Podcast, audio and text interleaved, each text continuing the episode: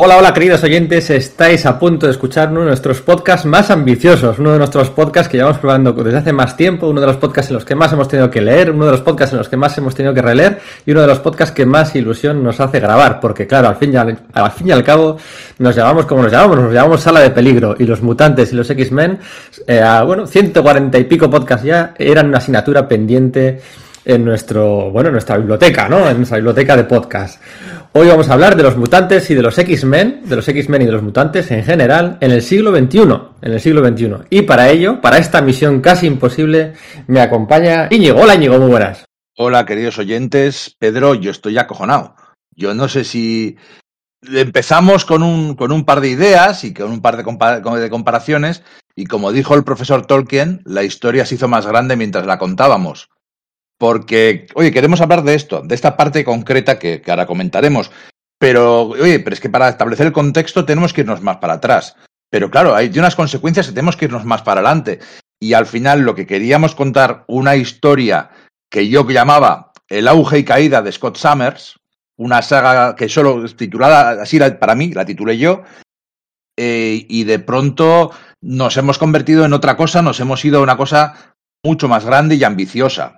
Mm, sí, eh, originalmente iba a ser un poco de también de Bendis a Bendis, ¿no? De dinastía de M, eh, que cambia todo el escenario mutante, hasta la etapa de Bendis, pues en Marvel Now 2012-2013. Estábamos hablando de un podcast que iba a comprender, pues no sé, ocho años, una cosa así. Y al final nos hemos ido al inicio del siglo. Y eso sí, nos vamos a quedar a las puertas de, bueno, de la etapa de Jonathan Hickman, ¿no? Del inicio de la etapa de Jonathan Hickman. No vamos a hablar de ello prácticamente, porque bueno, es una etapa que aunque ya no está Hickman, es una etapa que, bueno, no ha pasado el tiempo suficiente, no tiene el pozo suficiente como para sacar todas las conclusiones. Y porque ya tenemos bastante de lo que hablar, casi 19 años mm. anteriormente, ¿no? Desde el 1 de, de, enero del 2001, que es cuando empieza el siglo, no el siglo no empieza en el año 2000, empieza en el 2001, hasta la, hasta, bueno, pues ese cómic rompedor que es eh, House of X, eh, de Jonathan Hickman con Pepe Larraz. Son 18 años y medio, 19 años de mutantes.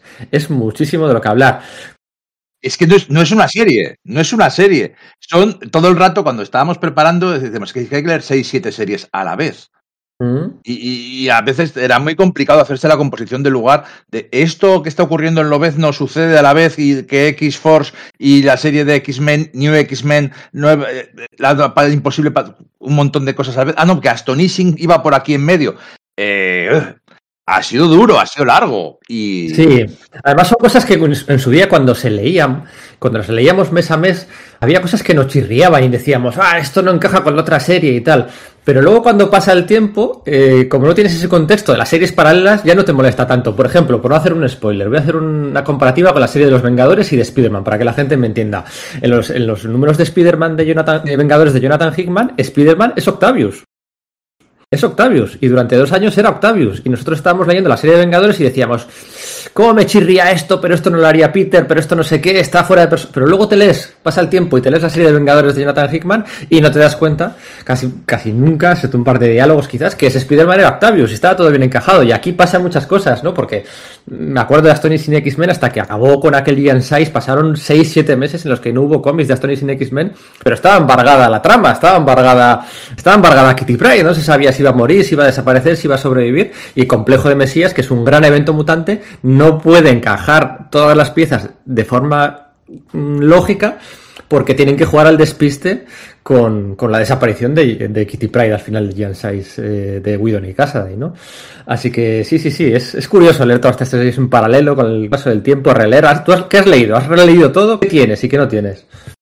Yo tengo casi todo pero hay cosas que hay cosas que no he podido releer porque las tengo en el trastero. O sea, etapas chungas de antes de Morrison, eh, por decirlo así, no está en mi estantería principal, sino que están en cajas en el, guardadas abajo del todo.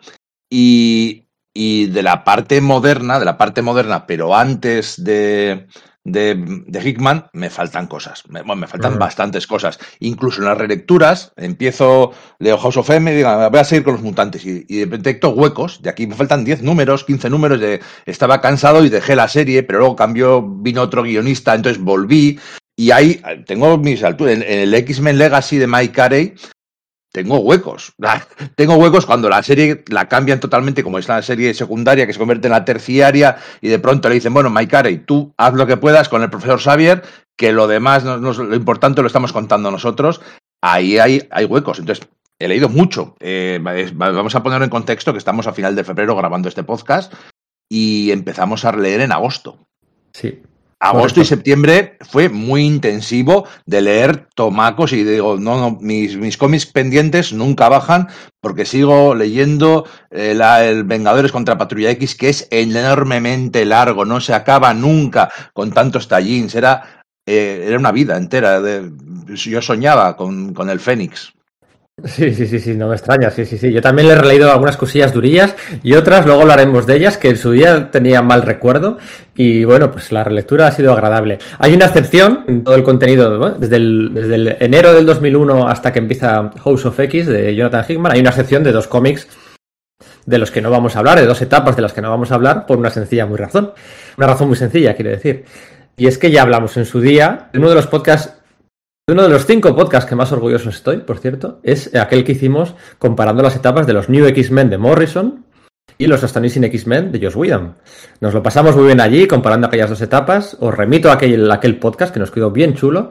Y bueno, hoy tocaremos algunas cositas, pero no vamos a entrar en, bueno, pues en todos esos detalles de Sorn, de, de Cassandra Nova, de, del clasicismo encubierto, de modernismo de Morrison, que al final era más clasicismo casi casi que el de Whedon, el de Peligro, de todo eso no vamos a entrar, no vamos a entrar, pero vamos a hablar de las series paralelas, porque claro, si no, si no hablamos hoy de... No, pero bueno, ahora sí, algo tendremos que hablar de ellos porque, porque al fin y al cabo, al ser las series principales eran las que marcaban el contexto.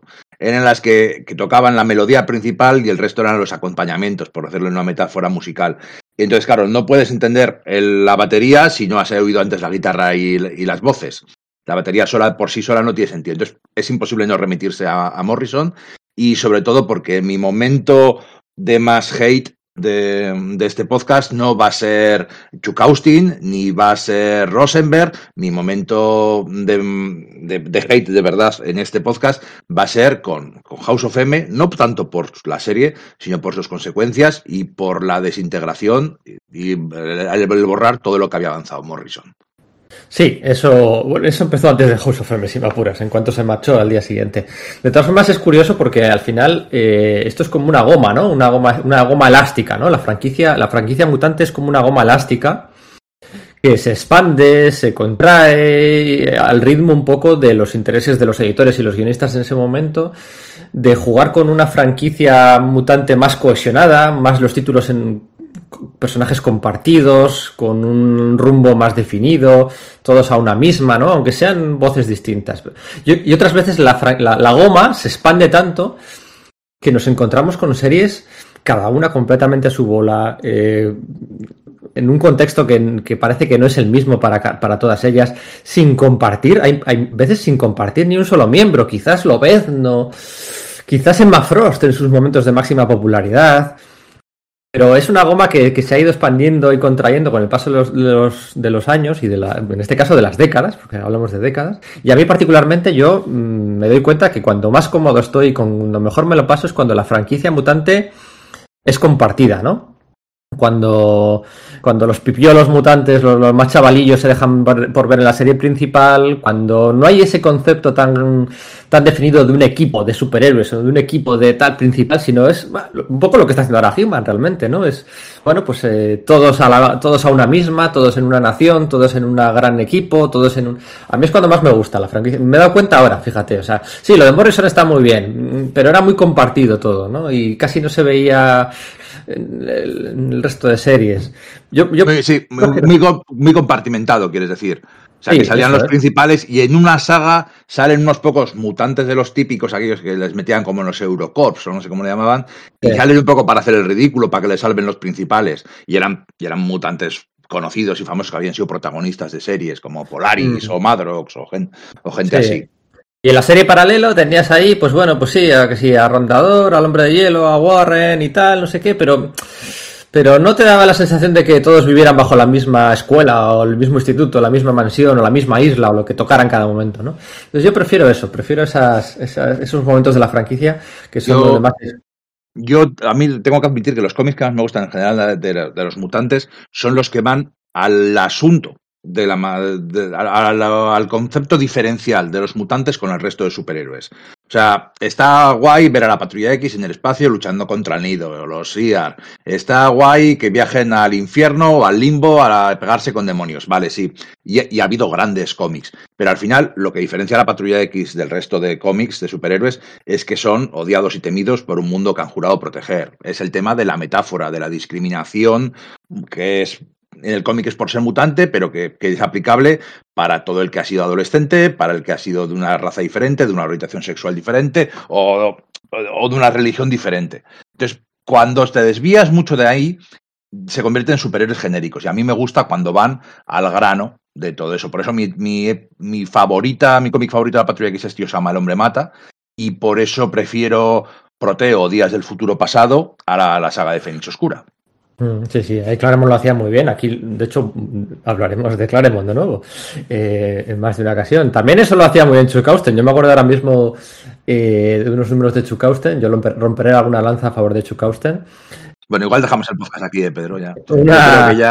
No, pero recuerdo, recuerdo, por ejemplo, un capítulo en el que, lo, bueno, luego entraremos, pero en el que había una comparación con el SIDA muy interesante, el racismo, la homofobia por parte del hombre de hielo. Era muy curioso, he leído pasados los años. Si tuvieras que elegir, todavía estamos en la intro, ¿eh? Todavía estamos en la intro. Si tuvieras que elegir la mejor serie, bueno, la mejor serie no, el, eh, claro, pero le dices X-Men, todos, ¿no? La mejor etapa de, de, todo lo que vamos a hablar hoy, eh, la mejor etapa con la que tú te quedarías, sin contar Whedon y, y Morrison, sin ¿con contar qué te quedarías? Whedon, sin contar Whedon y, y, y, ya, es que yo, claro, la mía, la mía es la de Whedon y Cassidy. Sí, sí, eh, claro. Pero bueno, sí, sí, sí.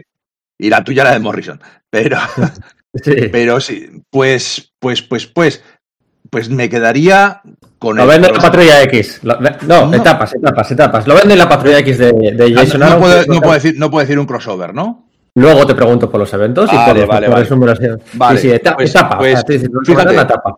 Probablemente a, antes de hacer la relectura hubiera dicho los X-Force de Rick Remender. Pero uh -huh. después de hacer la relectura, voy a decir el Lobezno de Jason Aaron. Uh -huh. No el Lobezno Ah, de los X-Men, el Lobezno de Jason Aaron. Uh -huh. Con el, incluido el arma X, aquel que hizo antes de Sí, sí, la, arma X de Ron Garney y luego todas las diferentes etapas que hace, que es una clásica serie de, de, de, de, Aaron haciendo diferentes géneros para luego juntarlo todo. Sí, cuando iba al infierno también y se encontraba ahí con Puck y compañía, sí, sí, sí, sí. Y los números autoconclusivos que hice al principio, yo tengo un original de, eh, de aquellos, de Howard Shaking. Eh, yo me quedo con Lobezno y la Patrulla X. Lobezno y la Patrulla X de, de Jason Aaron también, de mm, Chris Bacalo, unos primeros números espectaculares, y de, mm, y de Nick Bradshaw, que parecía que, iba, que prometía que iba a ser mejor, bueno, una gran estrella, y luego pues, un poco se quedó un poquito por el camino, quizás elecciones que ha tomado un poco raras, ¿no? Se, Pero... se convirtió en un poco caricatura de sí mismo. Sí.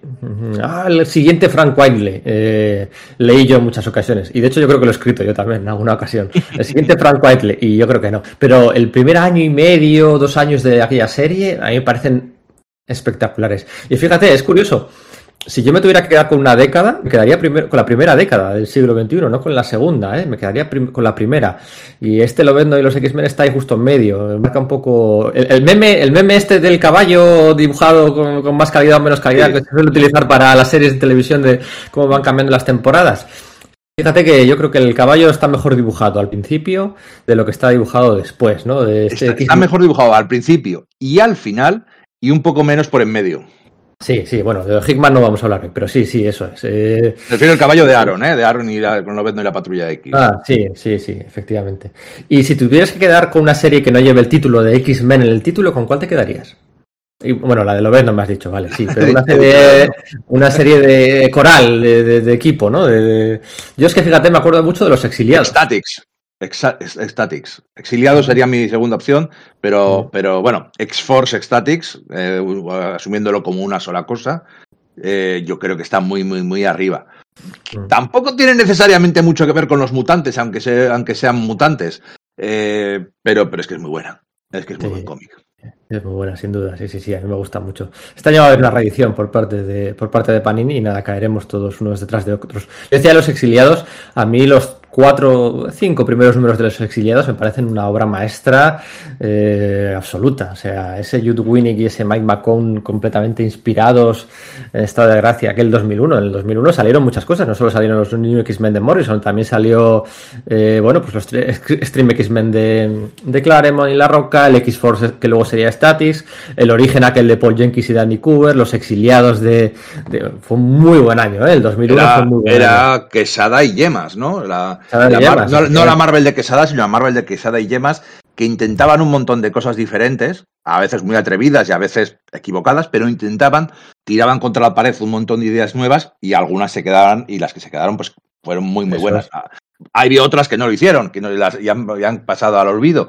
Pero eh, esa experimentación que en su momento nos tocó un poco las narices o nos, nos echó un poco para atrás, la verdad que a posteriori ha dado buenas, buenos gérmenes. Sí, sí, sí, sin olvidarnos del Ultimate X-Men también, de, de Mark Millar y, y Kubert, ¿eh? O sea que al final... Uy, esa sí que Bueno. prefiero olvidarla, ¿eh?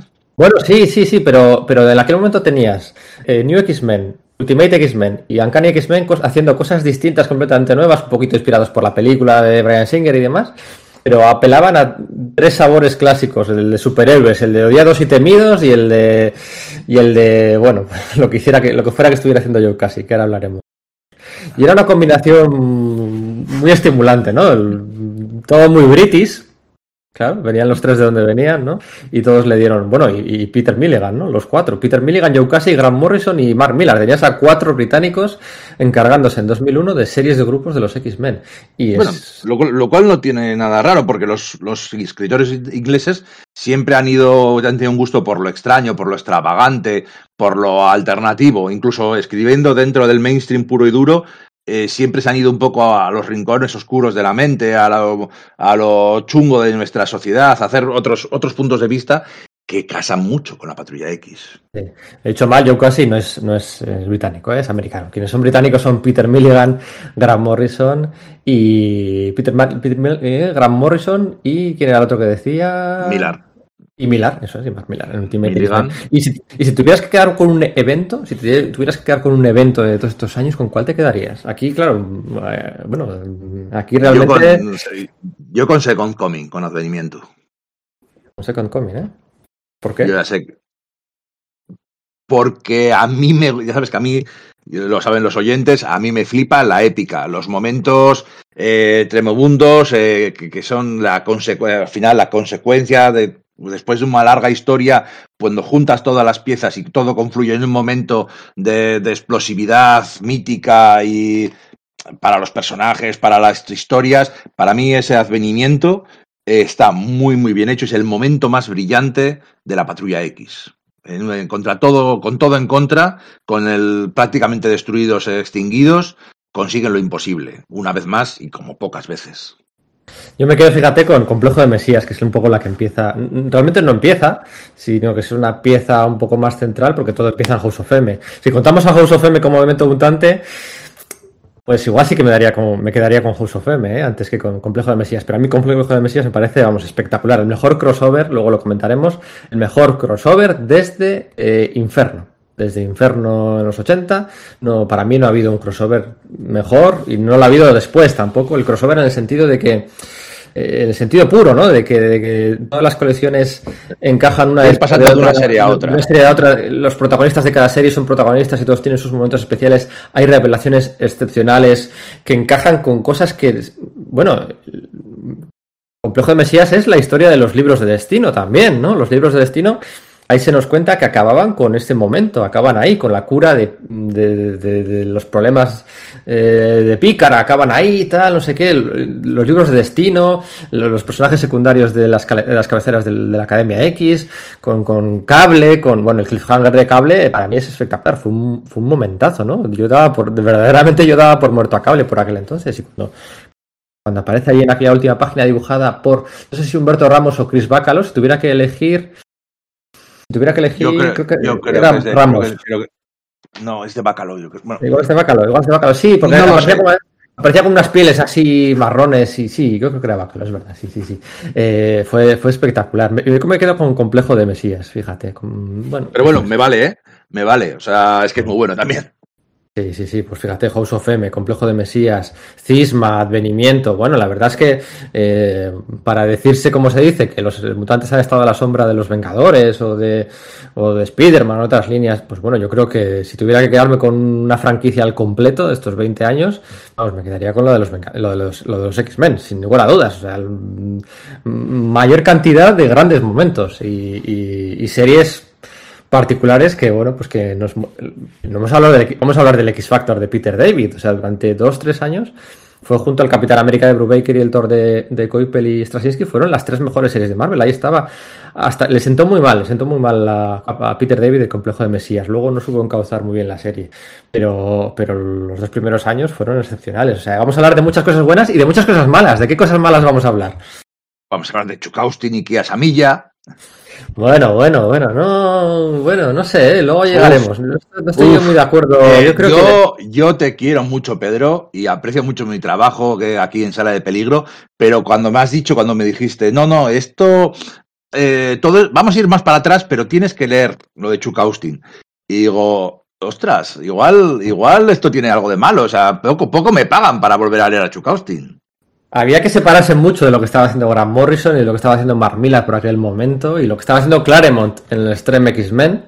Y Chuck Austen lo consigue pues con humor, con drama, este, bueno, pues culebrón, que si que si Caos se reenamora de la enfermera que le cura, que tiene un hijo, aparece Lorna, dice que se quieren casar, se casa el día anterior de la boda, eh, la enfermera que la que quiere Caos se enrolla con Bobby Drake, que no sabe que mm, Estrella del Norte es, es, gay y que luego cancelan la boda y que tal, esto es el drama que había ahí. Y el ángel, acuérdate, el ángel, el, el, ángel, el ángel, que es un tío, que es un mutante de, de la primera generación de la, de la patrulla X, es, es un tío con su edad, de la, de, de la, edad de Cíclope, enrollado con Paige, que es la hermana pequeña de, de Bala de Cañón. Que se sacan es. al menos, bueno, pues tendría 10 años y la otra 18, 19. Y se ponen, a, a decirlo así, a chingar en el aire encima de casa de ella, que les ve su madre. O sea, unas cosas, y el, el tema del origen de, de Rondador, eh, todo relaciones súper tóxicas, todo culebroneo, pero no hay alguien se quiere, sino bo, todo ese rollo de que la gente no se comporta como seres humanos, sino personajes de CW, de necesitamos... Sí, sí, sí. Amores imposibles, rabietas continuas, feromonas por el aire. Hasta el Juggernaut pillaba cacho. El, el Juggernaut, el, el, el, hijo, el, el Sammy aquel, el, el chavalín aquel con cara de pez. El, el, otro Gurti con las garras, con las alas y que se le moría la novia y tal. Bueno, yo.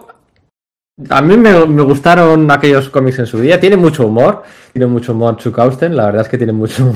le estaban continuamente llamando a la enfermera para que curase a gente y decía: Pero hacedme caso, que soy enfermera, que aquí lo que hace falta es un doctor. Me hacía. Me hacía estaba cámara por allí también. Eh, bueno, estaba, estaba muy bien. Eh, la despedida del de, de, de, Lorna con Gambito como invitado. Bueno, en fin. Eh, había un. A Morrison en su tercer año le jugó en contras el dibujo y aquí también. Pues, esta, un día te encontrabas a Philip Pan, otro día a Ron Garney, otro día a Sam Phillips y otro día aquí a Samilla. O sea, tú decías, aquí, ¿qué está pasando? ¿Sabes? Hasta que ya llega la roca porque lo hicieron Stream X-Men. Bueno, eh, después de aquella serie de Namor que hizo con Bill Gemas. Pero bueno, eh, ¿qué más cosas malas vamos a hablar hoy? A ver. Más, que malas hay, hay bastantes mediocridades. Incluso eh, Mike Carey, con todo lo que le quiero y con que se encasca una etapa muy chula, su segunda parte de la serie, como está afectada por, por todos los sucesos que han, que han ocurrido en, en Complejo de Mesías, tiene que quedarse, pues bueno, pues cuenta historias del pasado de Charles Xavier dando vueltas. Claro, Xavier y Pícara por sí solos independiente, igual es una apreciación mía, pero es que me parecen aburridísimos. No me puede interesar menos Xavier, Pícara y Gambito un personaje, encima, incluso Gambito ha interactuando con Xavier, es como la, la, pochez, no, no, no, no, me interesa y eso que no está mal escrito. Eh, bueno, tampoco, tam, de lo que he estado leyendo, tampoco hay tanto problema, ¿no? Eh, luego vamos a hablar de Bendis, claro, vamos a hablar de mi amigo Bendis y los grupos. Y, y tiene algunas ideas buenas, lo que pasa es que tiene algunas otras que son, bueno, pues, pues ya hablaremos, lo de traer a la patrulla X adolescente, es la bueno, lo, lo hablaremos cuando sí. llegue su momento, porque ahí tendré para soltar bilis. He dicho que iba a soltar bilis con lo de House of M, pero también voy a soltarlo con, con la etapa de Bendis. Qué casualidad. no, sé por qué puede ser. Además es una idea que, dejó sin concluir. O sea, que dejó el marrón al siguiente que vino o al siguiente al siguiente. Y, yo creo que es una de sus ideas más fallidas, ¿no? Aunque a mí me molesta, fíjate, me molesta más. No sé por qué lo hizo, realmente nunca lo sabré. Separar ese matrimonio, bueno, esa relación entre Scott Summers y Emma Frost que funcionaba tan bien. Eh, es, es, una relación sobre la que se ha construido eh, la franquicia mutante pues durante 15 eh, años tranquilamente, ¿no? Y él se la cargó, se la cargó para, para volver a darle protagonismo a Magneto, para volver a darle protagonismo a Charles Xavier, que sí, que ahora Xavier y Magneto ahora están haciéndolo muy bien con Hickman y de nuevo son las estrellas y tal. Pero a mí me gustaba, ¿no? Cuando los X-Men ya por fin volaban solo desde esas dos figuras o roles mm, referenciales. Por eso, por eso hablaba del auge y caída de Scott Summers. Eh, porque cuando empezamos a hablar en 2001, eh, Cíclope, Scott Summers, eh, que es, para mí es el protagonista natural, obviamente la Patrulla X, los X-Men es una serie coral, pero Cíclope es su, para mí su columna vertebral, sobre la que los demás, se vertebran, los demás, incluso Lobezno, no deja de ser el sargento del equipo, pero Cíclope es el capitán y, sus relaciones familiares, sus relaciones amorosas son sobre las que se han ido construyendo eh, pues toda la franquicia realmente. Entonces, cuando empezamos a hablar de esto en el año 2001, Cíclope está en su punto más bajo. Durante los años 90, la Patrulla X se había vuelto algo totalmente...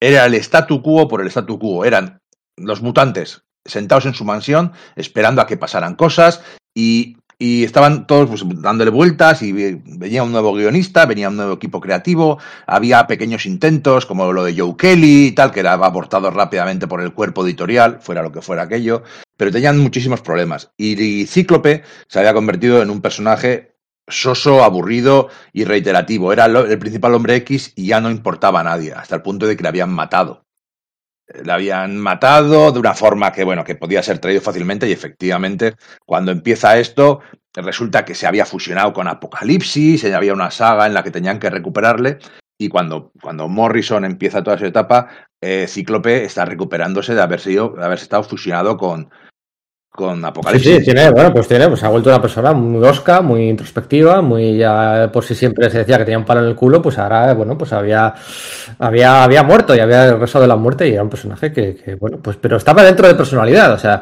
Sí, sí, sí. No, estoy metiendo. Quiero decir que, pero quiero decir que había sido, se había convertido en tan aburrido, porque no lo estaban utilizando bien, que les habían quitado en medio y había muerto de una saga durante un nada, no había sido nada, un año y medio, dos años, no había sido más lo que había estado muerto. Pero eh, cuando empieza todo esto, primero Morrison, luego Wedon, luego todo este que estás comentando tú, de que por fin se quiten de en medio al profesor Xavier, el profesor Xavier de un paso al lado y se permita que Cíclope evolucione y, pues claro, Josh Whedon le llega a una, altura de ponerlo a nivel de los grandes héroes Marvel, que, que toda, esta, toda esta etapa grande que vamos a hablar, de toda esta gran coordinación de los mutantes como últimos supervivientes y la utopía y todas estas sagas, tienen por supuestísimo es Cíclope y Emma Frost son los grandes protagonistas. Y, y por, entonces por eso hablo de, de, auge y su caída en la saga de, de AVX, de Vengadores contra la Patrulla X. E incluso Bendis, con todo lo que yo me desagrada, su rollo de luchador político, terrorista, mutante, también es interesante y también es una cosa que no se había visto, que es difícil de tragar porque a veces no está muy bien hecha, pero que, que, tiene muchas cosas majas. Y desde luego, pues bueno, Emma Frost fue, fue una referencia. Sí, Emma Frost que venía de brillar con luz propia bajo la máquina de escribir o el teclado del ordenador de Scott Lobdell en las páginas de Generación X. ¿eh? Eso no lo olvidemos, que no es Grant Morrison quien recupera el ostracismo con este rol de tutora, de directora de instituto a Emma Frost, sino que ya venía ejerciendo como tal en las páginas de Generación X con Banshee, con ese rollo también, bueno, pues de filtreo con un con, con, con un mutante, eh, vale, quizás no de primera línea, pero sí de de ese adulto de segunda línea, tal como Banshee, ¿no? Luego lo repetiría con, con Cíclope y allí había una generación de alumnos muy interesantes que van a recibir su oportunidad aquí. Todos van a recibir su oportunidad en el, se cierra generación X y todos recibirán su oportunidad más o menos dispersados en la franquicia mutante. Monet ingresaría en los, eh, los X-Men, a Júbilo pues que si medio moriría o no moriría, a Paige, a Wurty la veremos en, en lo que decíamos de los X-Men de, de, de Chuck Austen. Y sí, tu, Cámara tuvo hasta una miniserie propia. Eso es. Que estaba bastante bien, creo recordar. ¿Puede ser que fuera de Brian Capabugan? No, no, me lo estoy inventando. La, la, la de Iconos X-Men, ¿no? Que hicieron de los, eh, una miniserie del Hombre de Hielo, una miniserie de Cíclope. Y sí, la de cámara, efectivamente, puede que sea de Brian Cabahujan. Brian Cabahujan luego haría la, la, serie regular de, de Mystica en Tsunami, también luego hablaremos de ella, muy interesante, por cierto.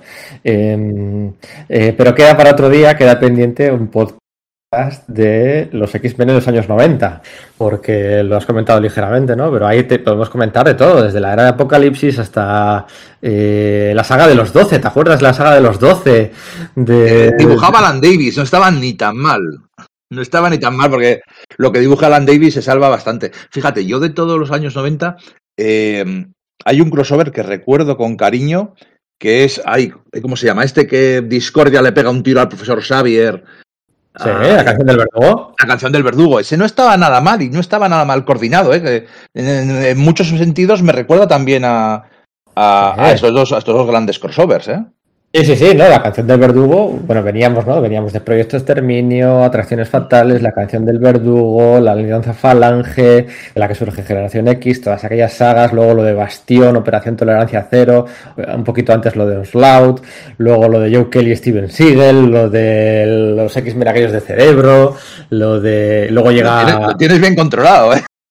No, bueno, todos hemos mamado eso, bueno, quizás yo más que, que otros, ¿no? Pero que eh, luego llega Alan Davis, luego llega Chris Claremont de nuevo. Lo de Alan Davis, bueno, la guerra de Magneto, aquello también había que había habido antes. Eh, lo de Alan Davis a mí no me acabó de convencer del todo. Le de, todos los meses me acuerdo que era comprar la grapa y venga, vamos a darle otra oportunidad. Venga, a ver, otra oportunidad. Se decía que estaba escribiéndole los guiones en la sombra, sobre todo los del final Chris Claremont. Y luego llega Chris Claremont con aquellos, con aquellos, era una publicidad engañosa, eran unas portadas espectaculares de Arthur Adams y lo de dentro era, bueno, basura. O sea, eh, la manía esta de Claremont además que tiene con, con hacer esclavistas galácticos. ¿Cómo le gusta hacerlo de sacar enemigos que son esclavistas? Todo lo que eh, sea dominación, control mental, ya sabemos que Claremont es su fetiche. Chaval, qué pasada. Y luego lo de la, lo de lo de los Neo, la otra raza superior que iba a ser aquí. Y, el, y un salto temporal de seis meses en el que la mitad de los personajes han cambiado sus poderes. Realmente no funcionaba. Eh, sobre todo es que llegaban, la, llegaban eh, nuevos guionistas, llegaban nuevos equipos creativos y querían contar historias de los X-Men dentro de los parámetros que les dejaban, que eran muy pocos. Es, que sobre todo es que se había vuelto una cosa, había muerto de éxito. La, la, la, franquicia mutante había muerto de éxito en el sentido de que seguía funcionando, seguía vendiendo, pero creativamente no te contaba nada, no evolucionaba nada. Tuvo que llegar Grant Morrison realmente para que se contara algo y se llevara el tema del prejuicio y el tema de la discriminación y de las minorías al siglo XXI. Porque no es lo mismo, no se puede seguir contando historias de aldeanos europeos con antorchas y azadas persiguiendo a un mutante. Es un monstruo, es un monstruo. La discriminación en el siglo XXI habiendo todavía, por desgracia, pues, agresiones homófobas, agresiones racistas, no funciona así. Incluso hay una cultura eh, de las minorías que poco a poco han, sido copiadas, ha dicho, ha habido apropiación cultural por parte de las mayorías, ¿no? El tema de la música rap de los negros y un montón de cosas así como pues eh, diseñadores gays, control, marcan el mercado, marcan las tendencias, la televisión, y un montón de artistas están dominados, o sea, son minorías, lo que pasa es que sirven a una mayoría y están asimilados. Y Grant Morrison es el que, es el que presenta ideas de cómo podemos hacer todo eso, ese barrio mutante, esa sociedad, ese mundo cambiante en el que los mutantes son lo guay, son lo cool, aunque por debajo mucha gente siga despreciándoles. Así funcionan los, los prejuicios hoy en día en gran parte. Y fue Morrison el que les dice, vamos a dejar de estar rascándonos la barriga en la, en la mansión y vamos a hacer más cosas y a contar historias sobre los temas que, que, que nos ocupan, más que el enésimo malo de la semana. Bueno, nos ha quedado la introducción un poco larga, no sé si decir aquello a hacer el corte ahora o seguir el tirón, pero queda, quedamos emplazados a un futuro podcast de los X-Men en los años 90, ¿vale? Y ahí comentaremos todo. Eh, la segunda etapa de Claremont en los X-Men empieza, empieza el mes anterior al estreno de la película de X-Men de Brian Singer, o sea, cuando un chaval eh, que no ha leído un cómic de X-Men en su vida, un cómic en general en su vida, salía del cine de ver a Brian Singer, la peli de Brian Singer, ¿no? Con, con Hugh Jackman, con, con aquella pícara que nos gustó a todos, con aquella tormenta que no nos gustó a tantos y con aquel cíclope que no le gustó a nadie salía de la película de la sala de cine y iba a, bueno, pues a comprarse un cómic y si lo que se encontraban eran esos cómics de Claremont, había aquella aquel relanzamiento que llamaron, como le, llamaron la, revolución, ¿no? La, la Revolution, ¿no? La llamaron la Revolution, con las portadas de, de, Arthur Adams, además coincidía con el número 100 de X-Men, el regreso de Chris Claremont, pues todo prometía, ¿no? El número 100, Claremont de vuelta, la película de X-Men, y bueno, pues fue un pequeño fracaso, aquellas colecciones, lo que decíamos del Neo y demás. Y... Es que Claremont siguió a contar sus historias, a contar sus movidas, sin tener en cuenta que habían pasado los años y que habían cambiado los gustos y que, era otro mundo sí, que nos gustaba, que nos gustaba, que si salía la policía de Nueva York, salía la detective Charlotte Jones, ¿no? Que nos gustaba porque la conocíamos. O si salía una periodista, salía Tristibli, era, ¿no? Tristibli, creo que era. Si, si, salía no sé quién, eran siempre esos secundarios que él tenía, y que le daba un toque clásico, pero luego no, no funcionaba, no funcionaban muchas cosas, y sobre todo, pues el dibujo de Lenin Francis Yu, de un cubierto un poco desganado, había algunas cosas de la roca que no acababan de funcionar del todo, pues no. ¿Por qué contamos todo esto? Porque el siglo es curioso, esto es un dato muy curioso. El siglo empieza en, enero del, del 2001. es la segunda vez que lo dices. Sí, sí. no, te estoy picando, no, sin más. Es para. Es que me parece súper poético. En el cómic de los X-Men de junio, de enero del 2001, ¿vale? En X-Men 108, empieza el siglo. X-Men 108. ¿Quién muere? Coloso. Moira. No, no, no, no, Moira McTaggart, claro, claro. McTaggart, o sea, fíjate, esto que bueno, era una cosa que en su día no le dimos. Bueno, no le dimos nada con el virus del dejado, eh, que, es el. Era una metáfora, una metáfora del SIDA, una metáfora muy poco sutil del SIDA. Eso es, los mutantes no podían tener SIDA, esto se explicó en varias ocasiones. Eh, los mutantes no podían tener SIDA, pero al final de la canción del verdugo, precisamente, ahí le lanza Discordia, abre una cápsula y detona el virus del legado, ¿vale? El virus del legado, estamos hablando del año 93 y hasta el 2001, pues ahí fueron muriendo varios mutantes, ¿no? Que si Liana, que si tal, que si no sé qué, que si no sé cuál, Piro y compañía. Y la única humana que muere por un virus que solo afecta a mutantes es Moira McTaggart. Curioso, que años después hemos descubierto que en realidad Moira no era tan humana. Es un eh, genio, Hickman es un genio. Es la típica cosa que si la hace Kurbusiek hilando continuidades de aquí y de allá, que si el cuerpo de la eh, visión de la antorcha humana, tal, le, encumbramos a, los Olimpos, ¿no? A Mark Wade, ¿no? A, estos, a James Robinson, estos enciclopedistas obsesionados con la continuidad y unir cosas que nadie pide que estén uniendo. Y fíjate, Jonathan Hickman eh, sin que nadie hubiera planteado, se hubiera planteado nunca, bueno, por qué Moira murió como murió. El ciclo empieza así, en unos cómics de Claremont, el final de la etapa de Claremont, en, tenía, bueno, pues creo que estaba Bishop en la portada, era un crossover también con Maximum Security unos meses antes. Sí, de hecho hubo, números que aquí en España no se editaron. Eh, en aquel momento estaban haciendo varias series, que si X-Man, que si Cable, que si varias series estas muy, muy terciarias, que era pues la octava, novena, décima serie mutante al mes. Y hay, y hay algunas en ese crossover que no se llegaron a editar en España incluso. Fíjate cómo estaba el asunto. De, falta de interés ya. Y ahí moría, pues, eh, McCaggart en el número 108 de los X-Men, a cargo de Chris Claremont y de Lenny Francis Yu, con ayudas eh, en ciertas páginas de Brett Booth. o sea, es que es todo es una pesadilla. Ostras, qué suerte, ¿eh? sí, sí, sí, es una pesadilla absoluta. Y bueno, pues a Chris Claremont en realidad le quedaban dos telediarios, básicamente, le quedaban eh, dos números más de la serie, porque eh, esto es en enero, en febrero eh, vuelve Scott Lobdell, vuelve para unos numeritos ahí de transición entre la etapa breve de Chris Claremont y la llegada de y la llegada de, lo diré, de Grant Morrison, Joe y compañía. Y esos números de Uncanny X-Men, el X-Men 110, el 3, en el, en el Uncanny X-Men 390, eh, para que hagáis una idea, ¿eh? estábamos 10 números por encima del 100 en X-Men y 10 números por debajo en el Uncanny del 400. Y ahí muere, eh, una sucesión de muertes continua, ahí muere Coloso eh, como sacrificio final para, para bueno, pues para eh, detonar, hace falta una víctima para que la cura que ha encontrado la bestia era, ¿no? Del virus del legado, por fin, se pudiera esparcir por la atmósfera y tiene que pasar primero por un cuerpo mutante. Yo, fíjate lo que te digo, que aquel cómic no estaba nada mal. Estaba competentemente bien escrito. Y Coloso era un personaje que llevaba bastantes años siendo muy poco, muy poco interesante. Se había hecho medio malo, se había ido unido a, a, los acólitos de Magneto, llevaba un tiempo siendo ahí, ay, estoy todo el día triste, estoy todo el día enfadado. Había dejado de ser el coloso que interesaba a la gente. De hecho, cuando al cabo de unos años volvió, todos lo celebramos mucho, pero le vino muy bien desaparecer durante esos años. Cada vez hay, personajes que le sientan bien. Eh, a Rondador también le vino bien. Y hay algún otro más también que, que, necesitamos que se vayan para echarles de menos. Porque durante mucho tiempo simplemente están ahí haciendo bulto. Y en la, en la, franquicia, en la franquicia mutante se nota muchísimo.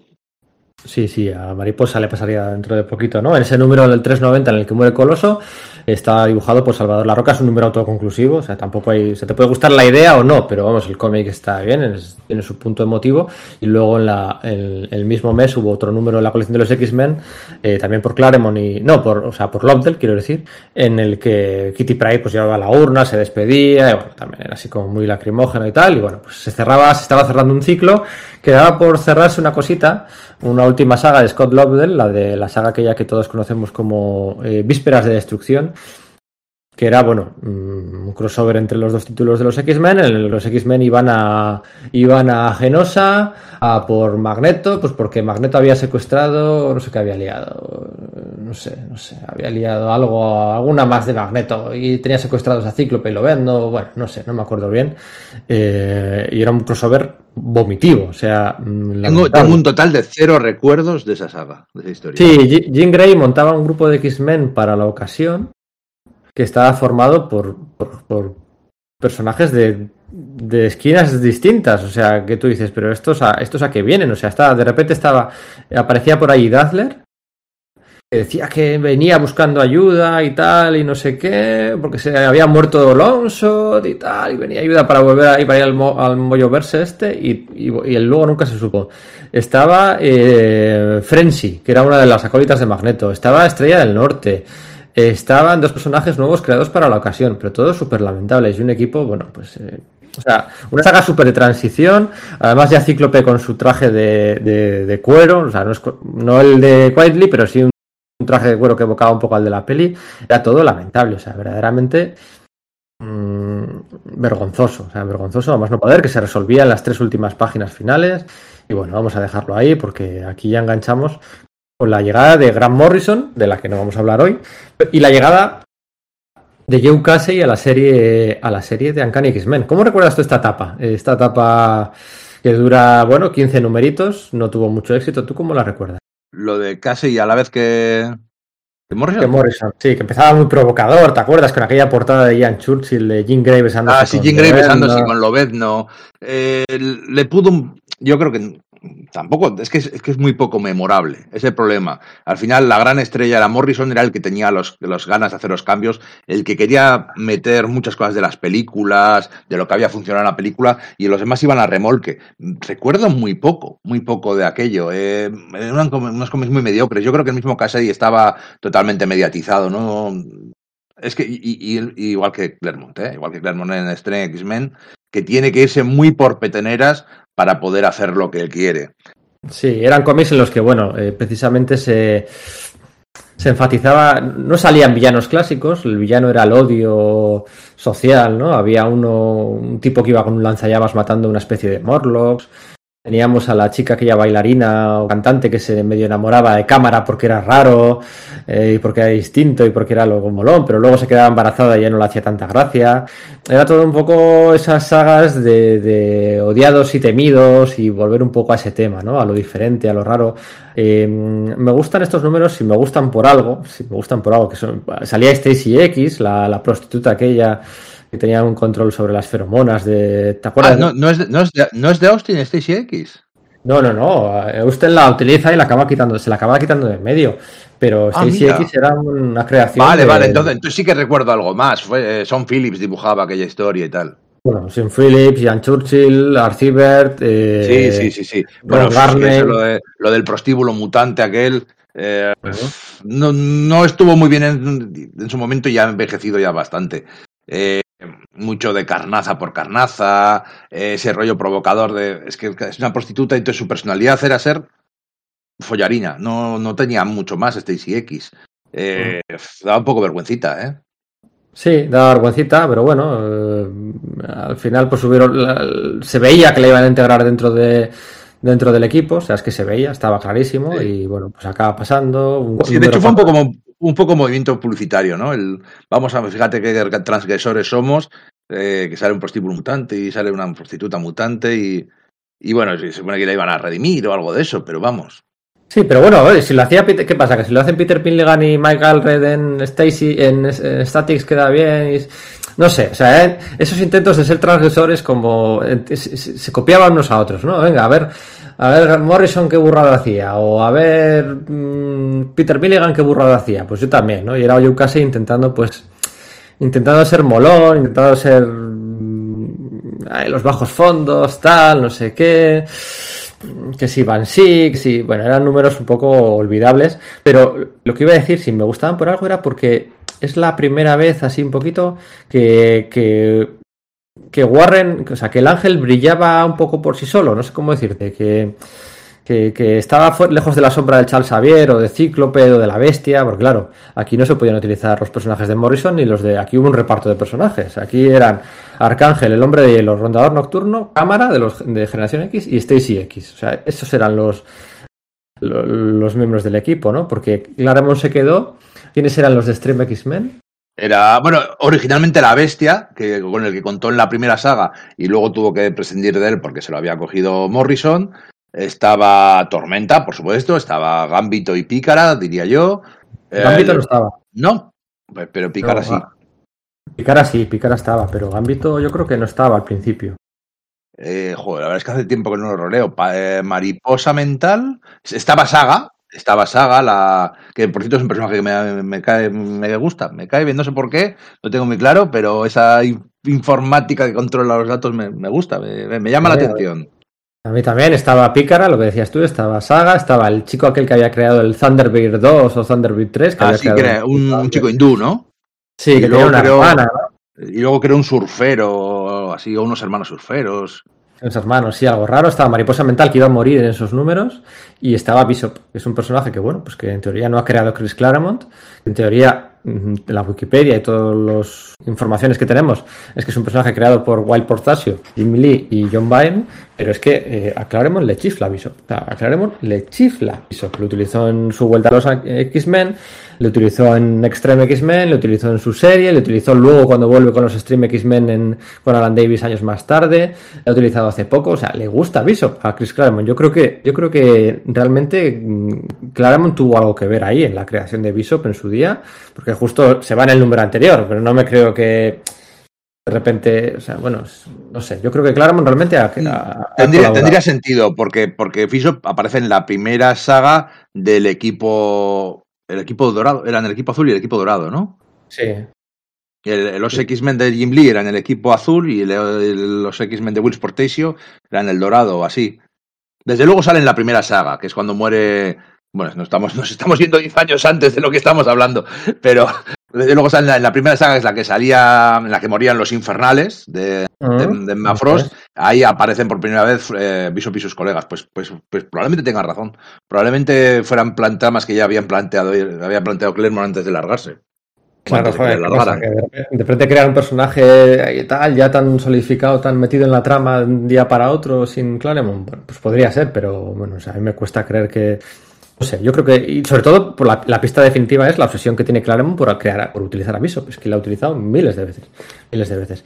Y aquellos Extreme, Extreme X-Men, ¿tú cómo lo recuerdas? Porque yo recuerdo, eh, bueno, pues recuerdo muchísima expectación por mi parte. Yo era pues jovencísimo, pues tendría, en el 2001 tenía 15 años. Em, y recuerdo pues ese coloreado de Liquid de A Salvador La Roca, los primeros números que estaban ambientados en España, una alineación que me gustaba yo creo que es el mejor trabajo de La Roca. Eh, diseñaba unos uniformes muy chulos para esta generación. Lo que pasa es que le quitan a la bestia, se la quitan enseguida. Y a Mariposa Mental se la carga él con idea de traerla de vuelta, pero entonces entra en marcha la política aquella de Joe Quesada de no resucitarás, de no resucitar a nadie. O sea, porque una de las normativas de Joe Quesada y Bill Gemas era para, bueno, pues para que. Para que la muerte significara algo de nuevo. Eso es, o sea, bueno, había tonterías como de que los personajes no podían salir fumando o tal, no sé qué, o los números silenciosos aquel eh, que ocupaba todos los meses, un mes todo, Sí, o, el- o el número menos uno. tal, no sé qué, pero una de las políticas era no resucitarás a los personajes que están muertos. Y eso le afectó a Grant Morrison, por cierto, porque quería utilizar a Coloso para sus X-Men y no pudo utilizarlo, y de hecho por eso le da la mutación secundaria a Emma Frost que le da. Y luego también le afectó a, a Chris Claremont que no pudo utilizar de vuelta a Mariposa Mental. Y entonces sin Mariposa Mental y sin la bestia, pues la alineación inicial que era bien chula, enseguida se queda un poco deslavazada. Eh, Sí. ¿Cómo recuerdas tú los ex- Extreme X-Men de, de Chris Claremont con aquel villano inicial que se llamaba, que era español y que se llamaba Vargas, creo, y tenía un par de secuaces y tal, y salía la policía y la... la, curioso. No, sí, la Guardia Civil, aquella ciber de élite, guay. Eh, yo recuerdo a Extremis Men cogerlo con muchísimas ganas.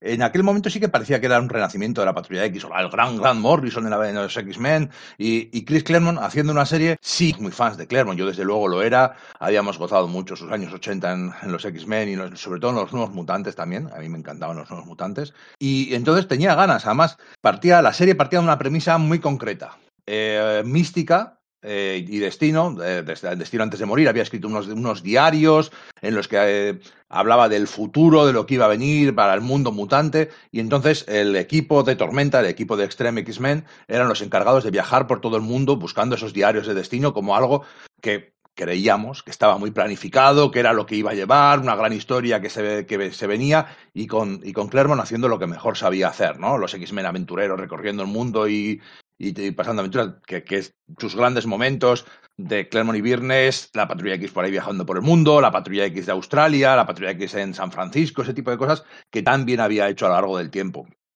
Incluso Claremont, eh, La Roca estaba en un momento de hot artist, de que molaba mucho, su estilo había evolucionado desde sus primeros años 90 hasta otra cosa, pasando, había pasado un poco la merimanga, que había estado de moda, pero tenía un punto muy chulo en aquel momento, eso del color directamente sin, sin entintado, eh, lo veíamos como un experimento atrevido, como un experimento que quedaba muy chulo.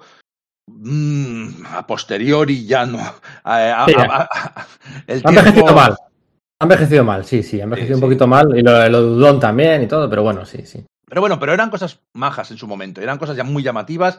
Entonces yo recuerdo coger con muchas ganas esos Extreme X-Men. La primera saga estuvo guay, molaba, la segunda saga fue tal y poco a poco se me fue desinflando, poco a poco se fue pinchando, se fue volviendo hacia la irrelevancia y, y yo... Y se, incluso per- yo- y se per- y se perdió la trama de fondo, o sea, es que luego se enfrentaban al alienígena aquel, que si los poderes, que si Gambito pícara, que si tal, que si Vargas volvía, que si tal, pero la trama de fondo de los libros de destino, que era muy interesante, se acaba perdiendo, o sea, es lo que le pasaba, lo que le ha pasado toda la vida a Claremont, o sea, yo me acuerdo en los foros de internet de los años 90, eh, Unresolved Plots of Chris Claremont, eh, tramas sin resolver de Chris Claremont, que no pudo resolver antes de irse, y había una lista de tramas ahí interminable, y con esto es lo mismo, y acabó siendo molesto, o sea...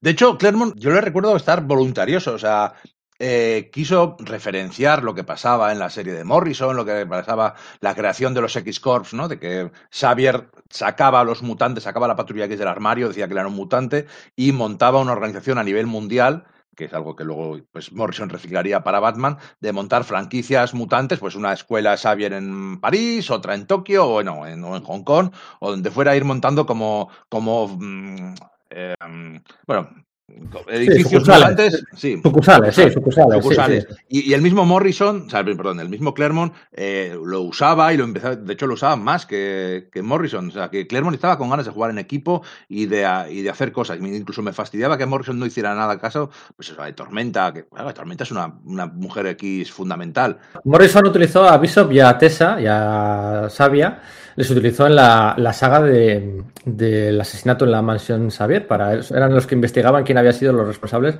de haber acabado, entre comillas, con la vida de Emma Frost. Utilizaba a Bishop y a, y Sabia, ahí sí, Morrison. Sí, a Bishop, eh, cuando se le reutiliza de vez en cuando, le dan da un montón de vueltas a Bishop y, y veremos varias vueltas más que le dan en esta etapa.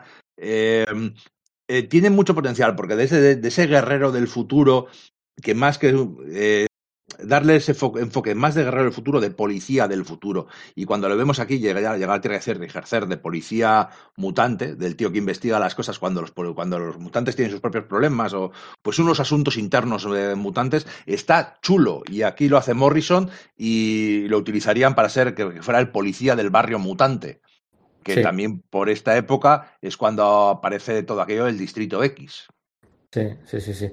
También sabes lo que hizo, no te lo vas a creer, lo que hizo Claremont en Extreme X-Men, un alienígena que se enamoraba de, creo que era Red Lotus, que se enamoraba, no, Khan, se llamaba Khan, parece K-H-A-N, que se, que se enamoraba de Tormenta. Y no puede ser. ¿Un villano alfa que se enamoraba de Tormenta? No puede ser. Sí, sí, sí. no querría encadenarla, no querría encadenarla y atarla y someterla.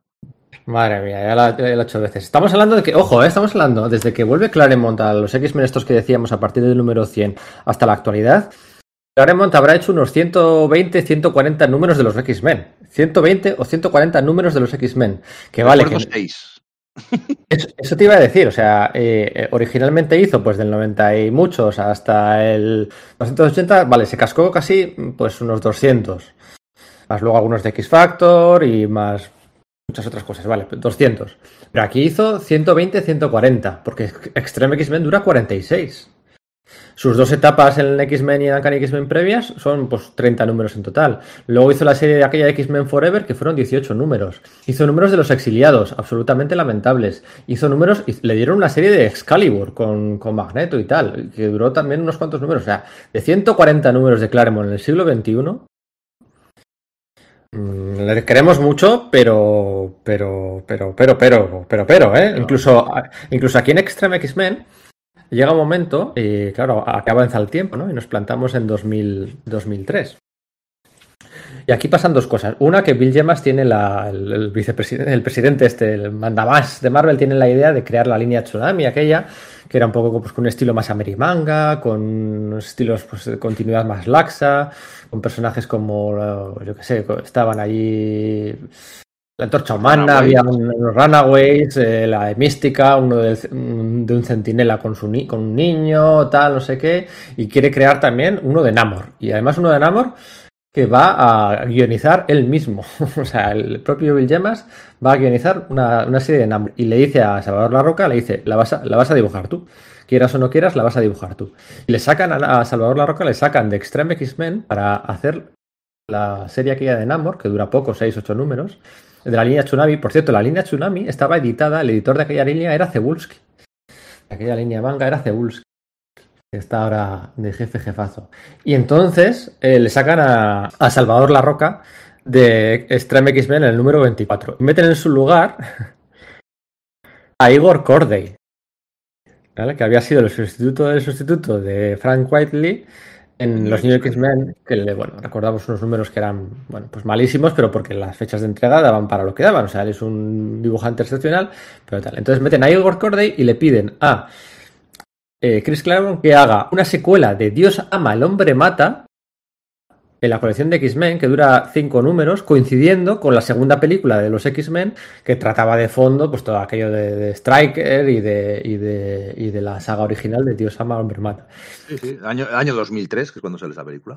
Año, año 2003. ¿Tú te acuerdas de algo de esta, de esta saga? Yo creo que había dejado Extreme X-Men ya para entonces. Recuerdo la R, fíjate, en aquella época, en los foros de Dreamers, las hostias que caían a todo esto sin piedad. Yo creo que no hubo nadie que le gustara o prácticamente nadie que le gustara. Eh, eh, son, momentos eh, casi dramáticos. Es que además Igor Corday, como bien dices, se había ganado una fama inmerecidísima, porque ha quedado demostrado que es un dibujante extraordinario, pero es que claro, es que lo que hizo aquella, en aquella saga de, de los superguardianes de Morrison, que venían los guardianes Sierra del espacio, fue una cosa eh, triste, o sea, muy, muy, muy mal dibujada, muy chunga, con unas deformidades, unas cosas. Y entonces, durante una generación de, lectores, asocia a Igor Corday a. Bueno, a, veces hacían las bromas del padre, de la hija de Igor Corday, y eh, son bromas que, perduran hasta hoy en día. La verdad es que recuerdo muy poco. O sea, haces, haces bien, haces bien, haces bien. No, es que, es, que no es curioso nuestra relación, o por lo menos mi relación con los mutantes siempre ha sido de entrar y salir. Nunca, nunca he sido de voy a comprar todo aunque no me guste. Al fin y al cabo, cuando tienen cuatro, cinco, seis, ocho, nueve series, no puedes comprarlas todas. Y si una serie no es buena, la dejas. Te compras aquella saga, aquella serie que hicieron, creo que puede ser que se llamaba Universo X, algo así, de, de Caos. Mm. Que cogían a Caos, que había cierto protagonismo, la, Mutante X. Le habían convertido casi en, habían convertido en el malo, había luchado contra Cíclope, y entonces parecía morir y se iba a otra dimensión, a una tierra paralela, a un universo Marvel alternativo en el que Tormenta era una vampira, en el que bueno, pues eh, eh, un, un, what if en el que se podía jugar con caos de protagonista, con, con Ron Garney, puede ser, no, el... sí, sí, sí, Ron Garney, Tom Raney, Tom Raney. Tom Raney, Tom Raney. Tom Raney y, Howard McKee. Y Howard McKee, ¿eh? Claro, hacían, hacían ese tipo de cosas, ¿no? De el mutante X, de con, con caos. Llega un momento esa serie, se leías tres números y dices, pues no me interesa, y la dejabas. No se le puede pedir a nadie que esté al, al, al día de todas las series mutantes, sobre todo porque, porque había cada, cada zurraspra que te metían por ahí, que sí, con el, el, el cable que no era cable, el X-Man y toda esta gente por el estilo pues hacías lo que podías hasta que te cansabas y luego volvías, cambiaba el, el, equipo creativo. Es una relación de amor-amor, pero no de amor y, fidelidad, porque no se puede ser fiel siempre a toda la franquicia mutante. Sí, aquella, aquella la serie de Mutante X estaba muy bien, duró 32 números, un buen trabajo. 32 números. Sí, sí, sí, 32 numeracos, sí, sí. Caos estuvo desaparecido de la, claro, del universo tradicional de 616, estuvo desaparecido eh, casi tres años, ¿no? Y cuando vuelve, vuelve, perdón, cuando vuelve, vuelve con, pues eso, una especie de coma, estado catatónico, ¿no? Eh, las páginas estas de, de, le recupera Chukausten, recupera Chukausten. Sí, sí, sí, cuando se enamora la, la, la, enfermera, la, enfermera esta se enamora de él mientras él está en coma. Sí, eso es. Entonces, pues había estado 32 números desaparecido de la, del universo tradicional. La serie de Howard McKay, que acaba dibujando Ron Lim, a mí me gustaba mucho. Por aquel entonces en España se publicaban las series aquellas de Agente X, Soldado X y demás, se publicaban en un 3 en 1, ¿no? Porque las series por, por separado no vendían nada bien. Cuando se relanza Masacre como Soldado X o Agente X, Cable lo mismo y tal, eh, era un 3 en 1. Las series se publicaban en 3 en 1 y bueno, pues eh, no sé si salía a cuenta. Yo no las compré, yo admito que yo no las compré, pero bueno, acabas releyendo cosas antes o después. Por aquel entonces también eh, debuta, hay dos debuts, eh, Los Exiliados y el proyecto este de, de, origen, de Paul Jenkins y de Andy Cooper, ¿no? Donde se desvelaba el origen de, de Lobezno, el que bueno, intenta anticiparse un poco a lo que pueda pasar en las pelis, ¿no? Ven bastante claro enseguida que después de muchos años de mantener el misticismo y el misterio en torno a Lobezno, que las pelis van a tirar del hilo y dicen, no, pues espera, pues acaso vamos a vamos a, contarlo nosotros, que es un poco también lo que pasa con el nombre de Tila de Pícara, que no se sabía hasta entonces, y aquí se empieza, se empieza a utilizar. ¿Cómo recuerdas tú Exiliados y cómo recuerdas tú el Lobezno Origen? Porque yo creo que Lobezno Origen a ti no te gustó, ¿no? No, no. Eh, creo que es un cómic competente. Eh, Andy Kubert hace un gran trabajo. Yo soy, a mí Alan Kubert me cae gordo, pero Andy Kubert beso el pie del suelo por donde pisa. Aunque tenga quizá técnicamente más defectos que su hermano. Eh, pero Andy Cooper a mí me, chifla. Y cuando Andy Cooper se, esfuerza como, pues yo que sé, como en cazar, eh, me, explota la cabeza. Entonces aquí hace un gran, gran, gran trabajo y hacen un cómic que no es de Lobezno es que no tiene nada que ver con Lobezno, no te cuentan el origen de Lobezno, hacen otra historia diferente, se quieren diferenciar, quieren hacer, no sé, si cogerse los royalties o, o, ganar dinero por las veces que va a ser referenciada en el futuro. Eh, es un cómic que, no nos cuenta el origen de Lobezno que queríamos saber, de cuando le cogen, le capturan, le ponen adamantium, si ha pasado eh, misiones secretas y su, nos cuentan otra cosa, la niñez de, de Lobezno, si acaso. Bueno, pues vale, no soy, no es, no es lo que yo esperaba, no es un mal cómic, y de hecho es un cómic que, que entra muy bien a los lectores nuevos. Es un cómic muy vendible. Estoy seguro que en, formato novela gráfica, bueno, en formato en tomo recopilatorio y tal, el, el Lobezno Origen ha vendido mucho y seguirá vendiendo mucho. Pero era una declaración de intenciones, ¿no? De, de Marvel, de Joe Quesada, de Bill. Era una declaración de intenciones de lo que querían contar y de las historias que querían hacer y de, y de no hay nada, no hay líneas rojas y por qué no vamos a hacer esto. ¿Por qué no se ha hecho hasta ahora? Pues vamos a hacerlo nosotros, ¿no? Vamos a, vamos a hacer cosas nuevas, vamos a hacer cosas originales, vamos a hacer cosas pues arriesgadas, aunque funcionen mal, aunque no vendan o lo que sea, pues fíjate, el static, o sea, tenías vale, no te gustan los X-Men de Morrison, pero te gustarán los Extreme X-Men de Claremont. Y si no te gustan las dos cosas esas, pues te gustarán los X-Force de Peter Milligan y McAlred. Y si no, pues estos exiliados, o este origen, o, no sé, era... Eh, en los exiliados me chifla, ¿eh? En los, 90 todas las series parecían iguales, ¿no? Siguiendo más o menos unos mismos patrones. Eh, ¿Qué diferencia había entre Uncanny y X-Men? Pues es que eran los mismos, ¿no? Y aquí, pues, aunque he dicho antes que cuando me gusta más la franquicia es cohesionada, pero aquí me gustan los intentos de Exiliados, era buenísima. La primera saga. Exiliados, me chifla, me parece puro mutante, puro conocimiento del mundo mutante, de la, de la idiosincrasia de, los mutantes y del universo Marvel, porque durante muchos años los mutantes estaban a su bola. Eran dos mundos diferentes y que no, que no sé, que cuando alguna vez salía el Capitán América o salía Spider-Man era como, ostras, eh, es una gran noticia, cuando es algo que debería ser mucho más orgánico como lo había sido siempre. Eh, esto, este, este grupo de, personajes de tercera fila, ni de tercera fila, de cuarta fila, inventados, versiones alternativas de ellos, que viajaban de mundo alternativo en mundo alternativo jugando con la continuidad, a mí me vuelve loco, a mí que se juega así con la continuidad como una herramienta, como un, como un bonito juguete de trilero, me encanta. Eh, de hecho, los, la serie What If de Marvel es mi serie favorita de Marvel porque es puro eso, jugar con la continuidad, jugar con los personajes y al final hacen la serie de los exiliados que es exactamente esto. Un, tío de cada realidad alternativa en una lucha saltando de mundo en mundo. Eh, me encanta, me encanta Exiliados. Además, era una serie muy viva, muy. muy... Jude Winnick para mí es su mejor trabajo. Macon no lo sé, aunque hace un gran trabajo. Eh, los, titanes, los, titanes, con Jones de Macon son. los Titanes todavía ha mejorado y ahora ya vive de, vive hacer commissions. Hace mucho tiempo que no dibuja cómics. Se dedica mucho, a... alguna, alguna portada alternativa, pero me da mucha pena porque es un dibujante que a mí me, chifla. Y Jude Winnick luego también se fue a, a DC no a relanzar, no a relanzar los titanes, sino a relanzar los outsiders. Los, outsiders. Y bueno, pues sí, bueno, no sé no, no, estuvo, no, estuvo, mal, pero estaba por detrás. Aquí, pero joder, es que en Exiliados eh, cogías cariños a los personajes y encima que de verdad cualquier cosa podía pasar. Aquí cogían en Exiliados, moría un personaje y moría. Y el personaje que llevas 50 números siendo tu favorito, se lo cepillaban sin ningún tipo de miramiento. Y entonces la sensación de riesgo era real. La sensación de aventura y de qué es lo que pasará y el continuará continuo y bueno, continuará continuo, si se puede decir así, el continuará perpetuo. Eh, era muy divertida. Exiliados estaba muy bien. Incluso Chuck Austin, que, que, no me gusta nada lo que hace, cuando llega a Exiliados, hace alguna cosa baja, hace alguna historia. Puede ser que saliera Hiperión o algo. Sí, sí. Eh, sí, estaba, estaba hasta, hasta Chuck Austin hace algo guay menos, menos Claremont. Menos Claremont que, los, que, coge a un equipo caracterizado por el movimiento perpetuo y el siempre estar cambiando y les pone una base y les pone a hacer lo que hacía siempre, de sentarse a rascarse los huevos. Y darse vueltas con dientes de sable, dar vueltas con Kitty Pryde y dar vueltas con, con los tres o cuatro personajes. A mí me gustaba eso, que todos podían morir en cualquier momento y no volverían a aparecer y tal, y no sé qué.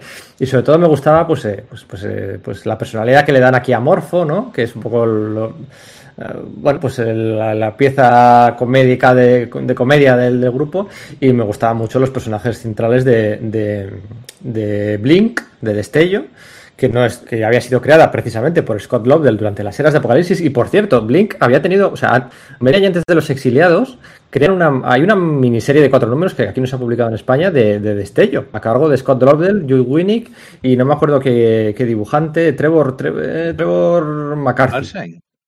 Hay una miniserie de, Destello, justo antes. De hecho, Destello eh, no se queda ahí. Antes de la Alianza Falange aparece el personaje en la Tierra 616 y muere en esa primera saga. Y como gustó tanto en esa pequeña aparición, la meten como personaje principal de, la era Apocalipsis. Y claro, ahí se queda. Muere en el barco aquel luchando contra la, la Alianza Falange, que estaba Júbilo, que estaba todos aquellos personajes que luego iban a crear Generación X. Y aquí, ya Saga es, estaba Cifra, tan bueno, Cifra, Cifra no. Eh, y, la que tampoco, eh, yo pensaba que sí, pero preparando el podcast, fíjate qué cosas, yo pensaba que Nocturna el personaje este que es un poco, que luego que se, años más tarde se supo que era la hija de Rondador Nocturno y de la Bruja Escarlata, eh, no es creado aquí en el primer número de los exiliados. Había aparecido antes en un número de estas antologías de muchos personajes, tal, no sé qué. Lo había creado Jim Calafiore en un número que era X-Men, no sé cómo se llamaba, X-Men Millennial o no sé qué historias, Millennial Visions. Y Nocturna no se queda aquí en el primer número de los exiliados. Cogen un poquito de aquí, un poquito de allá, Ah, Morfo, tal. Eso no, sé lo sabía. Hay una cosa que siempre me hizo mucha gracia de Nocturna, es cuando dicen, no, pero tú cómo, no, yo soy hija de, de Rondador y la Bruja Escarlata. Y digo, es que raro, ¿no? Qué, qué, qué pareja más rara, porque, porque en nuestro mundo la Bruja Escarlata, no olvidemos recordar una y otra vez que la Bruja Escarlata nunca ha sido miembro de la Patrulla X. La Bruja Escarlata es mutante, pero siempre ha sido vengadora, nunca ha sido miembro de la Patrulla X. Entonces dice, ¿qué, pareja más rara? Y sin embargo dice, pues para nosotros eso es como muy normal. En ese mundo alternativo y en otros mundos alternativos que veíamos en el viaje exiliados, era una de las parejas típicas como Cíclope y Jean Grey, o en, ese mundo en el que sí que había sido Wanda una, miembro de la Patrulla X, siempre había estado con, con Rondador. Y funcionaba guay, estaba muy simpático ese, ese detalle. Eh, Sí, sí, funciona muy bien. Luego meten también una fuego solar chica y demás. Y bueno, pues Nocturna luego pasaría al universo tradicional. eh, un poco, mm, digamos, muriendo de éxito, bueno, pues, capitalizando ese, ese- ese éxito. Chuck Austen, cuando hace Los Exiliados, hace una, un crossover y tal, y no sé qué, y Nocturna acaba reintegrando el- páginas de los X-Men en los, en los X-Men, ¿no? En, en el crossover aquel con. Salían en Blackton Cassidy, eh, unos nuevos acólitos de Éxodo, con, con Juggernaut y demás, ahí aparecía Nocturna, y bueno, pues eh, tuvo sus momentos de sus momentos de gloria. Em, vale, pues nada, realmente llevamos mucho tiempo hablando y todavía nos hemos plantado en el año 2002. No, no- Todavía no hemos llegado a donde en teoría empezaba el podcast. Eso es, no hemos llegado todavía a Dinastía de M. Aquí ya estábamos en el Ecuador, el primer tercio de, de la etapa de Grant Morrison en X-Men, y enseguida los, los, los editores se dan cuenta de que lo que está haciendo Joe Casey pues no funciona, ¿no? No funciona pues porque sí, que mucho cuero, que mucha la prostituta, que mucho el exterminador de Morlocks, que mucho fiestas y, mujeres embarazadas de mutantes, que si mucho tal y no sé qué, pero, pero no funciona y se quitan de medio a Joe Casey, ¿no? Se quitan de medio, bueno, pues de una, de una forma bastante abrupta, había estado pues básicamente nada, 15 números y no había cuajado, Stacy X le dio mucho protagonismo y no había funcionado nada bien y el, el- el que entra aquí a guionizar la serie es Chuck Austen. Chuck Austen entra, para que os hagáis una idea, el número 410 de Uncanny X-Men. Va a estar hasta el 443. Esos son 34 números. Y luego de, de ahí pasa a X-Men, hacen un cambio de series, pasa a X-Men y ahí estaría otro año más, ¿no? En total, en total hizo unos 50 números de X-Men, ¿vale? Entre las dos colecciones, aparte de los de exiliados y demás. Y bueno, es cierto que, que el sabor es agridulce, el recuerdo que se tiene no es muy bueno de, de aquella etapa, pero tiene que trabajar con las obras. Tiene, tiene, tiene sus fans, ¿eh? Hay gente que, que, de vez en cuando en Twitter dicen, pues a mí me gustaban los X-Men de Chuck Austin. Y siempre salen unos cuantos más a decirte, pues yo también, pues a mí también. Sí, no, a ver, esto es como lo de, o sea, esto es como lo de Bendis o como lo de Loef o como lo de Fraction o como lo de Scott Snyder. Eh, quiero decir, tenemos un meme y nos repetimos mucho, ah, no nos gusta tal, no nos gusta tal, no nos gusta tal. Pero no es cierto, o sea, a mí de Bendis hay muchas obras de Bendis que me gustan, de Loef hay muchas obras de Loef que me gustan, de Fraction también, de Scott Snyder también.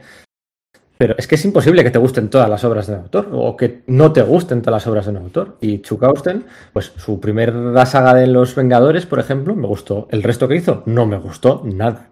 Nada. Lo que hizo en Superman DC no me gustó nada. Lo que hizo en Exiliados sí me gustó. Lo que hizo en, en los X-Men, la primera parte me gustó. Cuando le cambian a la otra serie, en el lanzamiento Reload, no me gustó. Bueno, pues, pues ya está. Todo no te puede gustar, pero tampoco te puede disgustar todo, todo, todo, todo. Y a mí esto primero, con las obras que tenía, tenía un equipo que era rondador nocturno, líder por primera vez de la Patrulla X a petición propia. Además aquí hay unas tramas muy interesantes porque rondador nocturno eh, le pide a Charles Xavier pues más responsabilidad y tal, y no sé qué. Pero luego siempre quiere delegar las decisiones difíciles en Ángel o en otros personajes. Y bueno, como que no quiere mojarse, quiere ser amigo, ¿no? Amigo de todos. Y llega Cíclope un día le dice, oye, ¿qué, ¿qué, estás haciendo? Que aquí estamos teniendo problemas por tu culpa, porque vas de buenismo, pero si eres jefe, eres jefe. Y a los jefes les toca, bueno, no sé, tramas, tramas interesantes. Eh, utiliza a, a Caos con este triángulo amoroso que recupera también a Lorna, a, a Polaris tenía a, al ángel, que por aquel entonces era azul, hasta que aquí deja de ser azul, en una, en una saga con Blackton Cassidy. tenía al Juggernaut, que lo incorpora a sus filas, se quita de medio a Stacy X, incorpora también a, Estrella del Norte, ¿no? Para tener ahí una especie de, bueno, pues de, de choque emocional, no es filtreo, pero bueno, entre, entre Estrella del Norte y, y el hombre de hielo. Años más tarde sabríamos que el hombre de hielo pues es, gay o es bisexual o tal, ¿no? A raíz de, de Bendis y cobran sentido muchas de estas interacciones entre Estrella del Norte y, el hombre de hielo. Y teníamos también por ahí dando vueltas a, a Paige Wurty, ¿no? Lo que hemos dicho antes, una de las hermanas de, de bola de cañón tenían esa mutación de eh, poder de mutación de cambiarse la piel y podía ser una piel de metal, una piel de no sé era, Claro, Page, Page, venía de Generación X, que era un grupo, una, una de las generaciones mutantes en las que todos estaban bastante tarados y estaban, eran bastante deformes y tenían bastante. La, única prácticamente que era normal era M, que psicológicamente era la peor, Monet. Monet San eh, el concepto de las generaciones mutantes es una cosa muy chula de los jóvenes mutantes, los nuevos mutantes, los exterminadores, los X-Force de aquel momento, luego estos, estos generación X y cómo la siguiente generación mutante vendrá dentro de poquitín. Eh, la, trataremos enseguida. Y cómo se van pasando las generaciones de alumnos y cómo les vamos viendo graduarse, algunos llegar a ser miembros de la Patrulla X, otros desvanecerse en la nada. Es una cosa muy interesante que le da mucha vida a la Patrulla X, sobre todo cuando en esta época, en estos años 2000, eh, quieren, requieren, quieren hacer más hincapié en que sea una escuela, en que la escuela para, de Xavier para jóvenes talentos de verdad sea una escuela de mutantes, un refugio contra la opresión del, del mundo exterior, ¿no? Aquí teníamos a Cámara, que le habían metido, fíjate, lo utilizan a casi todos. A Cámara le meten en los X-Men de Youkase. Luego entraría también Monet. Eh, a Paige Wurty le meten también en, cuando llega Chukausten. Este Ángel acaba muriendo el, una, de las, sagas de, de. Júbilo lo utilizan poco, pero bueno, utilizan ahí todos. Y Emma Frost y estaba siendo utilizada en los New de Morrison. Synchro desaparece un poco, aunque Synchro ha vuelto ahora con, con muchas ganas. Está brillando mucho, sí, en los de Gary Dugan y de Pepe Larraz y Javier Pina, sí, efectivamente. Entonces, pues la saga esta de Austen, los, episodios estos de Austen son muy de melodrama, de culebrón, de triángulos amorosos o cuadrados amorosos y mapuras. Explora las mutaciones secundarias del ángel, que de repente tiene una, una, especie de mutación secundaria, que era un poco lo que estaba en el aire, ¿no? Aquellos años con la bestia, Emma Frost y demás, en la que tiene poderes de curación, ¿no? De curar a, le cura a Paige Wurty en unos números dibujados por Kia. Kia Samilla dibujó, nada, seis números y se recuerda como que había dibujado una gran etapa y tal, y no sé qué, dibuja seis números con un estilo manga, no, no manga, manga. o sea, y, bueno, tenía su, tenía su gracia. Despierta del coma Caos, en cuanto despierta del coma, Lora le pide matrimonio y el otro no acaba de decir que sí, pero tampoco dice que no, se celebra una boda. Eh, hacen una despedida soltero el día anterior. Caos en realidad está enamorado de la enfermera que la había estado cuidando, no quiere estar con Lorna. Que por cierto, esto es, como, lo de, como lo de Ben Grimm y, Alicia Masters. Cuando Ben Grimm vuelve del mundo del Todopoderoso y que está enfadado porque su amigo está saliendo con Alicia Masters, yo siempre digo, oye, amigo, que tú, que tú dejaste a tu pareja, o sea, tú te fuiste y tú abandonaste, o sea, rompiste la relación y luego te piraste. Esto lo mismo, Lorna Dane había roto la relación con Caos y luego cuando vuelve, no, le pido matrimonio. No, perdón, perdón. Donde nos habíamos quedado era que tú me habías dejado. o sea, es como lo de la cosa. Pedro, ahora, que estamos hablando de este grupo, ¿cuáles son los mutantes que más pereza te dan o que más, que, más te tiran para atrás o no te interesan nada? Eh, mutantes dices miembros de la patrulla X. Sí, sí, miembros de la patrulla X. Porque gente como Gambito, gente como eh, no sé, no sé, a mí Forja y Banshee me gustan. Rondador no me gusta mucho, la verdad. Rondador no es un personaje que me guste mucho. Coloso tampoco me gusta mucho. Borja y Banshee me gustan. Fénix me gusta. Lorna Dane y Chaos me gustan. Chaos tiene el mejor uniforme de la historia de Marvel. Eh, no sé, no sé, no sé. es, que, es que a mí Gambito y Pícara me aburren soberanamente. No me interesa absolutamente nada lo que me quieran contar con ellos. Pero si quieres aburrirme de verdad, métame a Polaris y a Chaos porque es que no, es que no, es que no le soporto. Es que, es que me, si veo un cómic de ellos me tira, me dan ganas de no comprarlo. Son aburridísimos. Oye, es que de verdad que no puedo con ellos. Claro, aquí es que no es que sean ideas malas, digamos que no sean ideas que afrenten contra la continuidad. De hecho, de hecho, tiene muchos guiños de continuidad y se ve que. Y tiene mucho humor, tiene mucho humor la etapa de Chukausten. No, no. Pero son números que son pues culebrones y pero es que son las obras, él tiene las obras. Tú piensas que New X-Men se ha quedado, Gran Morrison se ha quedado los mejores personajes y que Claremont tiene a Tormenta, Aviso, Papícara, todos los buenos también, ¿sabes? Entonces él tiene que jugar con las sombras, o sea, es una alineación que es Estrella del Norte, El Hombre de Hielo, Rondador Nocturno, Stacy X y, y el Ángel. Sí, sí, tiene una falta importante de carisma y de, y de, y de punch de ventas, desde luego. O sea, ninguno de esos personajes vende cómics. Por eso suma Juggernaut de los villanos, por eso suma a Estrella del Norte, por eso suma a Caos que lo recupera del coma. Bueno, pues sí que está por ahí un poquito presente el profesor Xavier. Luego que le cambian el dibujo. Que le cambie, o sea, Sin Phillips, o sea, Sin Phillips, el de Sleeper, el de todos los cómics de. Se está alternando Sin Phillips con Tom Raney, con Kia Samilla, con un Philip Tam que imita a Kia Samilla, Philip Tam, que no tiene nada que ver con el American Manga, pero lo imitaba. O sea, eh, dibujantes completamente distintos entre sí. Tú, tú coges ahora todas las portadas y tú no sabes de qué va el cómic de dentro viendo las portadas. O sea, no tienes ni idea. Pero bueno, la mutación secundaria esa del ángel, eh, la mutación secundaria de, de hielo, del hombre de hielo, que se parece ser como que se convierte, se acabará convirtiendo solo en hielo, ¿no? Que pues durante unos años no va a poder transicionar a su estado en carne y hueso. Y, y eso es lo que pasa. Y luego ya sí, después de la no boda esta, llegamos a, al elefante en la habitación, ¿no? Esa saga que tituló el Draco, de Draco, en la que se desvela que Rondador Nocturno era el hijo de Mística y de un villano que no se ha vuelto a utilizar desde, desde entonces, prácticamente, de Azazel, ¿no? Una especie sí. de Mephisto de segunda, o por decirlo de alguna forma. Un, que... un, un rondador rojo, ¿no? Sí, un demonio sí. rojo que, que... que, Bueno, de hecho sale, sí, que sí, han hecho, sale en una película, sale en X-Men Primera Generación. Sí, en la de First Class por, sale, por, efectivamente. Por, sí, por sí, supuesto, sin ser un demonio. Dice, es que, es que se mete. A, es que Austin, Austin, Austin, se mete con un par de cosas así. Esto es un demonio, pero también empieza a meter cosas que si el ángel tiene algo que ver con ángeles, de verdad.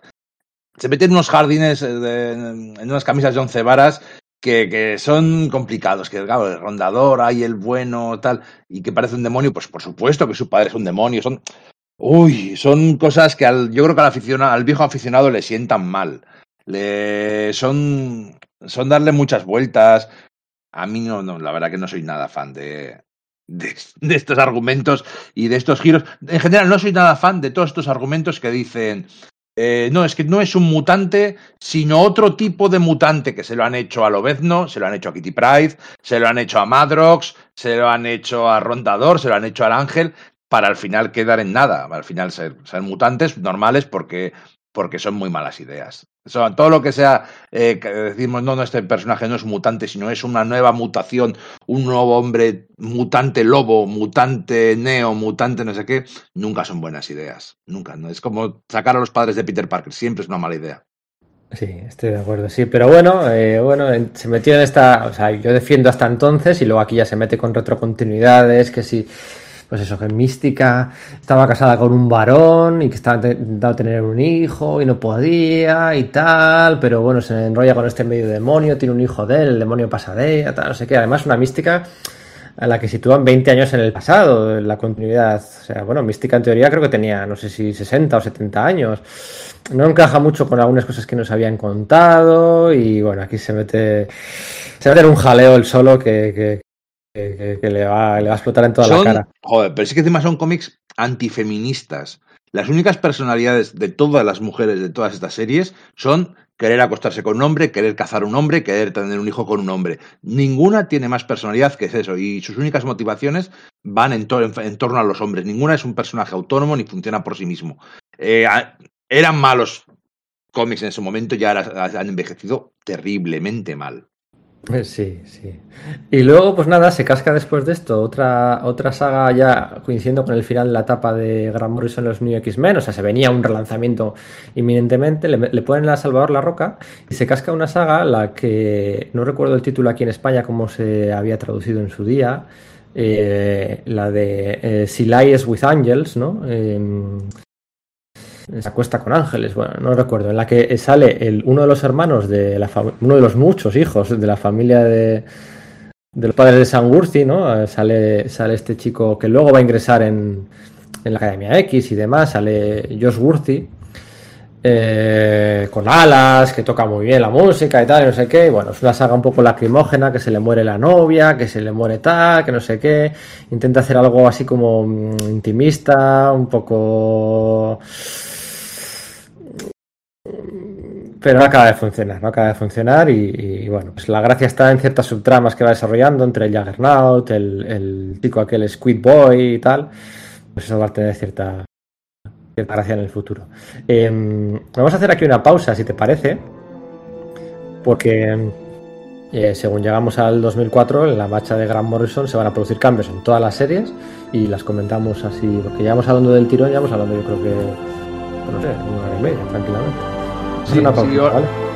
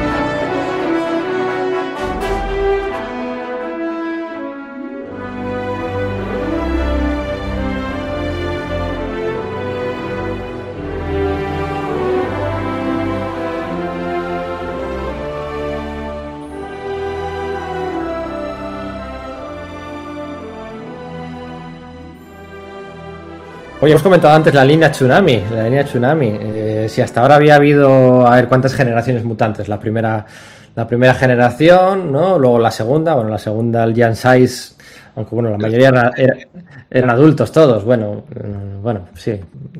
No, sé si contarla o no. Los nuevos mutantes, ¿no? Eh, generación X, había habido tres generaciones de estudiantes o de chavalillos, ¿no? Tres. Eh, y ya iba siendo hora, pues la primera era del 60 y 63, la segunda sería del 80, ponle, ¿no? 80, 81, 82, la tercera del 93, 94 y estábamos en 2003 y ya iba tocando crear una nueva generación de mutantes. Y se iba a hacer casi sin querer o, queriendo pero a fuego muy lento y mm, no de secundarios, pero sí de, bueno, de no protagonistas en una colección secundaria, fuera de la órbita hardcore mutante y dentro de la línea Tsunami. Estamos hablando. Sigue, sigue. Pero te iba a decir que no, nos olvidemos de otra generación de mutantes que se mezcla con esta, que son los Pico, Quentin Quire, Ángel, todos los los de Morrison, que, luego al final, como salen un poquitín antes que estos, a posteriori han ido juntos a clase y se han, muchas veces se han juntado. Pero bueno, pero, pero no, no olvidemos que son una generación importante. Sí, es una generación importante, pero que, como ocurre con todos los juguetes de Morrison, no han sabido explotar quizás todo lo bien que se podrían haber explotado. Al menos no se ha usado tanto como la generación que aparece en las páginas del tercer volumen de los nuevos mutantes, ¿no? La de eh, Infernal, la de Prodigy, toda esta gente que van a salir ahí en una serie, pues bueno, pues que, Sofía, que tal, no sé qué.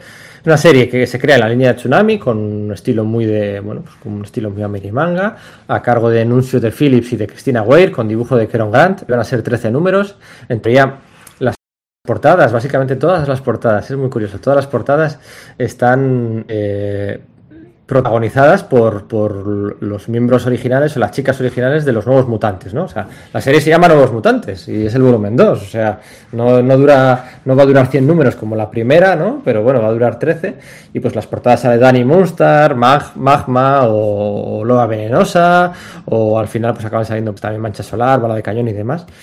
Pero realmente eh, más allá del papel de eh, Danny Munster como eh, instructora, bueno, instructora no, recruiter, ¿no? Va reclutando por todo el país, va reclutando nuevos, nuevos, nuevos mutantes. para, la, para esta nueva academia ya pública de mutantes de Charles Xavier. ¿no? Son números autoconclusivos, todos, absolutamente números autoconclusivos en los que van apareciendo uno tras otro miembros de la, de la, tercera o cuarta generación mutante que estamos diciendo, ¿no? La primera, pues por ejemplo, debuta Sofía Mantenga, ¿no? Eh, luego en el segundo debuta Julian Keller, ¿no? Que va a ser infernal, o Helion, ¿no? o como se llame. Debuta Laurie Coolins también. El tercero debuta, creo que debutaba Prodigy, el chaval este inteligente que acabaría, acabaría perdiendo los poderes en Dinastía DM, me parece, si no recuerdo mal. Es un personaje muy interesante. Se ha utilizado, además se ha utilizado luego su sexualidad para contar historias, ha quedado, hay cosas, hay buenos cómics. Sí, eh, eh, perdió, perdió los poderes, pero eso le, permitió luego ingresar en los nuevos, en los nuevos guerreros, después de Civil War, y luego en los jóvenes Vengadores, o sea que se ha, sabido alejarse de la ha sabido alejarse de la franquicia mutante mm, de una forma bastante bastante resultana, ¿no? resultona. Y bueno, pues aparecen ahí bastantes mutantes aquí, allí, algunos de fondo, el, el santo aquel, no sé qué casi sin querer, el protagonismo sigue siendo de Danny Munster, el protagonismo siendo, sigue siendo de, Magma, que está ahí una especie de coma, de Loba Venenosa, pero sin querer aparece el squad, ¿no? Aparece, se empiezan a formar equipos dentro de la, de la escuela de Xavier, pues el, equipo de no sé quién, el equipo de no sé cuál, y está el squad de...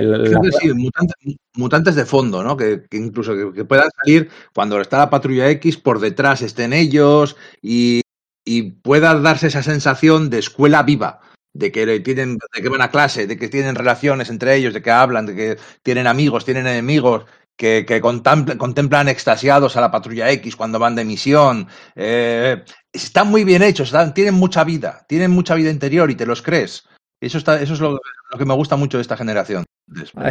Está, Sofía que controla el viento, ¿no? Y la pone en la habitación con una chica que genera feromonas que hace que todo el mundo quiera discutir con ella o que no puede evitarlo. Entonces, como ella controla el viento, pues aleja las feromonas de ella y, tiene y luego se medio enamoran de, Infernal y tal, no sé qué. Entonces llega Emma Frost y hace, hace equipos con, con uniformes todos eh, similares. Aparece eh, el Roxley de este, que, el de piedras, que no sé cómo se llama. Aparece Mercurio, Mercury, que es un personaje que a mí me gusta mucho, el de Cecily Kincaid.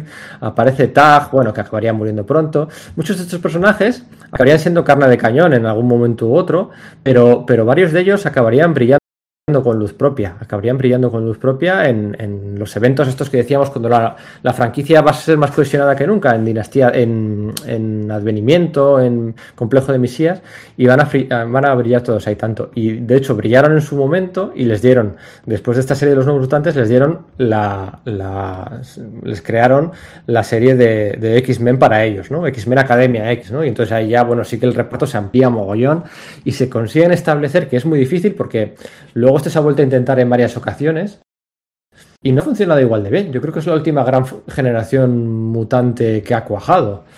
Em, porque la generación de Hope eh, a mí no me gusta ninguno, quitando a Hope, de aquellos que... No, hombre, es que por definición lo que el siguiente paso de la franquicia es evitar que haya nuevas generaciones durante un tiempo, ¿no? Es algo que, de lo que hablaremos enseguida durante bastante tiempo.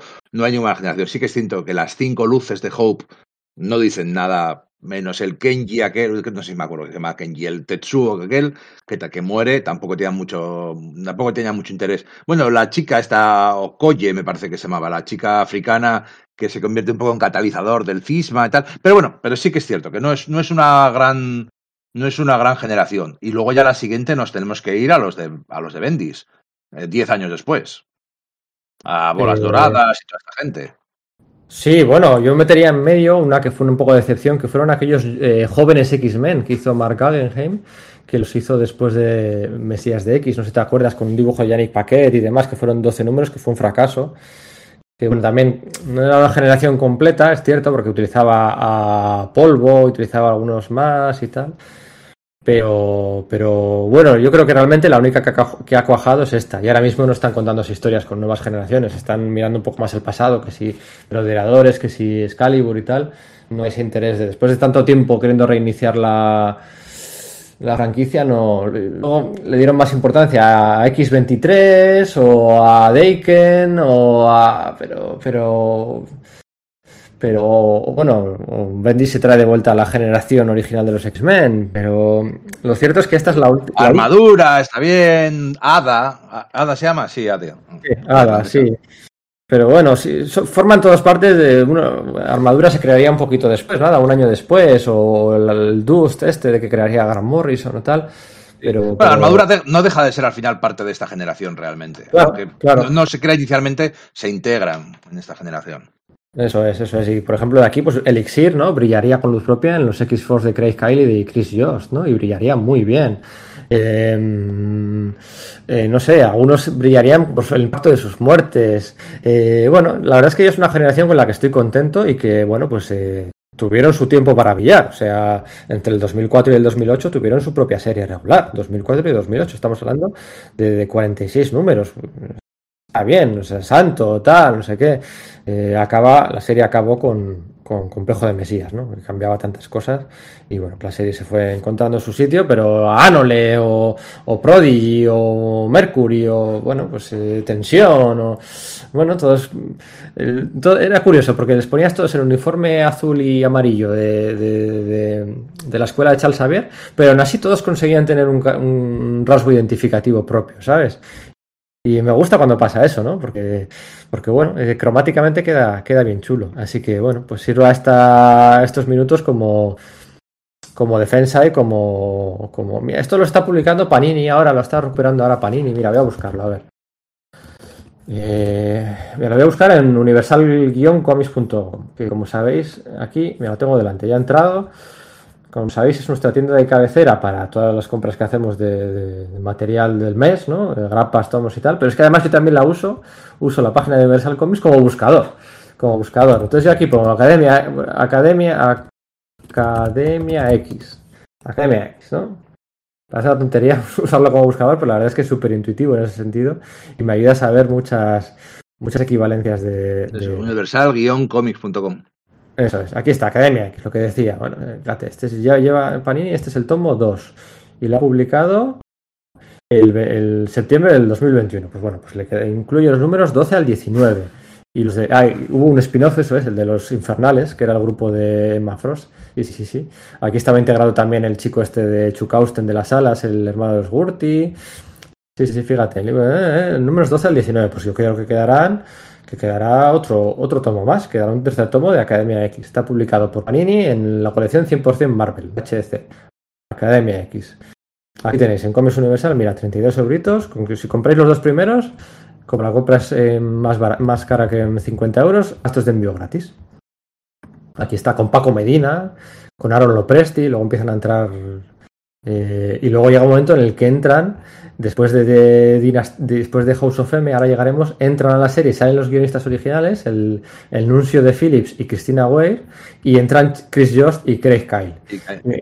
Que va a ser una escabechina la serie continua. esos, esos tíos, jo, a, mí me gusta su trabajo en los cómics, pero me gusta más su trabajo todavía en, animación porque estaban ahí, estaban en Vengadores, estaban en Lobezno y los X-Men, eh, llevaron un, supieron llevar un feeling muy de TVO a las series animadas. Y, y darles un, un, pozo de autenticidad de esto de verdad tiene que ver con, con el cómic. Sí, estoy de acuerdo. Además, coincide otra cosa. En aquel año 2003, en paralelo, debuta la serie aquella de NXY. No, NYX. Es lo del Distrito X, ¿no? Lo de... No, la de la que hacía Joe Quesada con Zeb Wells eh, que ahora está tan de moda, y con Joshua Middleston, que era la de las portadas aquellas de la cría, aquella con el chupete y con donde iba a acabar apareciendo por primera vez esta X23.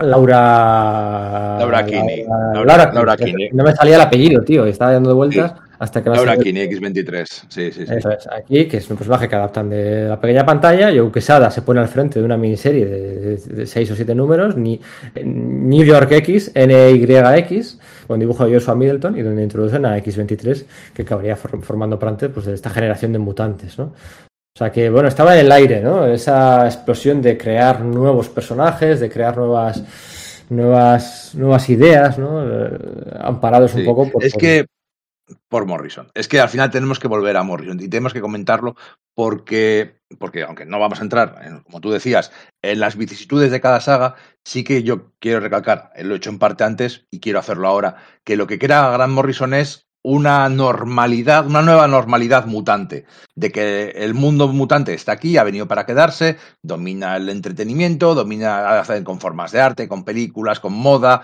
eh, con rap, con música mutante, y, se y crea un distrito mutante, igual que hay, pues yo que sé, un barrio irlandés, un barrio italiano, hay, crea un barrio mutante en Nueva York. De hecho, hay una serie también que se llama así, que es Distrito X, con Bishop haciendo de, ejerciendo de policía del barrio y con las historias de, de la gente de la ciudad. No, de superhéroes, sino de gente que tiene poderes y hay crímenes, y hay amores, y hay eh, sufrimientos, y hay vagabundos. Hay una historia de un poderosísimo mutante que, vive en las calles.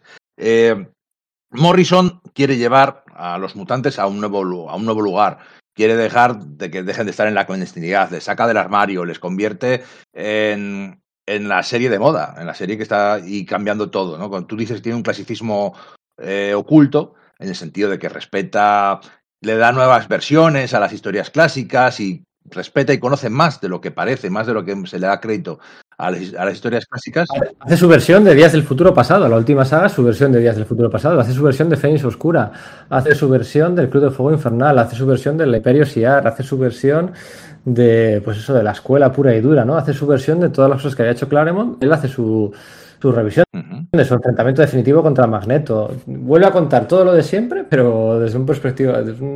Sí, pero, pero lo lleva a, pero lo lleva un giro posmoderno. Magneto ya no es e, ese Magneto, esa forma de contar a Magneto se convierte en algo caduco, algo que, que ha sido superado, que los propios mutantes eh, él se ha convertido en un meme. los estudiantes llevan la camiseta de Magneto Was Right, eh, habiendo perdido todo su poder revolucionario de verdad y haberse convertido en el, rollo contestatario, pero que es que está asimilado por el sistema.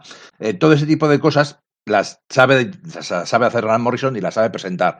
El problema es que Marvel, o, la gente que lleva Marvel en aquel momento, no creo que tenga tan claro que quisiera eso de verdad o que supiera cómo llevarlo. Eh, durante un tiempo sí que aprovechan pues, para crear unas historias en el barrio mutante, pero por su propia definición nunca van a ser superventas. Eh, nos vamos acercando, nos vamos acercando al punto más interesante de, cómo cambia todo.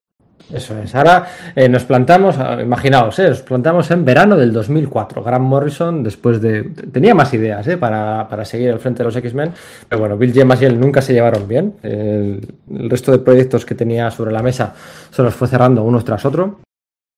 Y llega un momento en el que pues se decide que, que Grant Morrison dejar los X-Men eh, para, volver a, para volver a DC y hay que buscar un relanzamiento potente, ¿no? Hay que, relanzar la franquicia mutante pues de una forma potente que, que, atraiga pues a, toda una generación, ¿no? O sea, no te pueden comer la tostada, no te pueden comer la tostada y los mutantes tienen que seguir arriba, arriba, arriba, arriba, arriba. Entonces, pues bueno, donde antes había dos, eh, ahora va a haber tres series mutantes en paralelo. Bueno, antes había tres, porque Extreme X-Men en realidad es la tercera serie por aquel entonces, aunque quizás no la contemos como tercera, a misma altura, a misma altura de, pero bueno, era la tercera. Y, va a seguir habiendo tres. Uno, por un lado, en el relanzamiento de este X-Men Reload eran los X-Men. Los X-Men de Morrison ahora van a ser de Chuck Austin, el que le sacan de Uncanny X-Men. La cabecera clásica, Uncanny X-Men, se va a encargar de ella Chris Claremont. El patriarca mutante vuelve mm, tres años después de haberse ido de nuevo, haberse sido echado más bien. Eh, le habían conocido su Extreme X-Men y tal, pero lo habían echado. No les gustaba cómo lo estaban haciendo. Pero ahora sí, ahora vuelve. ¿Qué pasa? Que ahora vuelve con Alan Davis, que no es poco. Y además, pues se relanza Astonishing X-Men, en el que se cuenta con Josh Whedon y un extraordinario John Cassaday para, para, encargarse de esta, de este, de este nueva cabecera mutante, que era la tercera, realmente es el tercer volumen de Astonishing X-Men, porque había habido el primer volumen, que era el de la era de Apocalipsis, que se llamaba Astonishing X-Men, hubo un segundo volumen, que era una miniserie de Howard McKee, si no recuerdo mal, con, eh, con, Fénix, Cíclope, Cable y, X-Man y Loberno y tal, bueno, tres numeritos que yo recuerdo comprarme un día, que estaba en Burgos, ¿dónde estaba yo? En Burgos. compré aquello eh, para un viaje en autobús y vaya viaje. Em, y, así, así se planta, la, así se planta la, franquicia, además de darle a Claremont otra segunda serie que era su Excalibur, Excalibur con Aaron Lopresti.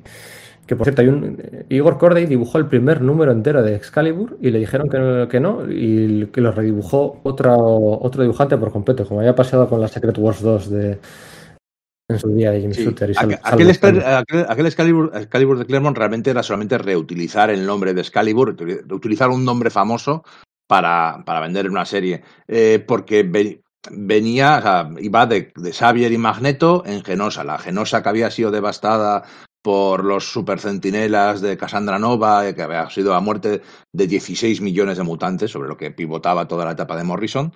Eh, eh, va, de esos dos grandes patriarcas mutantes eh, opuestos y amigos a la vez, Xavier y Magneto, intentando reconstruir aquello, intentando eh, traer un poco de orden a, aquel caos, aquella, aquel nuevo genocidio, ¿no? aquel nuevo holocausto mutante, que bueno, Magneto llevaba toda la vida queriendo evitar el, holocausto mutante como no, como no había podido evitar el judío, y aquí efectivamente había fracasado. ¿no? Entonces, una vez más, la idea era buena, el concepto de la nueva serie era potente y una vez más se perdía eh, por peteneras, se iba por peteneras y Claremont no sabía lo que quería contar. Es exactamente eso, o sea, eh, lo único, parecía que lo único que quería Claremont era contar que, que Sorn no era Magneto.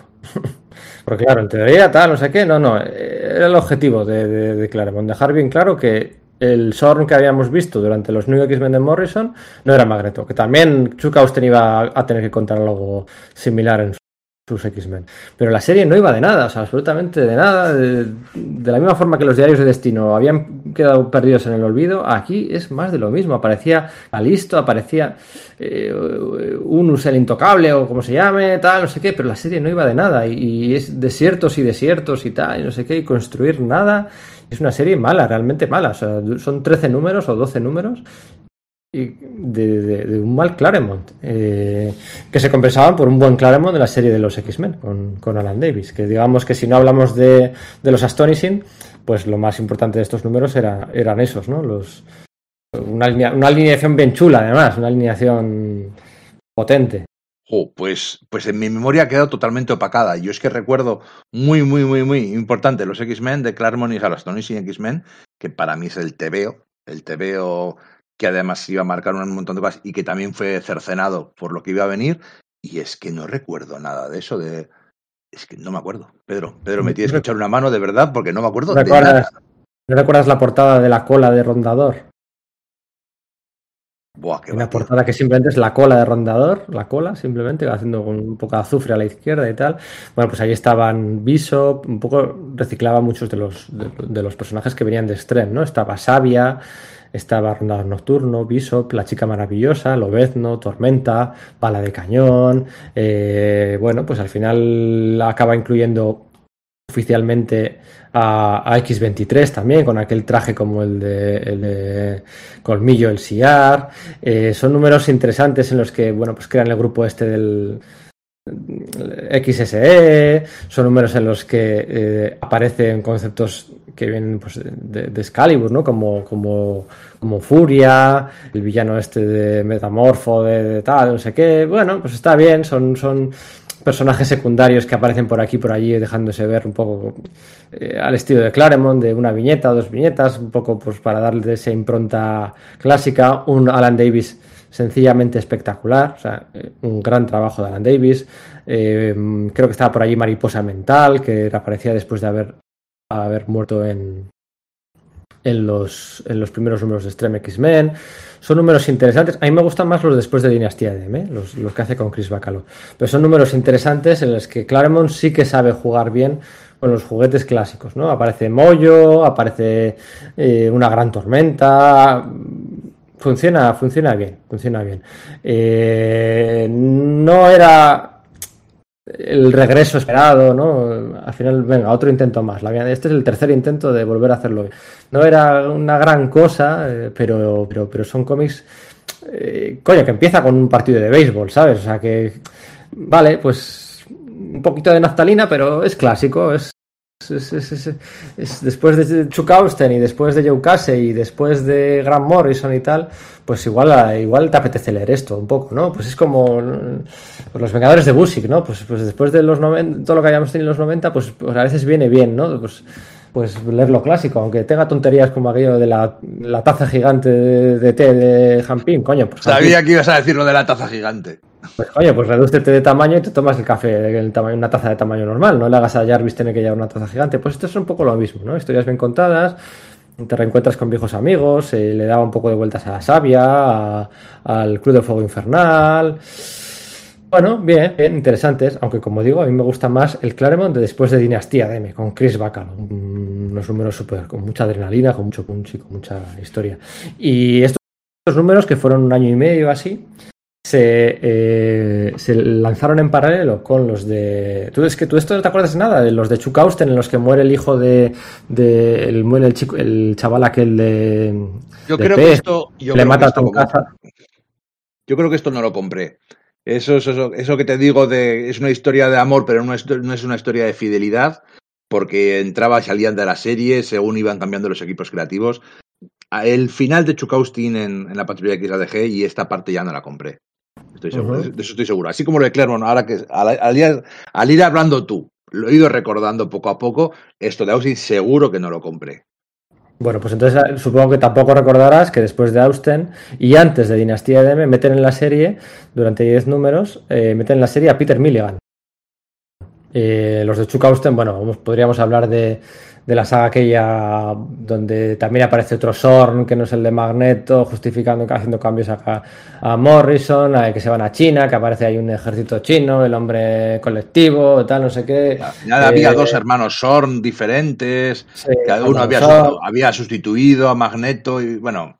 Un lío, un lío total para justificar que Magneto no fuera un villano que hubiera causado la destrucción de Nueva York. Eso es, el, eh, Gambito se quedaba ciego porque le explotaba una carta en los ojos, el hombre de hielo estaba continuamente discutiendo con el Juggernaut porque no lo aceptaban en el equipo, eh, eh, aparece por ahí Nocturna, la que decíamos de los exiliados, Chaos es líder de equipo, por, de, equipo de los X-Men por primera vez, ¿no? Porque, porque en ese momento los Astonishing están liderados por Cíclope, la Uncanny X-Men están liderados por Tormenta y es Chaos el que lidera el grupo de los X-Men, bueno, pues entonces tiene que cambiar un poco la actitud. Pícara ahí quejándose de todo, con. Bueno, tal, no sé qué. Y entonces llega Peter Milligan con la saga aquella de Golgotha. Y sí, continúa con, con Salvador La Roca, que aquí mejora un poquito el, dibujo, el coloreado también le favorece un poco más. Y Peter Milligan está, pues eso, pues, pues unos 20 números, una cosa así. Y esa es para mí una de las peores etapas de los X-Men. Y entiendo que tú tampoco te acuerdas de nada. No, no, no. Yo creo que este momento era un momento en el que yo estaba absolutamente dedicado a DC. O sea, este, estos años 2003, 2004, 2005, yo tenía un amor absoluto por la DC que estaba haciendo allí Jeff Jones y, compraba mucho menos de Marvel. Lo tengo clarísimo. Aquí ya se ha relanzado también los New X-Men de Bendis. Entonces, el centro gravitacional del universo de DC, la atención de los lectores ha pivotado pues un poco de la línea Ultimate Sí, con, bueno, con, exceptuando a los New X-Men de Morrison y el Spider-Man de Straczynski, eh, ha gravitado en torno a los Vengadores, ¿no? Y, Peter Milligan no consigue, no consigue. Pero bueno, aquí va a llegar Dinastía DM. Aquí va a llegar Dinastía DM y va a cambiar todo. Vamos a hacer otra pausa aquí, si te parece, y, hablamos de Dinastía DM y de consecuencias. Y, de, y de Madrox. Eh, Madrox es de antes de Dinastía DM, pero sí. Por eso, por eso, por eso lo digo.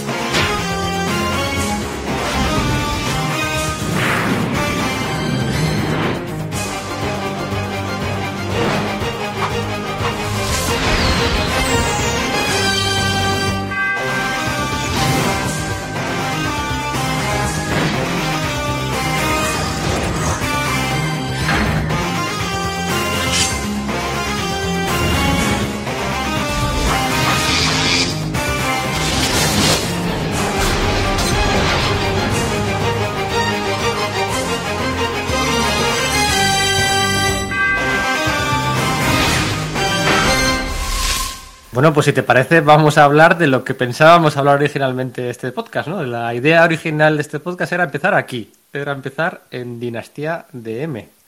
Así que, ¿te parece? Todo lo anterior, ha, lo anterior ha sido previously. Es previously, como decía el agente Coulson en el agente previously en Agents Social.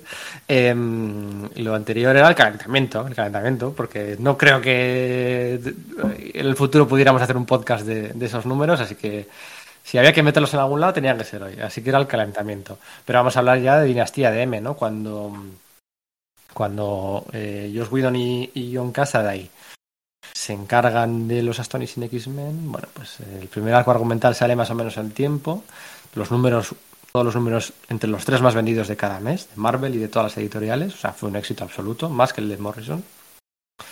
Em, pero hoy el segundo arco argumental, pues bueno, las fechas de entrega, los retrasos empiezan a ocurrir, empiezan a acumularse y desde Marvel toman la decisión de, bueno, pues eh, entre el primer año y el segundo año de la serie eh, pues darles espacio, darles tiempo suficiente y hacer un evento, hacer un evento entre Vengadores y Patrulla X, porque Dinastía de M, House of M, es eso, es un Vengadores contra Patrulla X o un crossover entre Vengadores y Patrulla X al fin y al cabo.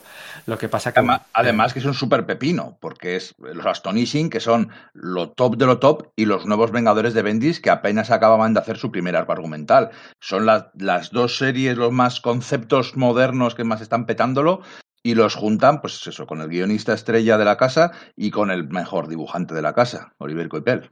Efectivamente, ¿no? Que, bueno, que Coipel había dibujado también algunas páginas del, del, Vengadores desunidos, conocía a los Vengadores. Bueno, lo cierto es que eran, bueno, pues eh, dos nombres de primera fila para un evento en una época en la que, recordemos, no era habitual que hubiera eventos. O sea, Dinastía de M pone en marcha el engranaje fue un éxito, pone en marcha el engranaje de esta nueva era de eventos Marvel del siglo XXI. Había, había miniseries, pues Secret War, había cositas por aquí, por allí, pero lo que es un evento así no, no era lo habitual. Luego vendrían por Civil War, World War Hulk, Asedio, tal, no sé qué. Invasión secreta, sí, toda, esa, toda esa cadena que conocemos, ¿no? Pero, pero de la Marvel original de Yemas que es más experimental y traen un montón de gente nueva a hacer los cómics como no se suponía que se hacían o, intentar alejarse de lo como se habían hecho hasta ese momento, eh, esta es la primera vez que dicen, bueno, ya vamos a centrarnos un poco más en nuestro lado más comercial, ahora que hemos asentado algunos conceptos nuevos y algunas ideas nuevas. Eso es. Entonces, pues bueno, técnicamente, House of M es una, ya lo sabéis todos, una maxi serie de ocho números, publicada en verano del 2005 por Brian Michael Bendis y Oliver Coipel. ¿Qué ocurre en esta maxi serie de ocho números? Pues que todo va a cambiar, todo cambia. la trama en curso de la Bruja Escarlata del, arco argumental de Vengadores desunidos, del 500 al 503, se retoma aquí y los héroes van a Genosa, bueno, después de una discusión, además Bendis contenta un poco al ala más clásica de los Vengadores, incorporando para la ocasión al Halcón, o a Wonder Man, o a Miss Marvel, ¿no? Les, incluye en esta alineación que van a Genosa junto a los X-Men, para ver qué pasa, ¿no? Porque Magneto se había llevado a la Bruja Escarlata al final, de una forma un tanto incomprensible, pero bueno, como tantas otras cosas de Bendis y los Vengadores, eh, se había llevado a su hija a, Genosa, ¿no? Y ahí que van los héroes, y mamma mía, todo cambia, eh, como las mejores sagas de la historia de Marvel, una realidad alternativa en la que los mutantes son la especie dominante, los humanos ya les queda nada, una o dos generaciones para desaparecer definitivamente, y bueno, pues todo es una, una idea de la bruja escarlata para eh, dar a los héroes un final feliz, accediendo a la mente, a los poderes del, de Charles Xavier, busca en la mente de cada héroe cuál es el final más feliz que el, bueno, el statu quo más feliz que le gustaría tener y se lo concede para que la dejen en paz. Para que la dejen en paz y vivir en un mundo feliz, sin problemas. ¿Qué pasa? ¿Qué pasa? ¿Qué pasa? Que hay uno de esos héroes al que al concederle eh, su mayor deseo, recuerda lo anterior, es Lobezno. El mayor deseo de Lobezno, según Bendis, una, bueno, un tratamiento de personaje, de entender a un personaje que siempre decimos que, ah, no entiende a los personajes. Bueno, pues a Lobezno en esto sí que le entiende, fíjate. Y el hecho de que Lobezno recuerde lo anterior, recuerda, implica que es conocedor de que esta realidad alternativa no es la verdadera y hay que recuperar la anterior. Pues como la era de Apocalipsis hacían aquello Viso, y luego con Destino y con mm, Giliana Rasputín y demás, pues aquí pues es un poquito Lobezno junto a Laila Miller, un nuevo personaje. Esa es la trama principal. Eh, el concepto es potente. el concepto está chulo, ¿no? Porque vemos eh, a los héroes viviendo vidas pues, pues idílicas, eh, vidas que son que extrapolan ciertos de sus ciertos conceptos suyos y, además les vemos que van a tener que luchar y renunciar a sus mejores sueños, a sus mejores situaciones para hacer lo correcto y llevar el mundo a donde tiene que estar. Y la idea que tú dices de Lobezno, pues está guay, ¿no? Si es lo que él quería recordar y precisamente esta realidad le permite recordar, hace que, que, pueda salir de la trampa, ¿no? Hace, encuentra el, el hueco dentro del, el, dentro de la ley, ¿no? Como quien dice. Eh, el concepto está chulo. Lo que pasa es que, claro, cómo llegas ahí es está, está, muy mal. Cuando se juntan los Vengadores y la Patrulla X y se ponen a hablar de matar a la Bruja Escarlata, es algunas de las peores caracterizaciones que he leído en, pues, en los 60 años de Marvel. Los personajes empiezan a hablar como, como personajes de Bendis, ninguno de ellos es, distinguible, ninguno de ellos eh, habla como debería o, es consciente de su propia caracterización, de su propia historia a la hora de hablar. Eh, es, es terror, está terroríficamente mal escrito. Lo que pasa es que bueno, es el peaje para, para, para llegar a esta situación que encima, pues bueno, eso es un mundo muy atrayente, con los personajes, con algunos diseños y conceptos de personajes bastante chulos. Coipiel es, es un dibujante extraordinario, que cualquier escena de acción, pues eso, lo ves no saltando de ley de transporte y tal, lo hace que es que queda chulo. Es que es muy epatante. Y es cierto que son tebeos muy llamativos, muy, muy diseñados para vender y que para recién llegados, oye, Oye, se dejan leer, es una cosa que no han visto antes, claro. Todos los más lo hemos visto de otras formas y mejor hecho, pero, pero bueno. Yo, eh... admito, yo admito que me gusta, a mí me gusta mucho. Te diría que a mí me gusta mucho. O sea, a mí, por ejemplo, y lo sabes, lo hemos comentado alguna vez, me gusta mucho también el giro de tuerca que le da a Spider-Man y que demuestra que es un gran conocedor de la personalidad de Spider-Man. El deseo más, el deseo más preciado de Spider-Man, a lo vez no le clava. Y a Spider-Man, el deseo más preciado de Spider-Man, ¿cuál es? Vivir en un mundo en el que vive con su gran amor, que es Gwen Stacy, y con su tío, su tío Ben. Los dos regresan de la vida y la pareja que elige Spider-Man en el fondo de su corazón, cuando la bruja escarlata accede a la mente de Spider-Man, de Peter Parker, para concederle un final feliz y para que distraerle y que no se preocupe de, buscarle a ella, el deseo final es estar con Gwen Stacy. Estamos hablando de, unos, de una época en la que estaba viviendo con Mary Jane, estaba, se habían reencontrado eh, y demás, ¿no? Entonces, eso está muy bien, y de hecho está muy bien luego cuando se deshace esta realidad alternativa, vemos como Peter Parker se despierta en la cama una mañana, al lado tiene a Mary Jane, se despierta, abre así los ojos y dice, mierda, porque ahora tiene que vivir con el remordimiento de saber que en el fondo de su cabeza a quien de verdad quería era Gwen Stacy, no a la con la que se ha despertado al lado, ¿no? Entonces vive tú con eso, vive con esa con sí. ese pésame, ¿no? propio de que de, de culpabilidad, o sea, de hecho, de... el momento en que bueno, pues eh, Lobez no encuentra a Lyra Miller, que es un personaje que crea Bendis. Es un personaje que no tiene nada, no tiene personalidad, no tiene historia, no tiene, no tiene nada. Es solo un Deus Ex Máquina, literal, para que, para que pueda tener una historia. Tener un personaje que vaya despertando a los demás. Podía haber utilizado un montón de personajes Marvel. Pero bueno, crea a Layla Miller para crear efectismo de quién es Layla Miller. Pues no lo sabe ni Bendis. Tendrá que llegar Peter David unos meses después en, en, Factor X para darle un trasfondo y darle una historia y darle una personalidad y que nos importe y que además que lo haga muy bien. Sí, eh, muy, de hecho, muy bien. Muy bien lo hablaremos sí. muy bien. Pero bueno, sí. Bendis también lo hizo con en Civil War 2, por ejemplo.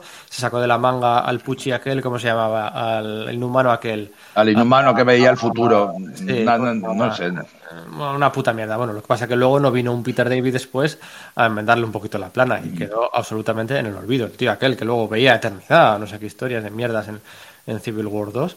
Y bueno, aquí Laila Miller pues es la puerta de atrás, ¿no? Es la puerta de atrás. Sí, entonces sí que es cierto que cuando Laila va despertándoles a todos, va despertando, cuando despierta a Peter, eh, Peter claro, se da cuenta de que, que, que, su mujer realmente está muerta, de que su tío está muerto, de que su hija no existe, bueno, sí existe, pero va a tener que renunciar a, su existencia. Y reacciona, pues bueno, en una forma que, que es fuerte para Spider-Man, porque empieza a decir, voy a matarla, voy a matar a la bruja escarlata, y a gritar como un descosido, pero bueno, vamos a perdonarle porque es un shock muy, muy, muy, muy duro. Eh, no puedo perdonarle. Eh, no puedo perdonarle lo que hace con tu personaje favorito y uno de mis personajes favoritos. Porque aquí el señorito Bendis, en, Vengadores Unidos, hizo una de las peores muertes de la historia de Marvel para cargarse a Ojo de Halcón, que era un personaje que él, pues bueno, que era un tío que iba con mallas y tiraba flechitas y no, que no quedaba bien con su, con su concepto de aquel momento de esos nuevos Vengadores molones.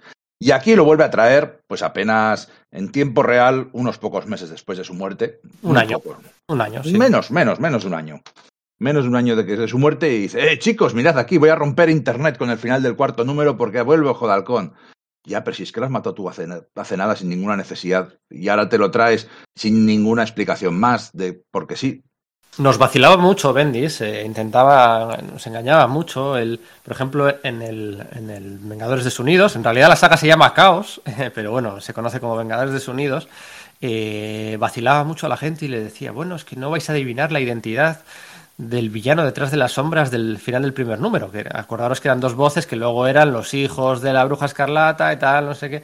Y estuvo vacilándonos con eso mucho tiempo. Nos vaciló luego con los ojos de la hija de Luke Cage y de, y de Jessica Jones. Nos vacilaba muchas veces y esta, esta es una de ellas, ¿no? Y trae de vuelta a Ojo de Halcón en su primer eh, recoger cable un poquito, ¿no? Porque se le había echado la gente muy encima y recogería cable en muchas ocasiones y esta fue la primera, ¿no? Porque es que hubo, un, bueno, pues hubo en los foros de internet y los, en los foros de mensajes, los message boards por aquel entonces, si llega a existir Twitter, madre mía, eh, hubo mucha, mucha, mucha nosotros, lo hacíamos en Dreamers en aquella época. Sí, sí, sí, y de antes, sí, sí, yo me acuerdo, sí. Eh, bueno, de Dreamers es, yo recuerdo estar en el 2000 y 2000-2001 y esto es del 2004-2005 en Dreamers, sí, sí, en el foro de los Vengadores. Eh, de hecho ahí nos conocimos. Que mm, eh, la, saga de Bendis se alarga un poquito en el centro, House of M, porque de nuevo hay una discusión muy interesante, a mi, a mi parecer. Eh, hay una discusión en la que, oye, vale, bien, esto es una realidad nueva, eh, modificada por la bruja escarlata, pero todos, todos somos felices, o sea, nos ha concedido a todos nuestro mayor deseo, ¿no? El Steve Rogers eh, veterano de guerra. No quedó en un cubito de hielo y es un veterano de guerra. No volvió a, aparecer como el Capitán América nunca más. Tuvo su final feliz, sigue vivo ahí, tal, no sé qué. Eh, Scott Summers con Emma Frost, casados, profesores. Eh, Miss Marvel, vale, es humana, pero es una gran superheroína reconocida por todo el mundo, ¿no? Es la primera piedra, además, a luego pues convertirla en la Capitana Marvel. Mm, Wonderman, una estrella de cine, eh, no sé quién, tal, todos habían tenido su, su, ¿Y por qué vamos a restaurar la realidad anterior? A ver, ¿por qué? ¿Por qué? Entonces hay un debate muy interesante en el que derrapan algunas cositas, sobre todo en los diálogos de, de, de Spider-Woman, porque, por aquel entonces, acuérdate, en teoría Spider-Woman era, era era la. la, pero todos, todos, sabemos que no lo había pensado. Entonces no cuadraba que, que Spider-Woman dijera eso, ¿no? Eh, eh, pero bueno, un debate interesante. Luego un, un combate final un poco popurrí, porque no iban con sus uniformes realmente, no se sabía muy bien quién era quién. Bendis, Bendis, tiene un problema con esos tipos de combates finales. Claro, trabaja con unos dibujantes extraordinarios. Entonces él va contando su historia y llega un momento en que dice, y entonces pelean. Doble splash plates, muy llamativa, muy vendible, eh, en el que pelean. Y no hace, no hace beats, no hace sketches, no hace eh, mm, combates concretos o momentos concretos de utilizar los poderes de una forma curiosa, y no, simplemente son dobles splash plays o splash plays de personajes pegándose. Eh, sin más. Entonces, claro, confían que, tienen esos dibujantes tan bonitos, que lo hacen todo tan bonito, que va a quedar bien. Pero es que sus batallas son siempre así. No, no, tiene, no tiene batallas que recuerdes, ni que digas, oh, este momento, qué chulo, que se le ocurra. No, simplemente, pum, Doble splash, ya está, se acabó porque no le interesa la pelea. bueno, es, una forma de contar las historias, ¿eh? Es la suya y, para mucha gente es válida. Yo creo que, que, siempre lo digo, que es un cómic de superhéroes y un cómic de superhéroes las peleas de superhéroes son una parte importante de ellos. Es como ver una película de artes marciales y dice, bueno, cuando llegan las artes marciales las quitamos, que eso no nos interesa. Mm, sí, pero bueno, eh, a cambio tiene esos giros de tuerca, en este caso el guion, muy interesantes, que es el, el momento en el que aprendemos, el que el lector se da cuenta de que no es Mercurio quien ha manipulado, o sea, no es, eh, perdón, no es Magneto quien ha manipulado a la bruja escarlata para hacer esta realidad donde el mutante es la especie dominante, ¿no? Que es lo que te podrías esperar, porque sea Magneto, ¿no? Que siempre ha soñado con, con el ser la especie dominante, sino que es Mercurio, en realidad había sido Mercurio el que había manipulado a su hermana pues para, para, para bueno, pues descargar toda su ira y su frustración en esta nueva realidad. Entonces, cuando descubrimos que es Mercurio, aquí qué pasa, eh, Magneto se enfada, lo has hecho en mi nombre, tal, no sé qué, hay un pollo tremendo. y entonces, eh, bueno, pues se pronuncian esas tres palabras mágicas por parte de la bruja escarlata que van a alterar la franquicia mutante, porque aquí estamos hablando de Vengadores y Mutantes, pero en realidad el podcast es de mutantes, ¿no? Es lo que nos vamos a centrar. Va a alterar la franquicia mutante, pues prácticamente hasta el 2012-2003, hasta el final de Vengadores contra los X-Men. Otro nuevo evento mutante Vengadores, en el que se cierran muchos de estos capítulos. Esas tres palabras son No More Mutants, ¿no? En el número 7, no es en el número 8. Esas, esas tres palabras se pronuncian en el número 7. El número 7. De hecho, eso es, un poco, es un poco anticlimático, ¿no? La historia termina en el 7 y el 8 son, es el epílogo el epílogo, las primeras consecuencias de, eso, pues empiezan a despertar mutantes. Y han perdido sus poderes. Ese es el, tema. Eh, la historia es una historia de aventuras, una historia típica de mundo paralelo, de realidad paralela, que bueno, está competentemente escrita en algunas cosas, otras no tanto, pero el problema es el no, el no más mutantes. El no más mutantes eh, para mí es una de las mayores cagadas que, se han hecho en la historia de Marvel, porque este cómic es historia de Marvel. ¿eh? Eso, es, eso es, es, innegable que Dinastía de M, House of M, es historia y con mayúsculas del universo Marvel. Entonces, eh, House of M, el no más mutantes, destruye el concepto de los X-Men. El concepto de la Patrulla X y de sus series paralelas es la mutación como metáfora.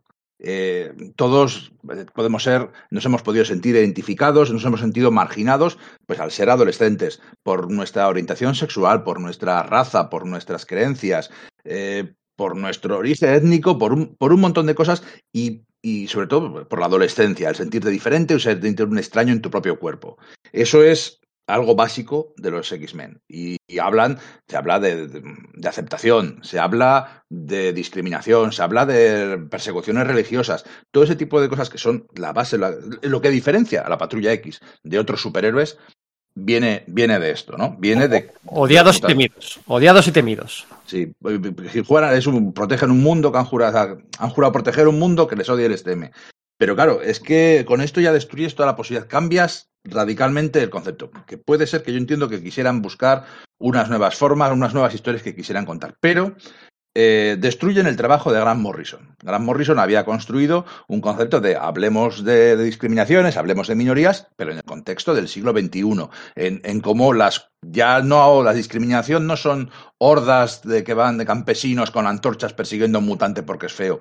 Es mucho más sofisticado. El, la mutación, como decíamos antes, pues ah, puede haber eh, hay una cultura mutante, como hay una cultura negra, una cultura rapera que ha sido apropiada por los blancos. Tiene mucho que ver eh, todo, ese tipo de cosas. Eso lo destruyen todo. Incluso su serie estrella del momento, los Astonishing X-Men de Josh Whedon, se basaban en un concepto súper potente, la cura.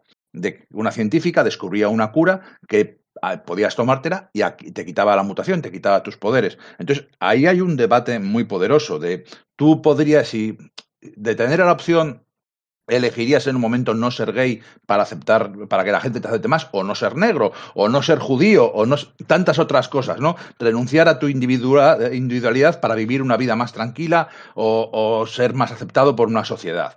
Y ese es un debate interesante, y es un debate que, los cómics deben fomentar, que, como hace un segundo acabo de decir que estamos en esto por las leches, también estamos en esto por las metáforas, porque cuando se juntan esas cosas son poderosos los, los de superhéroes. Y aquí destruyen eso. Aquí ya no hay una posibilidad de que tu hijo te salga, estoy diciendo, estoy con, haciendo comillas, ¿eh? tu hijo te salga mutante o que tu vecino sea un mutante, todo eso ya desaparece, porque de un millón de mutantes que se supone que hay en ese, que había en el universo Marvel en aquel momento, eh, de pronto ya solo quedan una 200 o 300, algo así. Viene a ser que el 99,97% de la población de mutantes pierde sus poderes. Ya no es una minoría de un millón, comparado con 6.000 millones o 7.000 millones de habitantes del mundo. 200 habitantes es una es una, anomalía estadística. No es, ya no te da para ninguna metáfora. Y aquí, el, para... aquí, el, tema de la, aquí el tema de la serie pasa de ser odiados y temidos a, a ser una lucha por la supervivencia, una lucha por, en contra de la, final de la raza, ¿no? O sea, te quedan dos telediarios. Es que no solo es que hayan muerto el 99,9% de los mutantes, es que no va a haber más nacimientos mutantes de aquí en adelante. Son las dos cosas. O sea, desaparece el gen mutante. No es que mueran esos mutantes, les desaparece el gen mutante, desaparecen sus poderes, sus malformaciones físicas o modificaciones físicas en caso de que estuvieran. algunos, para algunos, las pierden y otros no, ¿eh? porque es un poco también dependiendo de. No se aclaran del todo, hay falta de coordinación. Con algunos personajes pierden sus deformidades o sus características especiales y otros no. Y por ejemplo, me estoy, acordando ahora de, me estoy, acordando ahora de, la, de la mole esta de Blob, del, del Blob, el de la Hermandad de Mutantes Diabólicos, que pierde su. que, ya sabéis que es una mole inamovible, gigante, gorda, gorda, gorda, gorda. Pierde sus poderes, o sea, pierde todo su volumen, pero en cambio no pierde su. O sea, la piel se le queda estirada, porque, claro, como. Entonces es algo como muy raro, muy creepy. En ese caso hay. por poner un ejemplo, ¿no? Pero sobre todo es una lucha contra la eh, exterminación de la raza, ¿no? Por la supervivencia. Se convierte la franquicia mutante a partir de este momento. Y bueno, pues pensábamos que iba a durar uno o dos telediarios y la verdad es que se mantuvo bastante tiempo. ¿eh? De, todas formas, quiero decir que, que, encima es súper porque ¿quiénes se ve afectado? Todos los que no son importantes. O sea, todos los superhéroes, toda la patrulla X y muchos estudiantes, los más, los famosos, no pierden los poderes. Lo ven, no, el cíclope, toda esta gente siguen siendo ellos pierden los de, todos los personajes mutantes que hay, hay cuatro famosos importantes que los pierden. Xavier, Magneto, el hombre de hielo, eh, bueno, si quieres decir. si, quieres, decir que Danny Moonstar espejismo es famosa, pero no es muy importante, la verdad. Lorna, Dane, eh, y la mayoría de los villanos, y bueno, pues sí, cierto pero, pero, pero es que encima esos personajes que pierden los poderes los recuperan en cero coma. Eso es. Ese, es uno de los problemas. O sea, el, tema de la lucha por la supervivencia es que va a ser el motor de la franquicia mutante. Realmente no se va eh, a aprovechar del todo hasta un par de años después. Con los cambios de los equipos creativos que iban a haber después, con Ed Brubaker, Mike Carey, Peter David a su bola en X Factor, esas series, eh, la de los jóvenes de mutantes, hasta un par de años después no se iba de verdad a, ver como una lucha por la supervivencia y cómo los humanos además intentan aprovecharse de eso e intentar acabar aunque les queden dos telediarios, pues venga, si nos los podemos cargar mm. antes, mejor. Hasta entonces. Lo, cual, lo cual tampoco tiene mucho sentido, porque tú no, tú no vas a dedicar tus esfuerzos a, cargarte a 200 personas que viven al otro lado del planeta. Ya tu hijo no va a ser de pronto un mutante, tu vecino no va a ser un mutante. Eh, eh, ese, ese, racismo cotidiano ya no existe. Entonces, ¿por qué la gente ha aumentado la, anti, la paranoia antimutante? ¿Por qué? Si ya son irrelevantes, si son literalmente una reserva india, les meten en una reserva. O sea, la patrulla X luchadores por los derechos y por, la diferencia, acepta ser encerrada en una reserva india, lo que es el... que esto, es todavía mucho más heavy, porque les dicen, no, no podéis salir de, de la mansión Xavier, tenéis que quedaros ahí y para evitar que nadie entre o salga, vamos a poner centinelas para vigilaros, que es como decir, Vamos, como sois quedáis muy pocos judíos, vamos a poner a soldados de, las, de la Gestapo y de las SS a vuestro alrededor para que nadie, para que os vigilen. Mm, sí, bueno, eran centinelas con humanos dentro por primera vez y en teoría eran fuerzas del paz coordinadas por Valerie Cooper, que regresan estas páginas y bueno, pues la verdad es que eh, no se va a aprovechar bien esta, esta lucha por la supervivencia en el primer año, primer año y medio. Lo que se va a centrar los esfuerzos en el primer año y primer año y medio es, pues eso, en el golpe de impacto que supone pues perder los poderes, un poco ver un poquito, pues eso, quién ha perdido los poderes, analizar un poco y, revertir, revertir la mayoría, ¿no? Eh, no todos inmediatamente, Magneto tardaría en recuperarlos, pero Lorna Dane los va a recuperar porque la convierte Apocalipsis en uno de sus heraldos. Bueno, pues vale, pues una justificación. Eh, yo qué sé, no me acuerdo ahora de, más. O sea, era todo como justificaciones absurdas de, de, distintas y no sé, cutres, cutres. Tenían la excusa perfecta. Xavier pierde los poderes, pero a cambio puede, puede volver a andar. Porque perder los telepatía cura su medio la espinal o algo así. Sí, bueno. Pero, pero la recupera toda hostia. Eso, Xavier lo recupera luego con, eh, con Mike Carey, porque viajan el equipo de Mike Carey, eh, no, de Drew Baker. Viajan al Imperio Shiar con Vulcan, ahora hablaremos de Vulcan, viajan al Imperio Shiar, y entonces Charles Xavier cruza el cristal en crana allí en el Imperio Shiar, y eso pues le da sus poderes, le restaura sus poderes. El Mercurio, que también pierde los poderes, ¿no? Hay una miniserie muy buena, muy buena, muy buena, eh, Son of M justo después de Vástago de M, justo después de esta, de esta, de esta miniserie de Dinastía de M, hay una miniserie que es eh, El Vástago de M, que está muy bien porque eh, realmente lo que decíamos de esos remordimientos de Peter Parker de, mm, de, pues, al saber que él quería a Gwen Stacy, que le han hecho plantearse muchas cosas, eso no lo vemos en las series regulares. Pero aquí sí que va, en esta miniserie sí que va a pedirle explicaciones a Mercurio, decirle, oye, me has jodido la vida, hijo de puta. Eh, y está muy bien esta miniserie. Y ahí Mercurio medio recupera los poderes, sin ser sus poderes verdaderos, a través de la terrigénesis, de las nieblas terrígenas de los inhumanos.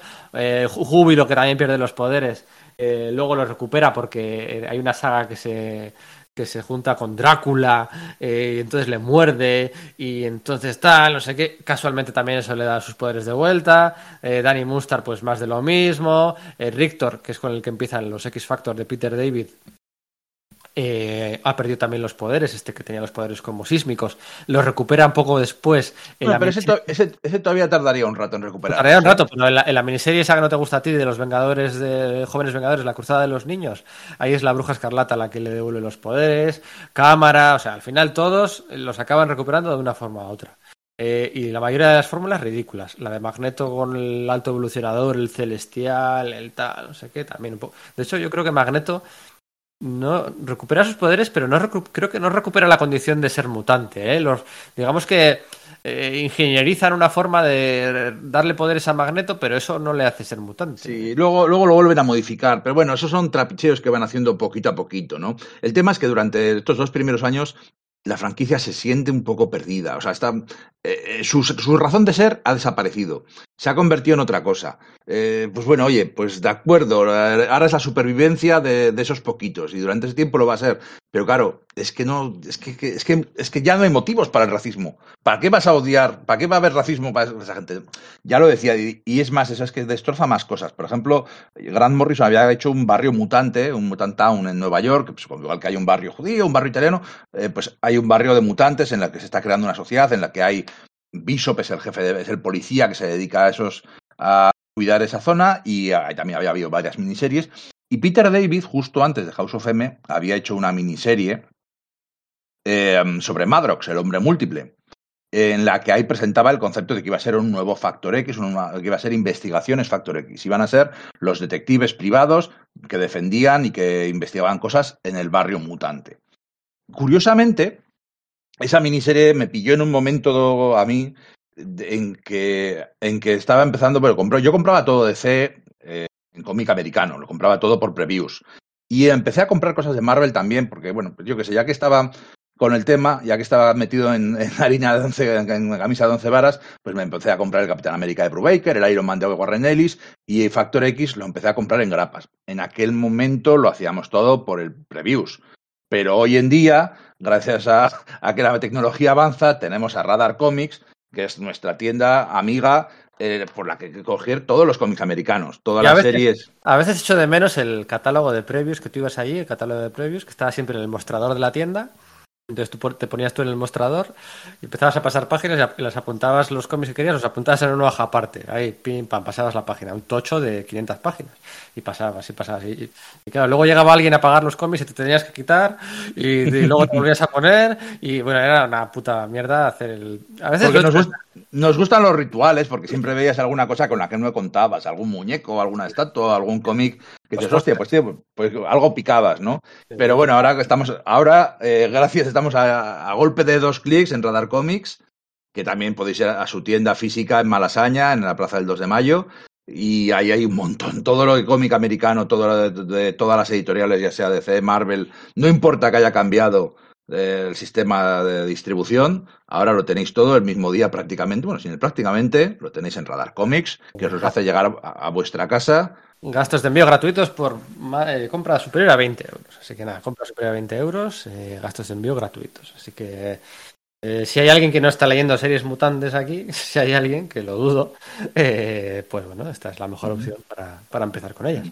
Bueno, pues a mí me gustó muchísimo el Madrox de, de Peter David.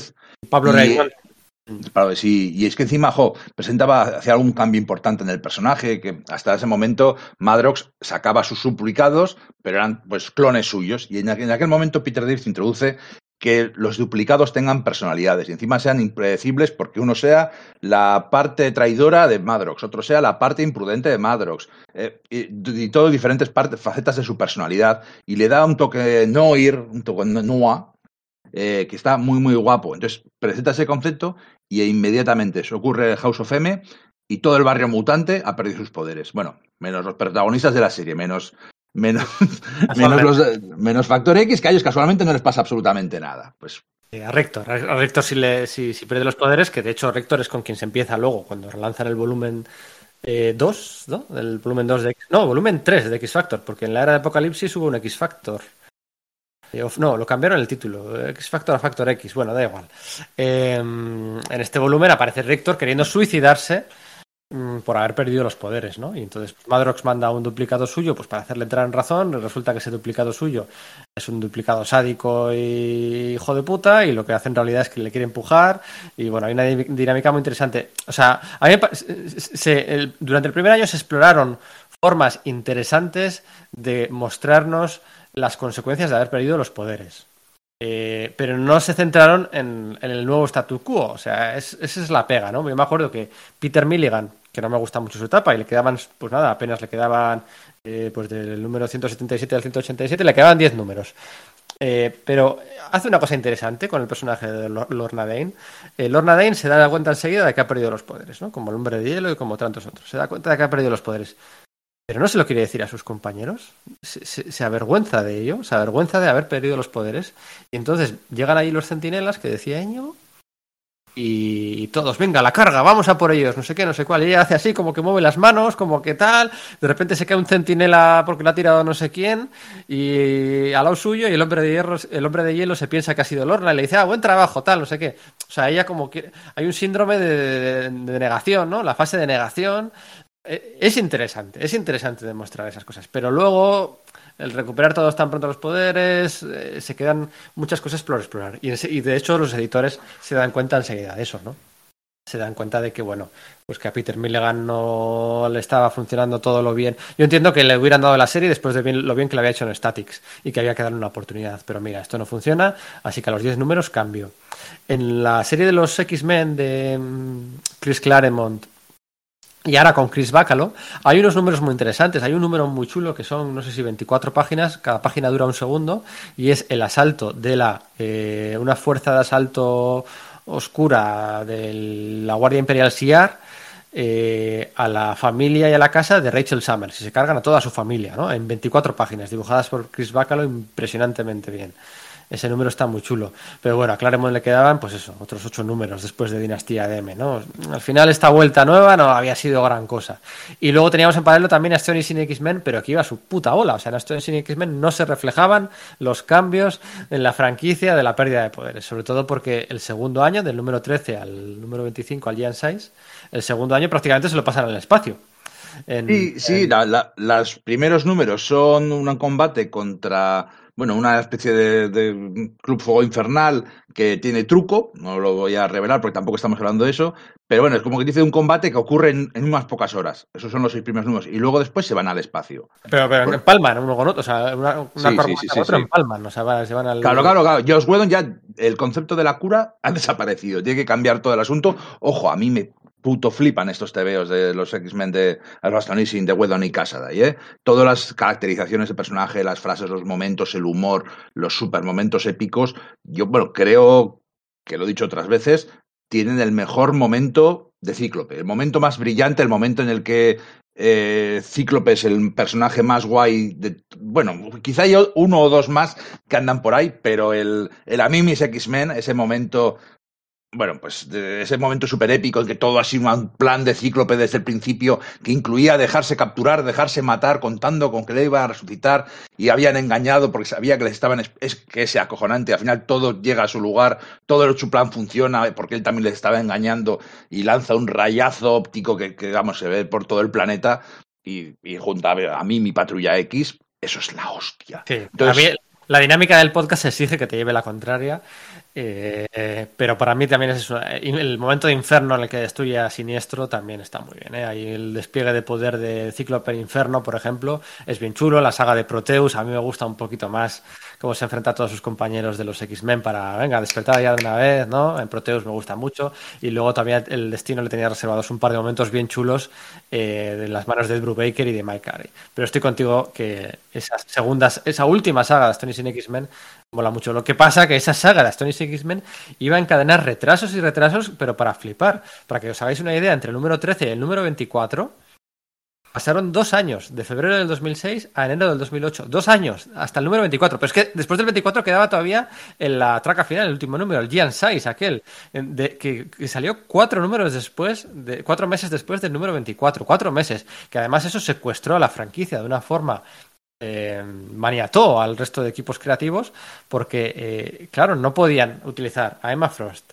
a Cíclope, a la Bestia, a Colossia, a Kitty Pride, no los podían utilizar porque estaban en el espacio estaban que no sabían si iban a volver o no. De hecho, eh, cuando hacen luego veremos Complejo de Mesías, todavía no ha salido el último número de la muerte de Kitty Pryde, que no es muerte, que está de parranda dentro de una bala vergonzosa gigante por todo el espacio. Bueno, eso fue para, para mear y no echar gota. Entonces tienen que encajar cosas que condicionan mucho. Llega un momento en el que Josh Whedon secuestra mucho a la franquicia mutante y les tiene muy condicionados. Pero bueno, en cualquier caso, la postrimería de Dinastía de M tuvo sus buenos momentos y sus malos momentos. Eran, eran buenos momentos para leer las series de los X-Men, pasaban cosas nuevas, no sabíamos que iban a tardar tanto en, dar la vuelta a los cambios, pensábamos que era pues un cambio pues, pues, pues, pues parcial, de dos, tres años, ¿no? Pues como las, las, las modas, ¿no? Y de momento pues se, se, disfrutaba, ¿no? Se disfrutaba. Y en ese momento el editor de los X-Men vio que no falla, que fallaban las cosas con Claremont, que fallaban las cosas con Peter Milligan y metió a, bueno, pues a nuevos equipos creativos en las series. En los X-Men, el número 188 debutan Mike Carey, Chris Bacalo y luego se les unía Humberto Ramos. Y en el número 475 de Uncanny X-Men debutan Ed Brubaker y Billy Tan. Bueno, para, eh, hablar. iría antes lo de la segunda Génesis. Eso es, para hablar de Ed Brubaker. Eso es, sí, eh, iba a decir ahora. Para hablar de Ed Brubaker y los X-Men, primero hay que retraerse a las consecuencias de Dinastía de M para hablar de la miniserie Génesis Mortal, X-Men Deadly Genesis, que a mí me chiflaba en su día, me chifló, me ha chiflado siempre, pero admito que si este podcast ha servido para hacerme cambiar la idea de una cosa, es que siento mucho haber sido tan pesado durante tanto tiempo con que esta miniserie molaba. Tiene sus fallos, la verdad es que tiene sus fallos. No la recordaba yo. La idea es potente, pero no es tan defendible como yo se me había quedado grabada en su momento al leerla en la cabeza. Así que a todo el mundo el que he sido pesado durante estos nueve años, o bueno, nueve años, ¿no? Del 2006, llevo 16 años siendo pesado, pues les pido perdón, porque no es tan buena como yo la recordaba. Mm, en Dinastía de M eh, tiene dos consecuencias. Toda la energía mutante que queda almacenada, eh, bueno, pues eh, la energía ni se destruye, ni se, ni se crea, ni se destruye, ¿no?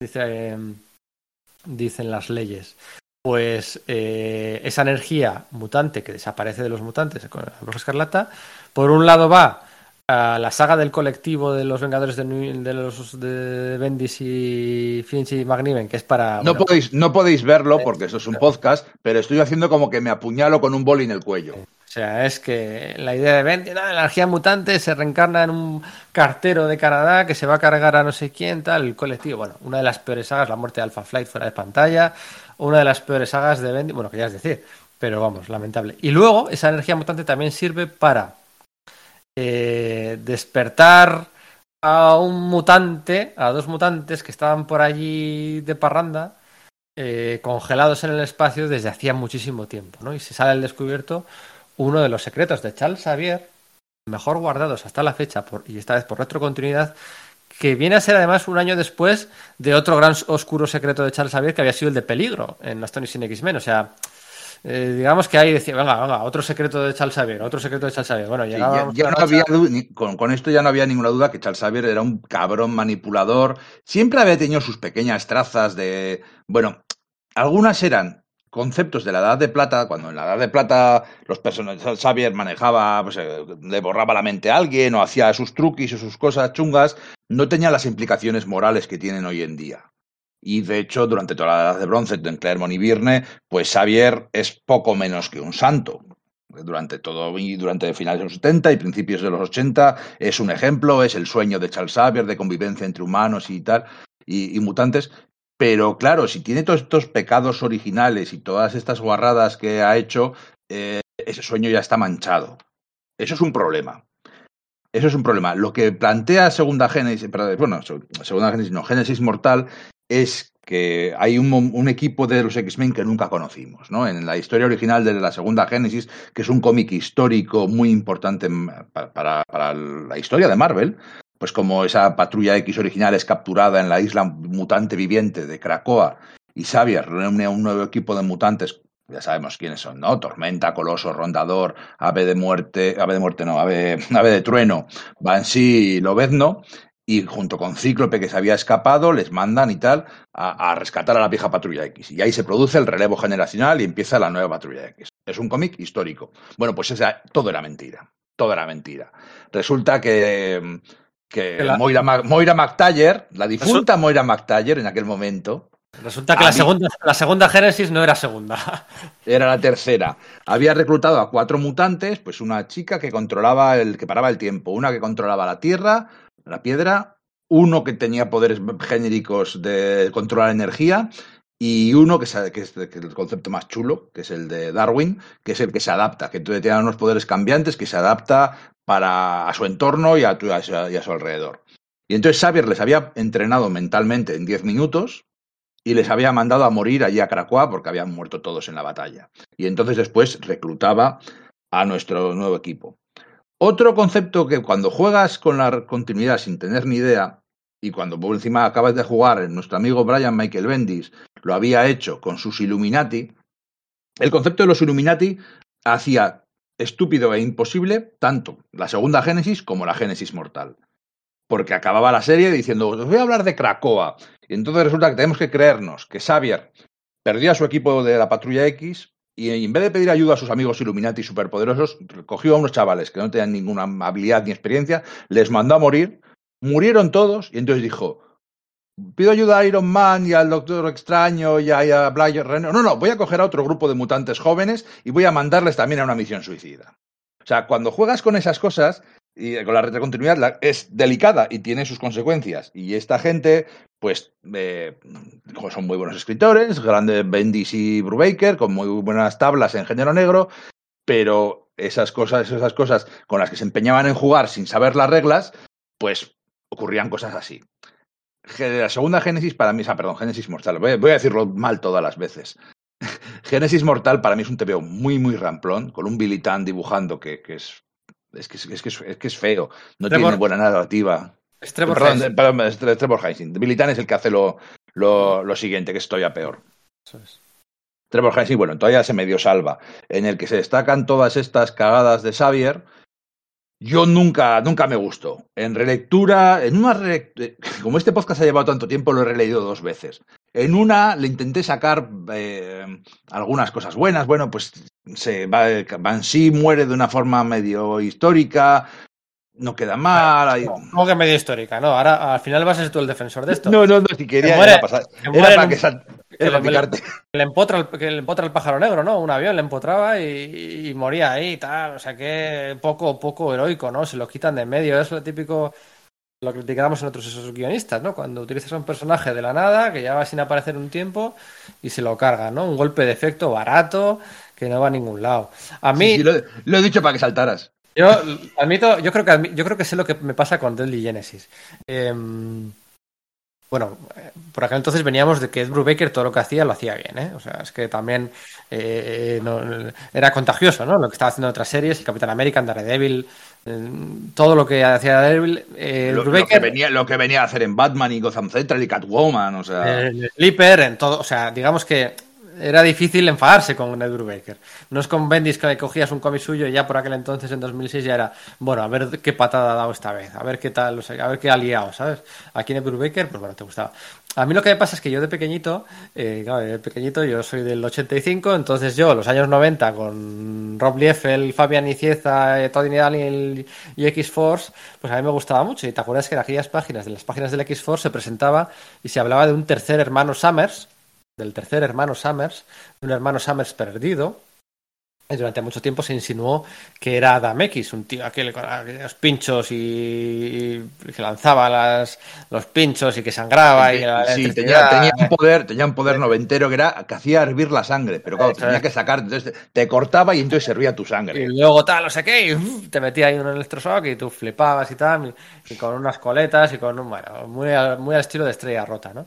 Y a mí aquello pues me marcó. Y en esta miniserie, durante mucho tiempo no se había sabido quién era el, tercer hermano Summers. Esta miniserie se desvela que el, que el chico este, el, Vulcan, el Gabriel Summers, es el tercer hermano Summers. ¿no? Se desvela que aquí uno de estos eh, cuatro integrantes de la segunda verdadera Génesis era el hermano Summers. Y entonces eso le, le, añadía muchas más capas de drama a, a, Charles Xavier, porque no es que solo que una segunda generación, no, no, es que has utilizado al hermano pequeño que no conocían. Eh, eh, y Cíclope, eh, Scott y, Alex no le conocían porque cuando sus padres eh, les fueron, fueron es, que la, es, que la, historia familiar de Cíclope es, es, de coñita. Cuando fueron aducidos por el Imperio Siar eh, y le salvaron justo a, Cíclope y a Caos cuando eran pequeñitos para, para les dan el les dan el paracaídas, sí, sí. Paracaídas y no sé qué, no sé cuál. Eh, bueno, pues resulta que que la madre estaba embarazada. La madre estaba embarazada, ¿no? Que, que estaba embarazada de Christopher y de Catherine, creo que se llamaba, la madre de la Catherine, se llama la madre de de Cíclope, ¿no? Eh, Christopher y, ¿qué? No lo sé. Sí. No, no lo eh, sé. digamos, que, digamos que se llama Marta. Entonces, bueno, nace allí en el Imperio Siar, nace un tercer hermano, que tal, que luego regresa a la Tierra. O sea, la verdad es que la historia es para flipar. Y Charles Xavier le, le recluta, Moira le recluta para enviarle a Krakoa. Y no se lo dice ni a Scott ni a Alex. Entonces añade unas capas de dramatismo que a mí en su día me hicieron gracia, pero que ahora mismo no me hacen ninguna, ninguna gracia. Y bueno, pues la verdad es que sí que me gusta luego lo que hace con él, ¿eh? en, la ascenso y caída del Imperio Siar. Ahora llegaremos. Pero esta miniserie, ¡buah! Eh, por cierto, también esta miniserie nos regaló a Darwin, que. Sí, Darwin sí estaba bien. Según primera clase, es un fundador de la Patrulla X en el cine. Eh, de hecho, es el único que muere, es el que tiene el poder de que no puede morir. En esa, esa, es una gran película, para mí es la mejor película de los X-Men, primera generación o First Class. Pero resulta que muere el único que tiene el poder de no morir. Sí, eso es, eso es. Eh, bueno, ahí estaba también el que decíamos antes, el padre de Rondador, estaba Banshee, ahí estaba Caos, había una selección, estaba la puta, no, estaba, estaba la, sí, sí, era Ángel. No, no, pero yo digo Stacy X. Bueno, Ángel también era, bueno, sí. Eh, bueno, eh, vaya vaya alineación eligieron en aquella peli. Em, eh, pero bueno, que el poder de Darwin está muy bien. Es un mutante cuya mutación es pues sobrevivir. Que para eso son las mutaciones, ¿no? Para sobrevivir. Bueno, pues las mutaciones de Darwin les permiten sobrevivir. Bueno, y toda esta energía mutante del dinastía de M despertaba a Darwin y a Vulcano y se presentaban en el presente diciendo, oye, venimos aquí a reparar cuentas con Charles Xavier. ¿Qué coño pasa? Que Vulcano, es que Vulcano es, es que es un malo genérico. O sea, ¿qué personalidad tiene? Está enfadado. ¿Qué poder tiene? Tiene poderes de energía. Súper poderoso, es más poderoso que sus otros dos hermanos. Sí, sí, era, era un mutante Omega Plus o algo así. pero, pero, decir, pero que es que es es que es, no, si puedo llegar a mi hermano y sacar el auténtico cariño de su corazón. No, estoy enfadado, soy malo porque el mundo me ha tratado muy mal. es que es un personaje. Sí, bueno, sí, pero, pero, pero tiene, tenía una tenía un sentido de una saga en concreta, ¿no? Posteriormente, eh, una utilidad. Así que bueno, eh, si tenemos que hablar de las de las miniseries y series previas a este relanzamiento en masa de la franquicia, pues yo recomendaría esas. El Vástago DM de David Hine, la recomendaría el, X Factor de Peter David. Destacaría, a pesar de todo, el Genesis Mortal, porque pasan cosas importantes. Y destacaría también un World War Hulk, una miniserie de tres números que hubo por aquel entonces, aquel verano, un crossover con el evento principal de World War Hulk, en el que Hulk eh, se iba a dar de piños contra todos, la escuela de Charles Xavier y contra todos los que pasaban por allí, contra los jovencitos. Los jovencitos les pegó fuerte, les pegó fuerte Dinastía de M también, ¿eh? perdieron los poderes varios y, se empezó a convertir aquí en una escabechina de gente, porque luego por aquí uno de los villanos secundarios de los New X-Men era Striker y compañía, y los purificadores, y bueno, pues ahí se las, se las vieron y se las desearon, porque empezaron a empalmar muertes tras muertes, alguno incluso de los fundadores de esta nueva generación de mutantes, hasta que se formó una alineación muy chula y ahí moría un personaje cada dos números. Es una serie muy interesante. Sí, eso, eso, está bien. El drama, cuando los. Eso no estaba mal. Eso, cuando esos New X-Men que les llamaban aquellos chavales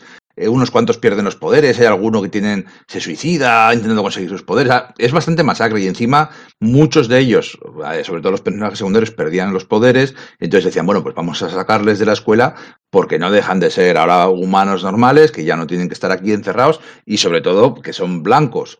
Y cuando les metían a todos en un autobús para llevarles a sus casas, los purificadores de Striker volaban el autobús y mataban como a 30 o 40 niños de un plumazo. Eso era muy fuerte.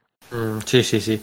Eh, Craig Kyle y Chris Joss, que son los guionistas que, eh, que toman los mandos de la serie después de House of M, se regodeaban en ello en las entrevistas. Decían, bueno, bueno, y el mes que viene no, no sabéis a quién vamos a matar.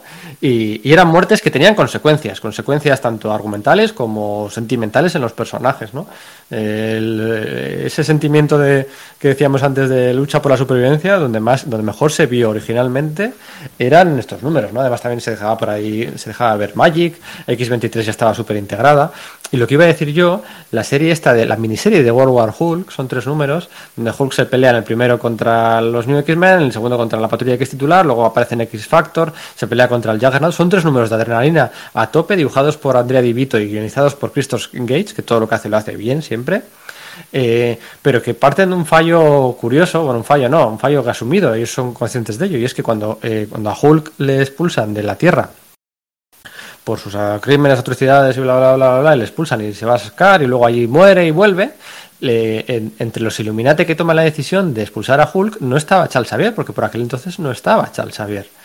Y aún así, cuando vuelve Hulk, va a vengarse también de la patrulla X y de Charles Xavier porque le considera cómplice de todo aquello. Pero perdona, es que él no estaba, él no estaba en aquel momento. Y de hecho tiene una conversación Iron Man, Tony Stark con Charles Xavier y le dice, bueno, ya sé que tú no estabas, eh, pero me hubiera gustado saber qué habrías votado tú bueno, pues que habría votado no lo sé, pues seguramente también echarle, pero él no estaba. Entonces, ¿por qué luego Hulk va y se pega? Bueno, son tres, son tres números de leches muy interesantes, o sea. Muy chulos porque saca un combate tras otro. Mira, ahí tiene caracterización todos los personajes, muestran su personalidad, muestran sus relaciones entre ellos, muestran sus poderes de formas originales y chulas. En un combate contra Hulk, que sabes que es un combate que no pueden ganar. Y menos contra ese Hulk. Entonces, joe, es un, es un derroche de, de, de Gage bueno, de Vito también, por supuesto, pero un, derroche de Gage de decir, pum, aquí se, así se controla un montón, se presenta un montón de personajes, así se utiliza un montón de, personalidades y de poderes y todo. Joder, están muy chulos esos tres TVOs. Es una miniserie de tres números, que aquí se publicó en España em, en tres números, y yo creo que desde entonces no se ha vuelto a, no se ha vuelto a reeditar. O sea, ¿Saldrá en algún integral de Planeta Hulk o así? Pues no lo sé, no lo sé. Eh, no lo sé. Yo creo que el integral no sale eso. Eh, todas las series alrededor que pivotaban alrededor de World War Hulk estaba muy bien, ¿eh? Luego la de, la de Amadeus Cho y Hércules con Gary Frank y todo aquello estaba, estaba bien chula. Eh, la iniciativa y todo, estaba, estaba guay. Pero esta miniserie yo creo que no se ha vuelto a reeditar. Con portadas de David Finch, la serie principal, con portadas de McGuinness, esta miniserie, estaba muy bien. Pero bueno, en cualquier caso, eh, no sé si hacer aquí una pausa o tirar. Sí, bueno, vamos a tirar, vamos a tirar de. Vamos a tirar hasta Complejo de Mesías. Aquí tenemos dos series principales. Eh, bueno, está Astonishing X-Men, que es la principal, pero bueno, que va a su aire. Y luego tenemos las dos series más o menos relacionadas, que son X-Men, que ya se, se, le renombra como X-Men Legacy. No, no, no. No, Legacy, es después de. Ah, es después. Bueno, pues entonces la X-Men de Mike Carey. Mike Carey es un guionista súper interesante, un guionista.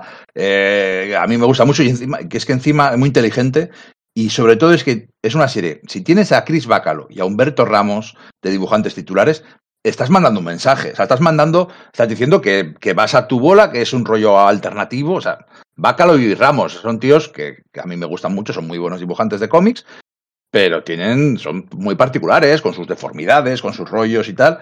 Pero bueno, es que de hecho el equipo que tiene, que, que maneja eh, Carey es un equipo de Patrulla X muy es rara, porque son, pues tiene a Pícara, sí, tiene a Cable, tiene al hombre de, perdón, eh, tiene a. Sí, al hombre de hielo y a bala de cañón, que bala de cañón una, una vez más dando el paso al primer equipo. Y luego tiene un montón de bastardos. Tiene a dientes de sable, a mística. Tiene aquella chica que era centinela, que era una especie de, de centinela humana. Y, y, tiene a Lady Mente Maestra. Entonces son. Un, Eso es, a Lady Mente Maestra también tiene, efectivamente. Y más Frost que se dejaba ver por ahí. Es la única de las Tony X-Men que se dejaba ver por ahí. Tenía una, una, alineación bien chula, bien chula. Sí. Sí, con, con, personalidades que no habíamos visto chocar entre ellos varias veces anteriormente. O sea, no son interacciones que ya estemos cansados de ver. Eh, no, no, eran todo. Sonaba nuevo, sonaba fresco, sonaba además un equipo muy raro. Era el equipo de Pícara, ¿no? El equipo de operaciones especiales de Pícara, por decirlo así. Que Cíclope estaba lo suyo, dirigiendo la escuela y dirigiendo el equipo principal, y este era el equipo de. Eh, luego las historias en sí los se enfrentan a unos tipos, no sé si no son los neo, pero son a otro tipo de, somos un nuevo tipo de mutantes, un nuevo tipo de raza diferente y tal, bastante genéricos que tampoco son nada especial. Sí, los Children pero... de Bolt, los, no sé cómo se, los hijos de la cámara, es la saga esta de Supernova, es una saga que fue, duró, bueno, las dos series, la de Brubaker también, las, el, duraron 12 números la, los, los, arcos argumentales de, eh, mientras ganaban tiempo, a ver si acababa John Whedon con Joss Whedon con Astonishing, duraban 12 números, entonces era Supernovas, y se enfrentaban a unos Neo 2.0 con Serafín aquí, los Children of the Bolt. Eh, y que son los que ha recuperado eh, recientemente eh, Jonathan Hickman en, sí. lo, en, los X-Men. Y era una miniserie muy interesante. Eh, bueno, ahí se enrollaban eh, El Hombre de Hielo y Mística. pasaban cositas, moría Cable. Había un momento en el que moría Cable y te creías que moría Cable, luego resulta que no. Eh, y bueno, pues el equipo de X-Men, sin querer, se le estaba llenando a los X-Men de, de, topos. de topos. Es que, es que es, es, un giro guapísimo porque se enfrentan a los merodeadores de Mr. Siniestro, que sin más son un equipo de villanos que está muy chulo, pues son, son muy asesinos, puedo decirlo así. O sea, es un equipo que, que les conocemos desde la, de la masacre, la famosa masacre mutante allí de, de los años 80 y son gente que son expertos en matar, o sea, son gente peligrosa. Y de pronto, cuando se van a enfrentar con la patrulla X, resulta que la mitad del equipo son traidores. Mística, dientes de sable, bueno, por supuesto, dientes de sable, Lady Mente Maestra y la centinela, claro, es que sí que es una centinela, les traicionan y hieren rápidamente a Pica, la que se queda gravemente herida, y entonces tienen que hacer como un gran, un, un last stand, un, dos hombres y un destino, el hombre de hielo y bala de cañón. Y es un tebeo súper guapo. Es de, los, de, esos tebeos que hacen afición. Esos dos tíos contra esa generación de asesinos. Es una pasada. Es de esos, de esos que, que, molan. Que es que molan, que es así. No puedes, no puedes, no puedes analizarlo más allá de, de forma sesuda. Sino, esto es guay. Y en los merodeadores, por cierto, también estaba Gambito por aquel momento. También estaba metido Gambito, así que bueno, eh, eh, la verdad es que era, era guapísimo. Ahí moría Cable en ese enfrentamiento. Y, a mí me molaba mucho porque yo soy de Humberto Ramos no, pero de Chris Bacalo pues sí que me gusta y disfruté mucho, disfruté mucho de aquellas, de aquel año de historias, eh, bueno, pues que no sabíamos luego a dónde iba a llegar, pero, pero estaba bien. Eran las obras, como había pasado otras veces anteriormente, eran las obras. O sea, fíjate qué alineación. Pues tenía realmente al hombre de hielo, cable y bala de cañón. Bueno, y pícara, el resto eran sobras. Y en la colección paralela, en la de los Uncanny X-Men, de Ed Brubaker y Clayton Henry y Billy Tan también eran las obras. O sea, que no se nos olvide que no pueden utilizar a los personajes principales y se llevan a estos, se los llevan al espacio SIAR durante un año, porque es que así en el espacio pues no van a tener conflictos de, de continuidad y se llevan a Chaos eh, Rachel Girl, Rachel Girl, eh, Grey, a Sendero de Guerra, el que había sido del, de, lo diré, de X-Force, se llevan a Polaris, a Rondador Nocturno y creo que también iba el profesor Xavier. Entonces van todos ahí al Imperio Siar, a por Vulcan, que se había ido enfadado, a cargarse a los asesinos de sus padres, está, no sé qué. Y entonces es un pollo tremendo durante un año en el que empiezan a morir gente, muere eh, muere Lilandra. Sí, eso es de los cambios más importantes que ha habido en, es una muerte que se ha mantenido. Han pasado 15 años y sigue muerta. Eso es. Muere Corsario. Ah, no, no, que creo, creo, que ha muerto hace poco. Creo que ha vuelto hace poco, ¿eh? O sí. creo que volvió hace poco. ¿Lilandra ha vuelto? Ah, no, no, no, calla, calla. Me estoy liando con otra. No, no, no, no, no. Pero claro, que ha muerto es. No, esta, Muere Moira, a ver si van a morir, volver todas. No, no, no, no, no. Murió, murió, murió, Lilandra y, y, es un cambio que duró muchísimo tiempo. Se puso de. Sí, por eso, como gladiador se quedó ahí en el puesto de, de emperador. Claro, siempre que vas a, al Imperio Siar, pues están los de siempre, ¿no? Pues ave de. La hermana, tal, ave de muerte, tal, no sé qué. Eh, muere Corsario. Eh, eh, y aparece también el, el, pavo aquel de una espada noventera XXL que parece sacado de un manga, el Corvus este, que es un medio eh, ligue de Rachel Summers, porque o Rachel Grey en realidad, ¿no? Eh, ya no lo sé. tienen una conexión con la Fuerza Fénix y bueno, pues es una saga con, con mucha adrenalina, con, con las obras de los mutantes, con un encuentro entre Tal Xavier y Lilandra, con los envergadores espaciales. Eh, bueno, pues eso. Eh, los espaciales, sí. al final se traían a, a Hepzibah, ¿no? La, aquella mujer gata que es la novia, de, la novia de Corsario, que está basada en. Ay, no me acuerdo. Bueno, es igual. Sí, que se va a quedar durante un tiempo además en la franquicia mutante, ¿eh? Más yo, yo esta saga, o sea, estos 12 números de Uncanny X-Men me parecen de los peores de la historia de la patrulla X. Me parece, o sea, la, peor alineación de la historia de la patrulla, sin ninguna duda, y me parece un rollaco macabeo. O sea, es que no me interesa nada. Lo he intentado leer dos veces para preparar este podcast y las dos veces he ido pasando las páginas por encima, leyendo, bueno, en diagonal o en, en tres dimensiones, pasaba las páginas rápidas, porque me parece un puro. Es que no me interesa nada de lo que me cuentan. No me interesa el malo, no me interesan los personajes. Eh, el dibujo es el, el y creo que también Paco Medina, eh, es que no saben, es que no narran, es que son, ponen, hacen, algún, hacen postales y eso es un problema a la hora de un cómic. Me parece un cómic no mediocre, malo.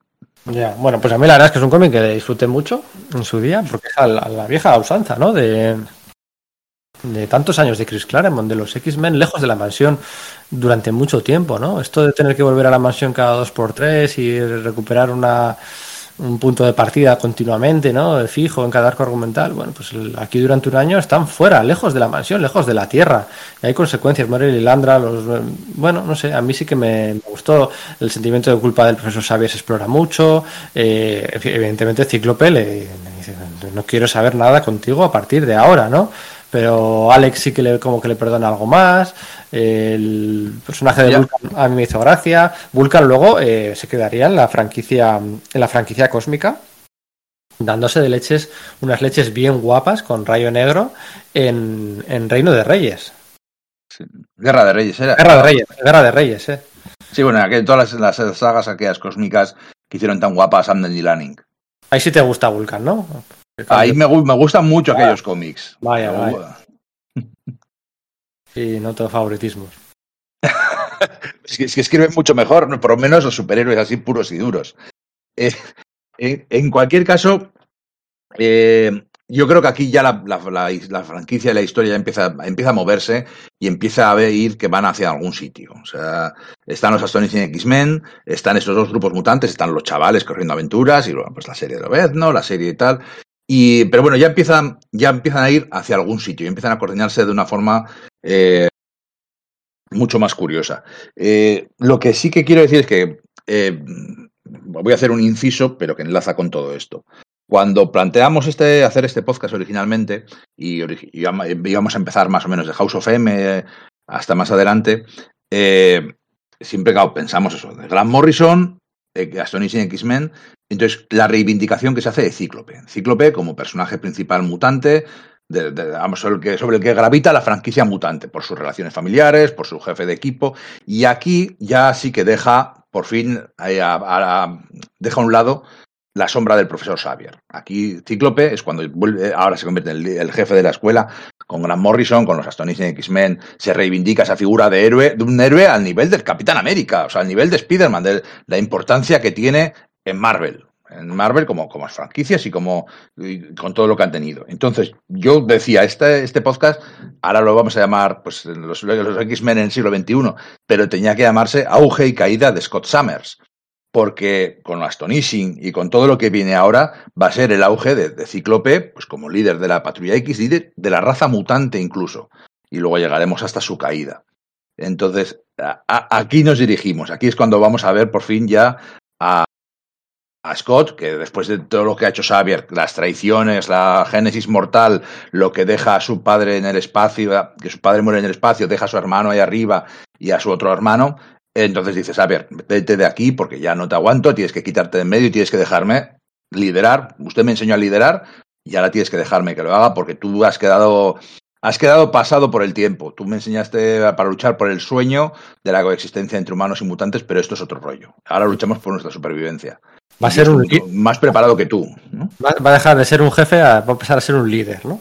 Entonces eso va a funcionar muy bien. Después de estas dos sagas, las de y todavía mientras acababa Stone sin X-Men, después de las sagas de Supernova, Supernovas, eran plural, ¿eh? Supernovas y de Ascenso y Caída del Imperio Siar eh, eh, tuvieron que hacer un par de sagas más. Una de los una Ed Brubaker con Salvador La Roca, que madre mía, eh, con los Morlocks y con. Bueno, si podéis no leerla, mejor.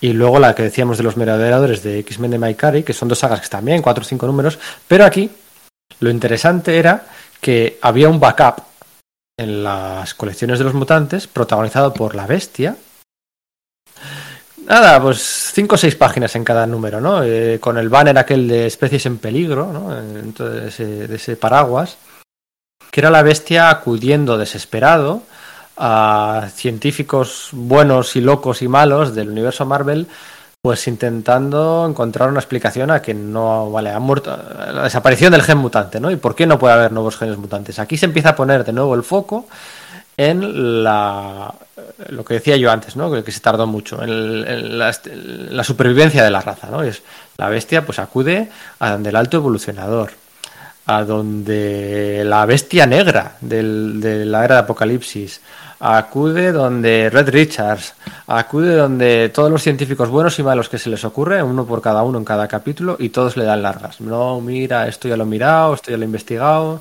vamos a probar esto, no, no hay manera, vamos a probar esto, no hay manera, ¿no? Es la desesperación de la bestia de buscar una, bueno, que conseguir despertar que haya un nuevo mutante, coño, que haya es algún nuevo mutante. Es que no solo habían desaparecido los mutantes de nuestra realidad, sino de todas las realidades. Al llegaban a ese punto, decían que en otras tierras paralelas por las que son tan famosas el universo Marvel, tampoco había mutantes ya. O sea, era una extinción a nivel multiversal. Eso es, entonces pues este, estos backups daban, que aparecían en varias colecciones, tenías que leer varias colecciones, no era solo en una, daban esa sensación, empezaban a imprimir esa sensación de especie en peligro, ¿no? que es como se llamaba, ¿no? Endangered Species. Y empezabas a, te, empezaban a contagiar al lector, ¿no? Las declaraciones, las entrevistas, los autores, los planes, vamos por aquí, vamos por allá. Eh, bueno, la desesperación de que si no hay un nuevo renacimiento, de que si no hay futuro para la raza mutante, de que ya empiezas a ver a Cíclope que, muere un mutante, a veces muere un mutante que, no te han presentado siquiera, pero bueno, muere, ¿no? Porque no hemos dicho que debía haber 198 mutantes en todo el mundo. De hecho, una cabecera en la, del evento este de Diezma, ¿no? Después de Dinastía de se decía que oficialmente eran 198, que, que no era así, era un número al azar. Que por cierto, me acuerdo de un chiste muy gracioso de Peter David que decía que no que lo que habían experimentado los mutantes no era una diezma, porque no eran no habían muerto nueve de cada diez, no había sobrevivido uno de cada diez, no, no, había sobrevivido uno de cada cien mil, ¿no? O sea, que era más que una diezma. Entonces se empieza a poner, ay, el peligro, la supervivencia, especies en peligro, especies en peligro, especies en peligro, especies en peligro, y de repente hay un nacimiento mutante. Hay eh, cerebro, eh, rastrea, detecta un, un nuevo mutante pero no solo cerebro. Todos estos grupos eh, paramilitares humanos, como los de Striker, que habíamos visto, los purificadores, que habíamos visto en las páginas de los chavalines, de Donald Pierce, eh, eh, no sé qué, de la verdad, tal, todos empiezan también a, dar cuenta de que los merodeadores también andan buscando un nacimiento mutante, porque tienen en su poder los libros de destino, en los que se indicaba que había un nacimiento mutante. Y entonces, este es el punto de partida del gran evento mutante del siglo XXI que es Complejos de Mesías. Te gustará más o te gustará menos, pero la importancia que tiene es eso, ¿no? Que es el otro evento que cambia el rumbo, el que empieza a cambiar el rumbo que se había bueno, cambiado radicalmente en Dinastía de M y en en Complejo de Mesías, que el primer el primer número, por cierto, lo dibuja Mar Silvestri, o sea que tiran de un firmaron un acuerdo con Mar Silvestri que, que, que podía dibujar, que tenía que dibujar cinco números en Marvel, cinco cinco números. Eh, y bueno, eh, aprovecharon esos cinco números al máximo. Era uno de este, otro es el de la iniciativa, o sea, siempre primeros números de grandes, de grandes sagas. Y en Complejo de Mesías también vuelve el Ángel a formar parte de la alineación de los, de los X-Men. Ya se reintegran todos los grupos en uno, digamos, bajo el liderazgo de, de Cíclope. No había acabado oficialmente eh, los Astonishing X-Men de Whedon, pero su final va previo a todo esto. O sea, aquí ya está la franquicia unida. Y bueno, pues es un crossover entre las series de X-Men, Uncanny X-Men, X-Factor y eh, New X-Men, eh, los chavalillos. ¿no? Y a mí es mi saga favorita, mi crossover favorito de los X-Men desde Inferno, eh, y casi casi a la misma altura. ¿Tú cómo lo recuerdas, Complejo de Mesías? Es un, es un, es un complejo, es un, eh, un crossover muy bueno, con una coordinación muy chula y encima que están pasando continuamente cosas de, de una forma muy atrayente. El, el, el planteamiento es súper potente. Hay ese nacimiento en un pueblecito de Alaska, y entonces va allí, pues va el equipo titular. O sea, va Lobezno, Rondador, Tormenta, El Ángel, los mutantes de toda la vida, lo que, lo que, los que conocemos, los buenos. Los buenos. A ver, que si nos, nos, la jugamos todo, ¿a quién mandamos? A estos cuatro, a Coloso, tal. Cíclope se queda atrás, Cíclope y Emma Frost se quedan atrás, eh, por sí. si acaso, ¿no? O sea, ellos se quedan atrás. Pero, y, pero es, es, un planteamiento muy chulo. Y vean allí, resulta que han llegado los merodeadores y los cosechadores y han montado una masacre tremenda en ese pueblo y de hecho han matado a todos los niños y a todos los bebés que han encontrado por allí.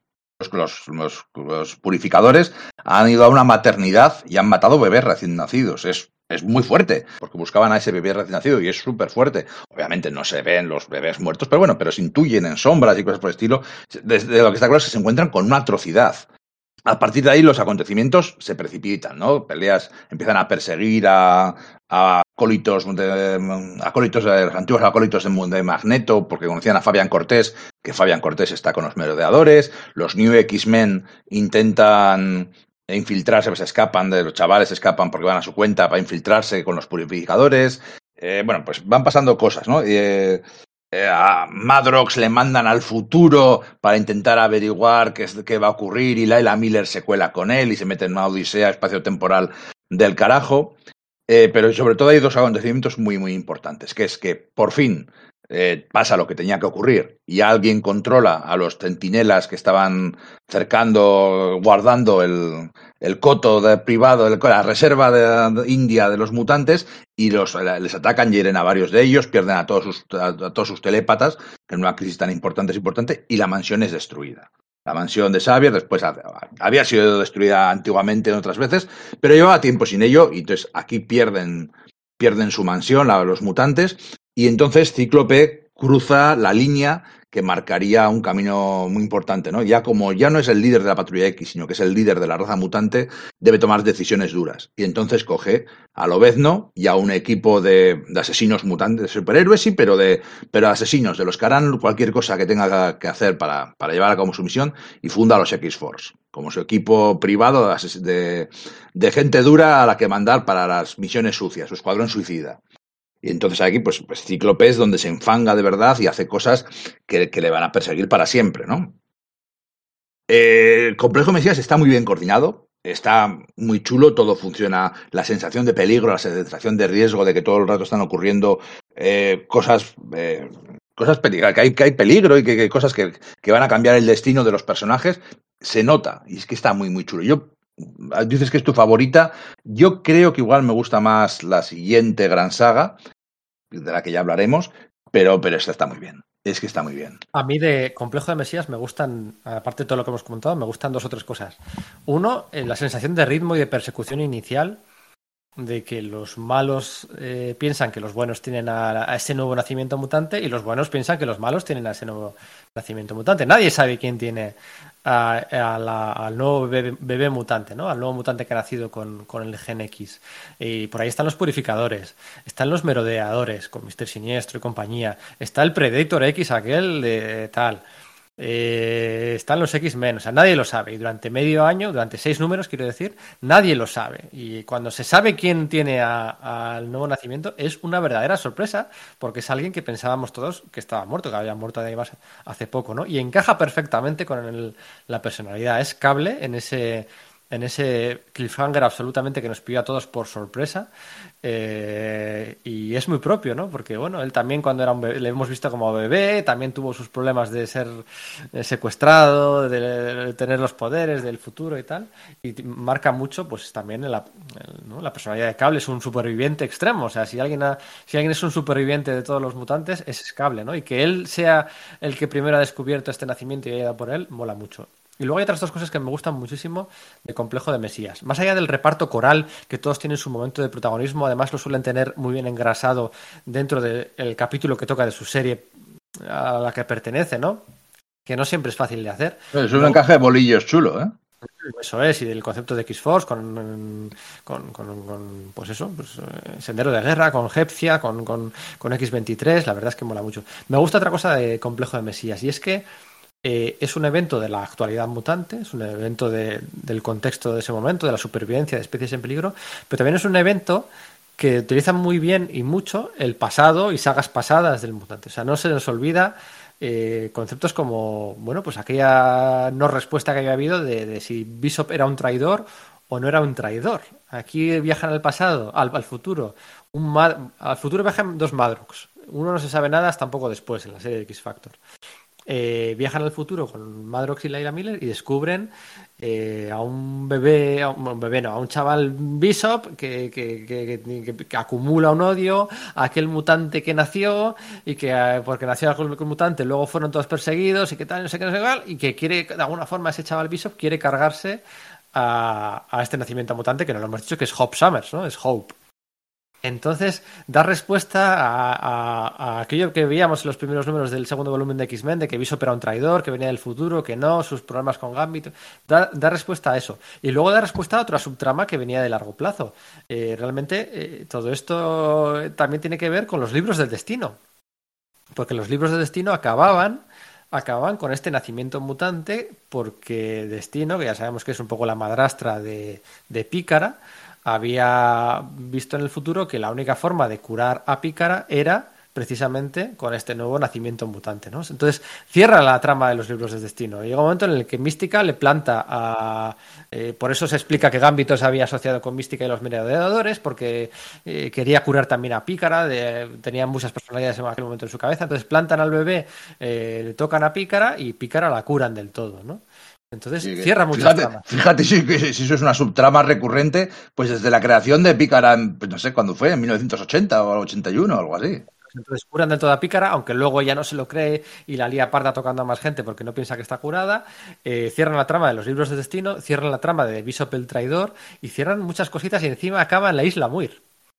Eh, que me parece algo súper mutante, súper poético, súper propio, súper... Me parece muy interesante. Son muchos, son muchos de las portadas de David Finch, el dibujo está en primer nivel, la recreación de X-Force, eh, Cíclope liderando hasta el último momento, lo que, haremos lo que haga falta por la supervivencia de la raza, me gusta mucho. Y luego el final, mm, bueno, pues es un poco cutre la muerte de, cómo ocurre la muerte de Charles Xavier, eh, porque de repente está y de repente eh, no está en una viñeta, luego se explica que se la han llevado y tal, pero ahí chirría un poquito. Sí, acaba, bueno, que le pegan un tiro a Bishop, que es el que se tapa como un traidor, le pega un tiro. ¿Traidor? siempre se había dicho que Bishop iba a ser traidor. Efectivamente, se supone que le pega un tiro en la cabeza, eh, dice, ha muerto. Y, bueno, y Cable dice, aquí todo el mundo está viniendo a por la niña, no va a sobrevivir, es el, es el objetivo número uno. Y entonces Cable salta hacia el futuro con, con Hope, con la niña, y hacia su propia serie, hacia una serie de cable en el futuro, viajando con ella bebé como un lobo solitario y su cachorro del, del espacio-tiempo que por cierto está bastante guay. Y ahora lo hablaremos también. Está muy bien. La guionizaba el Dwayne Swarzynski este, que hizo, lo de, hizo una cosa en Valiant, y la dibujaba Ariel Olivetti, y estaba muy bien, de nueva adrenalina. Bishop le seguía allí, en plan malote. Luego ahora Bishop se ha vuelto a redimir, pero Bishop tuvo unos años que madre mía. Y estaba muy bien aquella serie. Cable conocía a una mujer que se llamaba Hope Summer, se medio enamoraban, se llegaban a casar, le ponía el nombre a a la cría en honor a aquella chica del futuro que acaba muriendo, como no podía ser de otra forma. Y una supervivencia. ¿Cuántas, mujeres, ¿Cuántas mujeres han muerto a cable? Siete u ocho igual. Pobre cable. Eh, casi más que él. Em, y, y, era un futuro muy árido, muy tal, y estaba muy bien aquella serie de cable. Muy, muy bien. Y luego también ese spin-off de Complejo de Mesías también es la, la bueno, definitivamente el volumen este de X-Force, con, con Arcángel, con que estaba Elixir, ¿no? De los nuevos X-Men. Sí, estaba Elixir, estaba el Desvanecedor, Loba Venenosa, eh, Dominó, sí, sí, pues los, los X-Force de, de, Clayton y, ¿cómo es? De, de Kyle, Jost, y dibujados por Clayton Crane y la, y la, sí, Mark pero también el tema, bueno, eso también tiene su tema, ¿no? Porque tenía aquel color de Sonia O'Back que le daba un rollo súper oscuro, súper eh, edgy, muy edgy, sí. que, que era bonito, pero para la narrativa era muy malo. Sí, todos con los trajes negros y grises, todos con, la verdad, bueno, te hacen querer al desvanecedor, eh, te hacen querer todo, eran, eran, el color, el dibujo era muy distinto, el de Mike Choi y el de, el de, el de um, Clayton Crane, era muy distinto pero cuadraban muy bien en cada, en cada saga, eh, todo siempre a espaldas del resto de la patrulla X, había un secreto ahí que se veía que iba a explotar en cualquier momento. Todo esto es porque cierran la, la serie de los New X-Men, de los chicos, de los jóvenes X-Men, se cierra con Complejo del Mesías. Se claro, cierra. claro, es que la, la, escuela de Xavier está destruida y de hecho llega un momento en que Cíclope anuncia que Xavier ha muerto, su sueño ha muerto, la, la, la escuela ha sido destruida y la patrulla X ya no existe. La, la, serie de los X-Men se renombra como X-Men Legacy. Eh, en la que la protagonista era Pícara y Charles Xavier. Se explicaba que Charles Xavier no había muerto del todo. Aparecía por ahí los acólitos y tal. Bueno, el X-Men Ahí, Mike Carey hacía lo que podía con lo que tenía. O sea, tenía que tratar con Pícara, que pff, llevaba muchos años sin ser interesante con recuperando, bueno, recuperando su vida y tratar con un Xavier que le habían pegado un tiro en la cabeza y no tenía recuerdos, entonces tenía que ir recuperando sus poderes, a sus, sus recuerdos. Entonces era un ejercicio gigante de continuidad, con algo de, bueno, también de otra continuidad, de ir contando las vidas de los dos. Claro, la vida de Xavier y la vida de Dícara, que no se me ocurre nada menos interesante. O sea, entonces, bueno, Mike hacía lo que podía, tenía algunos números chulos, algunos momentos de caracterización buenos, pero claro, es que el material con el que tenía que trabajar era muy árido. Sí, y otra de las consecuencias del complejo de Mesías es que ya estaba a puntito de acabar eh, los Stone X-Men de Whedon y entonces el foco central de la serie se le iba a dar a Uncanny X-Men, de nuevo, de vuelta. Además, a puntito, en dos o tres números, cumplían el número 500, ¿vale? Y además de Ed Brubaker se le suman Matt Fraction como colaborador, como co-guionista, ya habían colaborado juntos en el Inmortal Puño de Hierro, una serie fantástica de la primera década del siglo XXI de Marvel, y se les añadían los, el dibujo de eh, Terry Dodson y de Greg Land, diferentes, evidentemente, pero bueno, tenían sus. Los dos con curvas, con muchas curvas. Digamos. Sí, sí, digamos, les gustaba la neumática a los, a los señores. Eso es, y bueno, pues nada, lo cierto es que esa serie principal de Uncanny X-Men iba por primera vez a, a, a, construir lo que ya hoy en día damos por hecho, y es que no hay como tal un, un grupo de X-Men, sino que los X-Men son todos, ¿no? Empiezan a añadir, recuperan a Mariposa Mental recuperan, el, bueno, si hay que utilizar a Danny Munstar, pues a Danny Munstar o Karma o, o, a, o, a, Ada, la chica que ya de los, de los jóvenes de los X-Men, o a todos los X-Men son los X-Men, o sea, todos ya son miembros de los X-Men, ¿no? Sí, San Francisco, durante... Hacen, hacen una mini saga de, de, distracción, como. Es que no recuerdo cómo se llama. No, no es Desunidos, pero era algo, algo parecido a Desunidos en el que, en el que no existen los mutantes y están, bueno, pues Cíclope y Emma Frost se van a la, a la Tierra Salvaje un tiempo a recuperarse y, y, el grupo está como disuelto y se ve que, pues, que uno vuelve a su país, otro vuelve a su ciudad y tal durante un tiempo. Pero bueno, es toda una distracción de Cíclope, de, del general mutante, del líder de la raza, para juntar de nuevo al equipo en San Francisco. Y la saga se llamaba eh, Dividido, de, Divided We Stand, ¿no? Dividido, divididos caeremos, ¿no? No, We Stand. A divididos aguas resistimos, vale, vale. No me acuerdo bien la traducción aquí en España, eh, porque yo estos me los compraba en grapa por aquel entonces. Eh, sí, con dibujo de Mike Choi y aquella saga, bueno, pues está bien, pero, pero bueno, es el, el Road to, ¿no? El camino al número 500, al número 500 de la serie, en el que, bueno, pues se relanza por completo y, y, y, bueno, van a empezar a entrar ahí que si el Doctor Nemesis, que si que si pasa por ahí todo Dios, o sea, ya todo todo vale, todo vale eh, eh, Karma, Rondador Nocturno, como, como, no, es la serie principal y el X-Men Legacy simplemente es Pícara y el Charles Xavier, tenía todo para jugar, todo para jugar. Realmente la que peor sale parada de, de Complejo de Mesías es X, eh, X Factor.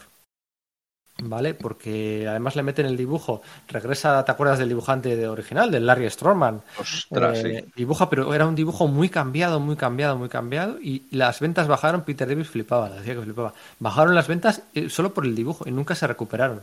Además, en los siguientes eventos no, eh, no metieron a X Factor, porque metieron a X Force. Claro, Y- X Factor se quedaba en se quedaba en Nueva York, que era donde tenía su base en la ciudad. Laila Miller estaba perdida en el futuro, todavía desde el complejo de Mesías. Eh, Peter David lo intentaba, es que siempre deja- siempre lo intenta en todas sus series.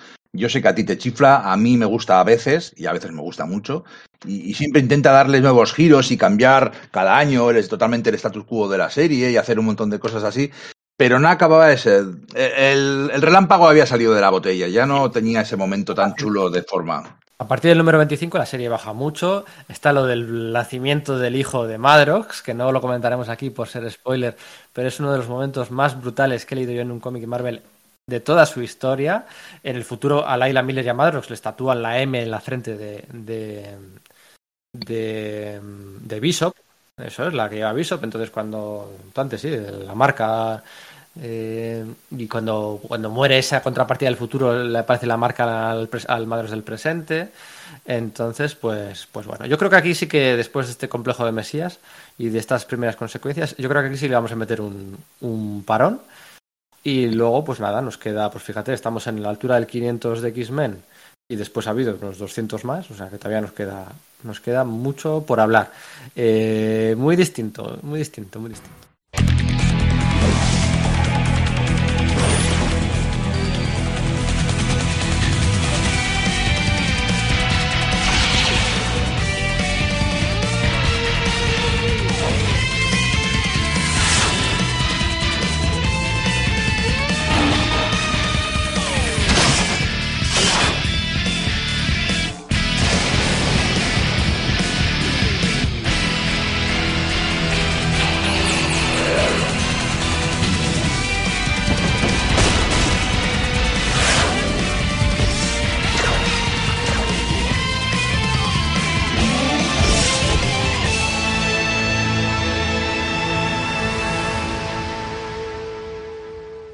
Bueno, ¿cuánto llevamos ya?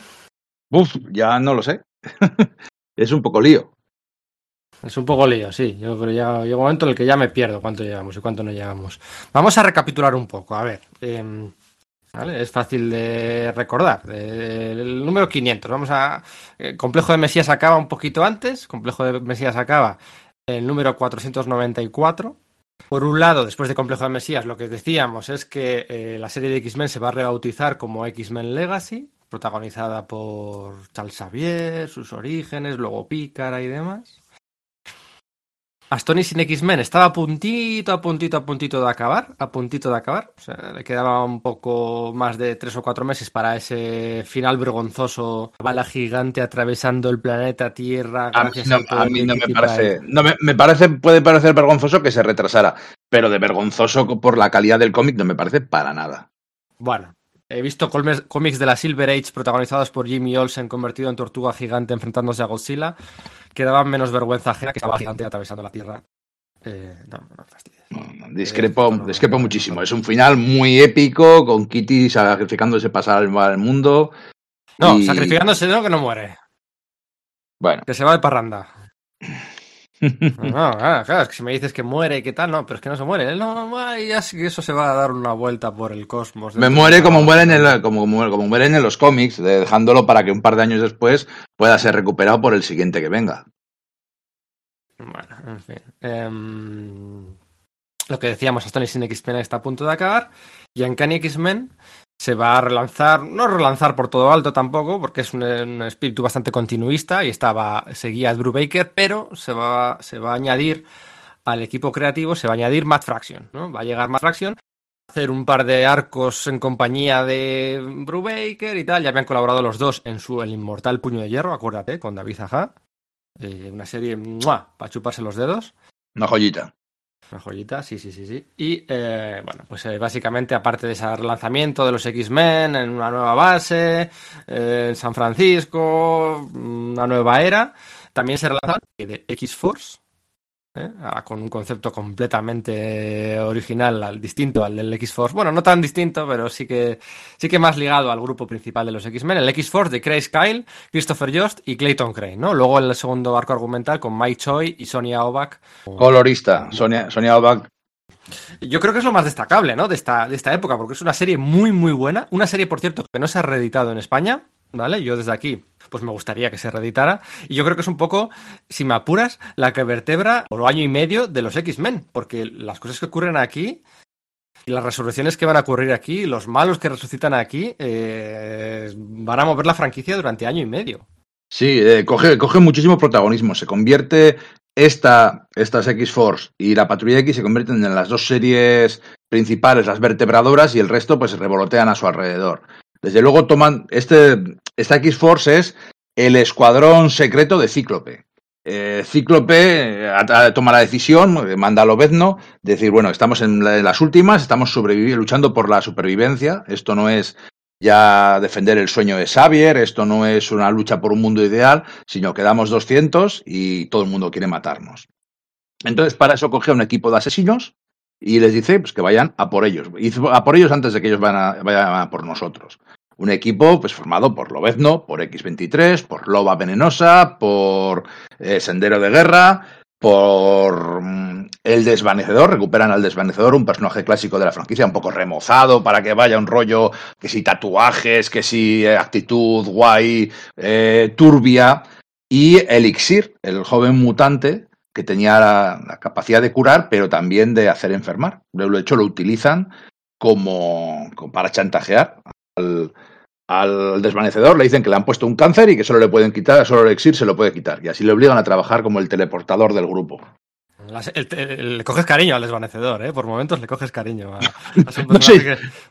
Carisma, no tiene carisma. Es cuando más, digamos, voy a decirlo de otra forma, es cuando más carisma tenéis en toda su trayectoria. Ahí sí, estos números. Ahí, sí. Y por supuesto está eh, Warren Warren III, el ángel, que se puede transformar en el arcángel, que puede convertirse en esa versión oscura de Apocalipsis con alas tecnoorgánicas que lanza cuchillas. No, pero espérate, cuéntalo bien, cuéntalo bien. Es que, es que, es que lo que ocurre aquí, o sea, la serie es sangrienta y heavy. O sea, tú dices, bueno, mm. La gente cuando se queja del dibujo de Chris Bacalo, me acuerdo, ¿no? Que no se le entiende nada. Bueno, a Clayton Crane también le caían ese tipo de palos. Ese dibujo a Clayton Crane aquí son, o sea, eh, eh, eh, todo esto parte porque Loba Venenosa tiene un ataque ahí de ira, que si control, que si no control, que si los purificadores, que su padre, que si no se qué igual, y arranca las alas al ángel. El ángel que había recuperado las alas ¿Te acuerdas en aquellos números, las alas, las alas peludas? Del, sí, las, peludas, las alas, las alas de plumas. De plumas, de plumas. peludas no, sí, sí, En, la, época, en la época de Madureira, en torno al 350 USA. Sí, en torno ahí cuando el juicio de Gambito aquel, en el número 350 y tal, con también con, con, Apocalipsis de por medio y tal, había recuperado, eh, había recuperado, eh, aquí había recuperado en la época de, de Chuck Austen, había recuperado el color de piel original, digamos que ya no tenía la piel azul, como había durante muchos años y aquí pierde de nuevo las alas y resulta que no, que sus alas sí las, las pierde, pero que había estado en, debajo de ellas había estado creando de nuevo las alas tecnoorgánicas. Bueno, pero aquí, aquí lo enfocan desde un punto de vista casi de Jekyll y Hyde, del ángel luminoso que es la cara cara visible de los mutantes con su fortuna, con la que financia muchos de los, de los casos de, de, bueno, pues de los proyectos que tiene la Patrulla X y por otro lado el asesino, el, heredero de Apocalipsis, el, el, que de hecho saca por aquí tiende para sacar su agresividad. Entonces todo esto aquí, este grupo renuncia a la moralidad, renuncia a cualquier tipo de... Vamos, no, estos van a matar a sus enemigos y hacerlo de forma sigilosa y a mancharse las manos para que la Patrulla X no tenga que manchárselo. Y, y, y Cíclope lo, lo acepta y lo ordena. Bueno, Cíclope eh, llega un momento en que ya no es el líder de la patrulla X, sino que es el líder de una raza, prácticamente es el presidente de un país. Y los países tienen servicios secretos y los países, pues por desgracia, muchas veces eh, tienen maniobras sucias y cloacas del Estado. Y esto es lo que es. Estos son los. Eh, un poco el pecado en el que cae Cíclope y en el que además durante toda esta etapa mientras en, la patrulla X se van viendo otras cosas que ahora vamos a ver, pero aquí eh, otros personajes, otros, mutantes se lo van oliendo. Hank McCoy, la bestia, el gran amigo de Cíclope, poco a poco va descubriendo pistas, va tirándole el hilo. Eh, algo se cuece. Y, pero, al principio, digamos que Lobezno y él tampoco estaban todavía tan enemistados, ¿no? Todos sabemos que vamos a llegar a esa gran cisma. Queda todavía unos años, quedan dos o tres años largos para la cisma, pero al principio estaban más o menos de acuerdo que esto era necesario, que esto Sí, sí, no, están, ah, eh, están de acuerdo. Son el capitán y el sargento y sabiendo que están haciendo lo, que tienen que hacer. No tienen, o sea, saben que está mal, pero saben que es lo que tienen que hacerlo que niñas, como él llama, ¿no? Como X23 o como Loba Venenosa, pues están en el grupo, pero, pero vamos, que encajan perfectamente, ¿no? Eh, y, sobre todo aquí, eh, eh, lo que decía yo, que va, va a ser el eje vertebrador de la, de la, franquicia mutante. La Patrulla X, digamos que va a ser la cara lumínica de la franquicia, ¿no? Con, con las aventuras más luminosas o más eh, a la luz del día o más con todos los mutantes como en, comunión, porque el concepto ya, a partir de Complejo de Mesías, lo que decías tú del país, se pierde el concepto, son todos, ¿no? Todos los, los nuevos mutantes, pues, pues también son los X-Men, ¿no? Eh, de hecho, oficialmente, Karma o Danny Munster o gente como esta, eh, la Wikipedia, tu, tu miras y aquí forman parte, pasan a formar parte eh, oficialmente los X-Men aquí, ¿no? Eh, porque ya todos son X-Men. Pixie, ¿no? Pixie, tal, X-Men, todos son X-Men. Es que claro, ya, la escuela ya no existe y entonces Ciclope traslada a todo el grupo, bueno, a todos los mutantes a San Francisco, ¿no? Una ciudad con la que ya han tenido relación y que históricamente pues es una ciudad que da la bienvenida a los que son diferentes, ha, sido mucho más tolerante con que el resto de Estados Unidos y entonces deciden instalarse en la ciudad. Se llegan un, un pacto con la alcaldesa de, San Francisco, que es una tía muy liberal, liberal en el sentido americano, de derechos civiles y de que todo el mundo sea libre y todo el mundo sea feliz y, deciden darles la bienvenida, pues bueno, como es como otra gente eh, refugiada, otra gente que es diferente, y, llegan a ese, San Francisco del verano del amor, por decirlo así, instalan su, propio, su propia base, financiada por el Ángel, como decíamos antes, y incluso en la narrativa, eh, que es una cosa que yo sé que te gusta mucho, Matt Fraction eh, instituye las famosas captions para presentar a los personajes. de, una forma de hacer que todos los cómics sean eh, que den la bienvenida a los nuevos lectores, cada vez que aparece un personaje, te viene un cuadrito diciéndote em, Scott Summers, Cíclope, rayos ópticos, eh, y como de luego, como una especie de, como de habilidades o de cosas muchas veces graciosa, ¿no? Como es el líder o es el, es el puto amo y tal. estos cuadros de texto son revolucionarios porque se van a copiar, bueno, se van a utilizar en la patrulla X durante mucho tiempo y se van a copiar en otros lados. Y, es esa gracia que ha tenido siempre Faction, ¿no? De, utilizar bien el humor, que hay que utilizar bien el humor, ¿no? En, desde cuánto llevamos sin utilizar el humor hasta que llega el hacer su Jimmy Y era Lobezno. El texto, garras de adamantium, factor curativo imparable. Siempre introducía una última frase graciosa, pero joder, que con tres frases y tal tú entendías perfectamente al personaje y sobre todo que no te ahorrabas el tener que andar utilizando otras técnicas para andar demostrando sus poderes. Sí.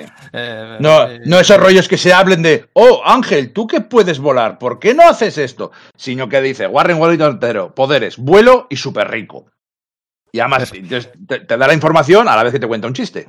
Eso, entonces está muy bien. Hay Fraction lo hace muy bien y utiliza muy bien a todos los personajes principales, les da su carisma, su minuto de gloria, su bueno, pues, pues, pues, pues antes teníamos a Stone Sin X-Men que se centraba en cuatro y ahora pues toca centrarse en todos estos. es, un, dos, eh, eh, es un problema, van alternando arcos. Y, y Terry, Terry Dodson es un gran dibujante de cómics que sabe narrar, que sabe contarte cualquier cosa, sabe ambientarte, sabe contar todo tipo de historias. Bueno, sí que tiene una querencia, pues bueno, pues las, mujeres explosivas, los hombres guapos, pero sobre todo mujeres con muchas curvas y todo eso. Es un hecho, es cierto. Siempre se ha caracterizado por dibujar gente muy guapa. Pero bueno, pero es un buen dibujante de cómics. El problema es, es el amigo Greg Lanz que es un problema. O sea, narrativamente es un desastre. Todos los personajes son iguales, porque no es que sean guapos, los personajes superiores siempre han sido guapos, no es que todas son, todas las mujeres son supermodelos explosivos, explosivas barra actrices porno. Porque calca y calca más de revistas eróticas, de revistas pornográficas, todo posiciones, todo posturas, no hay gente hablando relajada, sino hay supermodelos sacando culo y tetas a la vez y, y, de verdad que es que, además, se, hace cuesta arriba. Pero es que además juegan a eso, ¿no? Porque con todos esos fetichismos de Dominatrix recuperan a. Sale por ahí Madeline Pryor, o no, sí. bueno. sí, sí, sale, un grupo, sale, un grupo que se llama The Sisterhood, que es como la hermandad, pero, pero, en vez de ser The Brotherhood, es la hermandad femenina, son todos superhéroes, superhéroes, supervillanas, teóricamente que mala y tal, pero claro, en vez de ser empoderantes son mira qué culo, mira qué tetas, mira qué liguero. Eso es, tú dices, bueno, pues sí, tal, el Club de Fuego Infernal con San Francisco, con el Fetichi, pero no, no, no, no funciona nada bien y, es durillo de leer. También recuperan a Mariposa Mental y bueno, la... la, la, Estrella, del Norte es un grupo y además de una forma bastante chula y queda, queda bastante bien caracterizado. Estrella del Norte lo utiliza muy bien. Y vuelve las analogías mutantes, eh, de caza de la Pixie le pega una, una paliza de flipar. Eh, bueno, enseguida, en el 503 se va Brubaker y Fraction va a volar en solitario durante 20-25 números y luego se le va a unir a él Kieron Gillen, ¿no? Entonces decimos que es la parte lumínica de estos años de la franquicia. A mí es una serie pues, que me gustaba, una serie pues, que tocaba pues, a, muchos personajes. Y luego la parte oscura de la franquicia, no solo por todo lo que hemos contado, porque es que además va a recuperar a, golpe de cliffhanger. O sea, cada, cada, cada, episodio de, la serie es un auténtico cliffhanger XXL histórico, ¿no? Va a recuperar, más allá de lo de las alas, del ángel o de los purificadores y tal, va a recuperar a Bastión, que va a convertirse el enemigo central de la franquicia mutante hasta el siguiente gran evento, que es eh, el advenimiento, ¿no? Con el, con, con, bueno, pues luego hablaremos de Hope Summers y Cable y demás. Y, y, lo va a recuperar, es el, villano de finales de los 90, después de Onslaught y demás. Y Bastión va a conseguir el virus este, ¿cómo se llama? Joder, que no me acuerdo. Eh, no era un virus. El virus, el virus tecnoorgánico, bueno, sí, no es exactamente el virus tecnoorgánico, pero sí, bueno, era el, el tema de la, de la, de creó a la falange, la, eh, pues eso, la biotecnología de Magus y Warlock, de la, de la raza de, de, de Warlock. La raza alienígena de, Warlock, es, efectivamente. Bastión resucita de la misma, resucita a los grandes humanos que han exterminado, a los humanos que más mutantes han exterminado a lo largo de la historia, ¿no? Pues resucita a, a Graydon Creed, ¿no? El, eh, resucita a Donald Pierce, que a Donald Pierce muchos le tienen asociado al Club de Fuego Infernal, porque estaba allí originalmente, porque parecía un mutante, pero no, no era un mutante, ¿eh? Era un humano infiltrado para destruir al Club de Fuego Infernal desde dentro. Y bueno, bueno. Eh, resucita a Stephen Lang, resucita al reverendo William Stryker, resucita a la del, del Hyper Queen, ella resulta a Cameron Hodge, el de, el de, mm, de la verdad, el amigo de, de, Warren de cuando eran jóvenes. Sí. Eso, resucita a Bolívar Trask, resucita a toda esta gente, ¿eh? el, inventor de los centinelas, el que, vamos, más muertes, eh, 15 millones, todas las muertes de Genosa, indirectamente es Bolívar Trask resucita a toda esta gente bajo su control tecnoorgánico, evidentemente. Eh, eso, que eso vaya por delante. Y todos estos van a hacer misiones por aquí, los purificadores, la Liga Sapien, los de la verdad, los de. Sí, sí. Hace un all-star de, racistas. Eso es. es como coges a. Me voy a hacer un equipo que sea eh, Hitler, el fundador del Ku Klux Klan, los mejores racistas que hay, pues los tengo todos en mi equipo.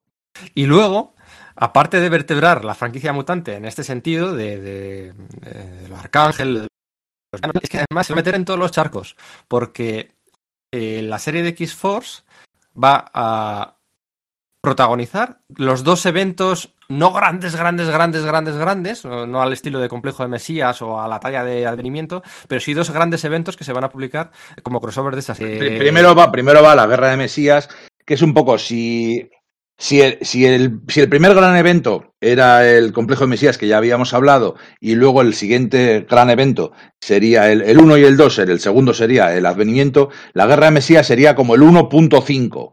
Eh, como el, un recordatorio eh, eh, para decirles, oye, no, que estamos jugando un partido, están pasando cosas, pero se está jugando una partida, una partida a largo plazo y, de vez en cuando vamos a recordaros que esto está sucediendo, que Cable se ha ido con esa niña a la que bautiza Hop al futuro y está en su propia serie eh, corriendo un montón de aventuras saltando a través del tiempo. Una serie guapa, ¿eh? bien guapa aquella serie, bien guapa. O sea, eh, la dibujaba Ariel Olivetti, el nombre del guionista no puedo pronunciarlo, soy incapaz.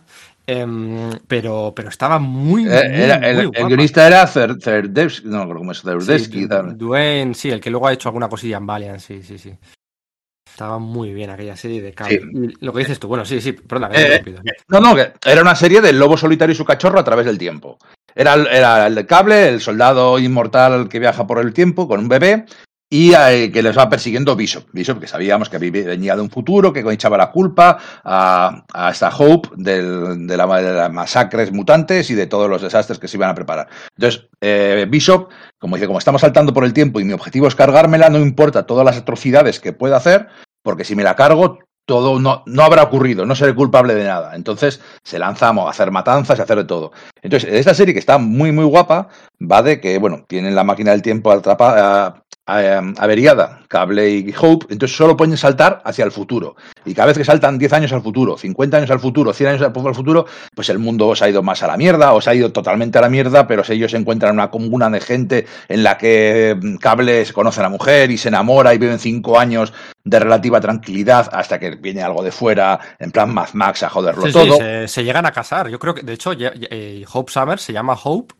o sea, eh, oficialmente la bautizan aquí porque se llamaba así la mujer de cable con la que se casan en ese, uno de sus futuros. O sea, ¿por qué se llama Hope Summers? ¿Hope es por la esperanza de los mutantes? No, no, no. O sea, la nombran aquí. O sea, como, como, como, la mujer de cable que lo acaba muriendo y todos son desgracias. Y lo de Mad Max no es una mala comparación. Porque, porque no hacen más que morir las mujeres de cable. O sea, mm, es, es, parte, es parte casi de su gracia. Sí, sí, sí, sí. Y todo esto, no lo olvidemos, eh, cable, o sea, al final de Complejo de Mesías Cíclope le entrega a Hope Summers, se la entrega a Cable para salvarla de Bishop y de todas las amenazas, los purificadores, de Mr. Siniestro, de los merodeadores, de todo lo que sea. Y se la entrega para que se la lleve al futuro, como él había tenido que hacer en su día ese sacrificio de entregar a su, a su, a su Nathan, a su chaval, en las páginas de X Factor, eh, la, la gente de los Ascani para, para, para salvarle, ¿no? O sea que que, que, que, que, hay muchos paralelismos, ¿no? En Uncanny X-Men no sabían, en Uncanny X-Men, en, la gente de Cíclope, no sabían qué había pasado con Hope Sapper, no sab, porque no había vuelto, no, no sabía si, en el futuro moriría, no moriría, no sabían nada, o sea, el... el... Sí, bueno, y de hecho, de hecho, gran parte de las conversaciones que se tienen es, eh, bueno, ¿qué estará pasando? ¿Qué, ¿Qué, habrá sido de ellos? Entonces, Cíclope decide mandar una expedición, decide mandar a los X-Force, porque son son asesinos reemplazables, son carne de cañón, decide mandarles al futuro para ver qué ha pasado y a ver dónde está, si está bien cable y está bien la niña, que es la, la esperanza de los mutantes. Teóricamente fue el primer nacimiento mutante después del día M y la que quizá pueda, que pueda, hacer que la, raza renazca, ¿no? Entonces, esta es esa guerra en Mesías, crossover entre Cable y, X-Force, por supuesto, Cable y X-Force siempre unidos sus caminos, en el que van al futuro y hay un masacre de muertos y está Discordia, el viejo enemigo de Cable, y Apocalipsis renaciendo, y es todo bastante apocalíptico y está bastante chulo. La, la mejor noticia es que Lobez no vuelve al pasado, sabiendo que todo lo que están haciendo, y se lo dice Cíclope, todo lo que están haciendo está mereciendo la pena, ¿no? O sea, ellos saben, los lectores saben y ellos también lo saben, en algún momento u otro van a volver y tienen que mantener pues el fuerte hasta que Hope Summers, en la que todos han depositado, bueno, pues las esperanzas de la raza mutante, vuelva, ¿no? Pero es que cada, cada, cada cómic que pasa y cada historia que pasa, todo se vuelve peor, porque si, si, si aparte de todos los que hemos mencionado antes, que resucitan, ¿no? Striker, ¿no? Striker, el reverendo Striker, o sea, nada más y nada menos que el reverendo. Aparte de todos esos, es que encima les da tiempo a recuperar a Selene, a Selene, y a hacer esto es muy propio de Marvel, meterle un poquito el dedo en el ojo a DC Comics, que por aquel entonces, muy a la par, estaba Jeff Jones preparando su Black Knight de esta saga en la que, bueno, pues iban a resucitar todos los muertos, héroes villanos y quien fuera, eh, masa, y iban a, a bueno, pues eh, a ser el ejército de, de, de, de, ¿cómo era? Black Hand, ¿no? De Mano Negra y de, y de Necron y de toda aquella gente, eh, para enfrentarse y pues acabar con la Tierra, ¿no? El Black Knight de Jeff Jones. Pues aquí hacen lo mismo, hacen lo mismo con el Selene, que Necron es un crossover sí. entre las series del X-Men Legacy, X-Force y demás, en el que pues Selene coge, se planta y empieza a resucitar a gente y a villanos. Y pues eh, no sé si estaba muerto por aquel entonces Douglock, ¿no? Y le resucitan y se tiene que enfrentar sí. a los nuevos mutantes. O... Bueno, de, de hecho, eh, aprovechan, igual que igual que hicieron en, en, la noche más oscura de, de DC, eh, resucitan a un montón de gente que estaba muerta y así puedes tener el momento catártico de un personaje enfrentado a su padre muerto o a su compañero muerto y así, y luego a, a uno o dos que les interesaba más, en este caso a Douglock, a Doc Ramsey mezclado con Warlock, así sí que le resucitan y nos lo quedamos y menos mal porque yo le echaba mucho de menos. Los echaba mucho de menos a Doug y a amigo mío Warlock. Eso es. De hecho, por aquel entonces, que no se nos olvide, eh, mira, ahora está, ahora está muy de moda, ¿no? Em, relanzan una, una, nueva serie de los nuevos mutantes, el que, el que, viene a ser el tercer volumen de los nuevos mutantes, porque habíamos tenido el primer volumen, el que duró 100 números, ¿no? Había habido un segundo volumen que hemos hablado mucho antes de él, el volumen en el que se aparece por primera vez esta generación mutante de, pues, de Elixir, de Helion, de Alud, y demás, eso es. Y este es el tercer volumen y lo lanzan Zeb Wells, que está ahora de moda porque va a ser el encargado de relanzar a Amazing Spearman con, con John Romita Jr., nuevos mutantes con la alineación clásica, digamos, y que tuvo una primera portada, eh, que yo lo digo siempre, una primera portada de Alex Ross, chulísima, con Iliana, compañía y demás. Una primera portada en la que, estuvo, bueno, pues adornando mi habitación durante dos o tres años. tuve la de, tuve una de Brian Hitch de los Ultimates y luego tuve una de DC, que no me acuerdo cuál era, y solo tenido tres pósters y eran esos, esos, tres. yo, de, yo, de, niño tenía todos los pósters que venían de Carlos Pacheco y tal en mitad de los cómics. Eh, ya la, aparece entera ahí en esos pósters. Te entiendo. Entonces, pues bueno, aquí hacen este evento de necrosa que, es sucio, barroco, bueno, barroco no, sucio, manchado ahí con todas esas rayas. Sí. yo, yo, tengo que decir que estos cómics me gusta lo que pasa y me parecen muy interesantes, pero no me gustan tanto como cómics. O sea, les veo esos dibujos y esa, esa oscuridad que, que es es forzada, es buscada, o sea, es lo que intentan, que sean cómics oscuros, que sea todo, eh, luchan en callejones, luchan en almacenes, luchan todos, y es todo oscuridad y los dibujos, y todo está buscado que sea así. Eh, entonces, me gusta lo que me están contando, lo que quieren contarme, pero luego creo que a la hora de contarlo, la narrativa y, la forma de contarlo tiene sus fallos. Luego los dibujantes no me gustan. Y el color, la colorista no me gusta nada de nada. Pero bueno, pero bueno, pero sí que pero son disfrutones, ¿eh? son cómics disfrutones.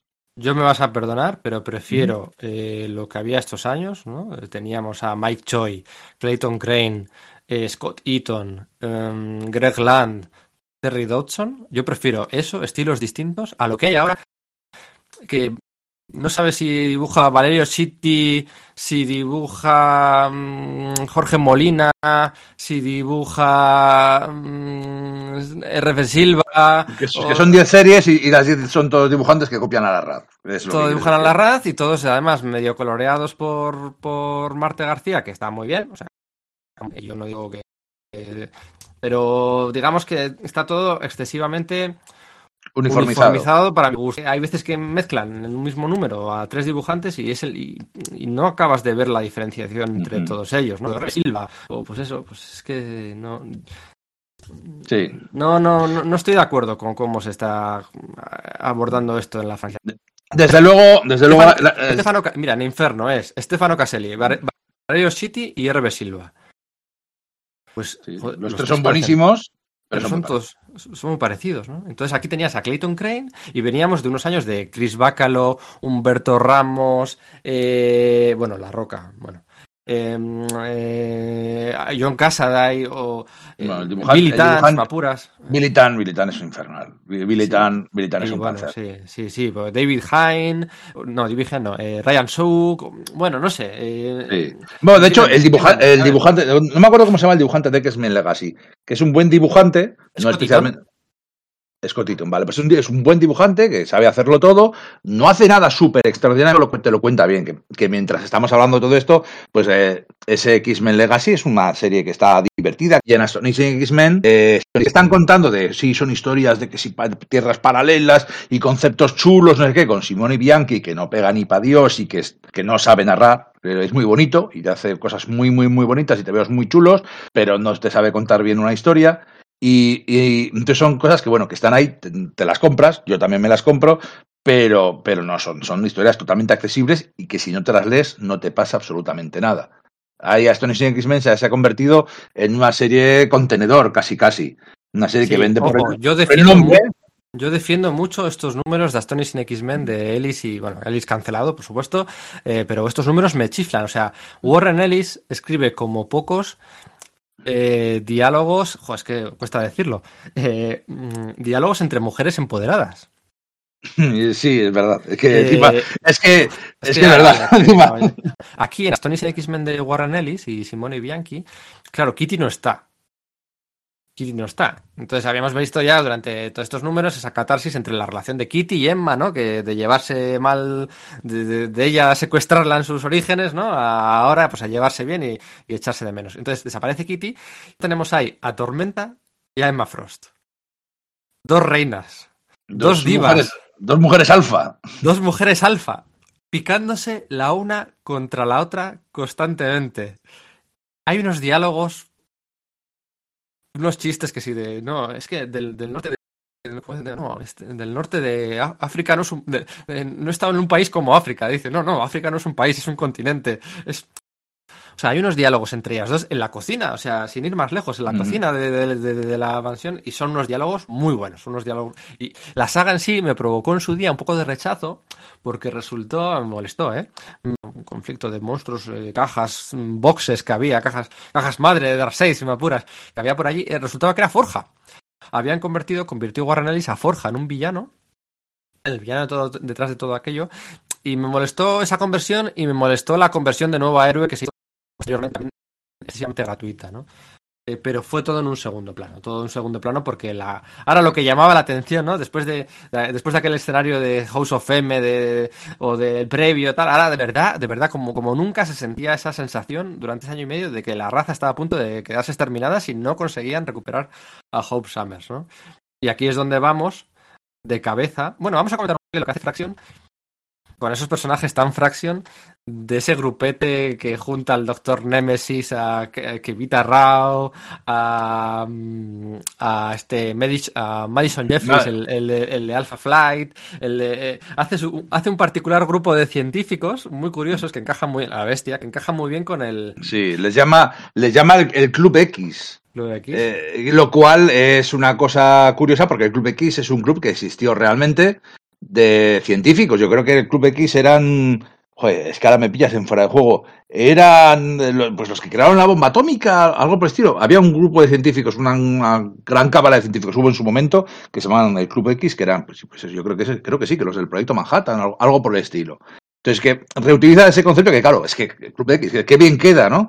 Y son, hace, con ellos son muy graciosos. O sea, cuando los utiliza, y además, sobre todo cuando dibuja Terry Dodson, hace que mole bastante, hace que, que, sea todo divertido, que sea ciencia loca, que sea, pues bueno, aventura a través del espacio-tiempo con científicos mutantes diciendo cosas molonas. Hay un número muy guapo que me acuerdo perfectamente, que, que creo que era el 512, que viajan al pasado, viajan al pasado al, pues no sé si 100 años al pasado, una cosa así, al nacimiento del, al día del nacimiento del doctor Némesis, porque el doctor Nemesis, bueno, es un poco así, que había conseguido acelerar el envejecimiento de su cuerpo, es un personaje también muy alfa, muy carismático, muy, muy, muy... De hecho, el doctor Nemesis debuta aquí en las series mutantes, pero realmente era un personaje de la edad de oro, me parece, puede ser.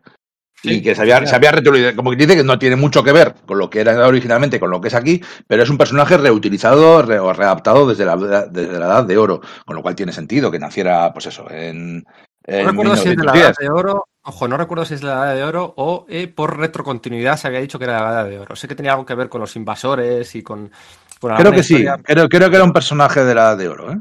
Puede ser, puede ser. El James, James Bradley, si no recuerdo cómo se llamaba, ¿no? Luchador de nazis, cazador de nazis y, bueno, personaje carismática, más no poder. Y viajan 100 años al pasado, el día de su lo convergen, lo, lo hacen coincidir con la eh, presencia que había por acá entonces en el presente del, de un centinela, de un. Eh, Centinela no, de un celestial dorado que había venido a la Tierra, la miniserie de Neil Gaiman y de John Romita, y que no se sabía muy bien si aquel centinela iba a, iba a poder ser el, el elemento catar, catalizador de la nueva raza mutante. Y bueno, era un número bastante chulo con Mariposa Mental, con El Ángel, con. con, con sí, sí, dibujado por Terry Dodson, Terry Dodson, que sabe hacer cosas y entonces estaba, representaba el año de la década de los 10, súper chulo, todo lo que es la, época, la, las carros de caballos, la ropa de época, o sea, todo eso lo hacía muy bien y estaba un ambientazo súper guapo. Los, los padres del, del, del, del, tío este, del Doctor Nemesis, eran héroes pulp. Eran unos pulp que habían dado a luz pues a un, a un superhéroe, ¿no? Eh, tenía un montón de cosas muy, muy, muy chulas y de buenas ideas que no tenían mucho que ver necesariamente con la patrulla X, pero que eran, pero que era un buen tebeo. Y que encima, bueno, resulta que encuentran como una clave que la entierran en un sitio en, mitad del parque de allí en San Francisco. Y resulta que el, famoso celestial que había llegado en la época, en la Ministerio de los Eternos, cuando van a recogerlo es que está allí plantado y que no es casualidad que del sitio en que se plantara es encima de donde habían dejado aquella información 100 años antes. Bueno, pues está muy chulo, está muy guay todo eso.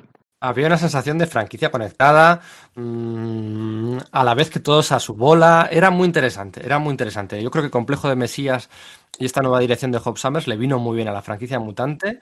Todas las series tenían buen nivel, no había ninguna que era una vergüenza ajena. Eh, yo creo que este es el mejor momento. Sí. Bueno, es más, eh, empieza la serie de la serie de Lobezno Armaix de Jason Aaron.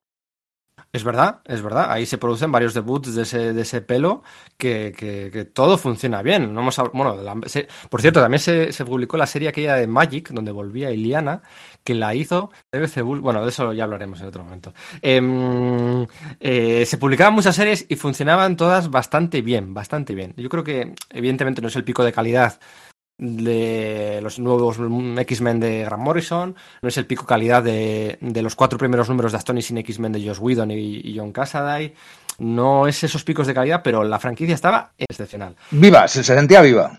Se sentía viva y de repente tú dices, ese hastío, ese cansancio de los, de los, lectores en general hacia los crossovers, ¿no? Eso que decimos siempre. ¿A otro crossover? No, otro crossover en medio de las series que tal, no sé qué. Pues veníamos de Complejo de Mesías, eh, de la Guerra de Mesías con cable, de Necrosa. dices, bueno, joder, otro, otro crossover. ¿Verdad? Utopia. Que era un crossover entre los Vengadores Oscuros y la, y la Patrulla X. Tú dices, otro crossover, otro, otro, otro más. Y, pero si además han anunciado también para el año que viene el de, el advenimiento. Otro más, otro más. Y otro que funciona. Y funciona muy bien, funciona muy bien el de Utopía. Sí, Utopía es básicamente, bueno, estaban los Vengadores Oscuros de Norman Osborn, que eran supervillanos disfrazados como los Vengadores.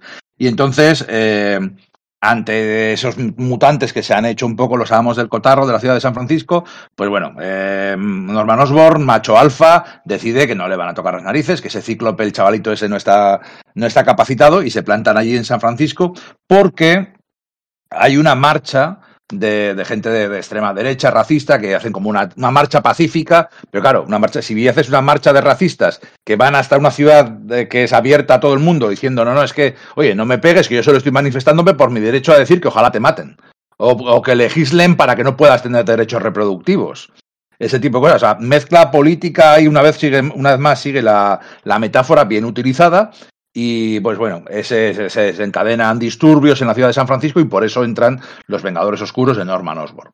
Y claro, eh, ahí tenemos otro de esos grandes momentos, toda esta época que decíamos, la época, la gran época de Cíclope, en la que Cíclope eh, destaca como héroe, estratega, eh, tío duro y tío guay, en el que, bueno, pues eso, se enfrenta e incluso llega, se planta él solo delante de todos los Vengadores Oscuros de Osborn, que son gente súper poderosa, son villanos, pues como el, el Vigía, Bullseye, Veneno, Piedra Lunar, toda esta gente así tan dura, y les dice, bueno, no, es vuestra última oportunidad para algaros de ahí, porque si no voy a destrozaros. Eh, eh, y, bueno, pues es un, es un, crossover que está bastante guay, en el que Osborn eh, coge a su compañera de la cábala oscura, que eran los Illuminati oscuros, que era la misma Emma Frost, eh, para que haga su, su, igual que había hecho unos Vengadores Oscuros, un grupo de patrulla de Oscura, ¿no? Con todo gente renegada, pues bueno, el cambiante, como el tío aquel, el Michael, que había cogido los poderes del colectivo, unos cuantos mutantes así, forman su propia patrulla X Oscura. Que, capa y puñal, sí, bueno, los pobres que están, que no saben a dónde ir, y forma su propio grupo, ¿no? Entonces ahí va habiendo enfrentamientos entre la patrulla X y estos Vengadores Oscuros y esta patrulla X oscura. Norman Osborn captura a Han McCoy, captura a la bestia, y le están torturando y... Eso es importante, eso es muy importante. Sí, sí, sí, sí. Le, están torturando y tal, y luego al final eh, se descubre que todo era parte de un plan que tenían Cíclope y Emma, que había habido un momento en que parecía que habían discutido, que habían roto, y luego a posteriori vemos como rewind y vemos que hablaron, que se sinceraron, que Cíclope le contó todo lo de X-Force y los planes secretos y Emma le contó lo de, todo lo de la cábala. Entonces Emma era una infiltrada del Cíclope en, en este grupo oscuro y, sí, por supuesto. Y, y, entonces eh, desde dentro revientan todo, revientan toda la situación, derrotan a los Vengadores, los, la patrulla X, derrota a estos Vengadores Oscuros, aprovechan para que eh, en el fondo del mar, a lo de San Francisco, de la bahía de San Francisco, estaba hundido el viejo asteroide M de Magneto que había caído del cielo hace tiempo, aprovechan para sacarlo, crear una isla y llevar a los mutantes a esa isla, a crear Utopía, su propio país, su propio último reducto, ya les, les han ido Cracoa, echando... Cracoa, ¿no? La, ¿no, era, ¿No era Cracoa eso? Una, una isla en, la... ¿Eso no es Krakow? Krakow es, bueno, Krakow es diferente. Luego, luego explicaremos por qué. Luego explicaremos cuál es la diferencia que creo que hay entre una cosa y con otra. Vaya, vaya, vaya. O sea que eh, Hickman ha copiado a Fraction. Vaya, vaya, vaya. bueno, puede que en alguna cosa se haya inspirado. También la isla había sido genosa anteriormente. Eh, crean esa isla. Están como una propia república, un país. sí, sí, sí, interesante. Eh, eh, eh el, el clímax de este combate en esta isla entre los Vengadores Oscuros y la Patrulla X de, la patrulla X de Cíclope, porque es la patrulla X de Cíclope, es su ejército, ¿no? Utiliza a los niños, utiliza a los mayores, utiliza todo, manda X-Force, manda, manda Arcángel a enfrentarse a, a Bullseye. Y dices, pobre Bullseye, es que no tienes nada que hacer, o, manda, manda a los Sidekicks de Lobezno, a X23 o a quien sea, les manda a enfrentarse a Daken. Eh, manda, o sea, de verdad, ahí barren el suelo con ellos, o sea, barren el suelo con ellos, le da una paliza eh, cíclope estratégica a Norman Osborn, que luego Norman Osborn intenta hacerla vender como que se ha salido con la suya, pero es mentira, o sea, dando una paliza jugando al ajedrez dibujado por Mike Dato, porque el primer número de este, de este crossover lo dibuja Mark Silvestri, Que lo que decíamos antes de que habían llegado a un acuerdo con Silvestri para dibujar X números importantes de, aquellos años, y el último número lo dibuja Mike Dato y es espectacular. O sea, ahí está. Es que además Cíclope convoca, convoca a todas las televisiones y a todas las cámaras, las convoca para que vean cómo al otro se le va la pinza. Y, a mí me gusta. a costa de que le siguieran torturando a la bestia en las instalaciones de Osborne. O sea, no puedo, o sea, no, no, no te voy a salvar todavía porque eh, porque no, no cuadra con mi plan. Y claro, o sea, el plan funciona. Y de hecho es un momento brillante para, para Cíclope y para la Patrulla X, que tiene su propio, su propio reducto, su propio casi país. No es exactamente un país, porque es una roca en la costa de San Francisco. No está ni siquiera muy lejos. Se ven, desde San Francisco se ve Utopía, que es como bautizan esta, esta roca. Pero claro, eh, eso con el sacrificio no, no, no le habían preguntado a Hank si se iba a sacrificar, sino Hank dice, es que mi amigo me dejó aquí para que me torturaran. Sí, era parte, era parte de su plan y era por no sé qué, pero me dejó aquí para que me torturaran. Y eso es una cosa que, a él le carcome por dentro. Sí, efectivamente. Y bueno, de hecho, pues eh, en uno de los números siguientes, después de Uncanny X-Men, la bestia va a dejar, va a dejar eh, la patrulla X eh, y afortunadamente a cambio pues ahí Fraction se pone a recuperar más gente ¿no? la Norte lo que decía Íñigo había recuperado a Mariposa Mental también había recuperado a mucha gente y aquí va a recuperar a, dos piezas claves ¿no? va, va, a meter a Magneto de vuelta porque Magneto en su día ya había estado tan asociado a la patrulla X como era le, trae de vuelta a Magneto le trae de vuelta a Fraction a Magneto aquí vuelve, no se sabe muy bien si como mutante o no como no mutante, técnicamente yo creo que es como no mutante, pero bueno, se corre un tupido velo. Y el número siguiente, dibujado, eh, si no recuerdo mal, por Miles Portasio, que vuelve a la franquicia, eh, vuelve también Kitty Pride, recuperan a Kitty Pride. De hecho, Magneto es el que ayuda a recuperar a Sí, sí, está guay porque, porque claro, dicen, te, eh, Cíclope dice, no, es que no voy a confiar en ti. O sea, es que eres Magneto, llevas intentando matarme desde que yo tenía 17 años. Eres todo lo que me he entrenado para luchar contra ello, ¿no? El mutante malvado por definición. Entonces Magneto como prueba de fe, como demostración, se concentra, hace una tal y consigue traer la bala esa que está volando por el espacio para salvar a Kitty Pride y demostrar que puede ser puede ser casi la palma, haciendo un super esfuerzo y bueno, y se recupera Kitty que bueno, pues, está momentáneamente, pues como lo ha pasado otras veces, solo en fase y no es capaz de dejar de estar en fase, ¿no? Pero esa recuperación de Kitty Pride, el, el cómo lo hace, ¿no? Y a mí me parece poderoso, o sea, me parece muy interesante. Y sobre todo el hecho de que Magneto aquí muchos años mm, eh, desaparecido, eh, eh, vuelve, Fraction le devuelve la franquicia mutante y, llega para quedarse. Estamos hablando de, primavera del año 2010 y Magneto ya no se iría de la franquicia. Magneto ya se quedaría luego con el equipo exterminación de Kieron Gillen, luego con sus propios Uncanny X-Men, luego con su propia serie regular, de la que hablaremos un poquito luego. Así como tal, había desaparecido poquito a poquito de la franquicia y, y funcionaba bien, o sea, funcionaba, había permitido, había permitido que Cíclope volase por el, solo, ¿no? Yo creo que había funcionado muy bien quitarse a Charles Xavier de en medio y el recuperar a Magneto no, no tapa. es, Que, es que quitarse a Charles Xavier del, de en medio es lo que siempre ha querido todo escritor de la Patrulla X. Charles Xavier funciona bien, como, como, maestro, funciona bien como profesor, pero funciona mejor cuando no está. Primero porque es fundamentalmente, es demasiado poderoso. Es que mientras está Xavier, eh, tienes que buscarte excusas. En las películas de la Patrulla X, en las tres películas originales de la Patrulla X, en las tres buscaban una excusa para que, eh, que si lo incapacitaban, que si lo herían, que si lo mataban en la tercera. Porque mientras está él, el resto del equipo es irrelevante. de lo poderoso que es. Y encima que funciona mucho mejor como esa imagen de, de un Gandhi caído, de un, de un eh, reverendo eh, muerto, ¿cómo se llama el reverendo? Este, hablo de, de, las analogías entre Magneto y el de he tenido un sueño, ¿cómo se llama? Ah, vale, sí, el, el, este bueno, ya, ya, me habéis entendido. Ya me habéis, ya me habéis entendido. Luther King, Martin Luther King, eso. O sea, que funciona muy bien como ese Martin Luther King al que han matado. Entonces, todo guionista Patrulla X quiere quitarse en medio a Xavier. Y encima aquí lo hacía muy bien porque, claro, eh, ya Cíclope había dado un paso adelante y, había sobrepasado a su padre metafórico. Ya no era necesario saber. Era una rémora. Y, y, es más, es que Magneto se planta ante él y le reconoce como su superior. Tú has conseguido lo que yo siempre, por lo que yo siempre he luchado por unificar a los mutantes y darles nuestro propio lugar donde vivir y donde, y donde estar juntos. Entonces dice, yo quiero seguirte porque, porque tú eres el que tiene la visión ahora mismo para hacer, eres el hombre del momento. Sí, pero bueno, que, que podían haber funcionado, ¿no? Porque Magneto había coqueteado con ser uno de los X-Men durante mucho tiempo.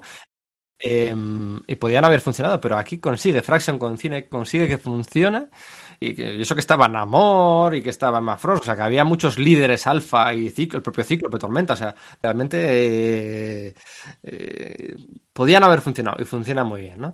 Y todo eso es la vuelta de Magneto en el 521, la vuelta de Kitty en el 522, es literalmente en la antesala del gran crossover de advenimiento punto y final, sí, punto y final, aunque bueno, luego a fuego lento, ¿no? Pero punto y final a esta Mm, es que punto y final. Aquí este es un punto y final. Y luego. O sea, la, la franquicia es, mutante es un punto y seguido. Es un, es un punto y seguido, ¿eh? Es un punto sí, seguido. Lo quiero decir, o sea, luego vamos a adelantarnos un poco. Luego nos van a vender otra vez la historia de reiniciar la franquicia, la, la, el gen mutante, ¿no? Pero, pero ya se donde realmente se reinicia es al final del advenimiento. O sea, Vengadores contra X-Men es en, en, o sea, ya, ya hay mutantes de, que nacen de nuevo, van a nacer aquí, entonces eh, nos lo van a vender un poco raro, eh, Vengadores contra X-Men. Pero bueno, sí, es otro crossover guapísimo. Y para mí un poquito por debajo del complejo de Mesías, para ti un poquito por encima, ¿no? Sí, a mí me gusta más, a mí me gusta más. Es el, es el momento más brillante de Cíclope de la Patrulla X. Es una de las pocas victorias, ¿no? Una, una cosa que siempre ha tenido la Patrulla X es que, como quien dice, solo podían estar eh, poniéndole puertas al mar, intentando tapar lo inevitable, que siempre saben que en el futuro va a haber centinelas y va a ser el fin del mundo y van a perseguir a la raza mutante. Entonces ellos siempre están intentando luchar contra lo imposible, por un sueño de tolerancia que parece condenado a, a desaparecer, a ser imposible, literalmente. Pero aquí es la primera vez que no solo derrotan a todo este grupo, a Bastión y a todo ese grupo de racistas, sino que derrotan al futuro y se ganan su propio lugar. O sea, la Patrulla X aquí gana la guerra. Luego tendrán que aprender a ganar la paz. Pero aquí gana por fin, es un momento de, de victoria absoluta, con sus sacrificios, con sus muertes, como toda guerra, pero es el, el, momento brillante, ¿no? El Bastión monta pues eso, uno de esos planes de atacar y coordinar a todo el mundo, típicos eh, planes súper estudiados para acabar con los teleportadores y bueno, eh, el, el, caso es que al final monta una cúpula gigante sobre la ciudad de San Francisco que es impenetrable, deja fuera el Club X. Eh, eh, sí, sí, es cierto, es cierto. Viva, viva, la parte final que es la que más me gusta. Eso es, sí. tiene, tiene, digamos, los tres actos están muy marcados de esta saga. Los tres actos están marcadísimos y son bien chulos. El primer acto es básicamente en, eh, empieza con un especial a cargo de Craig Kyle y Chris Jost, que ya te da una idea de que de dónde viene, ¿no? Eh, los cerebros detrás de todo esto, ¿no? Eh, eh, con dibujo espectacular. Aquí David Finch está muy bien. Está muy bien, está espectacular, está espectacular. Su ángel, su coloso, su tormenta, su lobezno, su cíclope, su bastión, ¿no? Hay, cable, cable, hay, una, hay, hay, una escena de acción de la Patrulla X contra los purificadores en unos coches, una doble splash page, que es pura energía cinética, que es una pasada. Brutal. El mejor David Finch está aquí. Las portadas que había hecho, yo creo que la, los X-Men le sientan muy bien. Las portadas que había hecho para, la, para el, complejo de Mesías, que hacía él todas las portadas, eran portadas espectaculares y aquí lo hace muy bien. Básicamente, ¿qué pasa? Bueno, pues Hop Summers, ya una Hop Summers crecidita, con ciertas curvas, regresan al presente, ¿no? Eh, regresan al presente, eh, oh, el último salto teleportador, es que consiguen escapar de Bishop y eh, se cierra la serie de cable, de hecho, y vuelven aquí al presente, vuelven al presente y en el momento en el que vuelve al presente todo el mundo todo el mundo pues va por ellos que, porque Bastión como puede como tiene este eh, contacto con el virus tecnoorgánico y tal puede rastrear dónde está cable y tal los X-Men también rastrean dónde está cable porque tal Entonces todo el mundo va pues a por, a por cable, no, van a por Hope. En realidad van a por Hope, ¿no? Unos para salvarla y otros para, para, para, para matarla, ¿no? Todos, todos, todos. Hay unas peleas al De, principio. de hecho, se destapa el tema de X-Force. Eso es, aquí se destapa el tema de X-Force, ¿no? Aquí ya es. No, esto, esto sí que es el último día, ¿no? Esto sí que Sí, sí, le, ven, ven como el ángel hace de arcángel y, y dicen, bueno, a ver, o sea, eh, el bueno de Kurt, Wood, de, de Kurt, de, de Rondador Nocturno, dice, bueno, Logan, Scott, tenemos que hablar. Esto va a ser una conversación tal, o sea, me habéis estado engañando, habéis montado esto. Hablaremos más tarde. Lo que pasa es que no, no llega a ocurrir.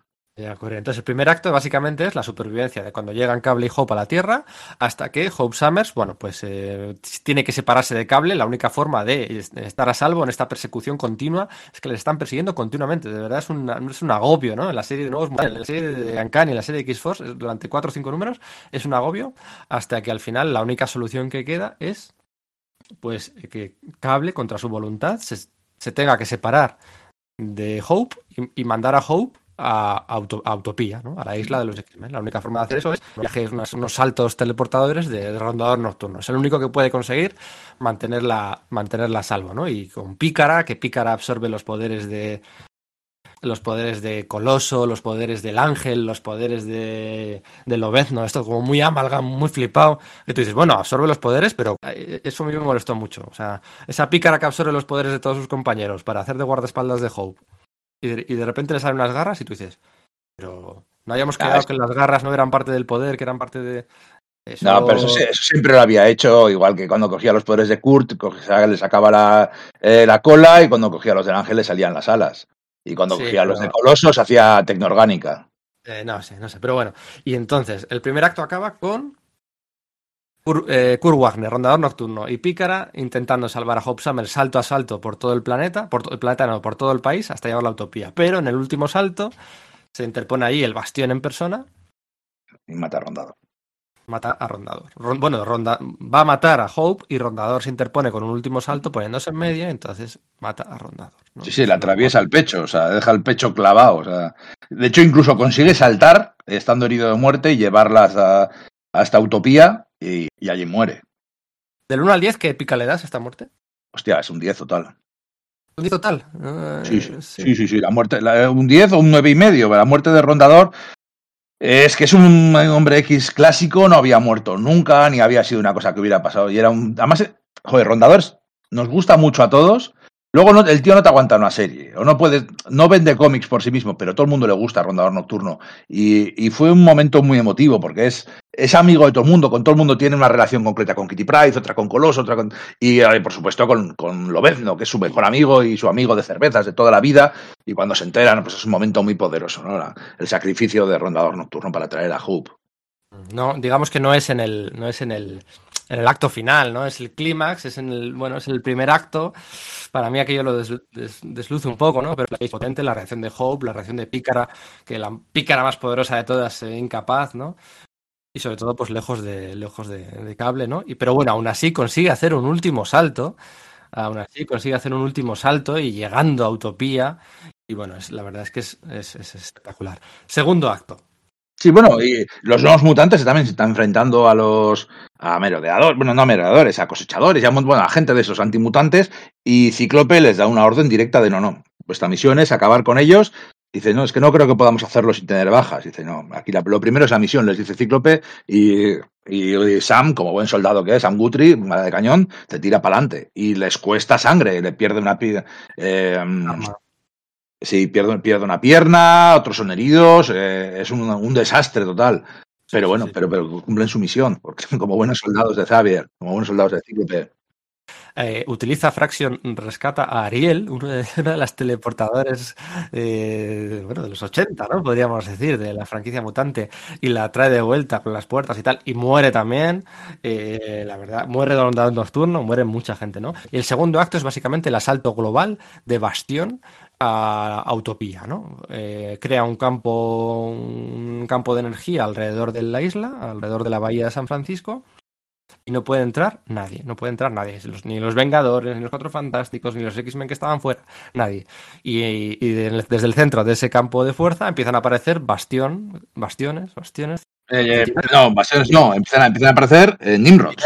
Nimrods, Nimrods. Cazadores, los centinelas Nimrod, que son los centinelas definitivos, los cazadores asesinados de mutantes, pues los más poderosos, ¿no? Que el famoso número aquel de aquella batalla del 200 y poco, que tuvo que tuvieron que enfrentarse el Club Fuego Infernal y la Patrulla X contra un solo contra Nimrod y tuvieron muertos y tuvieron heridos graves, pues eso, son, son los robots, eh, los matadores, los asesinos de mutantes definitivos. Y además la batalla es sobre el puente de Golden Gate, el símbolo de San Francisco. Y allí, pues bueno, hay todos esos momentos de, ¿no? Que eh, quiere ir a luchar, hacia ahí quiere luchar Hope, y dice, no, tienes que quedarte, Kurt se ha sacrificado por ti, tantos otros, ha habido tantos sacrificios por ti, y no la dejan, pero ella que ella siente tiene que ir, y es una batalla súper épica, también en la que eh, Infernal pierde las manos, a, lo, a Coloso le parten un brazo, que, claro, que le partan un brazo tecnoorgánico, pues es la leche, y es, son batallas muy chulas, en el que la Patrulla X, pues da todo de sí, ¿no? o sea, todos tienen despliegues de poder y momentos súper guapos toda la patrulla X no está ahí. Hay muchos que están fuera del campo protector. Entonces, bueno, tienen que apañarse con lo que hay. Coloso, Namor, Magneto, la propia pica, ¿no? Los chavales, o sea, realmente es el último día, eh, el último día de la raza mutante, el último día de la raza mutante, porque el complejo de Mesías era bueno, vamos a salvar a, Vamos a intentar recuperar y rescatar a Hope Summers, pero aquí no, aquí es estos vienen a matarnos a todos. O sea, van a matar con todos los mutantes, a todos los mutantes, no, a todos. Y, y, la épica está muy bien conseguida, ¿no? Eh, era muy bien. Y de repente, de repente, de repente, de repente, el tercer acto, eh, bueno, pues es, es, es, es, un momento de, de, lucimiento personal de un personaje secundario eh, que no se recuerda mucho, no se recuerda como un gran momento épico, pero a mí, sí me lo parece. Y es Está, muy bueno. El, el, tema, el tema es que todos esos Nimrods venían por un portal desde el futuro, o sea, los estaban mandando desde el futuro y decían, no, es que nos van a venir no sé, no, no recuerdo cuántos eran, si 100.000 o algo por el estilo. O sea, podemos con dos, podemos con tres, podemos con cinco, pero contra 100.000, o sea, vamos a morir y vamos a morir hoy. Entonces, pues Cíclope, como, como no, monta un plan para mandar a los X-Force al futuro, para llevar la guerra al, al, campo enemigo, para acabar con la fábrica de centinelas y con, cortar ese portal. Por supuesto, pues va cable, van los X-Force. Que, que no, va cable, va cable porque tiene, casualmente, tiene eh, solo tiene energía para un último salto temporal futuro. Es el último, ¿eh? casualmente, casualmente. Bueno, no, pero lo habían, pre lo habían previsto desde antes, ¿eh? ya lo habían dicho anteriormente que era su último salto, lo habían previsto, entonces les manda sí, a morir. Bueno, uno, ¿no? eso son, oye, son cosas que pasan en, en estas claro. circunstancias, son cosas que pasan siempre, es el último salto. Como en Endgame, ¿no? Que vas, vas al pasado y sí, solo puedes tener sí. suero. Pero, no, solo tengo para un salto de ida y de vuelta, casualmente, ¿no? Casualmente. Siempre es el último salto, siempre es el último segundo, así funcionan las la, la épicas y así funcionan las cosas. O sea, les manda a morir todos los que son, todos los que va el Ángel, Lobezno, Cable, todo, eh, mandan a Cifra, mandan a, a, a, unos cuantos de estos, van todos al futuro sabiendo que aunque ellos triunfen, van a morir, van a quedarse allí es un sacrificio. Por supuesto, Hope odia a Cíclope por mandar a su padre a morir, a, a, por mandar a su propio hijo, porque Cíclope está mandando a su hijo a la muerte. Y entonces, bueno, van allá al futuro, se enfrentan a todos los centinelas, al molde maestro y tal, y el que salva la papeleta es Douglas Ramsey, cifra, el que habla con todos los idiomas y por tanto habla el idioma de las máquinas y de las y la tecnología, y con eso pues, consigue convencerlos. Hay un molde maestro XXXXXL que es el que está, bueno, pues creando Nimrods como si fueran abejas, ¿no? Una abeja madre, ¿no? Y, y, y, bueno, eh, establece una interfaz con, con, él, con este molde maestro, y de una forma súper épica, súper épica, eh, consigue salvar y destruir a este, a este molde maestro. Y luego utilizan el portal que, estaban utilizando los Limrods estos del futuro para viajar hasta el pasado a Utopía, lo utilizan los propios X-Force y demás porque Cable les protege, expande hacia sus compañeros su, su, su, bueno, su poder tecnoorgánico, ¿no? Y consiguen volver al, al pasado. Y viajan al pasado, entonces ahí vuelven como héroes, pero en el momento en el que aterrizan en el pasado, pues el esfuerzo de esta de, esta de, de, ese estrés de utilizar sus poderes tecnoorgánicos hace que Cable muera delante de Hope Summers, de su hija, y delante de su padre. Épica. O sea, verdaderamente, la muerte, lo que hace de Ramsey, la muerte de Rondador Nocturno y la muerte de Cable son tres momentos súper épicos en la historia de los mutantes. Y ocurren aquí, en Second Coming. Sí, eh, se combina advenimiento y es, pues lo que yo decía, es la gran victoria. O sea, aquí han derrotado a los asesinos, han derrotado a los que querían exterminarles y, han, se han establecido como una potencia, como en su propio pueblo, y, ganan la guerra. O sea, es que es, es que es una victoria. Es de las pocas veces. Ojo, y, queda una cosa, queda una cosa. Eh, todavía, ah, todavía, quedaba Bastión. A todo esto todavía quedaba Bastión. Eh, y a Bastión eh, no podían contra él.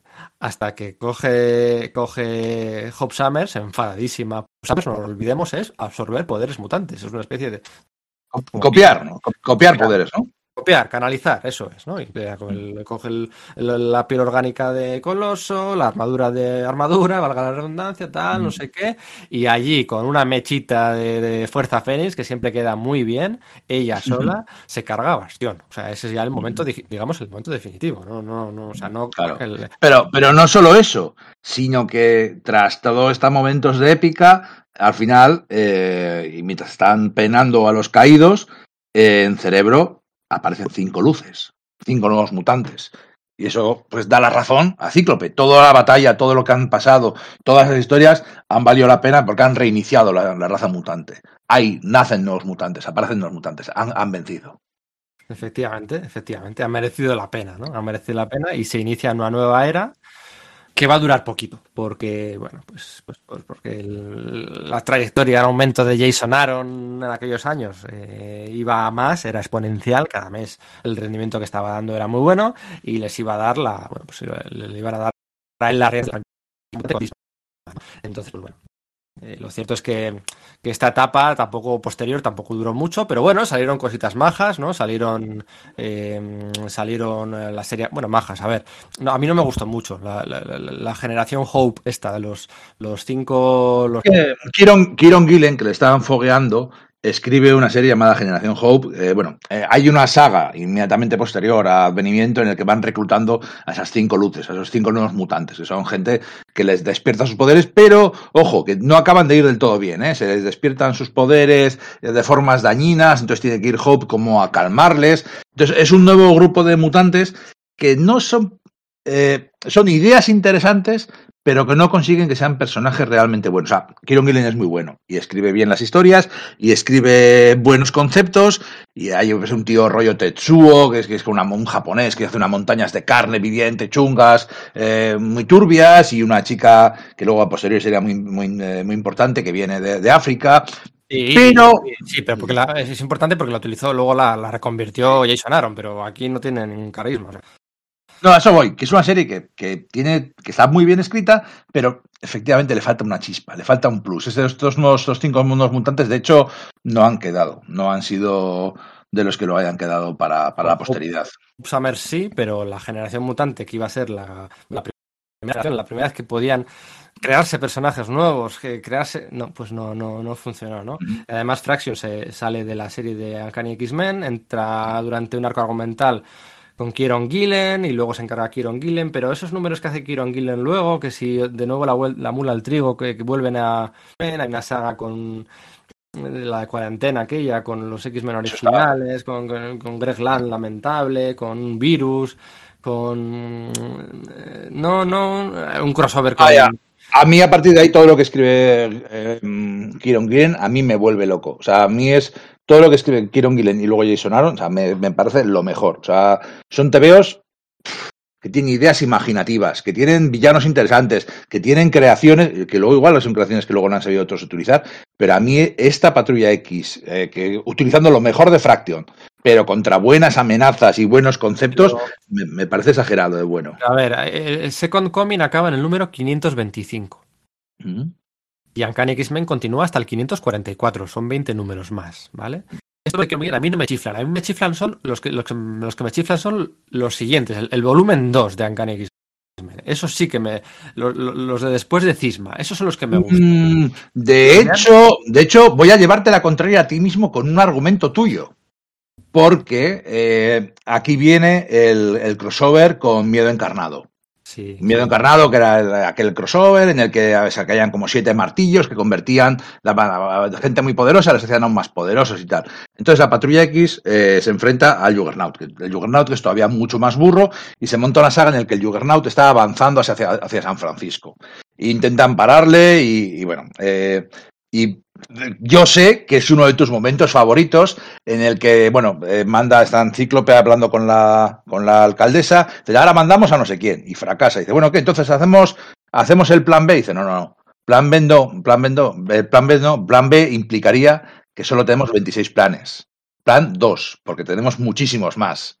Y es un momento muy chulo, muy épico, como empiezan a hacer todos los diferentes. Plan, plan 3, mandamos a Dazzler cargada de sonido. Plan 4, teleportadores, y, todo ese enfrentamiento contra un Juggernaut mucho más duro todavía de lo que suele ser, es súper chulo. Y como, como al final, Coloso se acaba quedando con la gema de gema de Citorak y se acaba convirtiendo en el nuevo Juggernaut. Sí, sí, pero no, sí, pero no. Eso está muy guapo, muy guapo. De repente había desaparecido un rumbo, ¿no? Quedaba el rumbo, no estaba claro a dónde iba y. no, ¿sabes, lo, ¿sabes lo, que yo, lo que yo pienso? Hablabas, de, hablabas antes de que um, esto de la isla y de la nación mutante ya lo había hecho Fraction y ya se había hecho aquí. Creo que hay diferencias. Creo que hay una diferencia muy importante que con Krakoa. Porque aquí se hablaba de un grupo que estaba intentando sobrevivir y era su última resistencia, su último bastión. Luego, de hecho, Utopía no habla de la creación de una nueva sociedad. Te presenta a unos cuantos individuos que están enfrentándose a amenazas y corriendo aventurillas, pero no habla necesariamente sobre cómo son ellos ni cómo se crea una nueva cultura. Es simplemente pues, gente que vive allí y que resiste. Y está súper guay. ¿eh? A mí de verdad que me encanta. En Cracoa sí que han creado una nueva sociedad, una nueva forma de comportarse, unos nuevos estamentos políticos, un juego de tronos, unas ideas muy diferentes. Eh, esa, es la diferencia, que se lleva mucho más allá de lo que se lleva en Utopía. Estoy de acuerdo, pero ah, lo que yo vengo a decir es que también esto es por contagio, ¿no? O sea, de repente, pues todas las series que, debutaban y que estaban muy bien, aquí pues no están todas muy bien, ¿no? Eh, por ejemplo, debuta, aparte del Generación Hope, este que hemos hecho de Kieron Giller, con Salva Spin, por cierto, o el X23 de Mario Liu, bueno, que sí, que tal, pero unos X-Men de Víctor Hisler con Paco Medina que se enfrentaban a vampiros. Eh, eso, era, un rollete. El, el, que le dan Mike Carey de la edad de X, que es una especie de imitación de la era de Apocalipsis, pero con más positivo y más tal, no acaba de funcionar. Hace un crossover también la serie de X-Men Legacy, hace un crossover con la, la, serie aquella de Wolverine Origins que había. Mm. Hace un crossover en el que se desvela por retrocontinuidad, que Patrulla X en el Giant Size, eh, no como, como no bajo una petición de Charles Xavier, sino eh, para espiar al grupo y para matar a Charles Xavier. Y, unas retrocontinuidades súper bizarras, súper raras, con Daken por todos los lados. Digamos que la media de calidad de la serie se estaba bajando, no era... Bueno, no, estamos, no estamos hablando del Lobezno, el Lobezno de, Arma, de, de Jason Aaron, que empezó siendo como su segunda serie, se convierte en la serie principal haciendo cada, cada arco argumental, tiene un género diferente, con dibujantes diferentes, construyendo y haciendo unas historias súper chulas. ¿eh? Aquí es donde todavía donde está realmente bien todo este, donde explota todo este lobezno y de Jason ahora a mí me parece de los mejores cómics mutantes que se ha hecho. Evidentemente, había brotes verdes y hay que hablar un poco, que es lo que iba a llevar, a llevar la conversación ahí ahora, hay que hablar del Uncanny X-Force de Rick Remender y Jerome Peña, ¿no? Entonces, ¿cómo recuerdas el Uncanny X-Force de Rick Remender y Jerome Peña?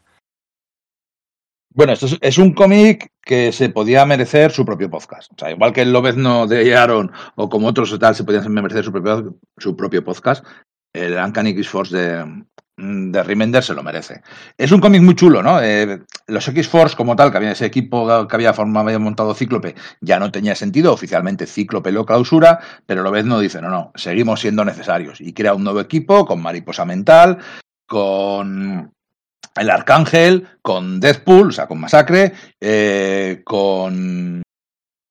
Ay, ¿cómo se llama este hombre? El, el Arma 11, el, el, francés que creó, que creó Grant Morrison. Bueno, luego me acuerdo. Entonces crea ese nuevo equipo en el que se establece, en el que se presentan pues un montón de conceptos nuevos y sobre todo se, se hacen preguntas sobre ética esa gran pregunta de si cogieras a Hitler y lo encontraras de niño, ¿le matarías para evitar la Segunda Guerra Mundial?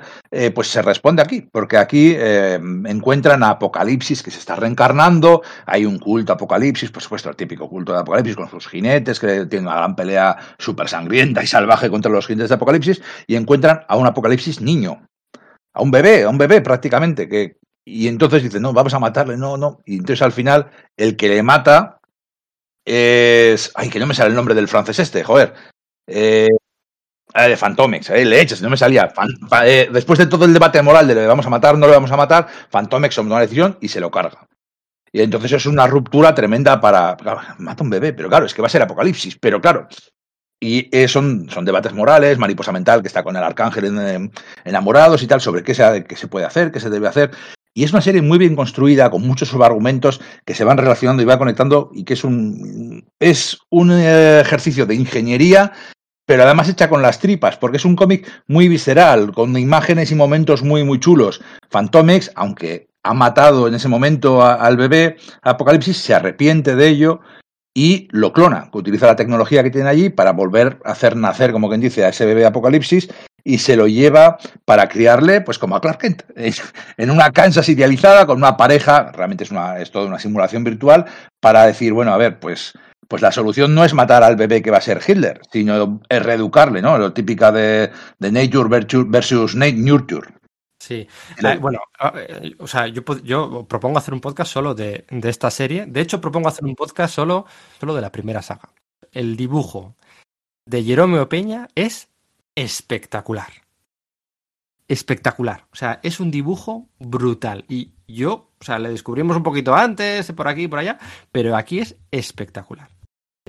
Las, las dudas que tiene Em, porque todo esto es que resulta que la trama parte de que Ángel lleva contratando durante dos años a Masacre para que busque a este Apocalipsis, porque él sabe que está en algún lado y ha contratado a Masacre. Y Masacre, eh, su primer viraje a intentar ser una buena persona. Em, eh, como Ángel sabe que en cuanto se encuentre con Apocalipsis, sabe que le va a salir el lado oscuro que lleva en el interior, pero quiere intentar evitarlo. Mariposa Mental está ahí por ello. Em, no lo hemos dicho que es un Uncanny X-Force que se construye después de, de Second Coming. Cíclope decide, bueno, pues vale, ya está, no hace falta, no hace falta, ya está, ya hemos conseguido nuestra misión, ya no hace falta X-Force, desunimos X-Force. Y a, lo vendo que le parecía mal X-Force, eh, pues no, venga, eh, pues sí, vamos a hacerlo, pero a espaldas de Cíclope, o sea, un poco curioso. Y, luego, pues el, debate ese, o sea, un grupito con nada, con, cuatro personajes, con, muchos guiños a, la, época de Morrison, con muchos guiños a la época de Morrison, Ángel, Lobezno, Mariposa Mental, Phantomex y, Masacre. Funciona estupendamente, no solo por esa, ese final de la muerte del, asesinato del niño, la siguiente saga con esa Rivik Alarma 15 eh, es una saga que a mí me chifla, separada de la continuidad del rumbo principal de la franquicia mutante y, es brutal y cómo, cómo, va cayendo cada vez más el, ángel, ¿no? En la oscuridad, en la oscuridad. Cómo ves que Fantomex empieza a enamorar de mariposa mental. Cómo ves, ves cómo todo, todo, todo, todo, el dibujo, todo, todo, es, es, es espectacular, es espectacular. Lo reconoció, bueno, al día siguiente de publicarse el cómic, lo reconoció Rick Remender en las entrevistas, ¿vale? La, bueno, la serie, la serie, la serie muere de éxitos, porque, porque eh, las eras de Apocalipsis, el, fuego solar, dientes de sable, todo funcionaba, todo funcionaba. Pero le hacen cambiar una cosa a Jerome Peña. Jerome, a Rick Remender. Acaba con esta saga, la de Dark Phoenix, la de Dark Angel, acaba con, acababa con, con el ángel muerto con el ángel muerto. Al contrario que con Fénix Oscura, que Claremont tenía previsto dejarla viva al final y la editorial le obliga a matarla. Aquí era al revés. Aquí realmente quería matar porque era lo que le funcionaba para lo que quería contar luego. Pero la serie funcionó tan bien, a todo el mundo nos gustaba tanto, que la editorial le obligó le obligó a Rick Remender a dejar vivo al ángel. Y se nota luego, en los siguientes números, en las siguientes sagas, se nota que Rick Remender no contaba con ello. Sí, yo no soy tan pesimista, yo creo que la serie sigue siendo buena y sigue teniendo buenos momentos y tiene una última saga muy bruta en la que por fin hay, un montón de combates muy chulos y en el que por fin lo vendo tiene su enfrentamiento definitivo con Daken y se lo carga de una puta vez, porque este Daken es un coñazo, es un personaje bastante asqueroso. Yo creo que la serie sigue siendo buena, lo que pasa es que, nunca llega a tener ese pico de calidad. O sea, la saga del Ángel Oscuro hasta el número 18 es extraordinario y era un cómic que estaba flipando a la gente y que, y que no tanta gente estaba, o sea, los que lo estaban leyendo estaban volviéndose locos con ellos.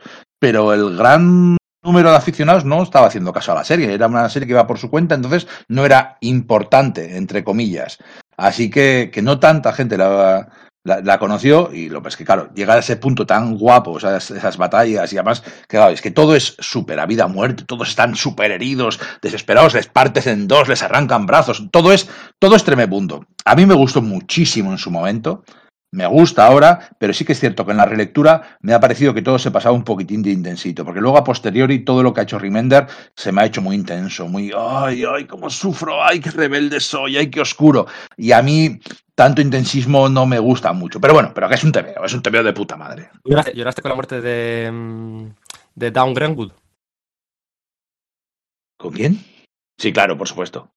Sí, sí, sí claro, claro, claro de ese, de ese momento en el que muere la novia, la mujer de Estela Plateada y que ella le dice, venga, deja de fingir, deja de fingir que sé que no has envejecido como yo, que has envejecido has, por complacerme a mí, pero en realidad no, no, no, has envejecido y sigue siendo el de siempre, tal. Pues esto es un poco igual, esta, esta, esta muerte de aquí con esa mariposa mental, proyectándole a, a Arcángel en sus últimos segundos de vida, proyectándole en la mente una vida juntos, ¿no? Toda una vida juntos, como habría sido su vida felices, ¿no? Y proyectándole esas imágenes en su mente.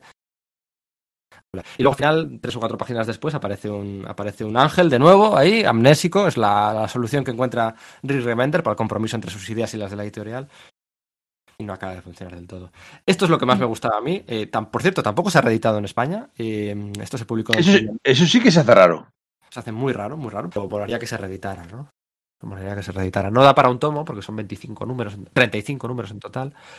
Eh, con algún especial que hubo, se metieron mucho en el charco de las eras de Apocalipsis, madre mía. Rick Remender, claro, nos está pasando ahora con Donny Cates y con toda esta gente. Rick Remender ha crecido leyendo cómics de los 90 y se nota, se ha notado en todo lo que ha escrito, en sus Uncanny X Avengers, en sus en su Bunnies, en su. Y que, así que nada, vamos a hacer aquí una pequeña pausa, si te parece, para hablar de, de, de Cisma y de Vengadores contra X-Men, que es lo siguiente que queda luego, ¿no? Cómics chulos, ¿no? Mm, y que, uh -huh. que merece hablar en detalle de ellos. No place to hide, no place to run, no place to run. The mutant age, the mutant age has now begun. X-Men,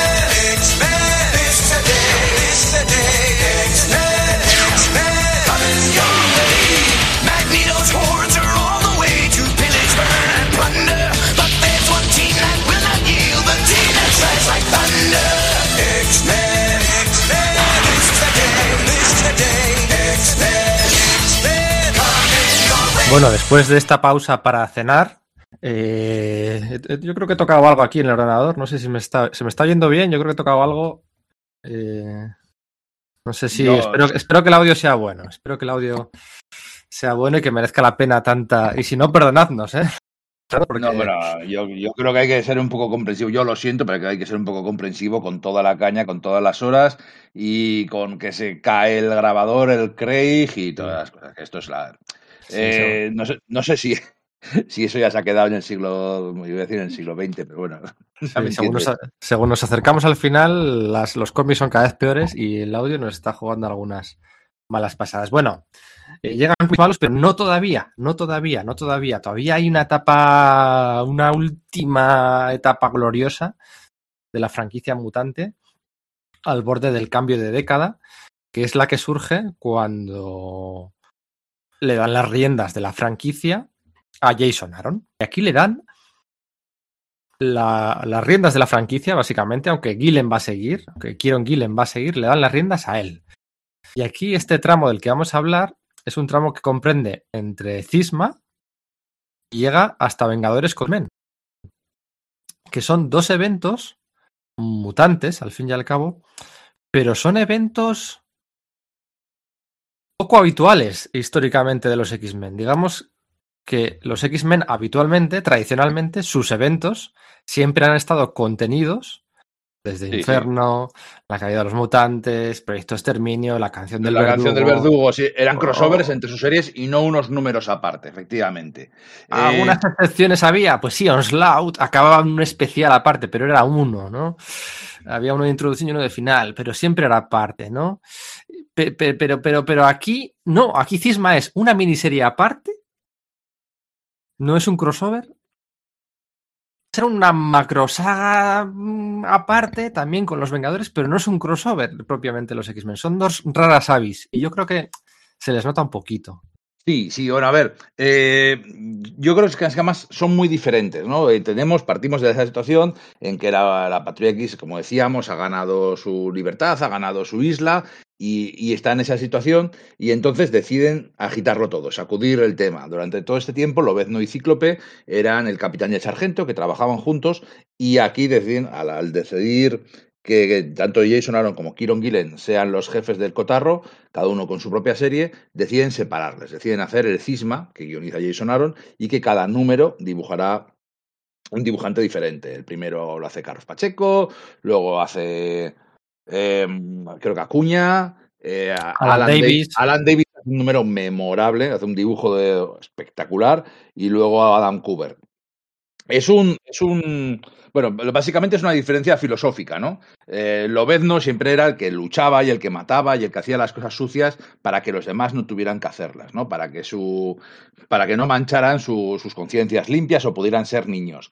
Entonces, bueno, lo Cíclope durante todo este tiempo eh, había ido militarizando a los mutantes como estrategia como para la supervivencia.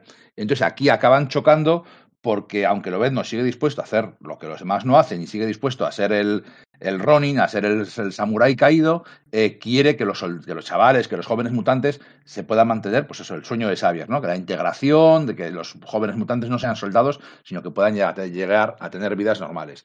Y Cíclope piensa que no va a ser posible y que deben estar preparados y debe estar entrenados. Así que bueno, Cisma es un, es un acontecimiento, empieza con una forma muy chula, empieza como ellos hacen, van hablando, porque van a hablar ante las Naciones Unidas, bueno, encuentro las Naciones Unidas en San Francisco, y, y se hace un repaso un poco a su relación, a, sus, a todos sus años y, y a, a dónde les ha llevado ese momento, ¿no? Y cuando van a hablar, y Cíclope como líder de la raza mutante va a hablar, pues aparece, se recupera a la creación de, de, de Grant Morrison, a Keith Omega, el chaval revolucionario postureta, Quire. Quentin Quire, efectivamente, que, que como es un telépata, pues revela al mundo los secretos de todos los políticos que están allí.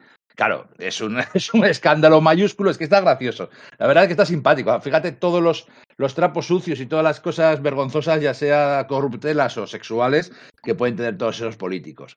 La reacción de los políticos mundiales, pues centinelas, de armas de destrucción masiva diseñadas para acabar con los, con los mutantes.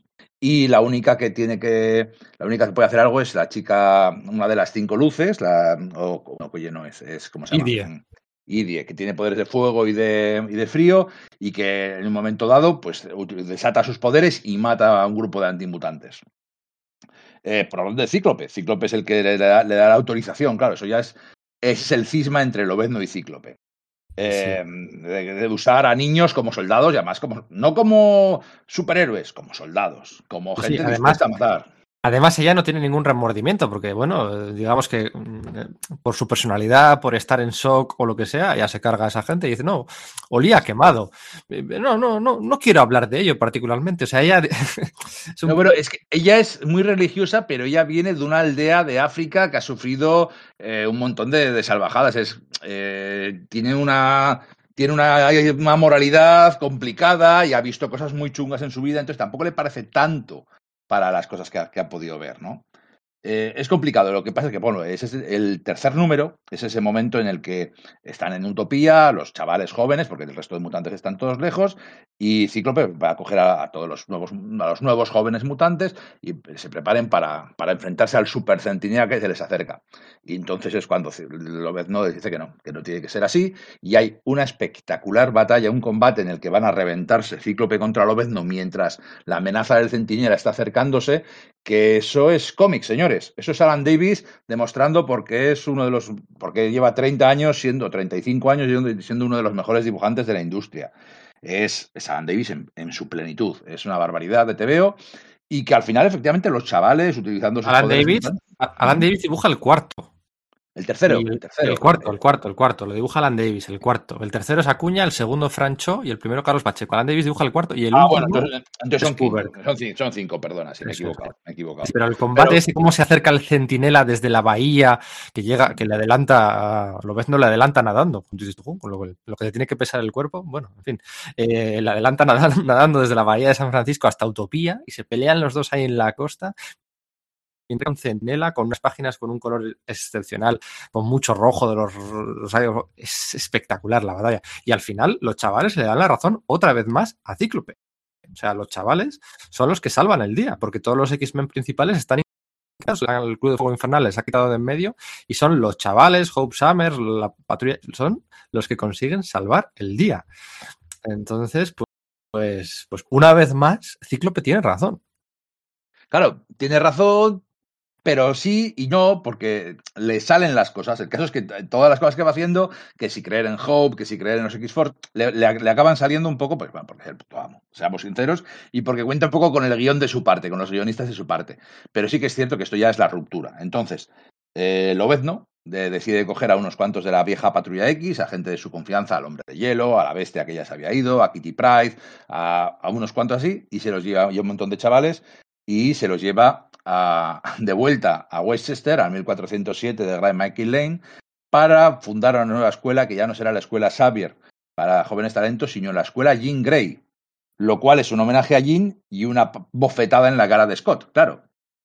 Las dos cosas. Y mientras tanto, pues Cíclope se queda en la serie de Kieron Gillen, se queda en Utopía y escala más todavía las hostilidades, porque recluta, tiene un equipo de mutantes que son eh, el equipo Extinción. Lo más poderoso de lo más poderoso. Un equipo de mutantes diseñado para acabar con cualquier eh, amenaza a la raza humana y al, vamos, y al planeta. Un equipo que tiene con, cuenta con Magic, que es una hechicera superpoderosa, que se le ha ido bastante la olla, con Coloso, con el poder del Juggernaut, Magneto, Emma Frost, Namor, eh, Son eh, la todos, son todos antiguos villanos. antiguos villanos. Hay un. De hecho, hay- se queda Tormenta, sí. porque aunque Tormenta lo que le salía era volverse a la escuela, el Cíclope le dice, por favor, es que te necesito para que me hagas de, contrapeso, para que me controles, porque me voy a quedar aquí con toda esta gente que sí, que, que es su amante, que son sus amigos, que son, pero son, son gente de moralidad dudosa y que ha hecho cosas turbias. Sí, la percepción pública de ese equipo puede ser muy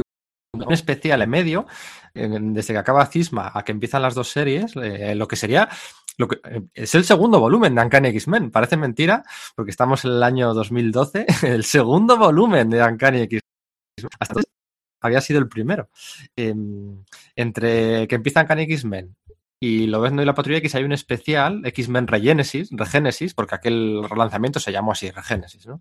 A cargo de Kieron Gillen y de Billy Tan, que es básicamente Lobezno y Cíclope, como en el patio del recreo eligiendo equipos para quién forma el- para formar el equipo de fútbol, pues esto es un poco lo mismo. Van eligiendo uno, otro, otro, como van hablando con distinta gente, van intentando convencerles con distintos motivos y con un dibujo así como muy tribal, con combate de indios que van eligiendo sus propios bandos. Está muy bien aquel especial, ¿no? Lo vendo, le convence al hombre de hielo yendo a donde él primero, o sea, con la cosa de, no, te ido a, a preguntar a ti primero, ¿no? Entonces apela a su ego, apela a su tal y le convence, ¿no? Tormenta le dice, no, no, mira, la imagen de los mutantes, tienes que ayudarme, o, o Rachel, o Mariposa Mental, o por qué razones cada uno. Está bastante bien. Kieron Gillen clava muy bien todas las personalidades y todos los diálogos en este especial. Muy, muy, muy chulo, ¿eh? Y empiezan muy bien, em- empiezan muy bien y muy fuerte. Lo que pasa es que ahora, ahora lo veremos, el, el AVX, el Vengadores contra Patrulla X, que es pues la, la reacción de Marvel a los nuevos 52, que, que es un poco un pues, típico evento orquestado por la editorial, corta en seco el rumbo de estas series. A pesar del gran hacer de tanto de Gillen como, como Aaron para intentar seguir contando sus historias y seguir contando con las, las, las vidas de, los, de sus personajes a través, a través incluso de esos crossover. El caso es que, que hay números muy buenos. La serie empieza, pues bueno, con un número, la serie de, de, la Patrulla X de Kieron Gillen, empieza con un número modélico en el que pues bueno, la, gente de prensa de la Patrulla X lleva una periodista a Utopía para entrevistar. Es que tenemos un problema de relaciones públicas. El nuevo miembro es Magneto. Es, es Eric Lenser. Y dice, sé quién es. Magneto. Entonces, hostia, ¿cómo justificas ante la, ante la opinión pública tener a Magneto en- en- entre tus filas, ¿no? Y es un número de la entrevista con Magneto que al final acaba salvando un día contra un ataque terrorista de Hydra y tal. De Hydra, no, de Creo, Hydra. creo que te estás liando, fíjate, es normal. Creo que te estás liando con un número previo del volumen anterior, un número Ostras, puede ser, autoconclusivo. puede ser, puede ser, puede ser. Tuvo una racha Marvel que le daba por mm, dentro de la numeración original, había algunos números que los titulaba punto uno, ¿no? Ci- 534.1, 538.1, y este era uno de ellos. Yo creo que es la del volumen previo, lo que dice Pues la- puede, puede, puede ser, pero es que llevamos, son tantos TVOs, Sí, sí, sí, eh, con tantas series, todas a la vez. Y encima, mira, si no lo había comentado, pues es un TVO que me encanta. Si me lo había saltado antes, pues mira, no, me alegro de haberlo sacado ahora, porque así, porque así lo comento que es un TVazo. Sí, sí, es un TVO muy chulo dentro de lo. Pero este relanzamiento está muy bien. También está por ahí Peligro, la de Astonishing X-Men. Problemas, yo creo que lo has resubido tú muy bien. Mira, este segundo volumen de Uncanny X-Men son 20 números. 20. De los 20 se dividen en 10 antes de AVX y los otros 10, los 10 últimos son crossovers con AVX. Crossovers, o sea, Kieron Gillen, que ahora ha vuelto a la franquicia mutante otra vez a, los X-Men y nada más empezar ya tiene un crossover con los Eternos y con los... Dijo, "Joder, lo mismo, o sea, eh, ¿qué me estás contando? Pues Kieron Gillen, la primera vez que estuvo, estuvo 10 números. Venga, mega crossover, Vengadores contra X-Men. Y, los últimos 10 números con todo aquello de Mister Siniestro, con Daniel Acuña. Estaba muy bien, pero es que eran crossovers continuos con AVX. 10 Sí, de hecho, se nota que hay historias, que hay parte de la historia en la que el equipo extinción se enfrenta a, a Mr. Siniestro y a su ciudad subterránea de clones, que se nota que es parte de la historia que tenía, que tenía pensado, pero se ve forzado a mezclarlo con el tema de los Fénix. Hace un poco lo que puede, él sigue intentando contar su historia y contar... eh, Jason Aaron también hace, hace lo mismo, incluso Christos Gage en X-Men Legacy, que, le- que es un tío súper profesional, que es un escritor como la copa de un pino, eh, se mete por ahí y hace números sueltos y hace eh, tie-ins muy dignos, pero claro, no dejan de ser crossovers con, con, el, con Vengadores contra Patrulla X. Por ejemplo, Chris Cage hace un número que es eh, el origen de, de Frenesí. Frenesí súper, que era súper villana, fuerte, negra, que era de África, y cuenta un, te cuenta su origen y su una historia súper chunga de guerras tribales en África, pues eso, en un, en un crossover así, en- vamos, en un tallín. Un número espectacular. Y, tanto Aaron, que también hace pues un par de números que son crossover con Ave de Muerte, bueno, con la Ave de Muerte que tenía en su en su Lobezno y la Patrulla X, eh, pues bueno, hacen lo que pueden hacen cosas muy buenas. Pero bueno, estamos, no sé si adelantándonos, porque ya estamos ahí, Sí, pero bueno, vamos, a, lo- vamos a hablar primero de, de- de- a- lo que decía yo al principio del podcast. Eh, yo si me tuviera que quedar con dos, una de ellas series sería Lovendo y X-Men. O sea, vamos a hablar de Lovendo y X-Men. Yo quiero hablar de Lovendo y X-Men. Em, esos, eh, eh, ese arranque, esos tres primeros números de Lovendo y X-Men con Jason Aaron y Chris Bacalo y Krakoa eh, como el patio del jardín de la escuela Jean Grey con Du, secretario o Bedel. No, Bedel, el Bedel era el sapo sapo, con, con- con- con- con- con ese hombre de hielo partiendo la pana. ¿Se, se sigue diciendo partiendo la pana? O eso ya no se dice. Bueno, da igual. bueno, puedes, Eh, puedes decirlo, te autorizo. Partiendo la pana y, y- y generando clones suyos de hielo, pero además clones distintos y con mentalmente un Kitty Pride y empezando una relación con Kitty Pride. Hay una splash page brutal porque van a empezar los dos a salir. Em, eh, eh, con, con el propio Lobezno desbordado, todos los bumps, aquellos pequeñitos que había por toda la escuela que no se sabía, con, con de repente empiezan a llegar. Si empieza Jason Aaron. Tampoco es que Jason Aaron cree muchos personajes, porque aquí coge el, el crío este de Apocalipsis que habíamos visto en Uncanny X-Force. Coge a Bro, al, al nido aquel que había creado, eh, creo que Christos Gates, precisamente en una saga de Astonishing X-Men, eh, con el nido. Coge a Idie, coge a Quentin Quire, coge a personajes de por aquí, crea al Gladiator que viene del Imperio Siar y la guardaespaldas. Empieza a formar una clase de, de- de- De tarados. De tarados, todos, sí, sí, sí, tarados, sí, sí, sí. No es una nueva generación en el sentido de que son personajes que se crean aquí, pero, pero funcionan verdaderamente bien. Sí, sí, es, una clase, vas viendo las historias paralelas de los de los alumnos y de los profesores, ¿no? De Kitty Pride como directora de las... Bueno, teóricamente el director es, es Logan, pero Logan siempre está haciendo, pues está muy ocupado siendo Vengador, siendo con su propia serie, con sus propias aventuras, con crossovers con Spider-Man, Kitty haciendo de directora, eh, eh, Rachel Gray por allí, bueno, están, es- y entonces vas viendo pues a los, a los, a los profesores interrelacionándose entre ellos, corriendo aventuras, dibujados por Bracalo, dibujados por este chico que es como un clon de Arthur Adams, eh, Nick. Bradshaw, sí, todo el mundo decíamos, es el futuro. Bueno, yo decía también Frank Whiteley, ¿no? Se llegó a decir. Yo lo escribí eso, es, es- es el futuro mm, Frank Whiteley, el futuro Arthur Adams. Y se ha quedado, se ha quedado, se ha quedado, es que se ha quedado. Sí. Sí, una, pena. Una pena, pero, jo, pero, pero estaba muy guay. Y toda esa clase de tarados y todas las relaciones, ese kid gladiador que llega acá a la Tierra como castigado, su padre que le ha mandado aquí a la Tierra, eh, como pues eso, para que aprenda un poco de humildad, eh, un poco como Tori, Loki, como Tori Odin, y se acaba enamorando de la Tierra y se acaba queriendo... Está muy bien, es que es una serie muy cachonda, es una serie muy divertida, que dicen, bueno, vas al servicio resulta que el servicio también es la sala de películas. Porque en cualquier momento puedes, el, mundo funciona así, en cualquier momento puede haber eh, cosas peligrosas, así que estás en el baño y de pronto tienes que empezar a esquivar y a luchar. Ese tipo de cosas muy desfasadas, muy gamberras. Jason Aaron escribe muy crudo y muy jodido, e historias muy, muy devastadoras que te rompen el corazón cuando quiere, pero escribe muy cachondo y hace cosas muy, muy simpáticas también cuando quiere. Aquí estaba en su mejor momento. Acababa de terminar Scalpez, acaba de hacerlo no había hecho eh, Punisher Max, y sin embargo estaba contándonos esas historias tan descarnadas y a la vez nos estaba contando esta historia tan cachonda y que te llegaba tan al corazoncito. Eh, era su mejor momento. Luego ya, pues bueno, Mm, ha tenido, sí. alti- ha tenido altibajos. Sí, sí, luego ha tenido altibajos, cosas buenas y cosas no tan buenas, ¿no? También me gustaba mucho sus motoristas fantasma que hizo unos años antes a mí. Eh, pero aquí es que era todo, ¿no? Y de repente aparecía un Frankenstein, de repente aparecían lo- los Sears cabrones aquellos, eh, aparecía un mercader de esclavos buscando al... y aparecían, bueno, se, se mi- miniaturizaban los X-Men para meterse dentro del cuerpo de Kitty Pryde porque habían infectado. Eh, estaba bien. La iteración aparecía Cíclope y la otra patrulla que se aparecía en lo justo. Era todo buenos números. Sí, sí. Y además, mira, por ejemplo, en la otra, en la otra costa, en la costa este de, en la costa oeste de Estados Unidos, estaba la, estaba la eh, Escuadrón Extinción, la, la- unidad de extinción en Utopía.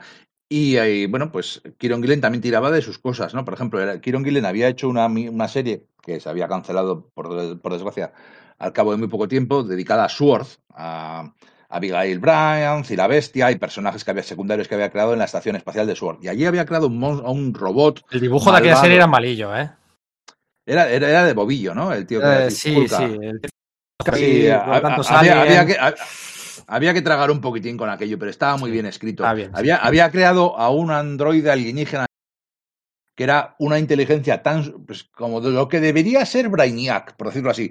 Un robot tan inteligente que siempre va un montón de pasos por delante de nosotros, al, al que nunca le puedes engañar, nunca le puedes ganar al ajedrez. Y que estaba prisionero en, en porque él quería estar prisionero. Es aquí en esta serie cuando se libera y consigue bajar a la Tierra en la, imposible la patrulla X y, y, y frega el suelo con todos. Hace un montón de... Es una historia súper chula, lo de ese robot súper inteligente ganando a todo el mundo. Y bueno, también había estado como medio ligoteando y engañando a Peligro. Bueno, son- es que son buenos tebeos. Es una buena etapa. Tanto una serie como, como la otra. Y entonces llega Vengadores contra Patrulla X la imposición editorial para hacer un cómic que venda, que vendió, que vendió, la verdad, los Vengadores de Bendis.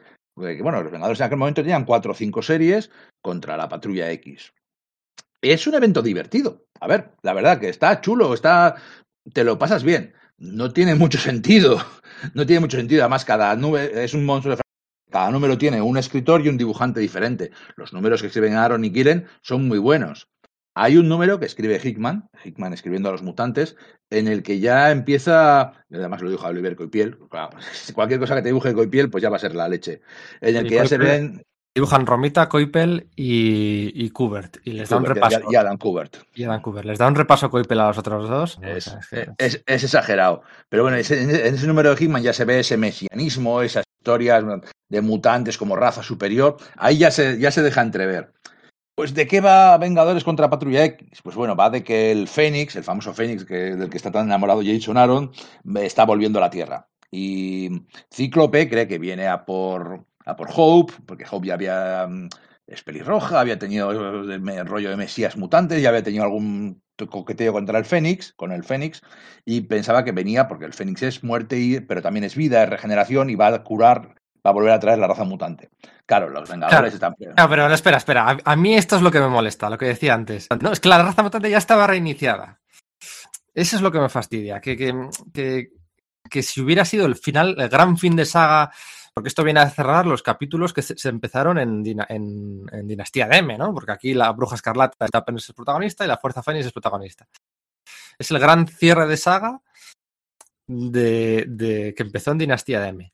Pero el marketing es engañoso. La raza, la raza mutante, ha- donde ha reiniciado, es en Second Coming, es en advenimiento. O sea, aquí estás volviendo la mula al trigo otra vez por motivos de marketing, simplemente, ¿no? El Es Fénix, que, el es rey que, de la- es que como, No, como, en, como en Dinastía de M, funciona por el argumento del idiota. El argumento del idiota es que para que haya una historia, todos se tienen que comportar como idiotas. El Capitán América es un idiota porque llega allí tocando la puerta diciendo os vamos a inflar a hostias, como no, como no os entreguéis. Cíclope es un idiota porque según llega el Capitán América le responde mal y le tira la idiota. Todos se tienen que actuar como tontos para, para que se puedan pegar y en vez de atenerse a razones o tener sentido común. Eso es señal de mala. Bueno, de pero mala Cíclope, Cíclope lo explica muy bien. O sea, Cíclope lo viene a decir, viene a decir algo así como ¿y dónde estabais hasta ahora? ¿Dónde estabais? O sea, Bueno, pero eso- sí, bueno, eso es, Claro. eso es otro tema. Eso es otro tema Claro. que, además es, que además es mentira. Porque si el señor Brian Michael Bendis se hubiera molestado en leerse el final de Advenimiento, hubiera visto que el Capitán América y Cíclope habían tenido varias conversaciones durante toda esa época, que a Cíclope le habían dado una medalla de honor del Congreso, que Sí. que sí que habían estado ahí. Sí, sí, pero cuando viene la Fuerza Fénix y cuando tal, sí, y en Lazos de Sangre en los 90 también se juntaron, ¿no? Al final han ido, los grupos han ido muy en paralelo porque ha habido muchos crossovers, el juicio de Magneto, ha habido muchas cosas, ¿no? Nacieron a la vez. Pero, pero bueno, yo creo que es una recriminación justa, ¿no? Cuando vino la Fénix eh, siempre nos hemos encargado nosotros y ahora no, ahora os encargáis, ahora que, cuando- ahora que es cuando más lo necesitamos, vosotros no queréis, ¿no? Con, eh, bueno, entre la fe ciega de Cíclope de que todo va a salir bien Mm. y se siguen sus planes, pues, pues. Pero bueno, Sí.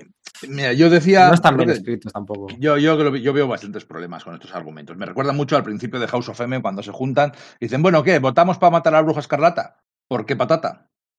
Y, algunos dicen, venga, sí, pues vamos a matarla. Eh, Me, me recuerda mucho a ese tipo de, de- busca alternativas. Oye, chico, sois un montón de gente muy poderosa, muy inteligente, buscad. Bueno, en fin. Eh, decía al principio del podcast que a mí yo quería llamar este podcast Auge y Caída de Scott Summers. Porque eh, todo, todo esto empezó pues en Grant Morrison, lo reivindicó, la Patrulla X de Josh Whedon y Casa de ahí fuera un grandísimo momento, y luego todos estos años había sido eh, pues la ascensión de Cíclope como líder mutante, como general, como superhéroe, a la altura de los, de los top 5 de, de Marvel. Claro. Pero el, en líder algún de, momento, el, el líder de una raza, el líder Sí, de, sí, sí. de la raza mutante. lo que pasa es que en algún momento esa ascensión y esa, ese se había ido mezclando con una historia de corrupción, con una historia política de cómo caen los poderosos, lo cual es razonable y puedes entenderlo y no vas a estar haciendo para siempre historias en las que sea el puto amo y no cometa errores y todos los planes salgan bien. Vale. El problema es que aquí mete factores externos. Aquí lo que pasa es que el Fénix acaba llegando a la Tierra, empiezan todos a pegarse, hay un montón de tallins, hay TVOs que solo son dedicados cada TVO a dos peleas individuales, un Magneto contra Iron Man, la Bestia contra no sé quién, la Cosa contra Namor, y todo leches que, hay, que son TVOs simpáticos, hay buenas peleas, buenos, buenos equipos creativos, hay algunas cosas majas, pero no dejan de ser eso. Y entonces llega la Fuerza Fénix, y ya que no pueden pararla, Iron Man hace una máquina tecnológica de, bueno, pues ya sabemos, de Deus Ex Máquina, y entonces el Fénix se divide entre cinco. El Fénix, en vez de caer a una sola persona, le entra a Cíclope, a Emma Frost, a Magic, a Coloso y a Namor. Y se convierten en los cinco Fénix o en los cinco del Fénix.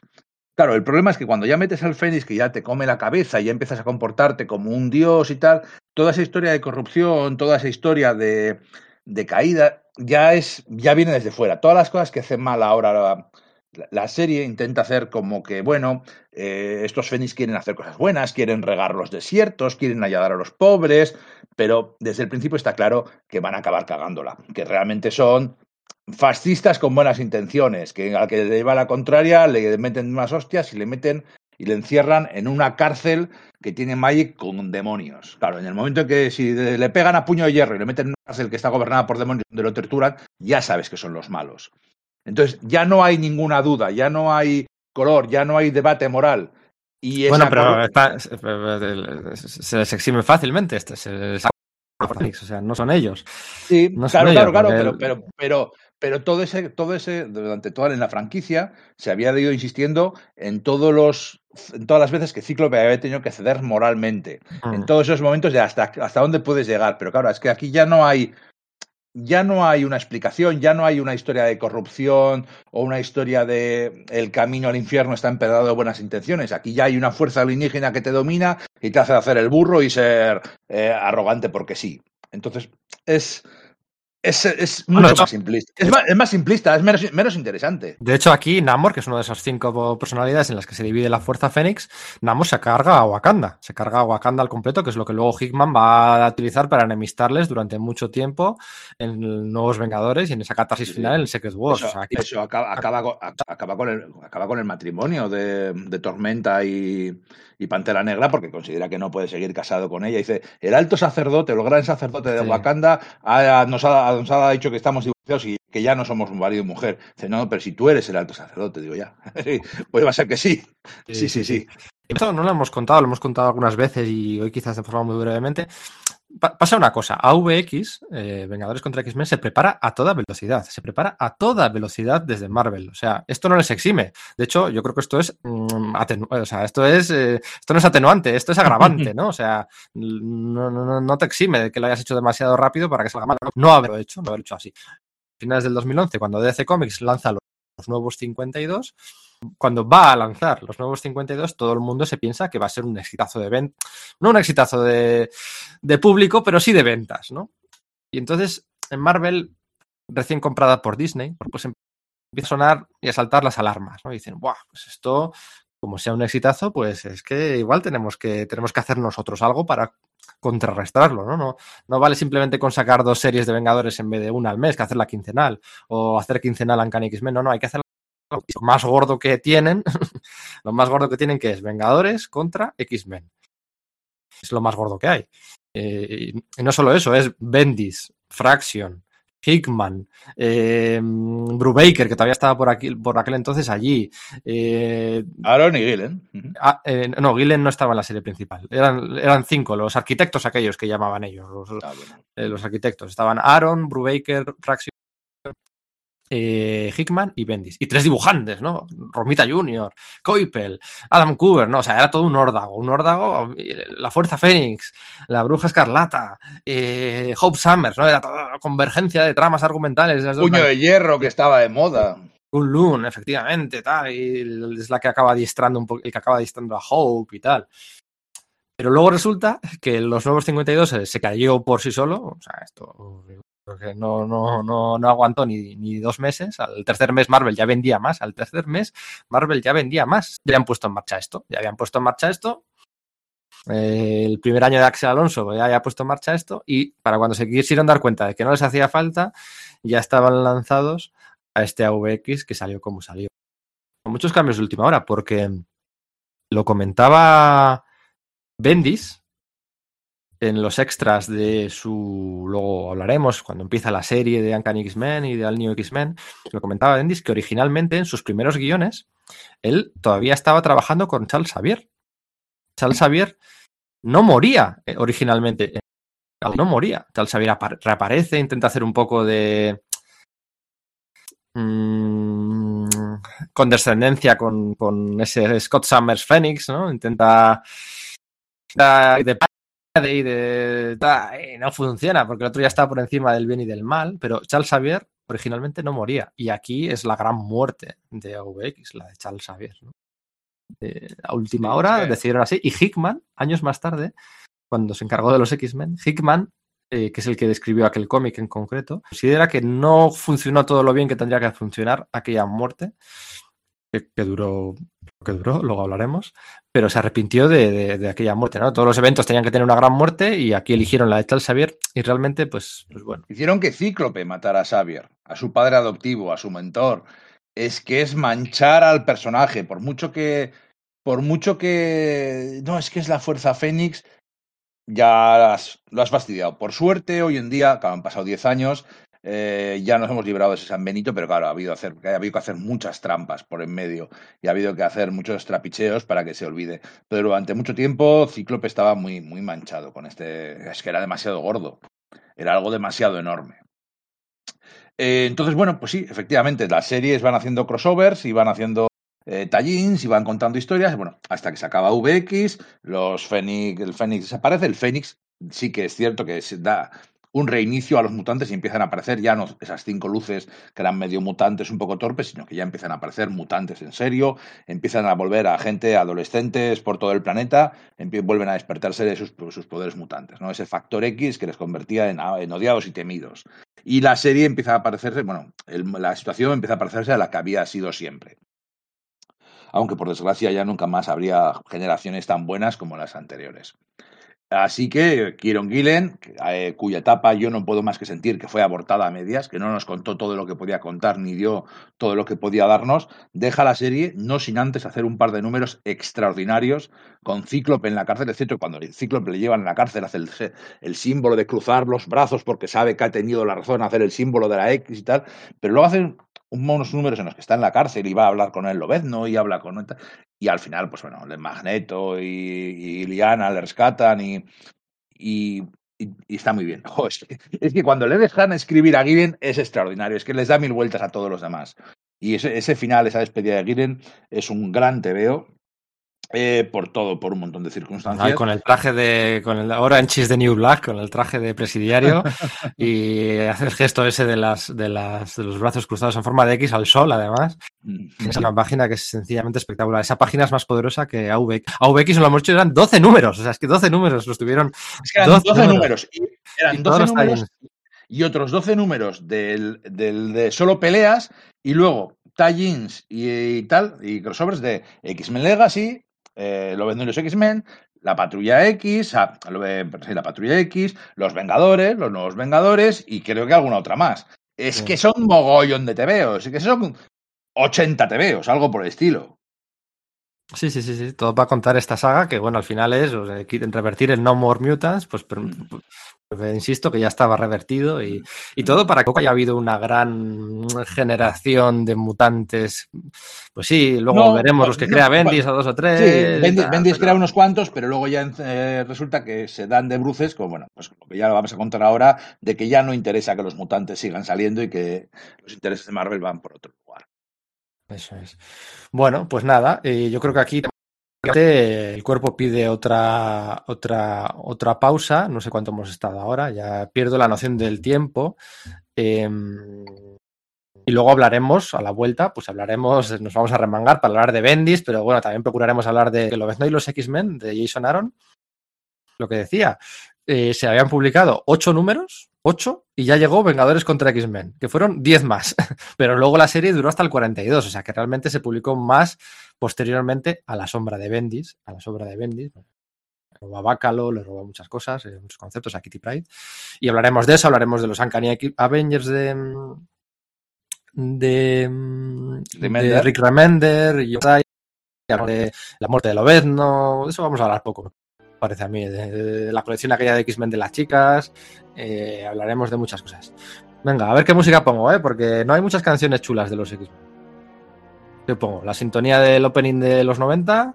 No, pero no hay muchas más. La, la, la de la serie que nunca fue, la de Pride of the X-Men, la, la, de la banda sonora de John Ottman, de la película. Na, na, na, ¿Cómo, era, ¿Cómo era la banda sonora? Y algo así. Eso es, sí, Pero no, sí. ya, he hecho, ya, me has engañado para que cante. Maldito es macabélico. De cabeza, has entrado de cabeza. Bueno.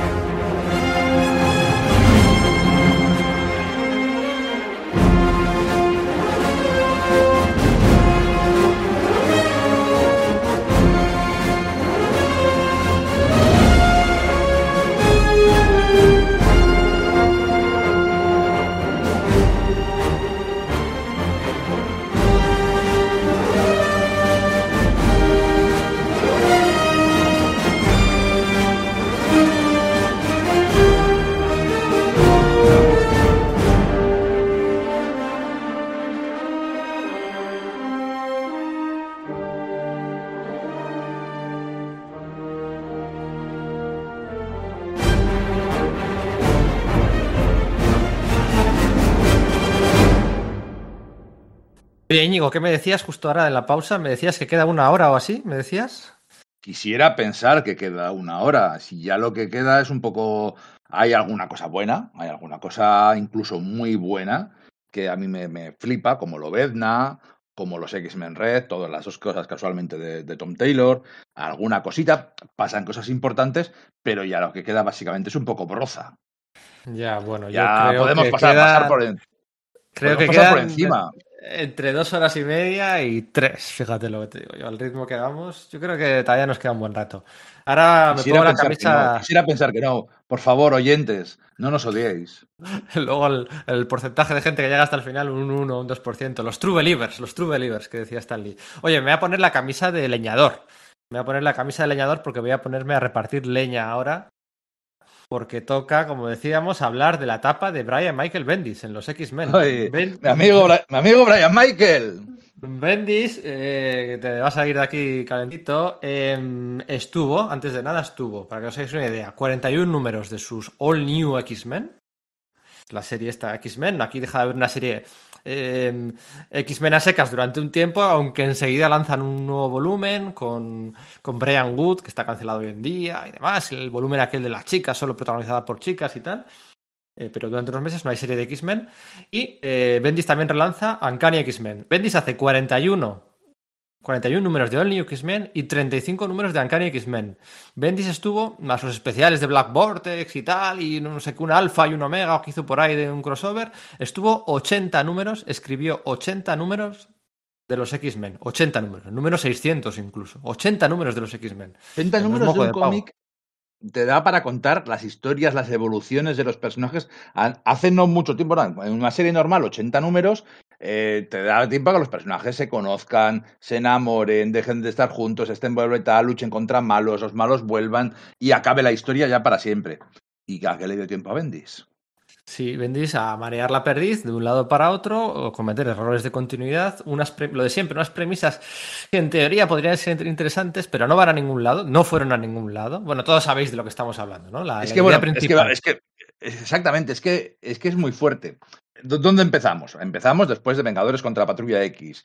Empieza a haber mutantes de nuevo. El Fénix ha llegado a la Tierra y empieza a haber mutantes, pero eh, Cíclope, poseído por el Fénix, ha matado al profesor Xavier y es un prisionero. Y eh, aunque él va de prisionero político, pues todo el mundo le odia pues por matar al profesor Xavier, por liar la pardiza, aunque él dice que no es culpa suya, que, que nadie culpa realmente a Jean Grey por lo que hizo, porque, para empezar, porque tampoco era Jean Grey. Pero bueno, y en ese momento, la bestia, Hank McCoy, que era el gran amigo de Cíclope, que había dejado, se había alejado de su camino, se había ido por su cuenta, y estaba en la, en la escuela Jean Grey de joven, para jóvenes talentos, la liderada por Lobezno, dice, jo, es que este amigo mío nos está llevando a un desastre, nos lleva a una, a una guerra civil mutante, a un apocalipsis mutante.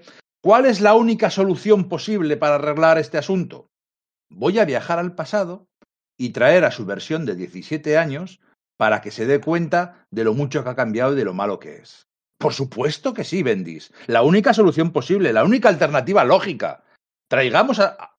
Imagínate, Pedro, que te traen a tu versión de 17 años para intentar convencerte de que el rumbo de tu vida va muy mal. Le das dos collegas a ese chaval y dices, "Ti, chico, si no sabes nada de la vida, si no has vivido, vete a tomar por saco, quítate de aquí. Además Yo- en, el, en el- además, en el punto de la trayectoria de ese momento de Cíclope, que estaba justificadísimo. O sea, él se autojustificaba todo lo que había hecho. O sea, para él había sido una victoria. O sea, ¿qué me estás contando? O sea, no, no, no. Es que yo no tengo ningún remordimiento de nada. Yo lo que he conseguido ha funcionado. O sea, hemos conseguido Bueno, lo que queríamos. Sí tenía remordimientos porque había hecho cosas moralmente dudosas y sabía... Sí, y, y había pero bueno, pero es cierto. Había matado a su padre, ¿no? Metafóricamente, había matado a Charles Xavier, pero no era él. Él repetía mucho que no había sido él, había sido poseído por el Fénix. De hecho, luego sí que la serie de Uncanny X-Men se va a convertir en una especie de aceptación de todo eso, de, de- de- de cómo todo el mundo eh, está conmocionado, está consternado, está traumatizado por la muerte de Charles Xavier. O sea, la serie de los de Uncanny X-Men va a ir de eso, del trauma que tienen todos, todos los comportamientos erráticos de la gente se pueden explicar, pero, pero, no, no me vale, no me vale, no me vale porque las premisas encima- son raras. Y además, además, viajes en el tiempo, telépatas, metamorfos, eh, to- todos los truquitos necesarios para, para, para, para hacer golpes de efecto que parecen que son cosas, pero luego no es, y que sí, pero que no, que si este es este. No, ah, no, es un metamorfo. Ah, no, no, no, no, no, es una proyección astral. No, no, no, no, es un viaje en el tiempo. O sea, son todo truquitos y trampas que pone él, argumentales, para hacer golpes de efecto que se se deshacen enseguida. O sea, mismamente, me estoy acordando ahora, es que lo de los viajes en el tiempo es continuo. No solo ya los, los, los, de la- los, los- críos estos de, de los números de Stanley y Jack Kirby, ¿no? Es que es el, el segundo año, el crossover este que hacen, que, ¿cómo se llamaba? Batalla del átomo o batalla, Batalla por, por el átomo. por el átomo, ¿no? El- el- era por el átomo. Más viajes en el tiempo, pero es que a final de saga hay otros más viajes en el tiempo. Al final de la etapa de Bendis, otros viajes en el tiempo, ¿no? La saga está de Proteus y del último testamento de Charles Xavier, más viajes en el tiempo. Todo el rato es, además, viajes en el tiempo. Es que Bendis estaba haciendo viajes en el tiempo en la era de Ultron. Estaba haciendo viajes en el tiempo en, en Los Vengadores con, con Romita y la saga de Ultron aquella. Viajes en el tiempo. Todo con- esto sin saber cómo funcionan los viajes en el tiempo en el universo Marvel. Exactamente. Porque no o sea, funcionan como Bendis cree que funcionan. O sea, hizo cuatro o cinco sagas de viajes en el tiempo, la era de Ultron, los Vengadores, esos con Romita y, Iron Man, los primeros de X-Men, cuatro o cinco sagas de viajes en el tiempo y al final, ¿qué, qué has querido Lo del, contar? Lo del doctor Muerte, lo del Doctor Muerte y Morgana. Ah, no sí, sí, sí. ¿Qué has querido contarnos con tanto viaje en el tiempo? ¿Qué has hecho? O sea, ¿qué, qué- qué- o sea, te has hartado de, de- de utilizarlo para... Mira, voy a empezar por el final, ¿no? El, el último, te- la saga esta de, de... Luego vamos en orden. Mm, La saga esta del último testamento, o la última voluntad y testamento de Charles Xavier, ¿no? Al final ya de... Es interesante, ¿no? Que en el universo Marvel no se lean los testamentos de los héroes cuando mueren, porque como luego siempre resulta que están vivos y tal, no sé qué, pues tiene su gracia, ¿no? Que haya que esperar un tiempo a leer el testamento. Bueno, eso me gusta, vale, bien, es, es una tontería. Pero luego resulta que se ponen a leer el testamento ahí tal, no sé qué. No, bueno, Charles Xavier casado con Raven Darkholm, ¿no? Y todo el mundo, ¿cómo, cómo? ¿Cómo que casado con Raven Darkholm? ¿no? Resulta que Charles Xavier está casado con Mística. ¿Pero esto a qué viene? ¿Esto a qué viene ahora? ¿Mística? ¿Qué, qué- Mística? ¿Cuándo, ¿Cuándo aparece Mística por primera vez en la historia de los X-Men? Aunque está casado con Mística, es que contradice todo, no lo hemos visto, fuera de pantalla, trucos, no sé qué. Y luego hay un enfrentamiento contra un villano que es el- un Proteus cutre que se saca el de la manga, se viaja en el tiempo del pasado, se, re- se reescribe la línea y no, ya no está casado con, con, con Mística. Se ha reescrito el pasado, que- el efecto mariposa. Sí, Tío, ¿para qué, que- me has contado, ¿para qué me has contado eso? ¿Para qué- un golpe de efecto que luego no va a ningún lado? Es Bendis puro, golpes de efecto anulados. Lamentable. todo. Totalmente, totalmente vacíos. Es que encima, joder, yo creo que un escritor tiene que saber cuáles son sus puntos fuertes y sus puntos débiles. Tiene diálogos muy buenos, sigue teniendo cosas graciosas, tiene, eh, sigue tomándose cosas. Voy a intentar ser un poco, poco constructivo con esto. ¿eh? Eh, tiene sus puntos fuertes, sus detalles de, oh, pues eh, darle un, un giro a lo que siempre te hemos asumido eh, desde un punto de vista de narrativa más moderna. Pero tú tienes que saber que no sabes de continuidad y no solo no lo sabes, porque aunque te pongas a empollar, no es algo que te salga natural. Y aún así se empeña una y otra y otra vez en jugar con la continuidad y en meterse a hacer retrocontinuidad que no puede encajar por ningún lado, que, que nada que sepas un poquitín, ya has leído tres, te- tres tebeos, no ser, no te digo ser Kurt Busiek, haber leído tres tebeos, pues sabes que no se sostiene por ningún lado. Eh, en cualquier caso, la premisa de que se vienen los chavales y al final, pues bueno, así puede escribir a un joven Han McCoy, a un joven, a una joven Jean así tiene a Jean Grey para disponer de ella. Eh, en un momento dado, es una chorrada inmensa. Y ya he explicado por qué lo es. Pero bueno, en un momento dado, es una fantasía relativamente común que todos tenemos. Joder, si yo pudiera hablar con mi yo joven y decirle no hagas esto, no seas así. Ese tipo de cosas, en un momento dado, dan, da para buenas interacciones, da para diálogos curiosos, da para. el- el- lo del pez fuera del agua es un argumento que siempre funciona, ¿no? Al ser chavales del pasado, llegan y bien como es, le choca su pasado de los 60, que no son los 60, pero como si lo fueran, comparado con, el, con nuestro mundo, eh, siempre da para situaciones graciosas.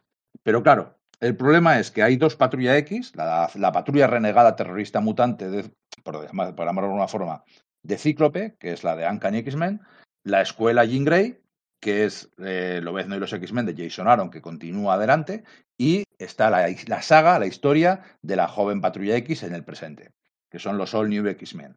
Que de hecho. En, teoría, All, en teoría, All New X-Men solo iba a ser de las aventuras de los cinco jóvenes Sí, bueno, eh, con, con Kitty Pryde, ¿no? Que es la profesora que un poco hace de mentora, ¿no? La profesora Xavier, pues la profesora Kitty Pryde, que por cierto se la roba Jason Aaron. La Sí, eh, además, sin ningún sentido. O sea, si eh, Kitty Pryde, que estaban ahí, y los chavales estaban con Aaron. Entonces, como tiene que hacer un golpe de, de efecto después de la batalla del, lago, del, eh, del átomo, Kitty se enfada mogollón con Lobezno y con todos sus amigos, y con su novio, que era el hombre de hielo, y con Tormenta, y con todo y tal, y les deja y se va con Cíclope. Lo cual no tiene ningún sentido cuando lleva poniéndole a parir todo este tiempo, y vamos, y, y han sido súper enemigos, y es una Kitty que es muy combativa, pero bueno, se va con los chavales porque los chavales se van con Cíclope. Y entonces la serie cambia y deja, sale de ser de la escuela Jean Grey y se va allí porque lo que hace esa serie es seguir a esos jóvenes, eh, jóvenes, la antigua Creo, patrulla sí. X original, ¿no? a los Entonces. Tiene, tiene sus cosas, pero bueno, una vez más, eh, pues ¿Cómo utiliza la tele. ah, que- tiene sus cosas? ¿Qué tiene sus cosas? Tiene sus cosas. Tiene, tiene a Stuart Timonen.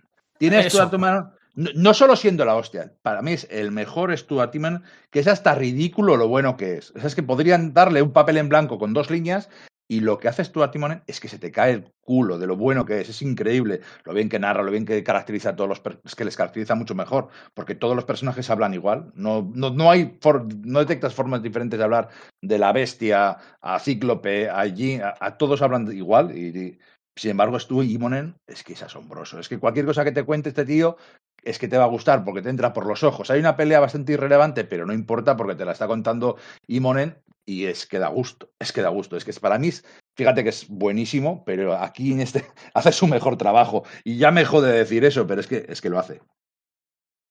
Eh, yo lo siento mucho. Además, es que me trae, me trae malos recuerdos. La, la serie del New X-Men.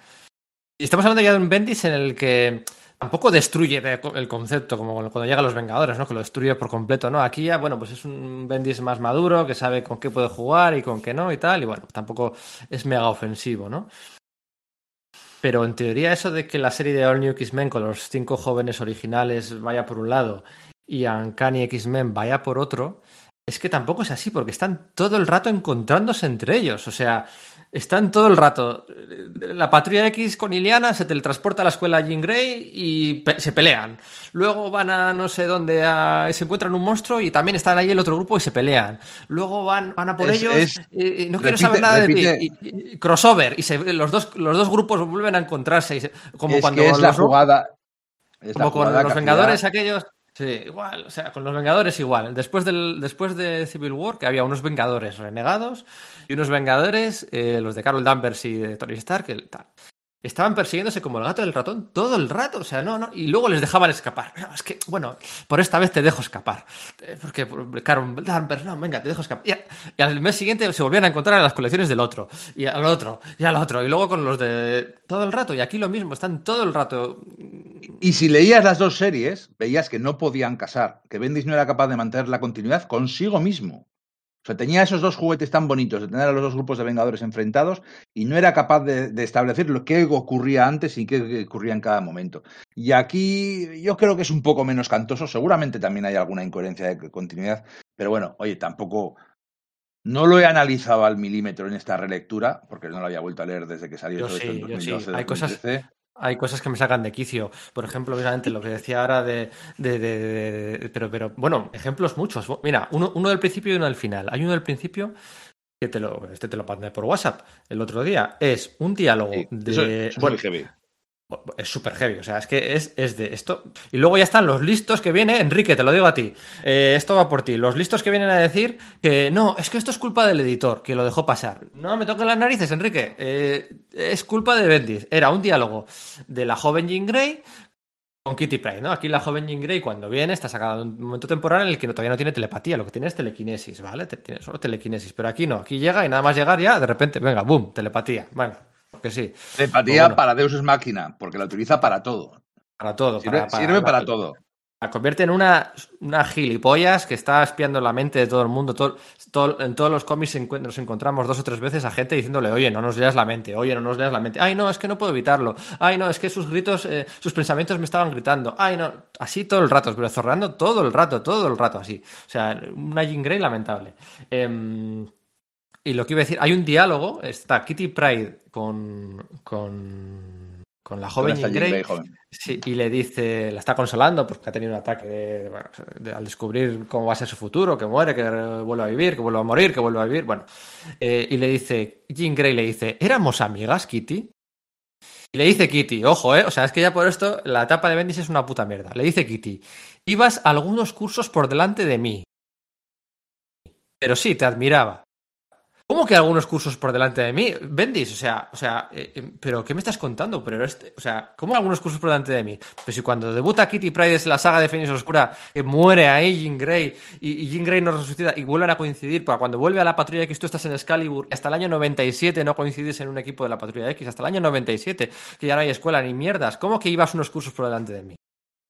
Para ¿Cómo empezar, porque en aquella época ni, ni siquiera había cursos, porque la única alumna de la, de la escuela Xavier fue, fue Kitty Pryde cuando entró. Porque todos los demás ya eran Sí. mayores. Bueno, los nuevos mutantes, ahí se podría decir que No, enseguida no, los los nuevos ella entró, a- entró antes que los nuevos mutantes. Sí, enseguida, enseguida dentro de muy Sí, poquito. ah, enseguida entraron los nuevos mutantes, pero que no había cursos ni había nada. La primera alumna Es que- moderna de, de- de- la, de- la escuela Xavier es, es Kitty Pryde. Entonces, ¿cómo que ibas a algunos cursos por delante de mí? ¿Pero qué me estás contando, Bendis? O sea, es que no has leído lo fundamental, la saga de Fénix Oscura. O sea, o sea, no es que ya no te hayas leído, en Los Vengadores no te habías leído la guerra de Kree Skrull o la no sé qué. Bueno, vale, pero es que no te has no, leído la no puta valía, saga de. Fénix Oscura. La saga de Fénix Oscura. o sea, no la solo, mayor saga no más solo importante. eso, no solo eso, sino que no sabe cómo resucita a Jean Grey, porque lo que la explicación alambicada súper famosa es que aquella no era Jean Grey. El Fénix había copiado a Jean Grey para experimentar lo que era la vida y había metido a Jean Grey en un capullo. Con lo cual, cuando se despertó Jean Grey de aquel capullo, la que había, muerto era el Fénix, y Jean Grey estaba eh, libre de los pecados de haber exterminado a un sol entero y tal. Vale. Y así fue durante un montón de tiempo. Hasta que hace aquí un crossover con lo también lamentable, con los Guardianes de la Galaxia, en el que Gladiador y los, guardia- los superguardianes eh, imperiales IAR vienen a la Tierra porque se han enterado que hay una Jean Grey joven y vienen a toda hostia para juzgarla por el crimen del asesinato de los Davari que no cometió ella y que todo el mundo sabe que no lo hizo y sobre todo los gladiadores de gladiador pero que es que han estado con Jean Grey un montón de veces y saben que ya no fue que, que fue el Fénix no tuvo nada Jean Grey no tuvo absolutamente nada que ver Y aunque, y aunque fuera, y aunque fuera la Y- Jean Grey. y aunque, Es y aunque hubiera pero- sido así es que ha tenido mogollón de años que estuvo viva para ir donde ella a recriminarle algo Y no era la versión anterior, en todo caso, no era la versión joven. No, o no, sea, es que es- claro, claro, claro, que, que ni siquiera, que, que es que además era joven, entonces ni siquiera lo había cometido. O sea, y aunque hubiera podido cometer el crimen, no hubiera sido porque es demasiado. Pero coño, que Jean Grey estuvo viva del 85, 86 al 2002, al 2004, por ejemplo. Cuatro, En 20 2004. años, 2004, en 20 años no tuvo tiempo para ir a recriminarle, a, a detenerla por sus crímenes. Y ahora, cuando se entera que hay una versión adolescente que no ha cometido ningún delito, tiene que ir a por. Es que es estúpido a tantos niveles. Sí, sí, es lamentable, es todo así, errores de continuidad, pero errores de continuidad incluso propios. O sea, hay un momento al final que decía este del- de la lectura del testamento, del último voluntad y testamento de Charles Xavier, ¿no? No, llega allí Hulka, llega un día a la escuela de Jean Grey, llega Hulka y dice, bueno, pues para, para poder abrir el testamento y leerlo tienen que estar presentes este, este, este y Scott Summers, ¿no? Y, oh, ¿cómo que Scott Summers? Si fuera el que mató, tal, no sé qué. Y dice Hulka, ¿Scott Summers mató a Charles Xavier? Tío, Bendis, si tú has escrito, tú has escrito Vengadores contra X-Men, tú sabes que Hulka está presente, está en el cómic dibujado por Coipel, está, Hulka está en el cómic en el que, en el que Scott Summers mata a, a Charles Xavier. Tú lo sabes, ¿cómo que, ¿por qué pones dibujas a, siempre tiene que haber un personaje que se haga el tonto, tal, pero no elija, o sea, ¿cómo eliges a Hulka diciendo, ah, Scott Summers mató a Charles Xavier? Es que estaba allí, es que como si me dices que, no sé, eh, eh, que, Coloso, ah, resucitó la gente en, en Secret Wars, resucitó la gente, en, resucitamos en Secret Wars, no, no, no lo o sea, es igual, o sea, es todo igual, pero es que no se ha leído la saga de Fines Oscura, no se ha leído... Pero no se ha leído, es que ya ni lo suyo, o sea, es todo así lamentable. Y luego, Enrique, que no es culpa del editor, mm, que es que, es que lo, siempre, Enrique, ya le estoy viendo. Esto Es lo culpa- dentro de, lo oirá dentro de un tiempo y la Bueno, mira sí, me ha lanzado. Esto es, es muy de Bendis, me has lanzado un mensaje a través del tiempo. Sí, esa es. Y todo Va, así, voy, a decir un, voy a decir un par de cosas buenas. Voy a decir un par de cosas buenas de la etapa. Tiene algunos diálogos bastante chulos. Tiene algunos momentos. Es que quiero decir cosas buenas y entonces me salen cosas malas. Voy a dejar las cosas malas. Ah, Recuérdame que hable luego de Dazzler y Seaelf. Bueno, lo de Dazzler, lo de mística, o sea, lo de lo de Sí, lo de lo de eso, Bendis usado multi- usando multiformes, saltos en el tiempo, todas las trampas que se les ocurren, encuentros, el, el joven Cíclope se encuentra con todo el mundo, se encuentra con los Uncanny Avengers donde estaba Caos en aquel momento, se encuentran y, y, y Jean Grey le lee la mente a Wanda, ah no, es que tú eres una terrorista, tal, no sé qué, has matado a tal, o sea, ya estamos, o sea, volviendo la, la mula al trigo todo el rato, mareando la, la perdiz, o sea, es los diálogos sí, o sea, al final yo- a mí lo que me flipa es que, que de repente te lees 15 números y dices, ostras, pues pues, ¿Cómo hemos llegado ya hasta el número 15 si todavía no ha contado nada? Y es que mantiene el suspense más o menos a base de diálogos que, bueno, pues, pues, pues- pues de, ese, a- drama, de ese drama, ¿no? Un par de, un par de cosas buenas. Eh, eh, paralelamente a esto, eh, en Los Vengadores se había creado una nueva serie que eran los Uncanny Ah, ¿no vas a- ¿No vas a hablar más de, de lo de Bendis? Sí, sí, sí, sí, sí. Ah. Pero es una referencia que, es- que esto sí que lo hizo bien Bendis y lo hizo mal Remender. Aunque me gusta más. Eh, lo Uncanny Avengers de, de Remender me gustan mucho, o sea, aquí hay una cosa que hizo un poco mal. Los Eh, Uncanny Avengers, los Uncanny Avengers de Rick Remender. Esto, mira, vamos a volver un poco para atrás. Esto es importante.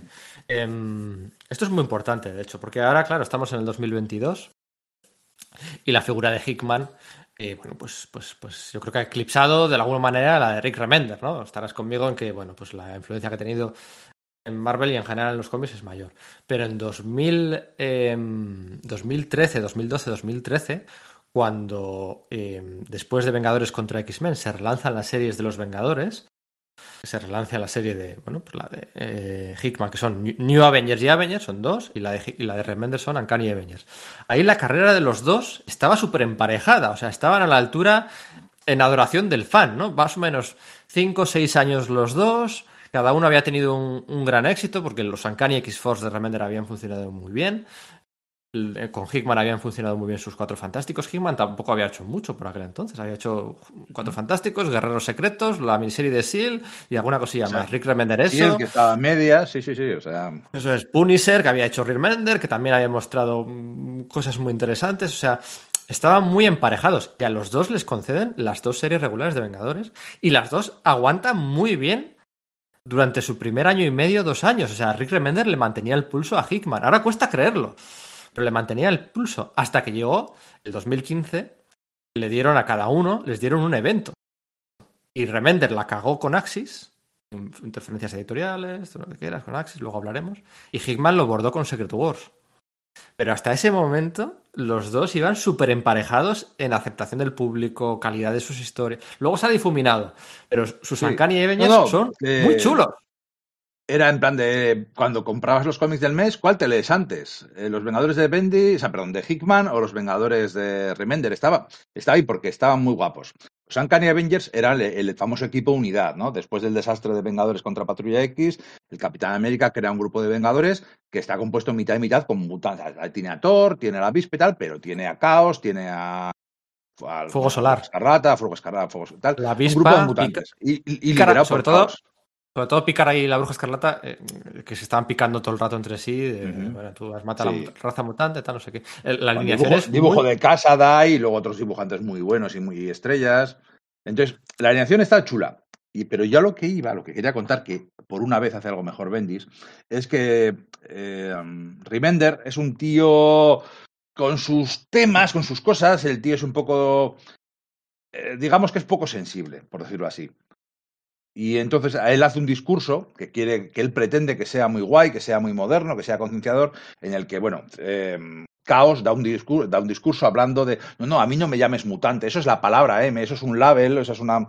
eh, yo, soy, eh, yo soy Alex Summer, soy una persona, soy un vengador, no sé qué, no me gustan las etiquetas.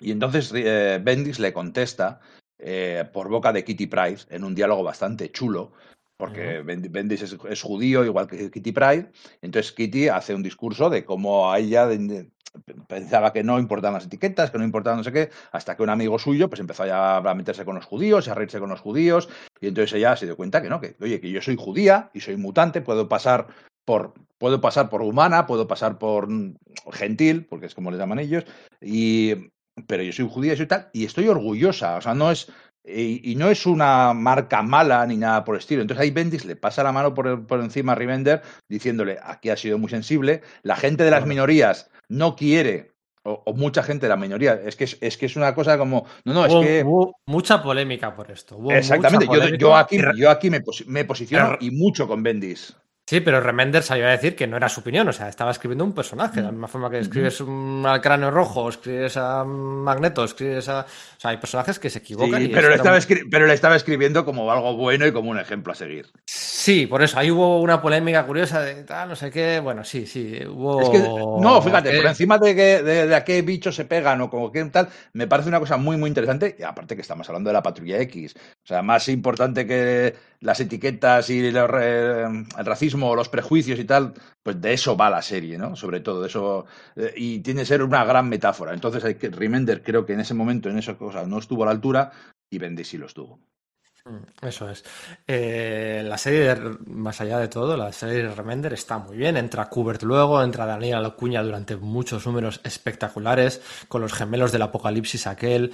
Hacen un viaje en el tiempo, pero hacia el futuro, pasa como mucho tiempo. Thor tenía, entonces es- coincide que pierde los poderes, pierde el martillo con, en el final de la etapa de, de Jason Aaron en Thor, pero aquí lo utilizan muy bien.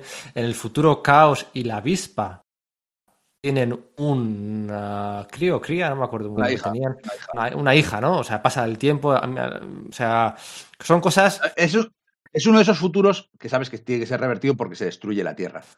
sí, pero, pero lo sabes, pero, pero tú dices, bueno, aquí está haciendo cambios que ojalá duren, ojalá, no sé, estaba haciendo cambios en personajes secundarios, en la Bruja Escarlata, en Pícara, estaba haciendo cambios chulos, Rick Remender, de la misma forma que los cambios que se estaban haciendo en los, en los los X-Men del pasado se estaba haciendo cambios que, bueno, que tú dices, "Joder, pero esto en algún momento habrá que revertirlo. Esta gente, esta gente tendrá que volver a su tiempo. En algún momento tendrá que volver a su tiempo. Todos estos cambios que estás haciendo, que si el poder nuevo de las alas del ángel, que si no sé qué, todos esos cambios que tú no te los puedes creer. A los cambios en, de Bendis en la Patrulla X original no te los puedes creer. Sinceramente, no te lo puedes creer. No te puedes creer eh, el romance entre el, el Han McCoy y Jean Grey. No, es que no te lo cuesta creerlo. En cambio, los cambios que hacía Remender sí que te los creías. Porque bueno, porque es el futuro, no es el pasado, ¿no? Y, y bueno, eh, volviendo a la de Bendis, después de su. Que por cierto, además de robarle Kitty Pryde a, a Jason Aaron, le roba a Chris Bacalo a Jason Aaron, o sea, el, el dibujo, el dibujo de Chris Bacalo que sustentaba toda esa extrañeza de cracoas, dupes, sapos y, y- y alienígenas y nidos de la escuela Jean, Grey, se le roba a Chris Bacalo y se pierde, la serie pierde mucha magia por, por, por el camino cuando se va Chris Bacalo. Chris Bacalo va a hacer Uncanny X-Men. Chris Bacalo es el dibujante que más números de los X-Men ha dibujado en toda la historia de la colección. ¿Vale? Que lo, cualquiera lo diría, ¿eh? Mm, sí, sí, sí, Chris Bacalo. Y el segundo, si contamos Extreme X-Men, eh, creo que es eh, Salvador La Roca. eh, Salvador La Roca. Así que curioso, ¿eh? Es muy curioso que, bueno, Bacalo y La Roca al final, pues bueno, es que han dibujado la serie en muchas etapas No. distintas. No podría haber dos dibujantes más diferentes. Eh, no, no, no, no, pero bueno, a mí por lo menos Bacalo sí que me gusta, me parece que, que- que se apropia a los personajes, que los hace suyos, y aquí, aunque toma algunas decisiones curiosas, a mí los uni- el uniforme de, no, no lo hemos dicho, la- la- el, grupo de, el grupo de Cíclope está formado por Magneto, Emma Frost, y, em, Iliana Ma- y Cíclope, Magic. ya está, Eh, cuatro personajes. Y, En no, bueno, y, y reclutan nuevos mutantes. Bueno, vuelven, llegaremos. vuelven a aparecer nuevos mutantes. Eso es, de los seniors, digamos que son cuatro, y se parecen mucho los uniformes de Emma y de, y de Iliana. Y luego cuando se incorpora Dazzler también tiene algunas cosas que se parecen mucho. Pero bueno, Bacalo está sobresaliente. Vuelven calvo a, a Magneto para hacer una especie de homenaje a Charles Xavier. Hay cosas chulas, hay cosas no tanto. Eh, decide Bendis, porque sí, romper el cimiento sobre el que se había construido la franquicia mutante desde la etapa de Morrison, y es la relación entre Emma Frost y Scott Summers. Rompen. Romp- rompen, pero siguen trabajando juntos y además prácticamente Juntos. sin tener casi problemas, con sus mismos rollos y sus mismos piques de eh, ay cariño, yo soy maravillosa, pero que ya no son pareja. Eso es, cuando el otro tiene una duda, se gira y le pregunta a ella siempre. Eh, rompe, rompe, porque Emma rompe, porque dice que no, es que tú me robaste mi parte de la fuerza del Fénix durante tal, y rompe, pero vamos, que es la primera, la primera que va a rescatar de la cárcel, la primera. Pero vamos, que esa, o sea, mm, no, no creo que haya nadie que me niegue que la mejor pareja de la historia de Scott Summers es Emma Frost. Tiene una química y una carisma entre los dos especial. Son entre los dos, cuando decimos Cíclope es el que ha salvado la franquicia mutante, Emma ha estado ahí en todo momento. Son uña y carne. Y aquí lo rompe por alguna razón. Eh, Además que era algo muy importante. Es que la relación de, Scott y, Emma era fundamental porque en las, muchas veces en los cómics vemos, ay, joder, por supuesto, el gran amor tiene que ser siempre el gran amor. Y fue la primera vez que veíamos en un grupo de superhéroes que el amor se acababa, que el matrimonio se acababa y que, pues bueno, encontraba una nueva pareja y seguía adelante con su vida de una forma supernatural y como ocurren las cosas.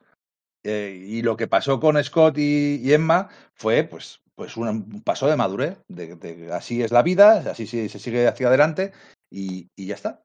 Entonces, es, es, una pena. Y aparte, pues eso, que Emma Frost es maravillosa, es chula, es sarcástica, tiene un montón de capas, es una profesora. Eh, a, la vez por dentro está muy rota y aunque por fuera sea invulnerable. Sabes que es un personaje maravilloso. Sí, cuando, cuando, utiliz, cuando utilizas todas sus capas, por supuesto.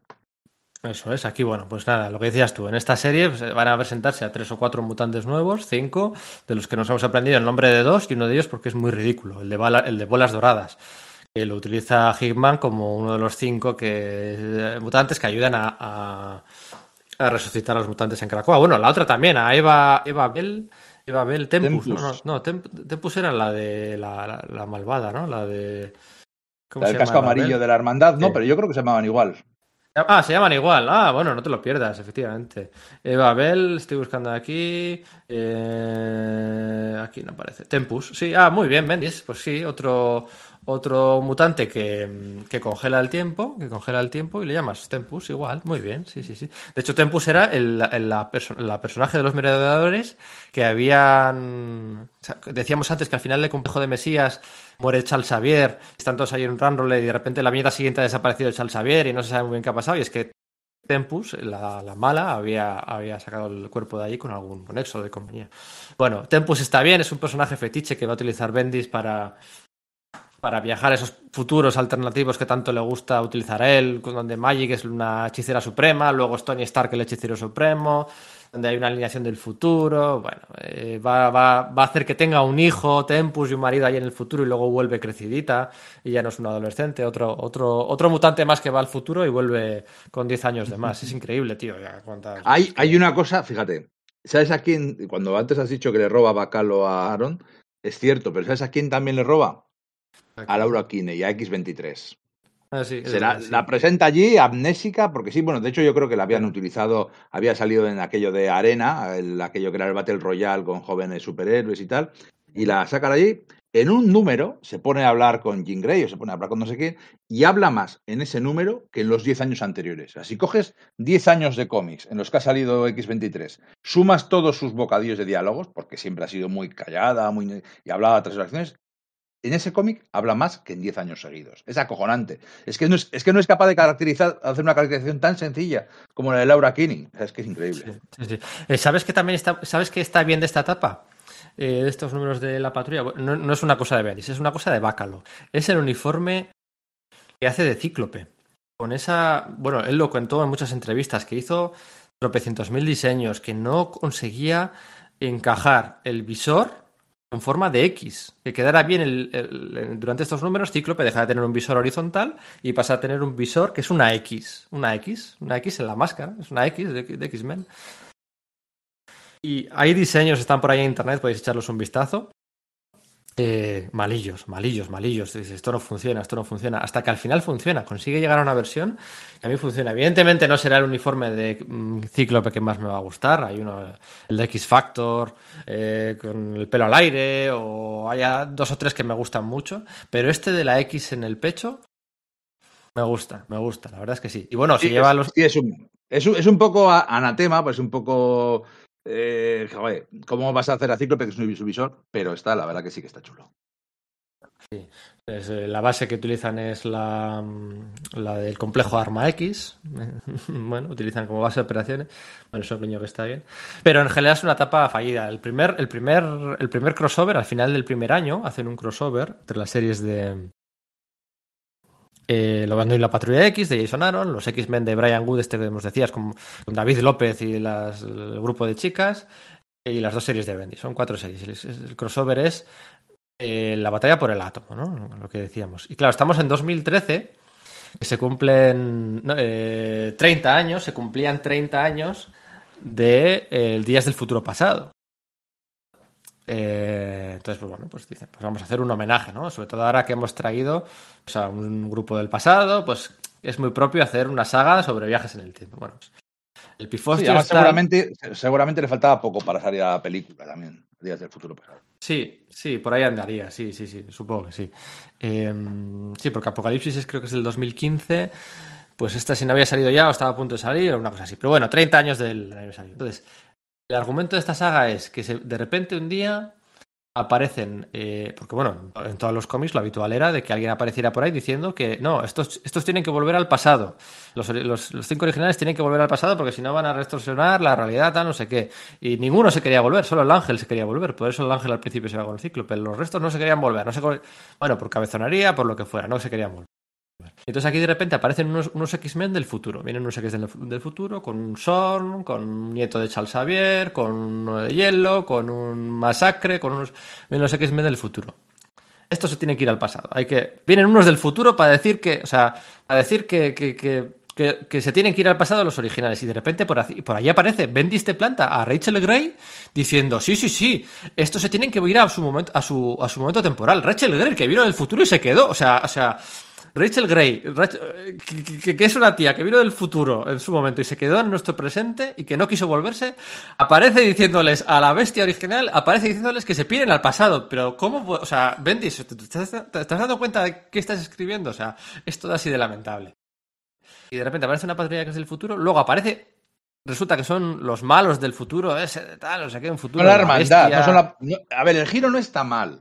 O sea, el giro de que realmente no es la patrulla X, sino que es la hermandad del futuro, eh, está decente. Y, y tanto esa hermandad como otra patrulla X, que es que, es que aparece otra patrulla X más del futuro. Otra patrulla Eh, X, otro, claro, o sea, claro. cinco, Es- eh, grupos de X-Men. Es, es un poco de coña. Hay un momento que hay, pues eso, tres bestias, tres hombres de hielo, dos Jean Greys, dos todo así. Y Liana viajando al futuro, viajes para arriba, para abajo, Sí. tal. lo- lo- los, los Pero bueno, quiero no- decir que las animaciones están, están curiosas, están divertidas, son bastante llamativas y tienen diseños majos. La, el crossover, joder, no está mal. Yo, yo le veo ahí a Jason Aaron, escribe unas cuantas diálogos y alguna batalla, que está muy guapo, que está Jason Aaron ahí eh, dándolo todo por la franquicia, por, porque es un jugador de equipo puro y duro. Y yo le veo que el tío, es que su- sus números están bastante bien. Los de Brian Booth, no, la verdad. Es que Brian Booth, yo creo que no ha escrito nunca un cómic que me guste.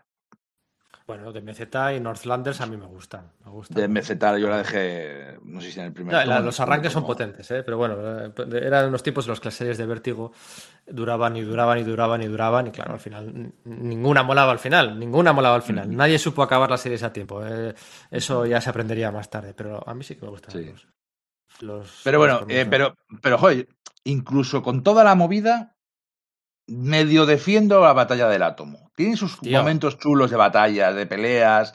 eh, tiene David López, tiene a Imonen, que da gusto verle, que nunca lo diré lo suficiente ve- veces. Eh, los números de Lobezno y los X-Men no están ni tan mal. En el presente hay tres grupos de los X-Men, los originales de- del pasado y vienen dos del futuro. O sea, hay, Ya, sí, hay sí. cinco o seis grupos de X-Men. Es un pifostio de crossover que no a- O sea, es una nota de pie de página dentro de la historia de los X-Men. O sea, Sí, sí, por supuesto. No, a ver, por supuesto. A ver, que intento ser un poco positivo, coño, que es que no va a ser todo arrear y arrear. No, que... Bueno, lo positivo son las interacciones entre pues, el cíclope joven y el cíclope del futuro, la primera vez, o cuando ven a Jean Grey, o Jean Grey contra la Emma Frost. Pues algunas cosas de esas sí que están bien, ¿no? pero, pero Hay una escena, hay una escena súper ridícula en la que están todos allí como que van a pelearse y entonces se ponen a hacer un combate mental entre la Jean Grey del futuro, que lleva un casco de Shorn porque es tan poderosa que tiene que estar eh, totalmente cubierta con el casco, contra Em, no sé si es contra las tres, Sí, la- las, las tres Stepford, Em- Emma y Grey y Emma. Frost. Y entonces, y están todos los demás allí como sentados tomándose unas cervezas Mientras ella está, ¡oh, qué combate mental más duro! Y en vez de hacer que, al revés, que en tu cabeza va todo mucho más, eh, mucho más rápido, pero un combate mental que puede durarte cinco páginas, fuera de, en el mundo real sea un parpadeo, se tiran los personajes páginas y páginas y páginas sentados hablando en plan de es un combate, no, no, nos hemos parado todos a hablar porque están pegándose ahí telepáticamente. Es una situación es que está es que es, es de guion malo. O sea, es que eso es, muy, es que está muy mal escrito. Es que eso está muy mal, muy mal. Ese dibujo, ese cómic lo, dibuja Cam- Camuncoli y mira que es difícil hacer que Camuncoli haga algo malo, pero es que eso es, Sí. eso es malo. Sí, sí, sí, eso está mal. Eh, también pasa una cosa aquí.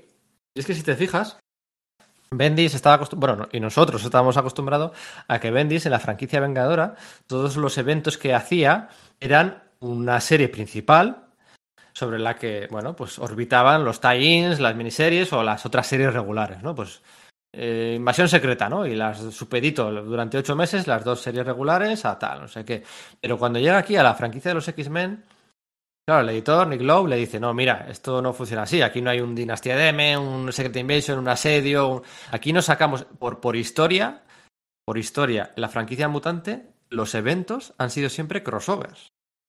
Siem- siempre. De hecho, eh, lo raro es lo de Cisma que comentábamos antes. Que Cisma fuera la miniserie de cinco números. Eso es lo raro, pero bueno, es, cuando es algo muy importante lo hacen así. Y aquí lo que hacen es, pues eso, un especial alfa, un especial omega, y luego las series durante tres meses o cada 15 días, pues 12 capítulos, en total 14.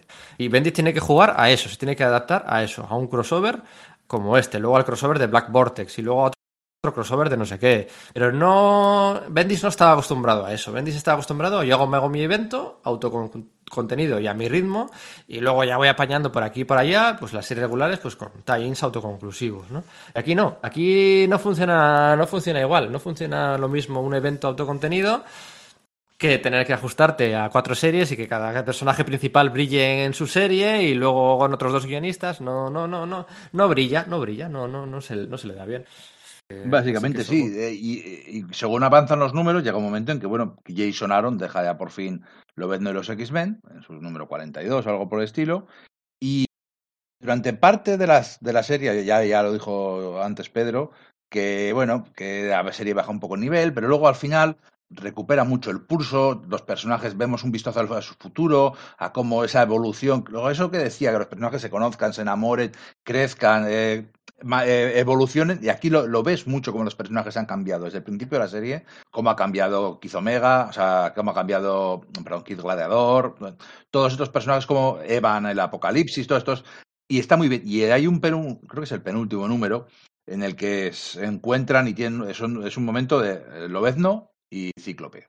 Luchan contra unos centinelas, el uno contra el otro, y entonces están descojonados después de la batalla y se sientan y hablan. Y son cuatro o cinco páginas de diálogos de, señor escritor, de se- señor, por favor, encima lo dibuja Pepe Larraz, Pepe Larraz quizá, quizá primerizo, pero Pepe Larraz, señor escritor, por favor, me pongo de pie de lo bien que controlas a estos personajes, de lo bien que les caracterizas. Hay momentos de, de están sentados tirados en el suelo y, y se abren una cerveza y entonces se toman una cerveza dos personas que eran mejores eran- habían llegado empezaron como rivales se habían convertido en los mejores amigos ya eran, eran amargos enemigos y, y se toman una cerveza juntos y hablan sobre sus vidas y eso es eso es maravilloso, es unas cosas acojonantes. De, le dice, joder, le dice Cíclope a ¿por qué me odias tanto?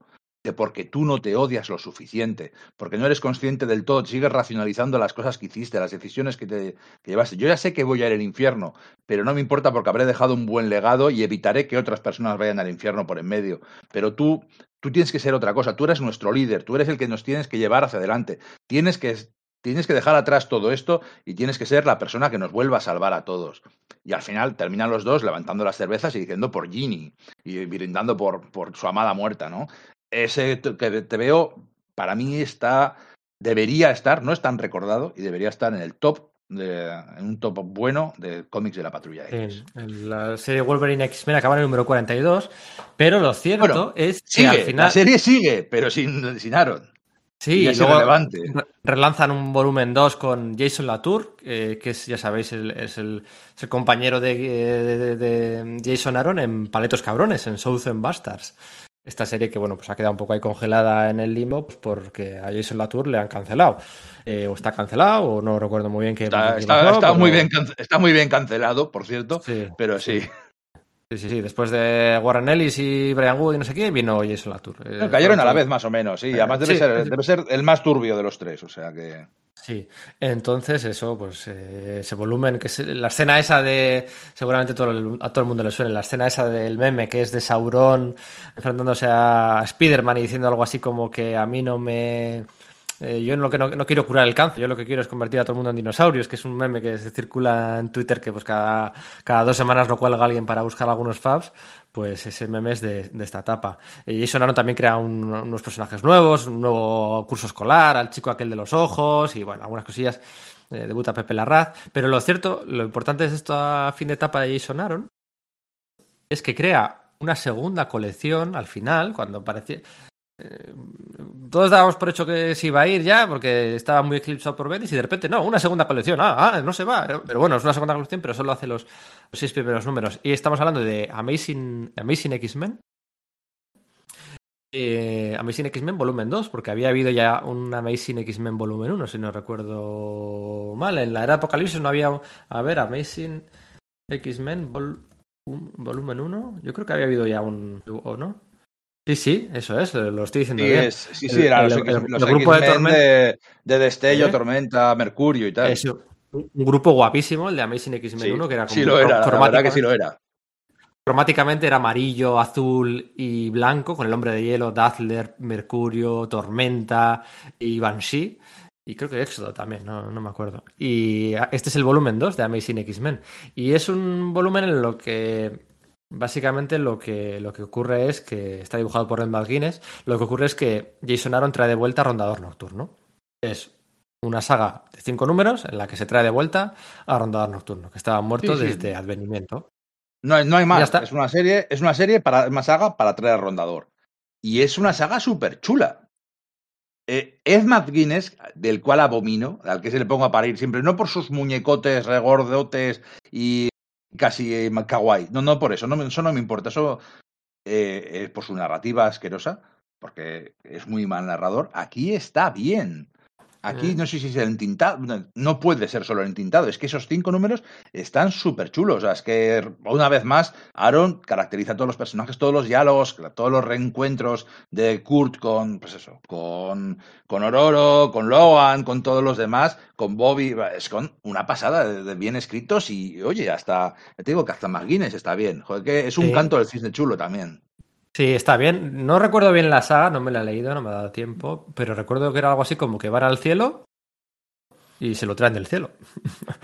Van Eh, al cielo, ahí está, está el padre de Rondador, que es un demonio, el demonio este Azazel, y andan por ahí, y andan pues con, con piratas entre cielo e infierno, con demonios, y bueno, pues al final montan casi que una, una eh, va con un barco y una tripulación pirata eh, de, de- Kurt y, la- y la patrulla, y es un divertimento, y, y son, pues eso, pues una vez más, los amigos reencontrándose. Sí, que es un homenaje, ¿no? El, el Kur pirata y el barco pirata Sí. lo, lo hemos visto muchas veces. Ahí Jason Aaron sí se ha leído, sí se ha leído los cómics eh, que todos nos hemos leído de la Patrulla X y se nota. Mete también en el Ent- grupo, mete, A Starfire, eh, No. se convierte en mujer X. A Eso Starfire, es, no, Fire- estrella. a Firestar, a Firestar. Es- eso era Firestar, la estrella de fuego. Angelica Jones. Starfire molaría, pero no, es eh, Firestar, Firestar. La, la ya vengadora también. Eh, bueno, era- había sido miembro también de los Infernales, claro. Claro, empezó, Original- debu- debutó como miembro de los Infernales.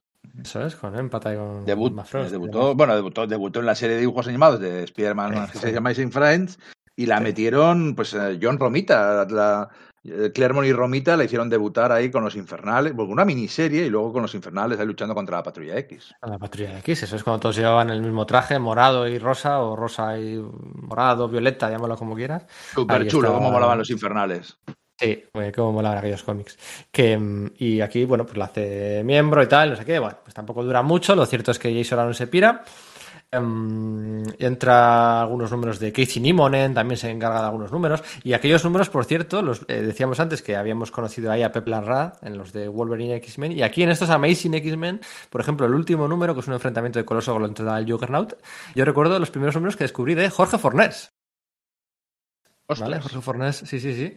Ahí estaba dibujando sus, primer- sus primeros números, sus primeros números en Marvel. Y bueno, pues eso es lo que podemos contar un poquito, ¿no? Pues eh, la, la- la- Sí. los Yo tengo, yo tengo, que, tengo que hacer un, una- un reconocimiento ahora mismo a ti y a la audiencia. Yo aquí, cuando se va Jason Aaron, yo iba aguantando la franquicia porque, bueno, pues que me había pasado unos años muy buenos, muy divertidos siguiendo la Patrulla X. Pero ¿os acordáis hace un montón de horas cuando dije que es una historia de amor, pero no una historia de fidelidad? Pues otra vuelve a ser otra de esas veces en las que se va Jason Aaron, entran esbirros, las series han diversificado, la, la dirección tan fuerte que seguía la franquicia ha desaparecido, y entonces digo, no voy a tirar con Bendis. Y aquí es donde yo abandono la Patrulla X. Aquí es súper radical, a partir de aquí hay muchos huecos en mi conocimiento. Por supuesto, las dos series, había dos series de X-Force. No, no vamos ni a Sí. dedicar gran cosa a, a- a ellas dos, pero vamos, es que Había dos series de X-Force. eh, no sé si en este momento o un poquito más adelante. ¿Había dos series de X-Force en este momento? Había la de Sí, X-Force. X-Force, X-Force Una- y Cable y los X-Force. Eso, Cable y los X-Force, que era- creo que era Dennis Hopeless y Salvador La Roca, con Forja, Cable y. y bueno, sí, podríamos. Sí, sí, sí. Y Sí, la otra de sí. X-Force, eh, ¿quién dibujaba la otra de X-Force? Ah, no me acuerdo. Eh, sé que estaba. Bueno, sé que estaba, no hemos hablado de ello. eh, de hecho, aquí hay. influye en las series regulares, no hemos hablado de ello. Aquí muere Lobezno. En paralelo a todos estos números del principio de la etapa de, de, mm, de Bendis, eh, desarrollan la serie aquella con Alan Davis, con Ryan Stegman y, y Paul Cornell y demás, y, Marvel se propone matar a Lobezno. Primero le quitan el factor curativo, pero además lo anunciaban, iban de frente, o sea, iban súper de frente em, en el sentido de que no, no, esto va a acabar. En, en la, en- en- batalla del átomo, Lobezno ya había perdido su factor curativo. Eso es. Le, y le- la- le apuñala a un hijo que ha tenido con Mística o que tendrá con Mística en el futuro. Y sí, sí, sí. Sí, Todo bueno, esto se- pues- iban hacia allí, iban hacia la muerte de Lobezno, que por cierto son unos cómics. Podríamos decir como mucho mediocres, como muchos ramplones. Son como, bueno, se ha muerto. Y, y, cubierto en adamantium, porque ya no se nos ocurría cómo matarle, de todas las cañas que le habíamos dado durante tantos años, era tan inmortal que tuvieron que volverse ya, romperse un poco la cabeza para encontrar cómo cargárselo. Sí, lo cierto es que la... esto fue curioso. La... Estoy buscando, ¿eh? Estoy buscando el X-Force. eh, Ah, bueno, claro, los Uncanny X-Force de Rick Remender. Cable Sí, sí, pero- X-Force. Y luego No, lanzaron. pero acabó un Can X-Force y empezaron otras Sí. dos series, esa, la de Cable y Ah. X-Force y la otra de X-Force, que no me acuerdo quién la hacía, la verdad. Ah, eso es, vale, se llama otra vez Uncanny X-Force, efectivamente. Es la de Bishop y la de la. la es verdad, que estaba Puck. Esta es la Ay, que estaba hecha por Sam Humphries y Ron Garney. Estaba Puck, estaba Phantom X, pero que con cuerpo femenino. Y Sí, estaba. Los, mm, los no sé si diferentes del final. de- Sí, Espiral y estaba mm, Mariposa Mental. Sí, bueno, ahí habría que. Y Bishop, joder, que Bishop entre ahí, oiga, pero Bishop, usted, lo último que supimos usted, no sé que se había vuelto malo y me había perseguido a lo largo del tiempo. Pues nada, ya está, no pasa nada, todo olvidado. Venga, Todos- vale, ok, To- seguimos. Todos, todos amigos, sí, efectivamente. Aquí, eh, ¿de qué estábamos hablando? De. eh, ah, lo de la muerte de Lobezno. Contratan a Paul Cornell por hacer la, la muerte de Lobezno con, con dibujo de Alan Davis y con tal, no sé qué, con Ryan Stegman. Em, que es como una especie de, en el fondo es como una especie de despedida. eh, él no lo sabe, pero bueno, intentan que salga cameos de todo el mundo, con- porque bueno, porque nostálgico tal. Y la serie de Paul Cornell es tan mala, ese volumen de Lovendo es tan malo, que no le dejan a él acabar la, la aventura y, y- y- y contratan a. contrat- ¿Te acuérdate? Contratan a Charles Soule, que, que Que sí, que, sí, vino de, que sí, me acuerdo perfectamente. Que vino de DC, o sea, eh, estamos hablando de 2014-2015, Charles Soule acababa de despuntar en DC, en, no sé si en- sucediendo a alguien en los títulos de Green Lantern y luego haciendo alguna cosa de la cosa del pantano, no me acuerdo bien, y enseguida en cuanto despunta, despuntan dos personas, Jeff Lemire y Charles Soule, ¿no? Y dices tú, bueno, pues a ver si ficha Marvel a los dos. Y consiguió primero a Charles Soule y luego a Jeff Lemire. Y, y Jeff Lemire, eh, o sea, y Soule le pusieron a Steve McNiven para dibujar la miniserie aquella de la muerte de Lobezno. O sea, es que tuvieron que quitarse de media a Paul Cornell porque era infumable. Y al final, por la miniserie esa, pues, pues bueno. En vez de haber un Lobezno, pues acababa viendo dos Lobeznos. El del futuro, el Old Man Logan de Miller, que lo traen de vuelta un poco más tarde con la, con la excusa de la Secret Wars, y, y a Laura, que la da la serie de, de Taylor y David López, ¿no? Sí. Y David López. La serie de Tom Sí. Taylor y David López, en la que presenta a Gaby, otra clon de Lobezno, pero esta vez una clon más una niña, y a su tejón.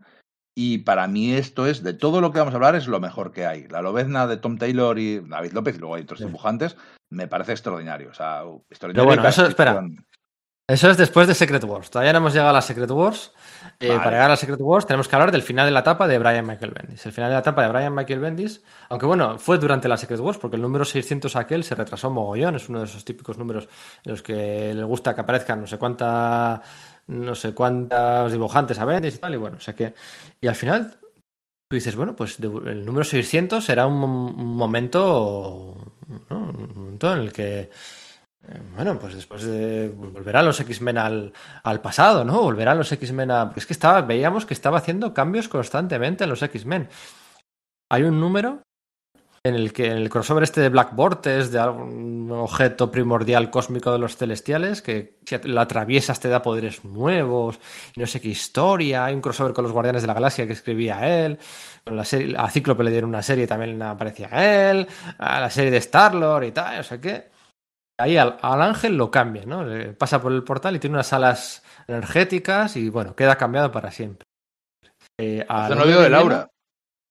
se hace novio de Laura. Al hombre de hielo, en est- esto que decíamos antes de que Jean Grey se pasa toda la serie leyendo la mente a la gente y la gente recriminándoselo. Bueno, pues aquí eh, el hombre Jean Grey, de repente, un número, quedan dos números para que dos números, ¿eh? Quedan dos números para que acabe la etapa de Bendis en los X-Men. Y a Bendis se le ocurre que Jean Grey le lee la mente al hombre, al hombre de hielo y le dice: Bueno, Bobby, que tú eres, que tú eres gay. Y tú dices, espera, ¿qué ha pasado aquí? O sea, este chico que viene del pasado, o sea, a Bobby le hemos conocido, que está muy bien toda esta apertura tal, pero eh, que le hemos conocido tres o cuatro novias. O sea, es que había habido unos unas escenas de Jason Bast- Aaron, basta- bastantes más novias. Bastantes más, sí, pero bueno, Ópalo, la, tal. Pero la- había un año antes la escena esa del, primer arco argumental de mm, Lobezno y los X-Men, cuando Bobby empieza a controlar eh, los hombres de hielo aquellos eh, a conciencia y le da un beso a Kitty Pryde y tal. O sea, eh, habíamos visto muchas cosas y de repente no. Resulta que em, Bobby Drake, y lo admite, ¿eh? Sí, sí, no, si me parece que el ángel es guapo, tal, no sé qué. Y van a hablar con el Bobby Drake del presente, dos, un número después, van a, o el número 600, no me acuerdo. Entonces, van a hablar el Bobby Drake joven y Jean Grey joven, van a hablar con el Bobby Drake y le dicen, bueno, que sabemos que, que sabemos que eres, que eres gay. Y otro va y se lo admite. Entonces tú dices, pero entonces, ¿qué pasa aquí? O sea, que son 60 años de historias. Igual soy bisexual. No, no, no, bisexual no, gay, gay, gay. Eso, eso es, eso es lo que hicieron mal, la verdad. A ver, yo creo que es una, es, es una super chapuza. Es una super chapuza. Seguramente, de hecho, analizado desde una óptica eh, gay, eh, funciona bien en el sentido de que hay mucha- muchas, muchas personas gays que han tenido un montón de relaciones y han tenido problemas, relaciones muy difusas, entraban, salían, dejaban novias y casi casi se forzaban a sí mismos a pensar que les gustaban las mujeres. Entonces, eh, yo sé que en la comunidad gay esto es- gusta. O sea, hay muchos, yo tengo amigos gays que les gusta esta representación y este momento de, de, de Bobby Drake porque, porque les representa, porque durante muchas veces, como tenían tal presión para ser sí o sí heteros, pues se forzaban a salir, se forzaban a tener relaciones que estaban condenadas al desastre. Eh, ¿Puede aplicarse aquí esto? Oye, pues igual sí. ¿Cómo está hecho? Una mierda. Está hecho de puta pena. Luego, al final, lo que queda es que el hombre de hielo es gay y después de mucho tiempo negándoselo, pues ha admitido que es gay. Vale, bien, guay. Pero está mal hecho. Claro, porque este podcast hemos hablado, el hombre de hielo, con Polaris.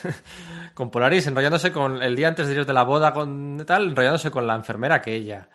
Eh, la, la, la- ah, la novia aquella de Caos. Luego con, Mística. con lo de Ópalo, Mística. Se había enrollado con Mística durante los números de Mike Carey. O sea, se ha enrollado con mucha gente, que está guay. Coño, se arregla todo diciéndolo que, pues, que sí, que igual es bi, ¿no? Tal, ya está, tan, tan sencillo como eso. Y, pero no, es que el, el Bobby Drake del presente les admite que sí, que tienen razón y que tal. Entonces, eh, hubo mucha polémica, pues a favor, pues en contra. Igual podía haber utilizado un personaje del presente, no sé, era como que también, al final, son 40 números de los X-Men del pasado, les has traído el presente, pero no has evolucionado nada de ellos, quitando a Jean Grey. Entonces era como darle algo, no sé, hubo mucha polémica, mucha polémica contra decir... yo, no me estoy quejando de la representatividad, ni mucho menos me estoy quejando como, pues, como lo de la continuidad, como de lo de de lo de que Kitty Pryde iba a la escuela con Jean Jean Grey. No, no, es que no, o sea, es que no, no encaja con, con muchas cosas. ¿Y, qué otra cosa hizo al final que, fue, que fue demencial? Ah, sí, efectivamente. Bueno, todo esto, eh, Cíclope llega a la conclusión de que, de que, se quiere entregar a las autoridades para, para cumplir las penas de, por, haber matado a Charles ¿no? Y aquí los X-Men le. Ah, bueno, espera, no, no, no, lo de, lo de Bobby Drake, lo de Bobby Drake es que además estaba saliendo con Kitty Pride por aquel entonces, hasta medio año antes que Bendis se lleva a Kitty Pride, se la lleva a los Guardianes de la Galaxia, Sí, para enrollarla con Starlord. enrolla- para enrollarla con Star-Lord, para jurarse matrimonio en el número anterior a que empezarán las Secret Wars. Entonces, hay una megalipsis temporal ahí, no se ve la boda, no se ve nada, vuelven de Secret Wars, eh, están, están juntos, no se, no se sabe si se han casado o no se han casado, o sea, aquello, todo rarísimo. Además, con otro Peter, que ya había estado Kitty Pryde con mm, Peter Wisdom y con Peter... eh, con Coloso, ¿cómo era? Rasputin, Eh, con Peter Rasputin. Peter Rasputin, o sea, que era como otro Peter, venga, va, sé qué. Era, ahí con Kitty y con, con el hombre de hielo parecía que se daban bandazos en todos los sentidos, pero bueno. Eh, y le hacen una intervención, todos los X-Men le hacen una intervención a la bestia. Es así como acaba la etapa de Bendis en los X-Men. Le hacen una intervención diciendo, bueno, que sí, que estamos todo el día hablando de Scott Summers, que la ha liado, que todo lo que tú quieras y tal, pero es que aquí el que más parda la has liado ha sido tú. O sea, que has, que has- estás haciendo retoques genéticos en tu anatomía, que estás haciendo retoques temporales con. con. Sí, con lo de traer a los con- chavales. con los- De hecho, Bendis di- hace una cosa que, que es muy llamativa, que es, es casi una cosa que, que esperaría de Millar y no de Bendis. Sale, hay un número entero en el que la bestia está hablando con alguien, una persona calva, que podría, podría ser el profesor Xavier, no sabes con quién está hablando. Y está hablando y está contando lo que ha pasado, cómo ha discutido con este, cómo ha discutido con Scott, lo que ha, tal, que ha traído a la gente, y al final ves que es el vigilante. Que todo este tiempo el vigilante ha bajado a su habitación a hablar con él, porque patata, porque patata, y le dice el vigilante a, dice, Hank McCoy, me das asco. O sea, el vigilante. O sea, no, puede ir a decírselo a, a cualquier a cualquier supervillano que haya por ahí, a cualquier asesino en serie. No, baja a la habitación de la bestia, que bueno, lo que había hecho era traer a los chavales del pasado. Y se había equivocado, de acuerdo. Pero baja a decirle, oye, tú, que me das asco. O sea, yo me pego un tiro si el vigilante me dice que me das asco. Porque mira, si es que ve la totalidad de la existencia, ve a toda la, la gente del puto planeta Tierra y decide ir a ca- meterse en el cuarto de la bestia y decirle que le da asco. Es que es acojonante. Sí, Es que es algo, eh, es algo que haría Millar, no de Bendis, tío. Todo el mundo quejándose de lo mal escrito que estaba Cíclope, que yo creo que estaba muy bien escrito. Todo el mundo quejándose de lo mal escrito que estaba Lobezno durante estos años en general. Yo creo que estaba bien escrito. Y el que estaba mal escrito, en realidad, eh, fue la bestia durante mucho tiempo. Y al final de este número lo que hace es, le hacen una intervención, le hacen que in- intentar hacerle entrar en razón y dicen, no, pero es que Scott Summers está... No, no, no, pero que no hables de Scott Summers, estamos hablando de ti. No, no, pero es que Scott... No, que no, que no, que no, que estamos hablando de ti. Eso, eso está bien. Y coge la bestia y se pira. Y se pira de los X-Men y luego lo veremos después de Secret Wars, que está con los inhumanos y demás. Se pira de los X-Men.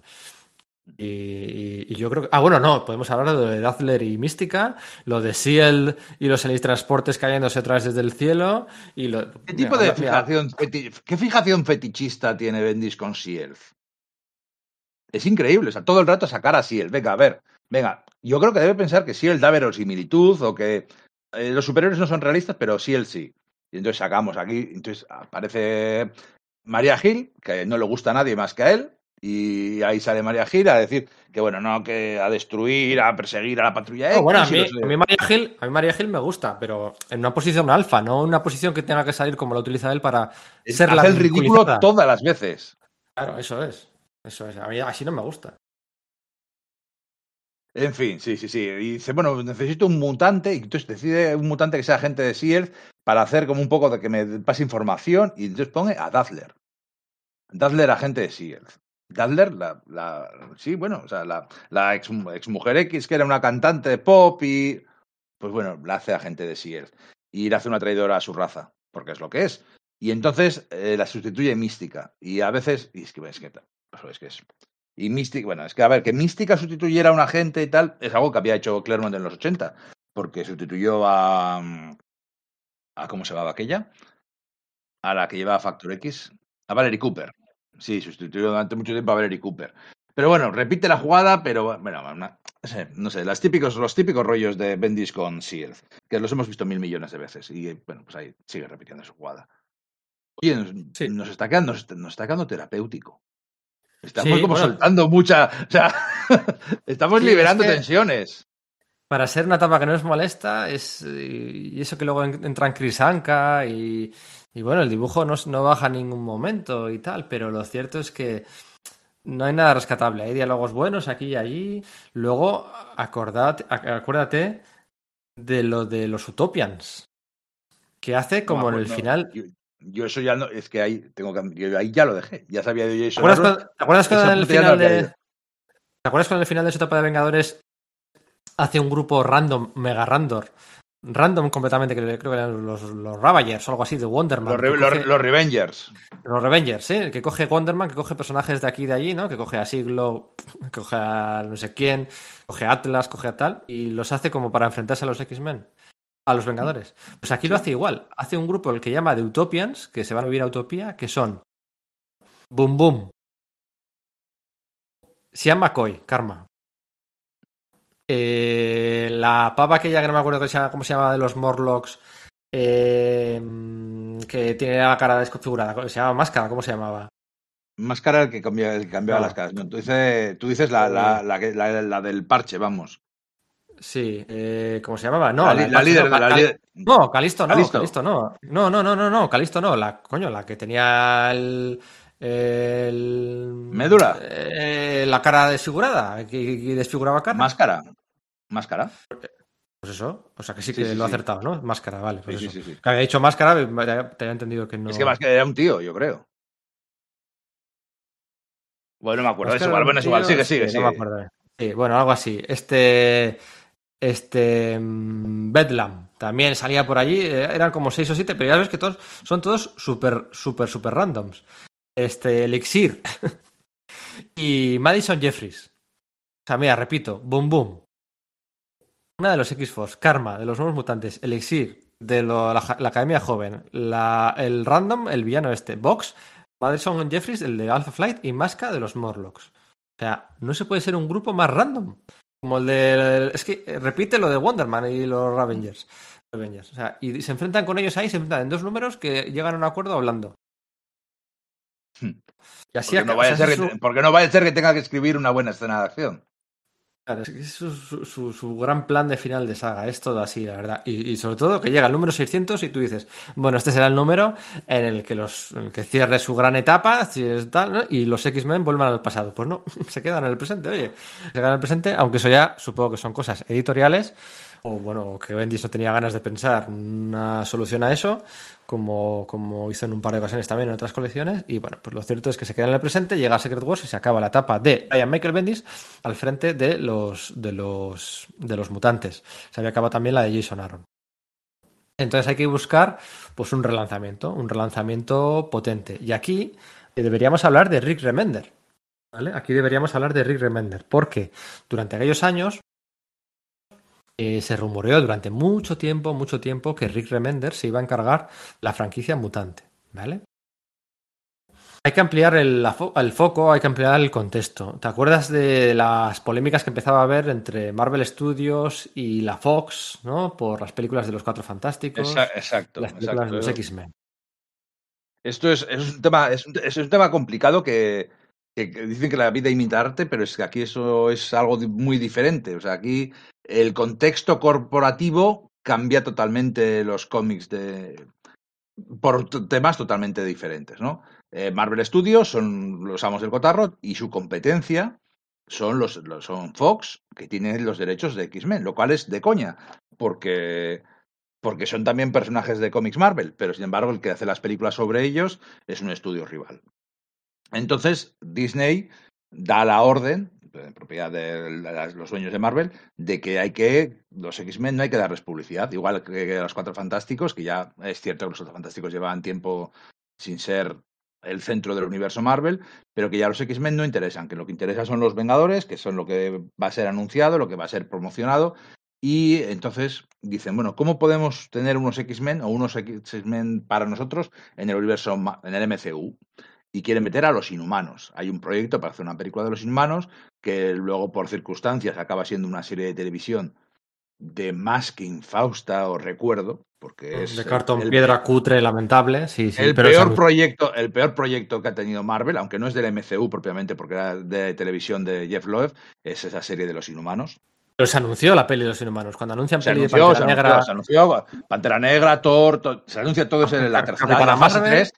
La fase eso 3 está, en la fase 3 está los Inhumanos. Lo que pasa es que no estaba Spider-Man, no estaba Homecoming. Eso Y luego consiguieron los derechos de Spider-Man, el acuerdo con, con Sony para que Spider-Man pase a ser parte del MCU. Eso, Y entonces se, quitaron- se, tu- se tuvieron que quitar la de los inhumano- inhumanos y desplazaron de fechas a Pantera Negra y a, mm, y a la Capitana Marvel, que eh, iban a salir en las antesalas respectivamente de Vengadores 3 y 4, ¿no?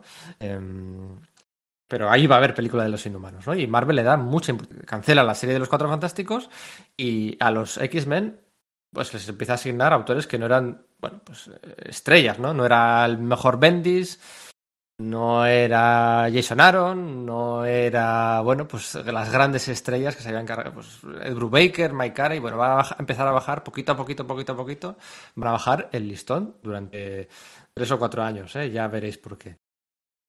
Pero antes de eso, en el último intento que, iba a haber era un relanzamiento a cargo de Rick Remender. Rick Remender se iba a encargar de todas las series de los X-Men después de Secret Wars. ¿vale? Por aquel entonces el editor de las series mutantes era Mike Martz y se iba a encargar de las series Rick Remender. Un Rick Remender que venía pues de, de cerrar su, su macroarco argumental de Ivan de Apocalipsis, que lo cerraba en Axis, ¿no? Que por cierto, en Axis no lo hemos comentado, invertían. Al final de Axis era un, evento en el que la bruja escarlata, el doctor extraño y tal, eh, para enfrentarse al cráneo rojo con el poder de Onslaught, ¿te acuerdas? Invertían. Sí, malísimo. Invertían eh, pues el espíritu de los héroes y los villanos. ¿no? Los villanos pasaban a ser héroes y los héroes pasaban a ser villanos. Y bueno, aquello todo se revertía, se utilizaba para que mm, la bruja escarlata lanzara un hechizo, no sé qué historias, para despegar la- el, el lina- el linaje de, de- de dejar de ser la hija de, de Magneto. Se hacía allí un pifostio, un porro, que flipas, ¿no? Y al final de aquel evento había tres héroes que quedaban cambiados, tres personajes que quedaban cambiados. Dientes de Sable pasaba a ser bueno, Caos pasaba a ser malo, y había alguien más que también... Iron Man. Iron Man, Iron Man, eso. sería- Ya está. te- tuvo la etapa de Tom Taylor aquella de la armadura blanca, que se llamaba el, el, el- el- el Superior. superior, a, superior a Iron Man. Que estaba guay, es, pero que- que quedó inconcluso. O sea, quedó porque llegaron a Secret Wars. Eso es, eso es. Entonces, de hecho, Caos queda cambiado y luego al final el, el encargado de solucionar los bendis con una charla entre Caos y Cíclope, que es lamentable, además no poder. Bueno, da igual.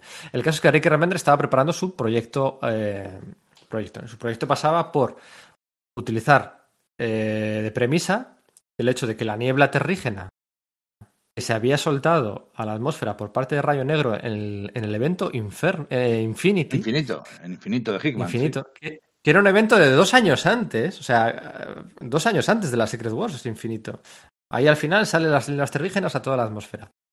Y pues que se crean a Miss Marvel, crean a mm, Chica Luna, crean a muchos personajes, pero realmente la niebla terrígena está por ahí dando vueltas durante dos años y no es hasta aquí, dos años después, que deciden que esa niebla terrígena va a ser eh, perjudicial para los mutantes, una especie de, bueno, pues como la pandemia, bueno, bueno, ya habían tenido los mutantes, ya habían tenido su virus del legado, era repetir un poco la historia, ¿no? Un- hay algo en el aire que mata a los mutantes. Bueno, pues ya lo habíamos visto. Y Rick Remender, el punto de partida era que los mutantes iban a vivir a Marte. Iban a todos a vivirse a Marte. Iba a crear unas, una serie de sagas de historias en Marte, ¿no? Pero en el último momento, Mike Martz eh, se pira de Marvel, ficha por Aftershock y el sustituto pues tiene un poco de carta blanca y Axel Alonso le, le- permite no utilizar a Rick Remender. Y todos los planes de Rick Remender que están ahí, un pitch por ahí, que durante la pandemia Rick Remender se puso a, a compartir en redes sociales, se puso a compartir pues planes originales para series que no llegaron a ningún lado y compartió estos planes, ¿no? Eh, con la liebre terrígena, con estaban protagonizados por Fantomex, que lo había escrito muy bien anteriormente, que es puedo decir, todos los instintos de, de Fantomex, eh, ¿cómo era? Él, él quiere ser un héroe pes- pese a que todos sus instintos le dicen que no. Pero él quiere ser un héroe y está muy bien. La verdad es que es una buena descripción de Fantomex. Y bueno, el caso es que Rick Remender no puede hacer esa, esa saga porque le, da el- vamos, se, la clavan por la espalda, se la clavan por la espalda. En cuanto se pira su editor, se queda con el culo al aire y Axel Alonso pues pone a otra gente, ¿no? Eh, pero esa otra gente lo que sí que va a utilizar es ese punto de partida de Rick Remender, que va a haber una niebla terrígena que va, bueno, pues se va a matar mutantes. ¿Qué es ¿Cuál es el problema de todo esto después de Secret Wars? A mí algo que me molesta muchísimo, que ha ocurrido muchas veces, que ya lo hizo Chris Claremont en su día, que ha ocurrido muchas veces. Cuando entra alguien en una colección y hay un salto temporal de seis meses respecto al anterior. A mí eso me molesta, me molesta cantidad, porque es un salto súper conveniente que nunca nadie ha explicado bien, nu- nunca se explica. es que nunca vuelven atrás a explicarlo de verdad. Siempre es, los personajes tienen nuevos status quo sorprendentes y llamativos. Hay nuevos poderes, nuevos uniformes. Personajes que antes estaban enamorados, ahora ya de pronto se odian. ¿Qué ha sucedido? Oh, oh, oh. Y luego nunca nadie lo explica. Porque normalmente suelen ser malas ideas que te dan para contar historias seis meses, un año, y entonces llega el nuevo equipo creativo y dice, a tomar por ciego, paso del tema. Efectivamente, y aquí es lo que va a ocurrir. Y ahí juegan con un misticismo de qué es lo, qué es lo que hizo. ah, todo el mundo habla. Lo que hizo Scott Summers, lo que hizo Cíclope, lo que hizo tal. Hizo algo durante estos seis meses que, por cierto, Cíclope había salido en la Secret Wars de Jonathan Hickman. Eh, uno de los refugiados de. ¿Te acordarás, no? Uno de los refugiados Sí, de que se salvan de la Tierra es Cíclope, de los que llegan al mundo este de muerte. Cíclope con un huevo fénix.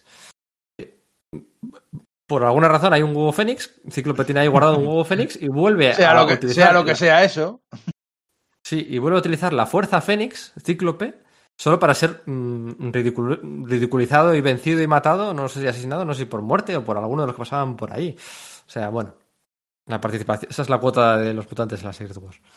Eh, Y- irrelevante. Esto- básicamente estorbaban. Sí. O sea, los Vengadores eh, eran las superestrellas. O sea, el cine les había convertido en que, yo qué sé, en que mi abuela conoce a Thor y a la Viuda Negra.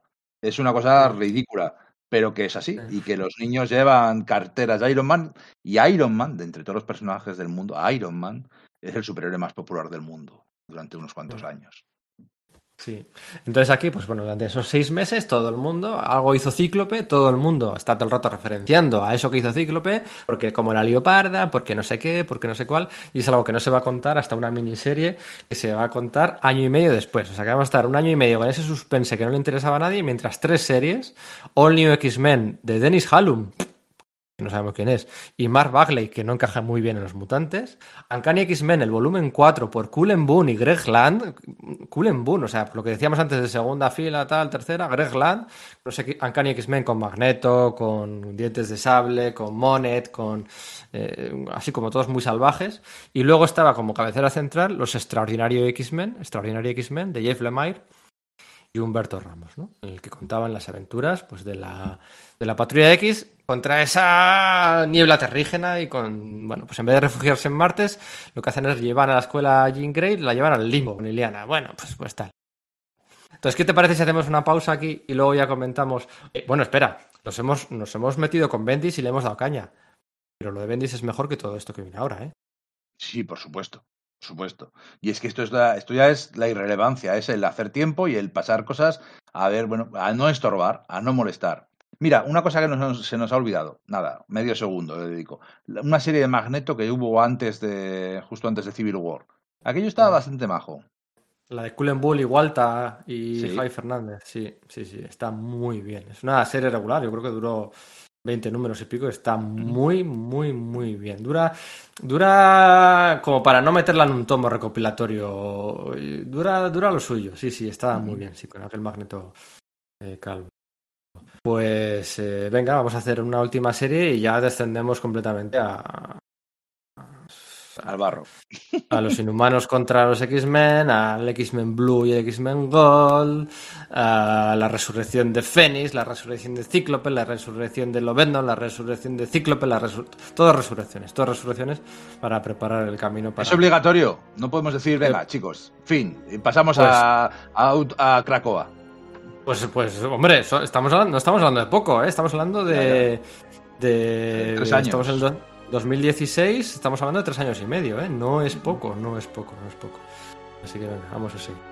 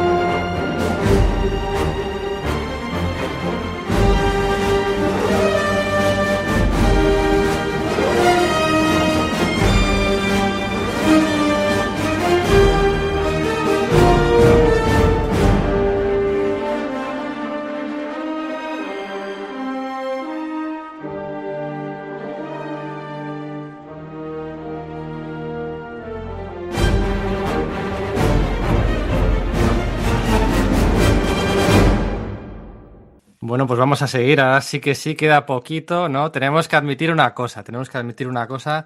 Y es que eh, hoy grabamos un nuevo día, ¿eh? Todo lo que hemos grabado hasta ahora lo grabamos del tirón y nos vimos que nos vimos que se nos hacía de noche, entonces tuvimos que parar.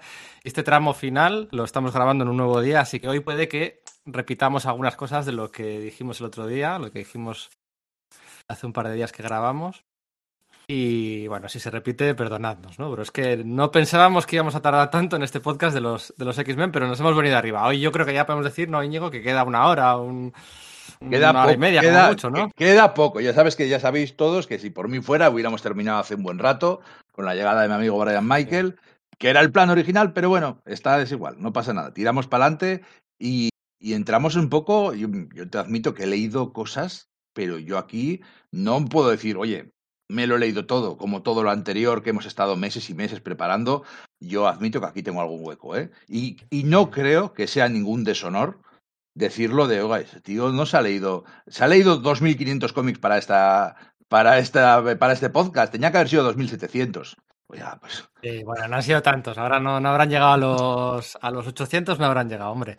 Eh, decía yo, ¿no? Al acabar la parte anterior, que aquí veníamos unos años en los que Marvel centró mucho sus esfuerzos en promocionar las colecciones de los inhumanos a raíz de la guerra audiovisual de la compañía, que llevó al ostracismo a los 4F, que a los mutantes, pues bueno, digamos que no tenían los mejores autores del momento, no estaban en los títulos de los X-Men, en los mejores dibujantes o los mejores eh, guionistas.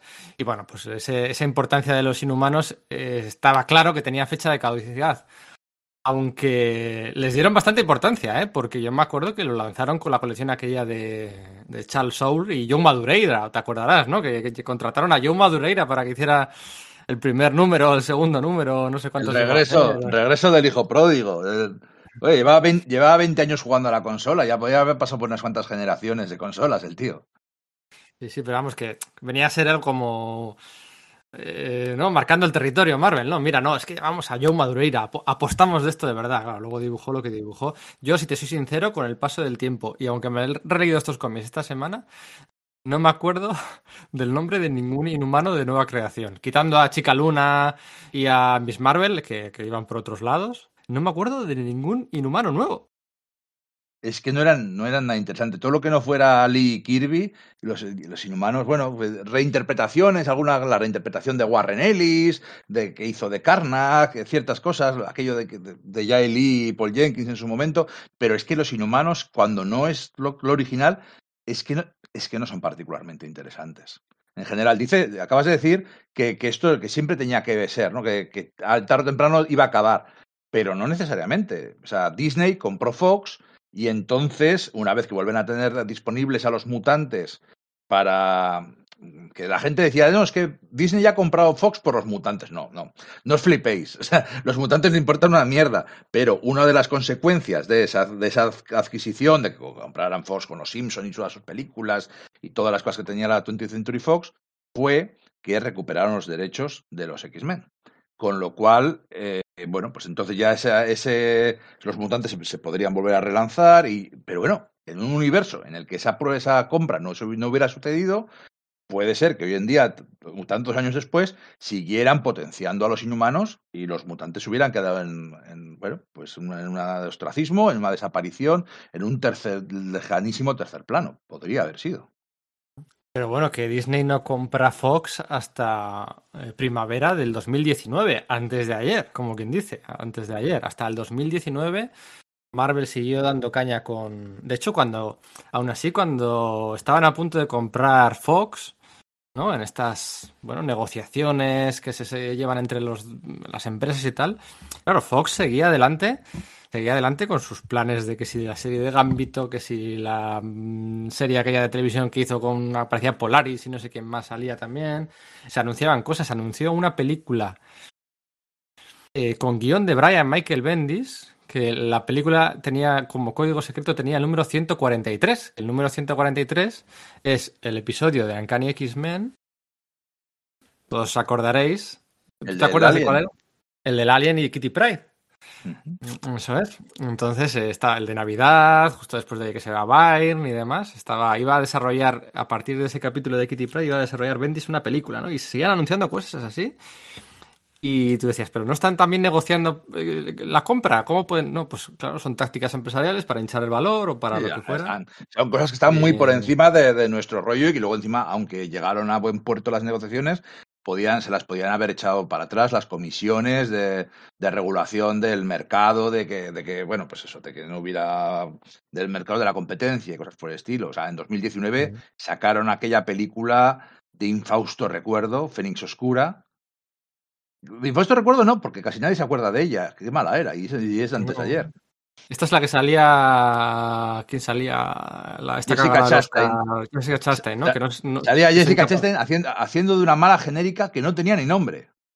Ya, el problema de aquí fue que iba a ser los Skrulls, si no recuerdo mal, pero claro, estaba preparando también Marvel Studios, la de la Capitana Marvel, con los Skrulls, Kree Skrulls, y entonces a última hora les tuvieron que hacer Kevin Feige, les dijo, no, no, no, no, vosotros no vais a utilizar a los Skrulls, y a esta mala genérica que iba a ser una Skrull la tuvieron que convertir en aún más mala genérica, una raza alienígena no identificada, o sea, es que aquello se caía por todos los lados. Y bueno, que hablar de la serie de televisión de los inhumanos, o sea... mmm, Infumable no, o sea, eh, lamentable, lamentable, sin comentarios. ¿Cuánto- como- cuánto- cuántos, epi- ¿Cuántos episodios aguantaste? Yo todos, Nerea se vio todos, se quiso ver todos, porque bueno, porque, ah, que sí, los conceptos de Kirby y tal, no sé qué, pero vamos, que yo como rayo negro, sin comentarios. Yo vi dos episodios. No pasé de dos episodios. No, yo al final me, me vi todos. Era una temporada en la que no existía Disney Plus. O sea, todavía se celebraban las series. Cuando llegaban las series de Marvel, tú decías, bueno, pues sí, agentes de S.H.I.E.L.D., eh, un par de cosillas más, pero, pero bueno, se celebraba, ¿no? Y intentabas verlo, como los Runaways y tal. Ahora, hoy en día ya, que si te anuncian una de Hitmonkey o una... ya ni lo ves, o sea, es que directamente... Oh, Hit- pues, pues Hitmonkey está Sí. súper chula. Eh, sí, pero bueno, no se está hablando de Hitmonkey. o sea, No, no, no, no sí. la, hemos, la hemos visto siete. Sí, por eso. Está muy bien y sangrienta más no poder y bueno, bueno, la verdad es que está muy bien. Creado por Daniel Way, si no recuerdo mal, que hablábamos antes de él. Bueno, vamos al grano, vamos a hablar de lo que decíamos, ¿no? Iba a encargarse Rick Remender del relanzamiento de las series de los X-Men, en- enviándolos a, a, bueno, pues al espacio exterior, a otro planeta, un poco con lo que está haciendo ahora la franquicia de Hickman, eh, pues para ale- ale- a- alejarse de, de- de este virus del legado 2.0, de la niebla terrígena de los inhumanos, pues para- para diferenciar un poco la, los X-Men del resto, ¿no? Eso no sale adelante, se va Mike Martz, lo que contábamos antes de ayer.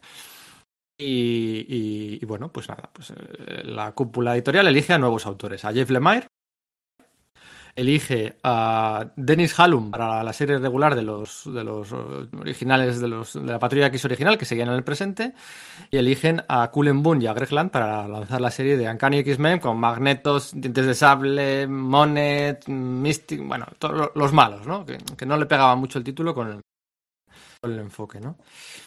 Y aquí hay un problema, básicamente es un problema, y es que juegan, creo que lo comentábamos, ¿no? Que juegan al despiste durante mm, 15 meses, juegan al despiste, juegan al despiste, porque ha habido un salto temporal en el que algo ha pasado, algo hizo Cíclope, algo ha pasado, que no se cuenta, que no se cuenta, que no se cuenta. Entonces, coño, pues eh, algo muy gordo ha pasado, ¿no? Está todo el rato referenciando algo que, no se sabe, ¿no? En status quo. Hasta que al final, a los 15 meses, cuentan en una miniserie Jeff Lemire, Charles Soule, Aaron Kuder y Javier Garrón, cuentan en una miniserie que se titula Death of X lo que había pasado, lo que había pasado tan importante, ¿no?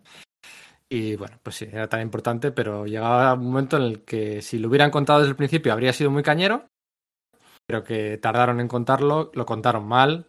Sí, Y- encima y- hicieron, hicieron trampas, porque es una miniserie de cuatro números, y en el cuarto número muere Cíclope, muere Scott Summers, el, el personaje central de la franquicia, el sobre el- pero sin embargo no.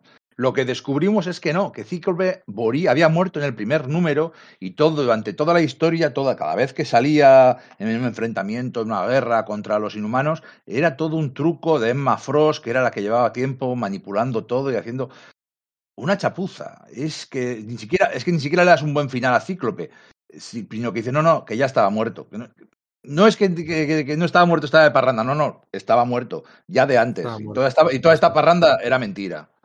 Había Eh. dos especies de niebles terrígenas por el planeta, había dos, y los X-Men van a cargarse, a intentar acabar con una a la isla Muir, ¿no? Llegan allí, y para empezar ya había un golpe de efecto, te acordarás, que a mí me molestó muchísimo, muchísimo, muchísimo, muchísimo, muchísimo.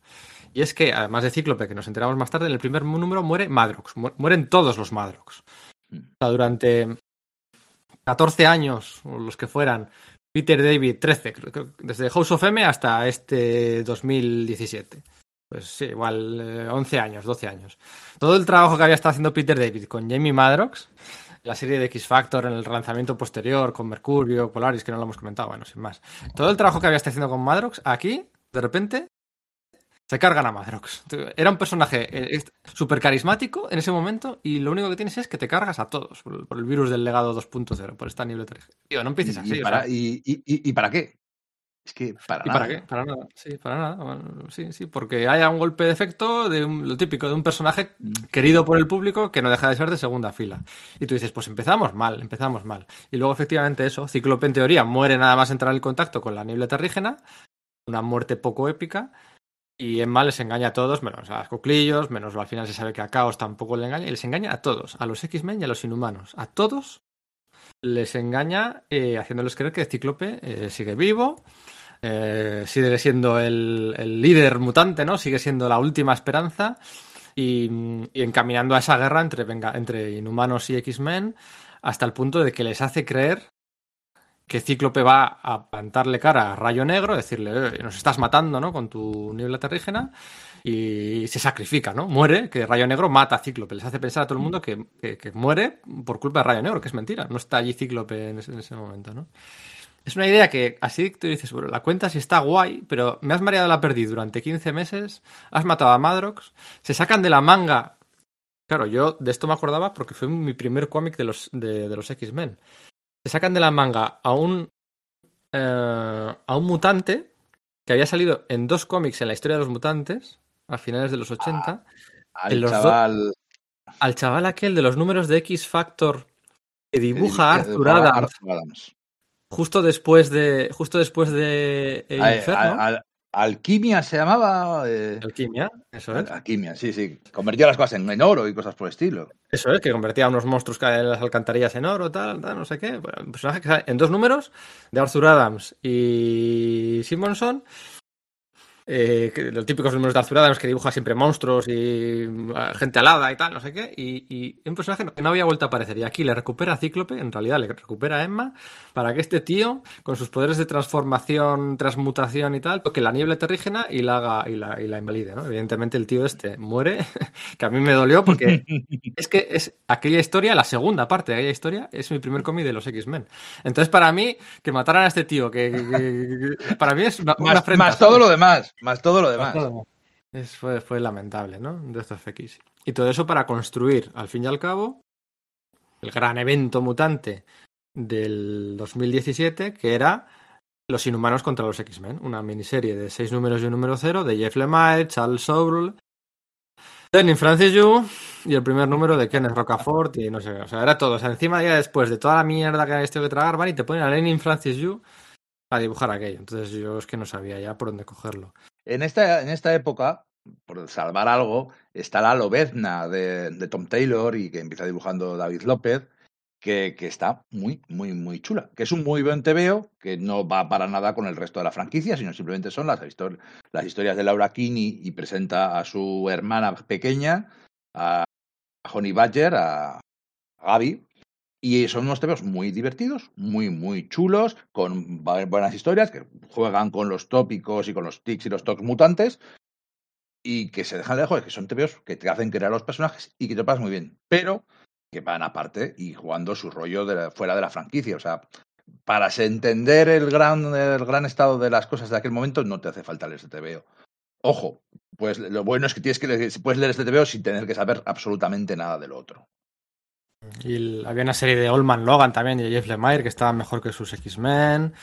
O sea, sí que había cositas, brotes verdes que se dice, ¿no? Había cosas pues que, que pues que gustan, eh, ideas que son buenas. O sea, en la guerra esta entre los inhumanos y los X-Men, mm, que por aquel entonces los inhumanos ha- habían incluido a, a Bestia, a la Bestia, habían incluido a Johnny Storm como pareja de... La pareja Medusa. tradicional de, de Cristal ahora era, estaba con Medusa. Era todo, Sí, sí, era sí, todo estaba, como- con su herma- estaba con su hermana mayor, una cosa turbia un poco.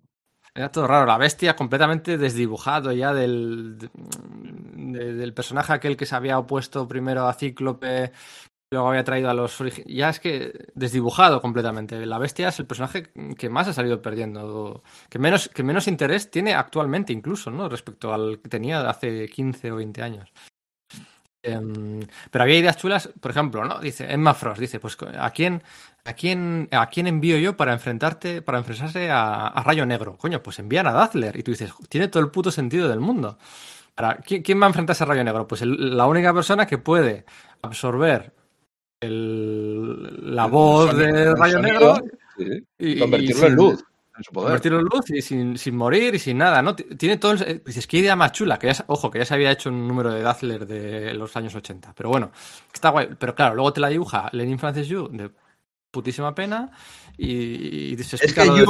Yu tiene TVOs buenos, pero cuando en, series regulares, uff, tienes que decir, bueno, vale, tiro con esto, pero, pero tiene cada mierda. Tiene TVOs buenos, yo recuerdo dos TVOs buenos de él ahora mismo. Eh, el- lo he dicho alguna El vez, fa- el anual... El, famo- el famoso anual de apaisado de, es, de, de Morrison. De, de Grant Morrison con Dominó, con Lobezno y con, con Son. Está muy bien. Y luego me gusta eh, lo que hizo con Damon Lin- Lindelof de mm, Ultimate Wolverine contra Hulk. Ay, pero eso no lo he leído yo. Pues Eh, me con, gusta Mark Millar, con Millar, Super Crux está chulo. el dibujo. Sí, está, está bien. No sé, a mí me cansa ahí, no sé. Pero bueno, que empezábamos el podcast hablando de Lenin Francis Yu. A principios del siglo XXI estaba ahí en las series mutantes y aquí siguen las series mutantes. Y luego el relanzamiento de, de años después también. Y con, y con Hickman ha hecho cosas. O sea, Tiene- tío, no nos lo que quitamos ser- encima. tiene- Tiene que ser un gran profesional, entregar siempre a tiempo y caer bien a la gente, porque oye, ahí sigue año tras año. Debe ser muy, muy fan de los X-Men, eso sí. O sea, debe ser como, o sea, súper fan y pues se ve que él fuerza también un poco eso. Pero vamos, que. Entonces, pues bueno, en la guerra esta de los inhumanos contra X-Men, con toda ese. ese eh, hype, eh, dos, años preparándola, con los inhumanos que tenía otro grupo, aquel de los Royals, que unos números que dibujó Javier eh, Rodríguez, con tal, no sé qué, eh, y al final se soluciona un poco, pues eh, eh, utilizando a personajes de los inhumanos que no formaban parte de las series de los inhumanos, se les meten ahí a última hora, como a Quake, ¿te acuerdas? A Daisy Johnson, la, la gente de S.H.I.E.L.D.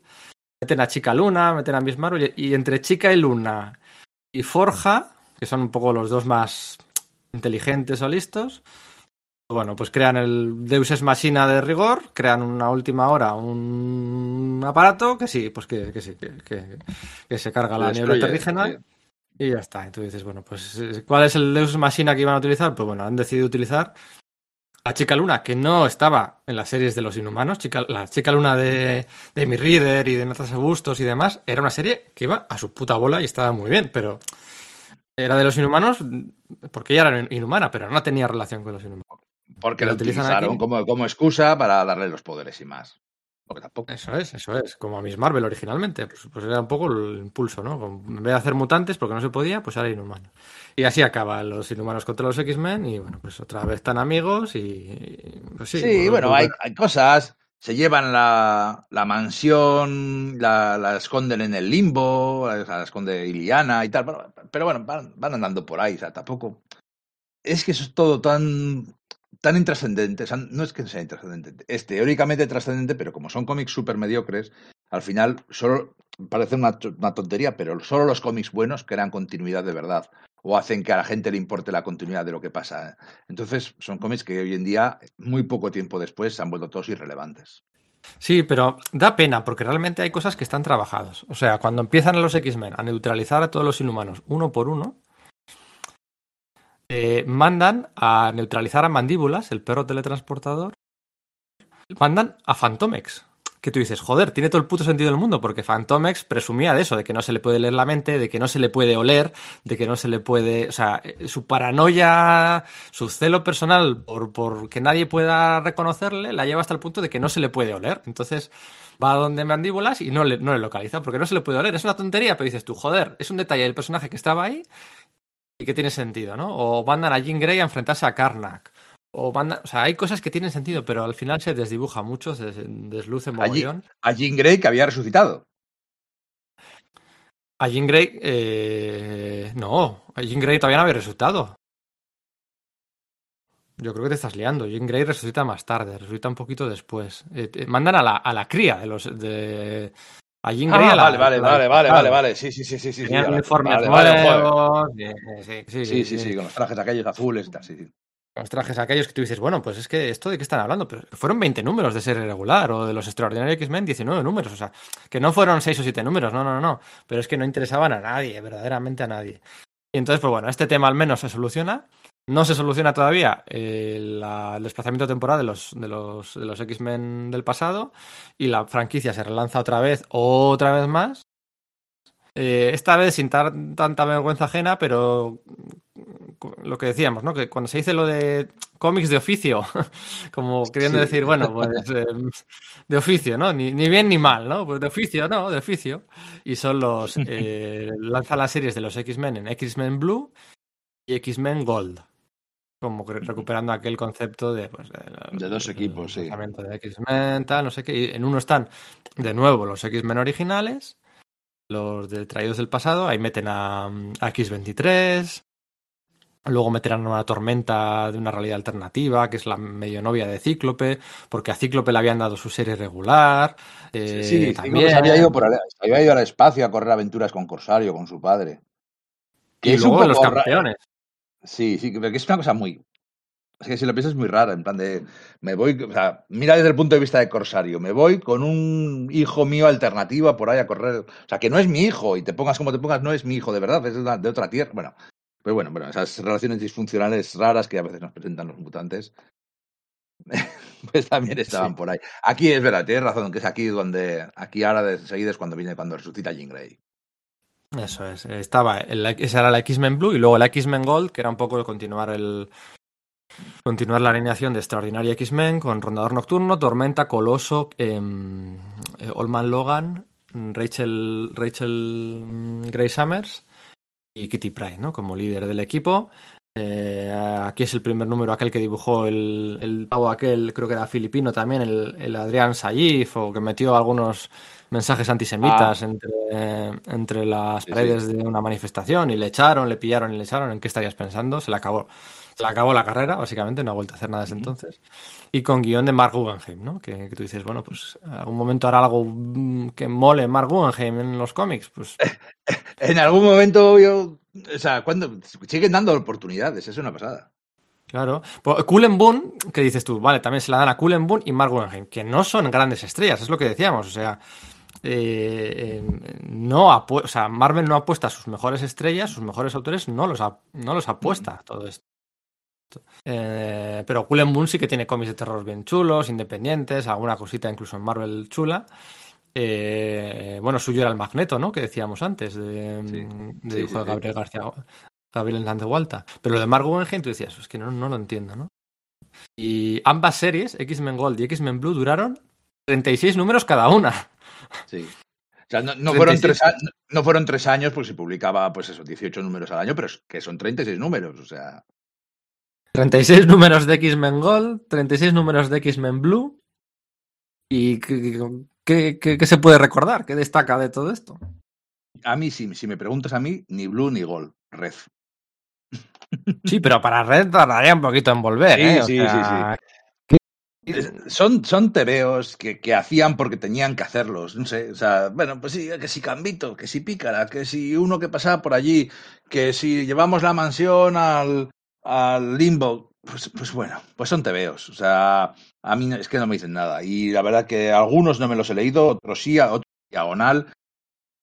La, la- la- la serie estaba fuera del spotlight, estaba fuera del, de lo que todos miraban y estaban haciendo tiempo y se notaba y estaban poniendo a, no a segundas espadas, sino a terceras espadas.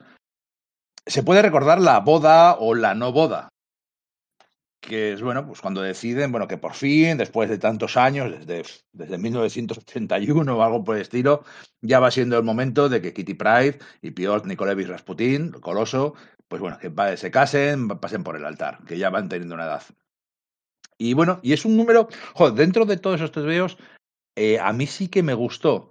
Yo soy muy llorón en las bodas, y yo, ya sea bodas de amigos, bodas de primos, bodas de tal, yo me acabo siempre emocionando, aunque vaya de, bueno, no, yo salgo fuera porque me aburre la boda, pero yo me acabo emocionando. Y ese te veo en el que pues se va juntando la noche anterior, estando con Liliana, que es la, la hermana de, de su novio, y bueno, y van recordando sus vidas, y van hablando y los abrazos.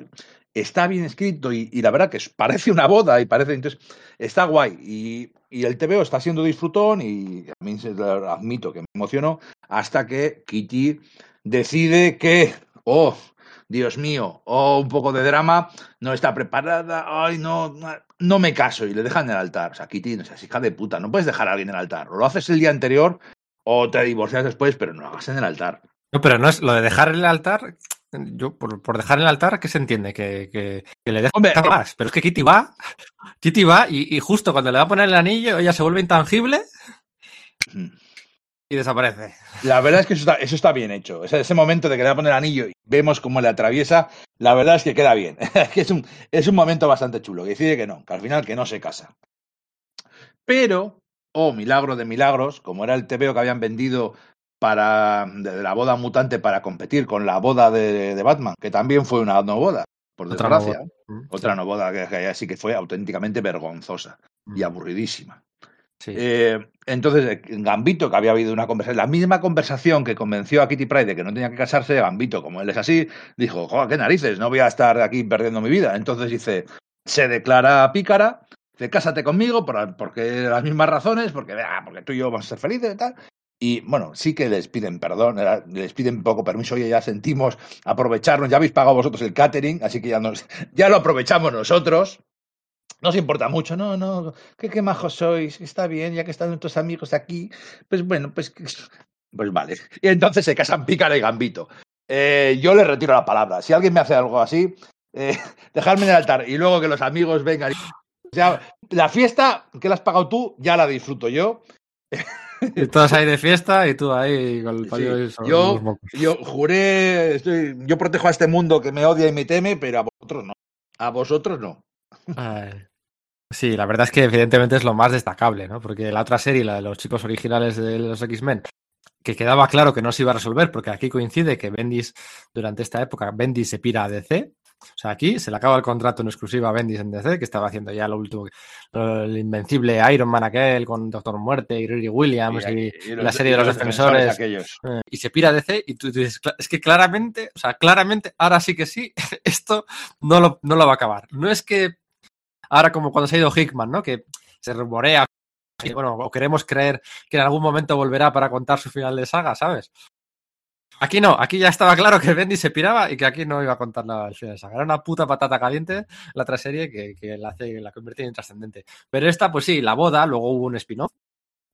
Hubo un spin-off, la serie aquella mm, Rogue and Gambit mm, con Kelly Thompson, también estaba por allí, creo que Pere Pérez y, y demás, que a mí me gustó. No es una de mis favoritas, Kelly Thompson, pero ese trabajo a mí me gustó. Ah, es un TV simpático. Es un TV simpático. Siendo que es que a mí no me gusta ni Kelly Thompson, ni, a ni Kelly Thompson, ni, ni Pícara, ni Gambito, y aún así es un TV majo. Pere Pérez es muy bueno. Mm, Sí, es muy bueno, sí. Y luego, pues, eh, pues, pues, pues poco más. Lo que decías tú, cuando te he preguntado qué era lo más destacable de estos años, X-Men Red, pero antes de hablar de X-Men Red, cronológicamente hay que hablar de la resurrección de la protagonista principal de X-Men Red. Hay que hablar de la resurrección de Jean Grey en una nueva miniserie a cargo de. Ah, ¿Tom Taylor fue? No, No, Pero- no, Tom Taylor hizo lo posterior. peor, Eh, peor, mucho peor.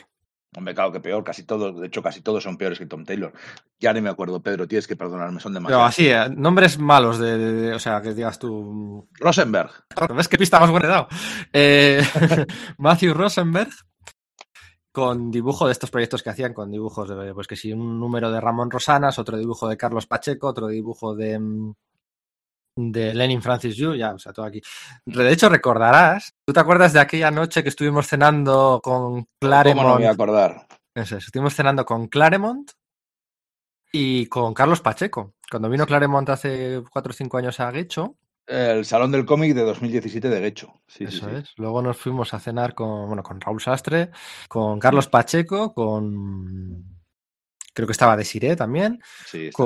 con, con Claremont y con Beth, con la mujer de Claremont. Y yo me acuerdo de estar allí en la cena, no sé si te acuerdas de eso, yo me acuerdo perfectamente y, y- y lo recordaré toda la vida. Me acuerdo de Carlos Pacheco enseñándole a Chris Claremont del número de X-Men eh, Phoenix Res- Resurrection de Matthew Rosenberg que tenía que dibujar.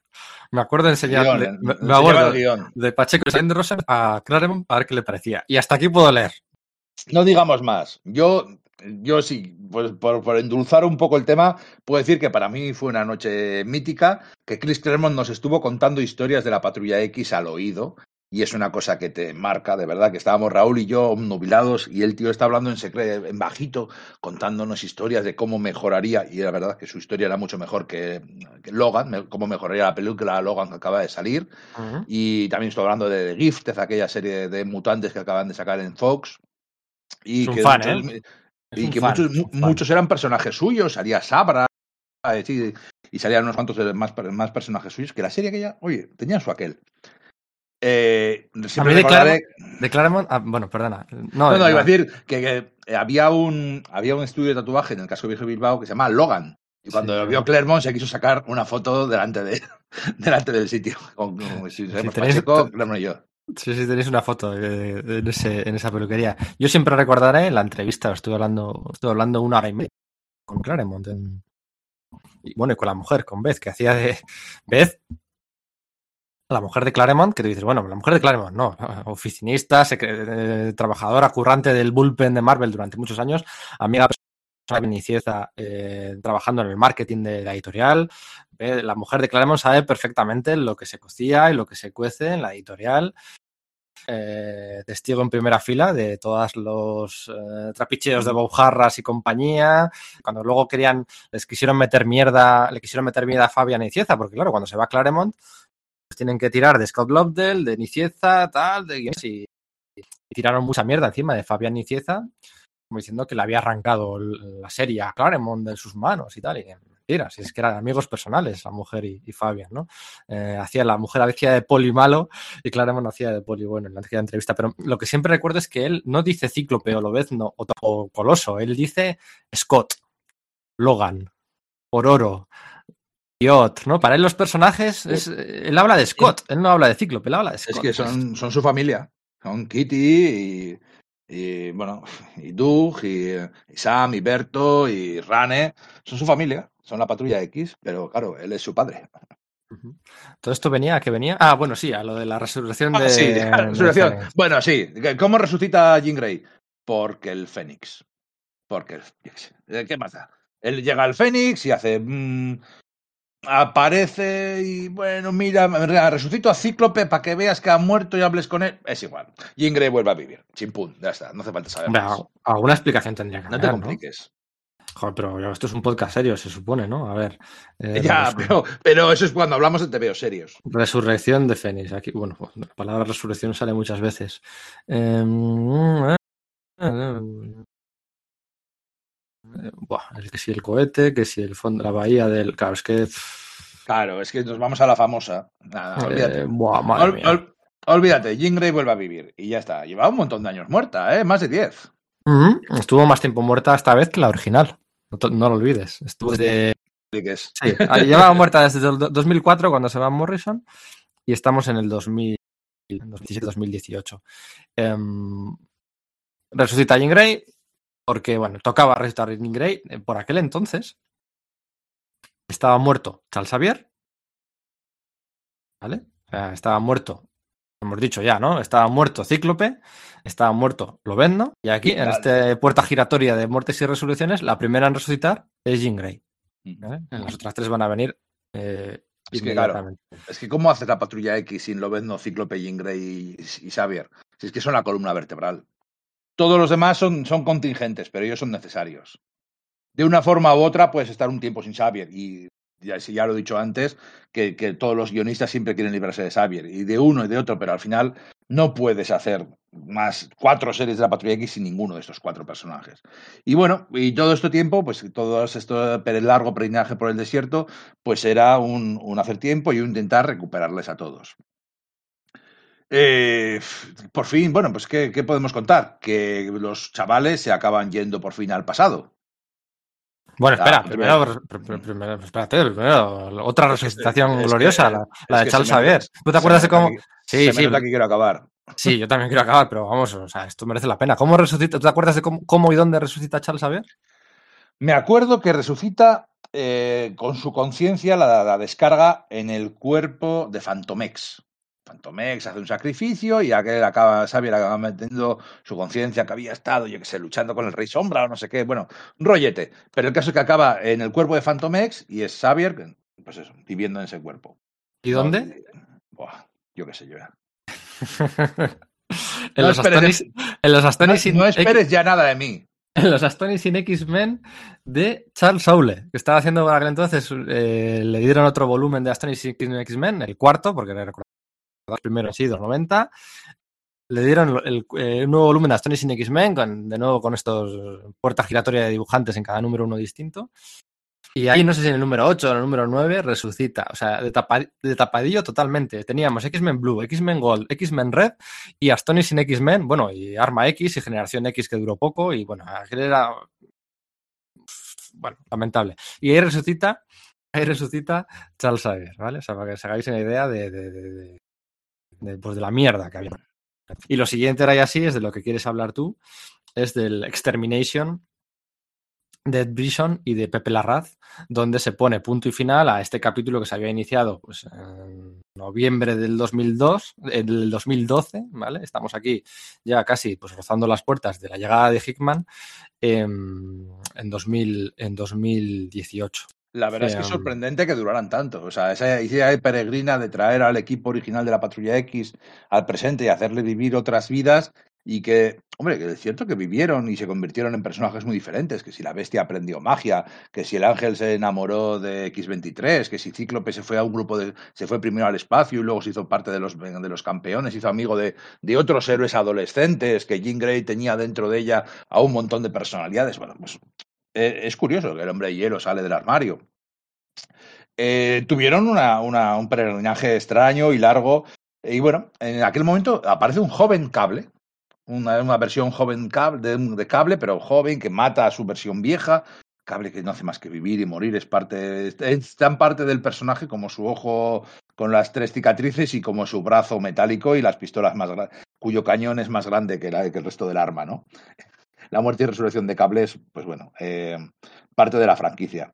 Y bueno, pues después de toda esa historia, al final acaban volviendo. Eso cuéntalo tú, porque ya a mí ya me da pereza.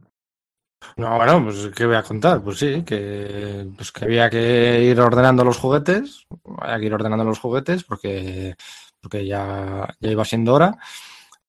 Em, y en paralelo, en paralelo a la miniserie del regreso de Lobezno, pues eh, hicieron Ed Brisson y Pepe Larraz esta vuelta con, con un despliegue de la raz absoluto de dibujar en cinco números a todos los personajes de la franquicia. Sale X-Force, sale, sale todo el mundo, sale por allí. Y con muchos golpes de efecto, muere Mímico, muere la novia que tenía Ciclo, pero por, aquel entonces, muere, hay, hay muchas muertes. Se, se- se da la sensación de. sal- Salía el villano este del. ¿Cómo se llamaba? Eh, A Cap. eh, que a mí nunca me ha gustado particularmente, pero bueno, eh, de A mí, nuevo. a mí sí, sí que me gustaba el tío ese con el arpón, que originalmente se pensaba que podía ser incluso cable, que no era cable, pero bueno, que era, venía del futuro de, de Rachel Gray. Estaba, era un diseño chulo, estaba bien. Eso es. Pero bueno, al final, para, para, para que todo funcione, para equilibrar bien ya definitivamente la corriente temporal, pues tienen que volver los, los chavales al pasado, lo que hasta ahora, pues por mm, necesidades de guion no se podía o no se quería, ahora pues sí. Eh, la particularidad, y ahora ellos quieren y tal, no sé qué, pues este mundo, si no, bla, bla, bla. Pero bueno, que ya había pasado antes, si no habían querido. Eh, vuelven al pasado, y en el momento en el que vuelven al pasado, eh, automáticamente a sus contrapartidas del futuro se les integran los recuerdos de, de- de estas aventuras eh, suyas en el pasado, ¿no? O sea, hasta entonces no recordaban nada, pero en el momento en el que se cierra la continua temporal y vuelven al pasado estos, ah, de repente lo recuerdan, que me hace mucha gracia en el caso de Jean Grey, porque claro, en el caso de Jean Grey tiene los recuerdos suyos, los recuerdos del Fénix, los recuerdos de Madeline Pryor, que los absorbió al final de Inferno, y los recuerdos de su contrapartida juvenil que había estado de parranda en el presente durante unos años. O sea, eso es- Hablamos, de, hablamos de- del Caballero Luna, pero claro, pero Jin tenía cuatro vidas, por no hablar de los diez años que vivió en el futuro de Cable criando a Cable. Claro, pero bueno, era así- era- ahí sí era ella, ¿no? O sea, pero sí, bueno, sí, pero bueno, pero que, que nunca olvidemos, que claro, es que son cosas, son cosas que los frikis nos acordamos que Jin y Scott vivieron 10 años en el futuro como un matrimonio. O sea, no eran unos jóvenes casados, no, ya llevaban tiempo, mucho tiempo juntos. Sí, sí. Me acuerdo de aquella miniserie que publicó Forum. Bueno, eh, no vamos a divagar mucho que estamos acabando. Entonces, esta, esta miniserie, pues, eh, pues eh, cierra un gran macro arco argumental de una forma más o menos satisfactoria, digamos, no solo por el final, sino porque, bueno, es de una forma épica, no es con un gran villano de los de siempre, casi mejor, y sobre todo el final, con un cliffhanger final, en el que Cable, este joven Cable, que había estado manipulando un poquito a todos para conseguir devolver a los chavales al, al pasado, resulta que este cable estaba colaborando en secreto con Scott Summers, con Cíclope, con nuestro Cíclope, ¿eh? el Cíclope que había muerto en el conflicto con los inhumanos, en Death of X, resulta que está vivo, ¿no? Esa es la gran la gran página final de Extermination, ¿no? Que dices, oh, ostras, ostras, ¿este cómo ha resucitado? Bueno, tal, no sé qué. Y esto nos lo van a contar más adelante. Aquí ya estamos acabando, tengo unas ganas ya de acabar locas. Eh, si hay alguien, si hay alguien, mira, podríamos hacer, ¿no? Que el, el primero que llega hasta aquí que tuitee eh, o algo así, ¿no? Sí. Eh, Yo, yo viví, yo, yo viví 20 años de mutantes y sobreviví a la experiencia. Una especie de concurso, ¿no? El primero que tuite que ha llegado hasta aquí, eh, no sé, algún premio podríamos dar, o, o invitarlo algún día a Twitch, o no sé, no sé, algo. Venga, sí. El, el primer, el primero que oiga este podcast y llega a este momento, hablando Pedro y yo, y diga, yo sobreviví a la experiencia, Que tuitee, que tuitee. que tuitee, que tuitee, yo sobreviví a la experiencia, tendrá un premio. Ya veremos cuál es el premio. Lo pensaremos porque lo acabamos de improvisar, pero la idea es buena. Eso es. Eh, después recordad, de, yo sobreviví a la experiencia. de sobrevivir a la experiencia, ¿eh? siete horas y pico llevaremos. No sé si llegaremos a las ocho. Llegamos a las ocho. Eh, mm, aquí lanzan el volumen 5 de Uncanny X-Men, ¿no? El volumen 5, que es lo que continúa después de eh, Extermination, relanzan la franquicia otra vez. Todavía no se sabía muy bien si mm, Hickman volvía a los X-Men o no. Se habían filtrado unas fotos en una, en una cafetería, en un restaurante, con Hickman, con Gary Dugan y compañía. Este- qué raro que esté Hickman aquí, ¿no?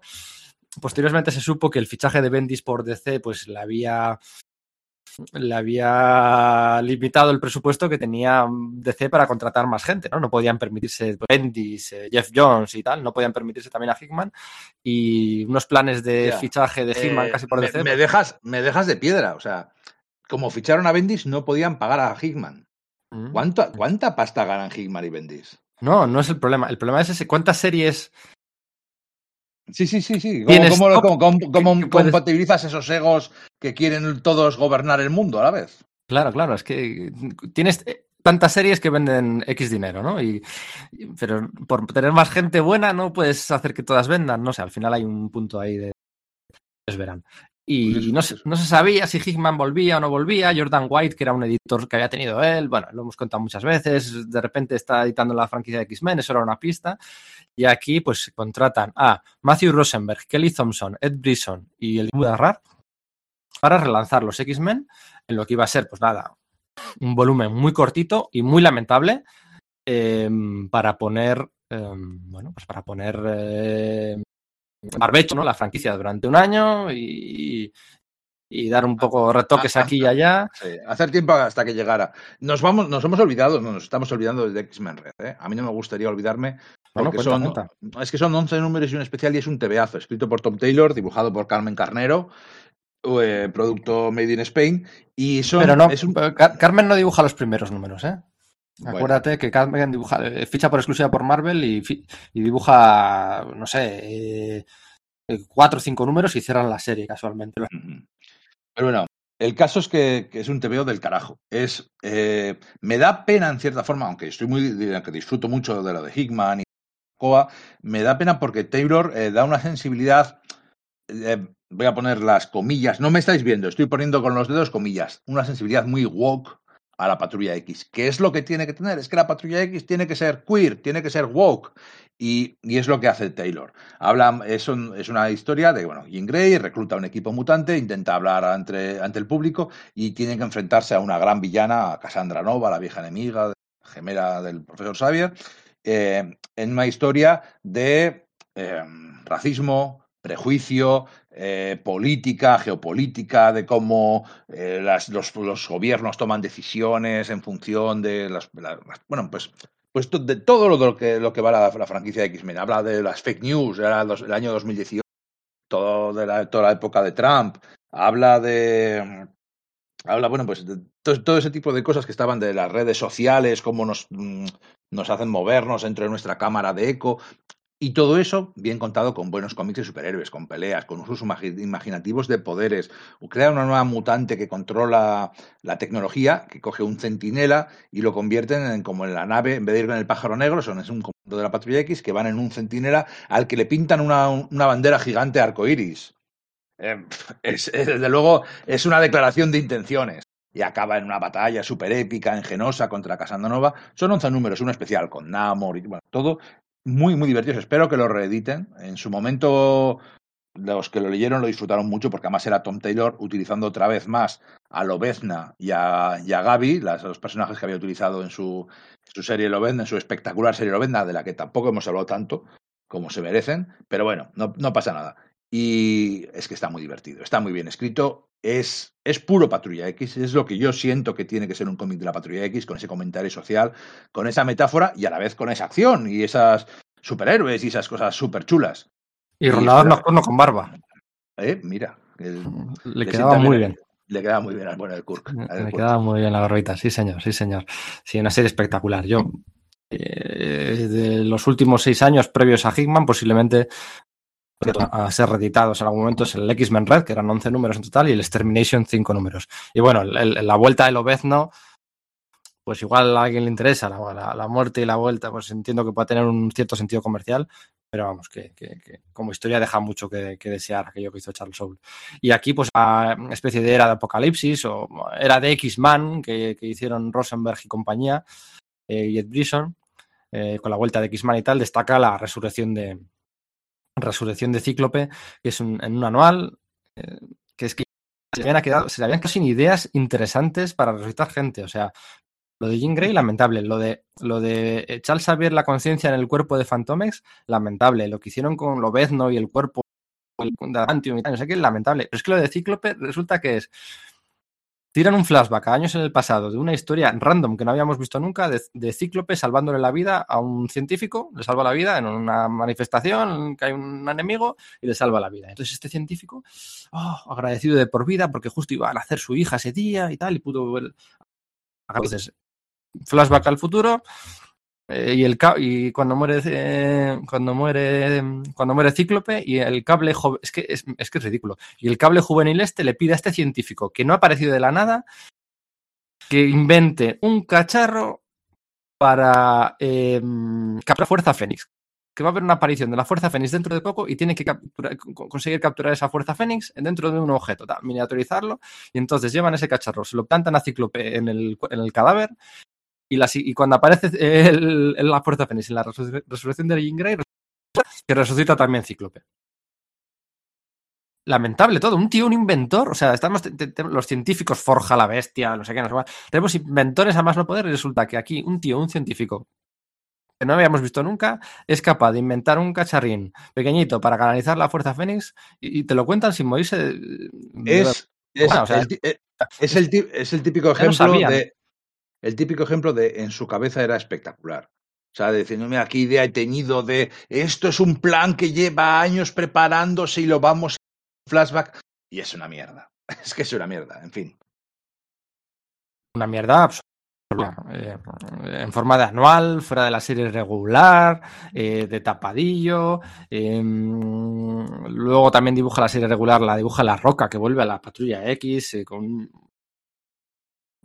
Con lo ves. Bueno, es que un encuentro entre ellos que digas. eh, esa, esa es aquella famosa portada en que tenía seis dedos, ¿lo ves? No? eh, Seis nudillos, tenía seis nudillos, sí, sí. seis una nudillos, sí, una portada ser. famosa que dibuja la roca con. Sí, Sí, puede ser. Ya es que me cuesta, me pierdo ya entre tanto. Luego ya cuando se anuncia que va a ser Hickman, dices, bueno, pues ya, pues mira, esto, yo que soy un coleccionista mutante, pues ya me compro esto último y luego viene la grandeza, ¿no?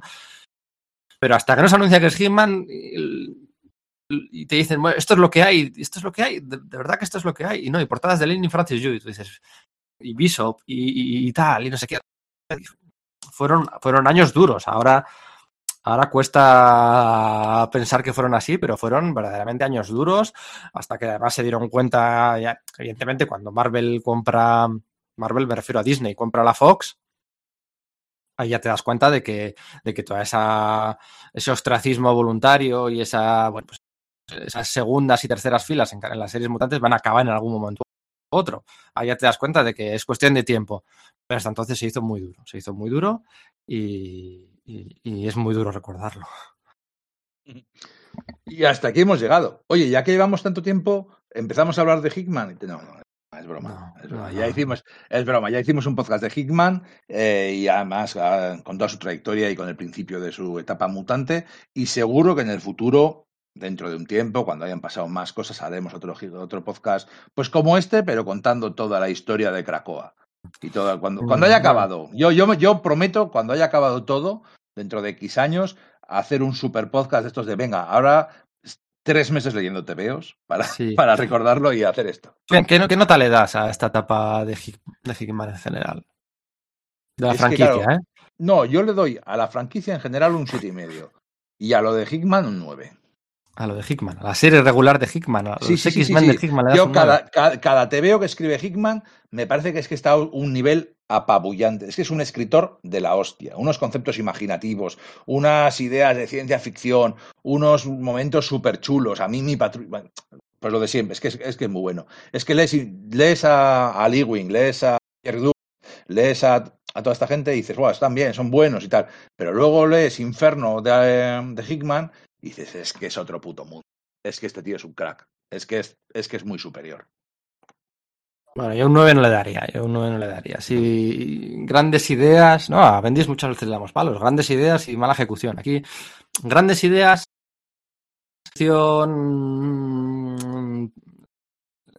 demasiado distrayente, demasiado, bueno, no sé, no sé. No Bueno, sé. es que es un mago, es un luego- prestidigitador. Sí, sí, sí, hace así, ¿dónde está, ¿dónde está el cubito? ¿Dónde está, ¿Dónde está la pelotita? ¿Dónde está la pelotita? ¿no? Y van moviendo los vasos encima de la mesa, ¿dónde está la pelotita? Pero luego Gary Dugan va hacia una dirección, ahora Kieran Gillen va hacia otra, mm, Benjamin Percy va hacia O otra, sea, mí tampoco. Benjamin Percy no, No, no- no- no me está gustando. Sí, a mí- bueno, a mí sí, a mí sí, a mí más que Superman. Pero bueno, eh, ya habrá En tiempo para Pedro, hablar de eso. que es que, que es que nos damos cuerda nosotros solos y nos Mm. podemos hablar de lo que ya no toca. Que yo quería acabar con AVX y eso debió ser hace una década.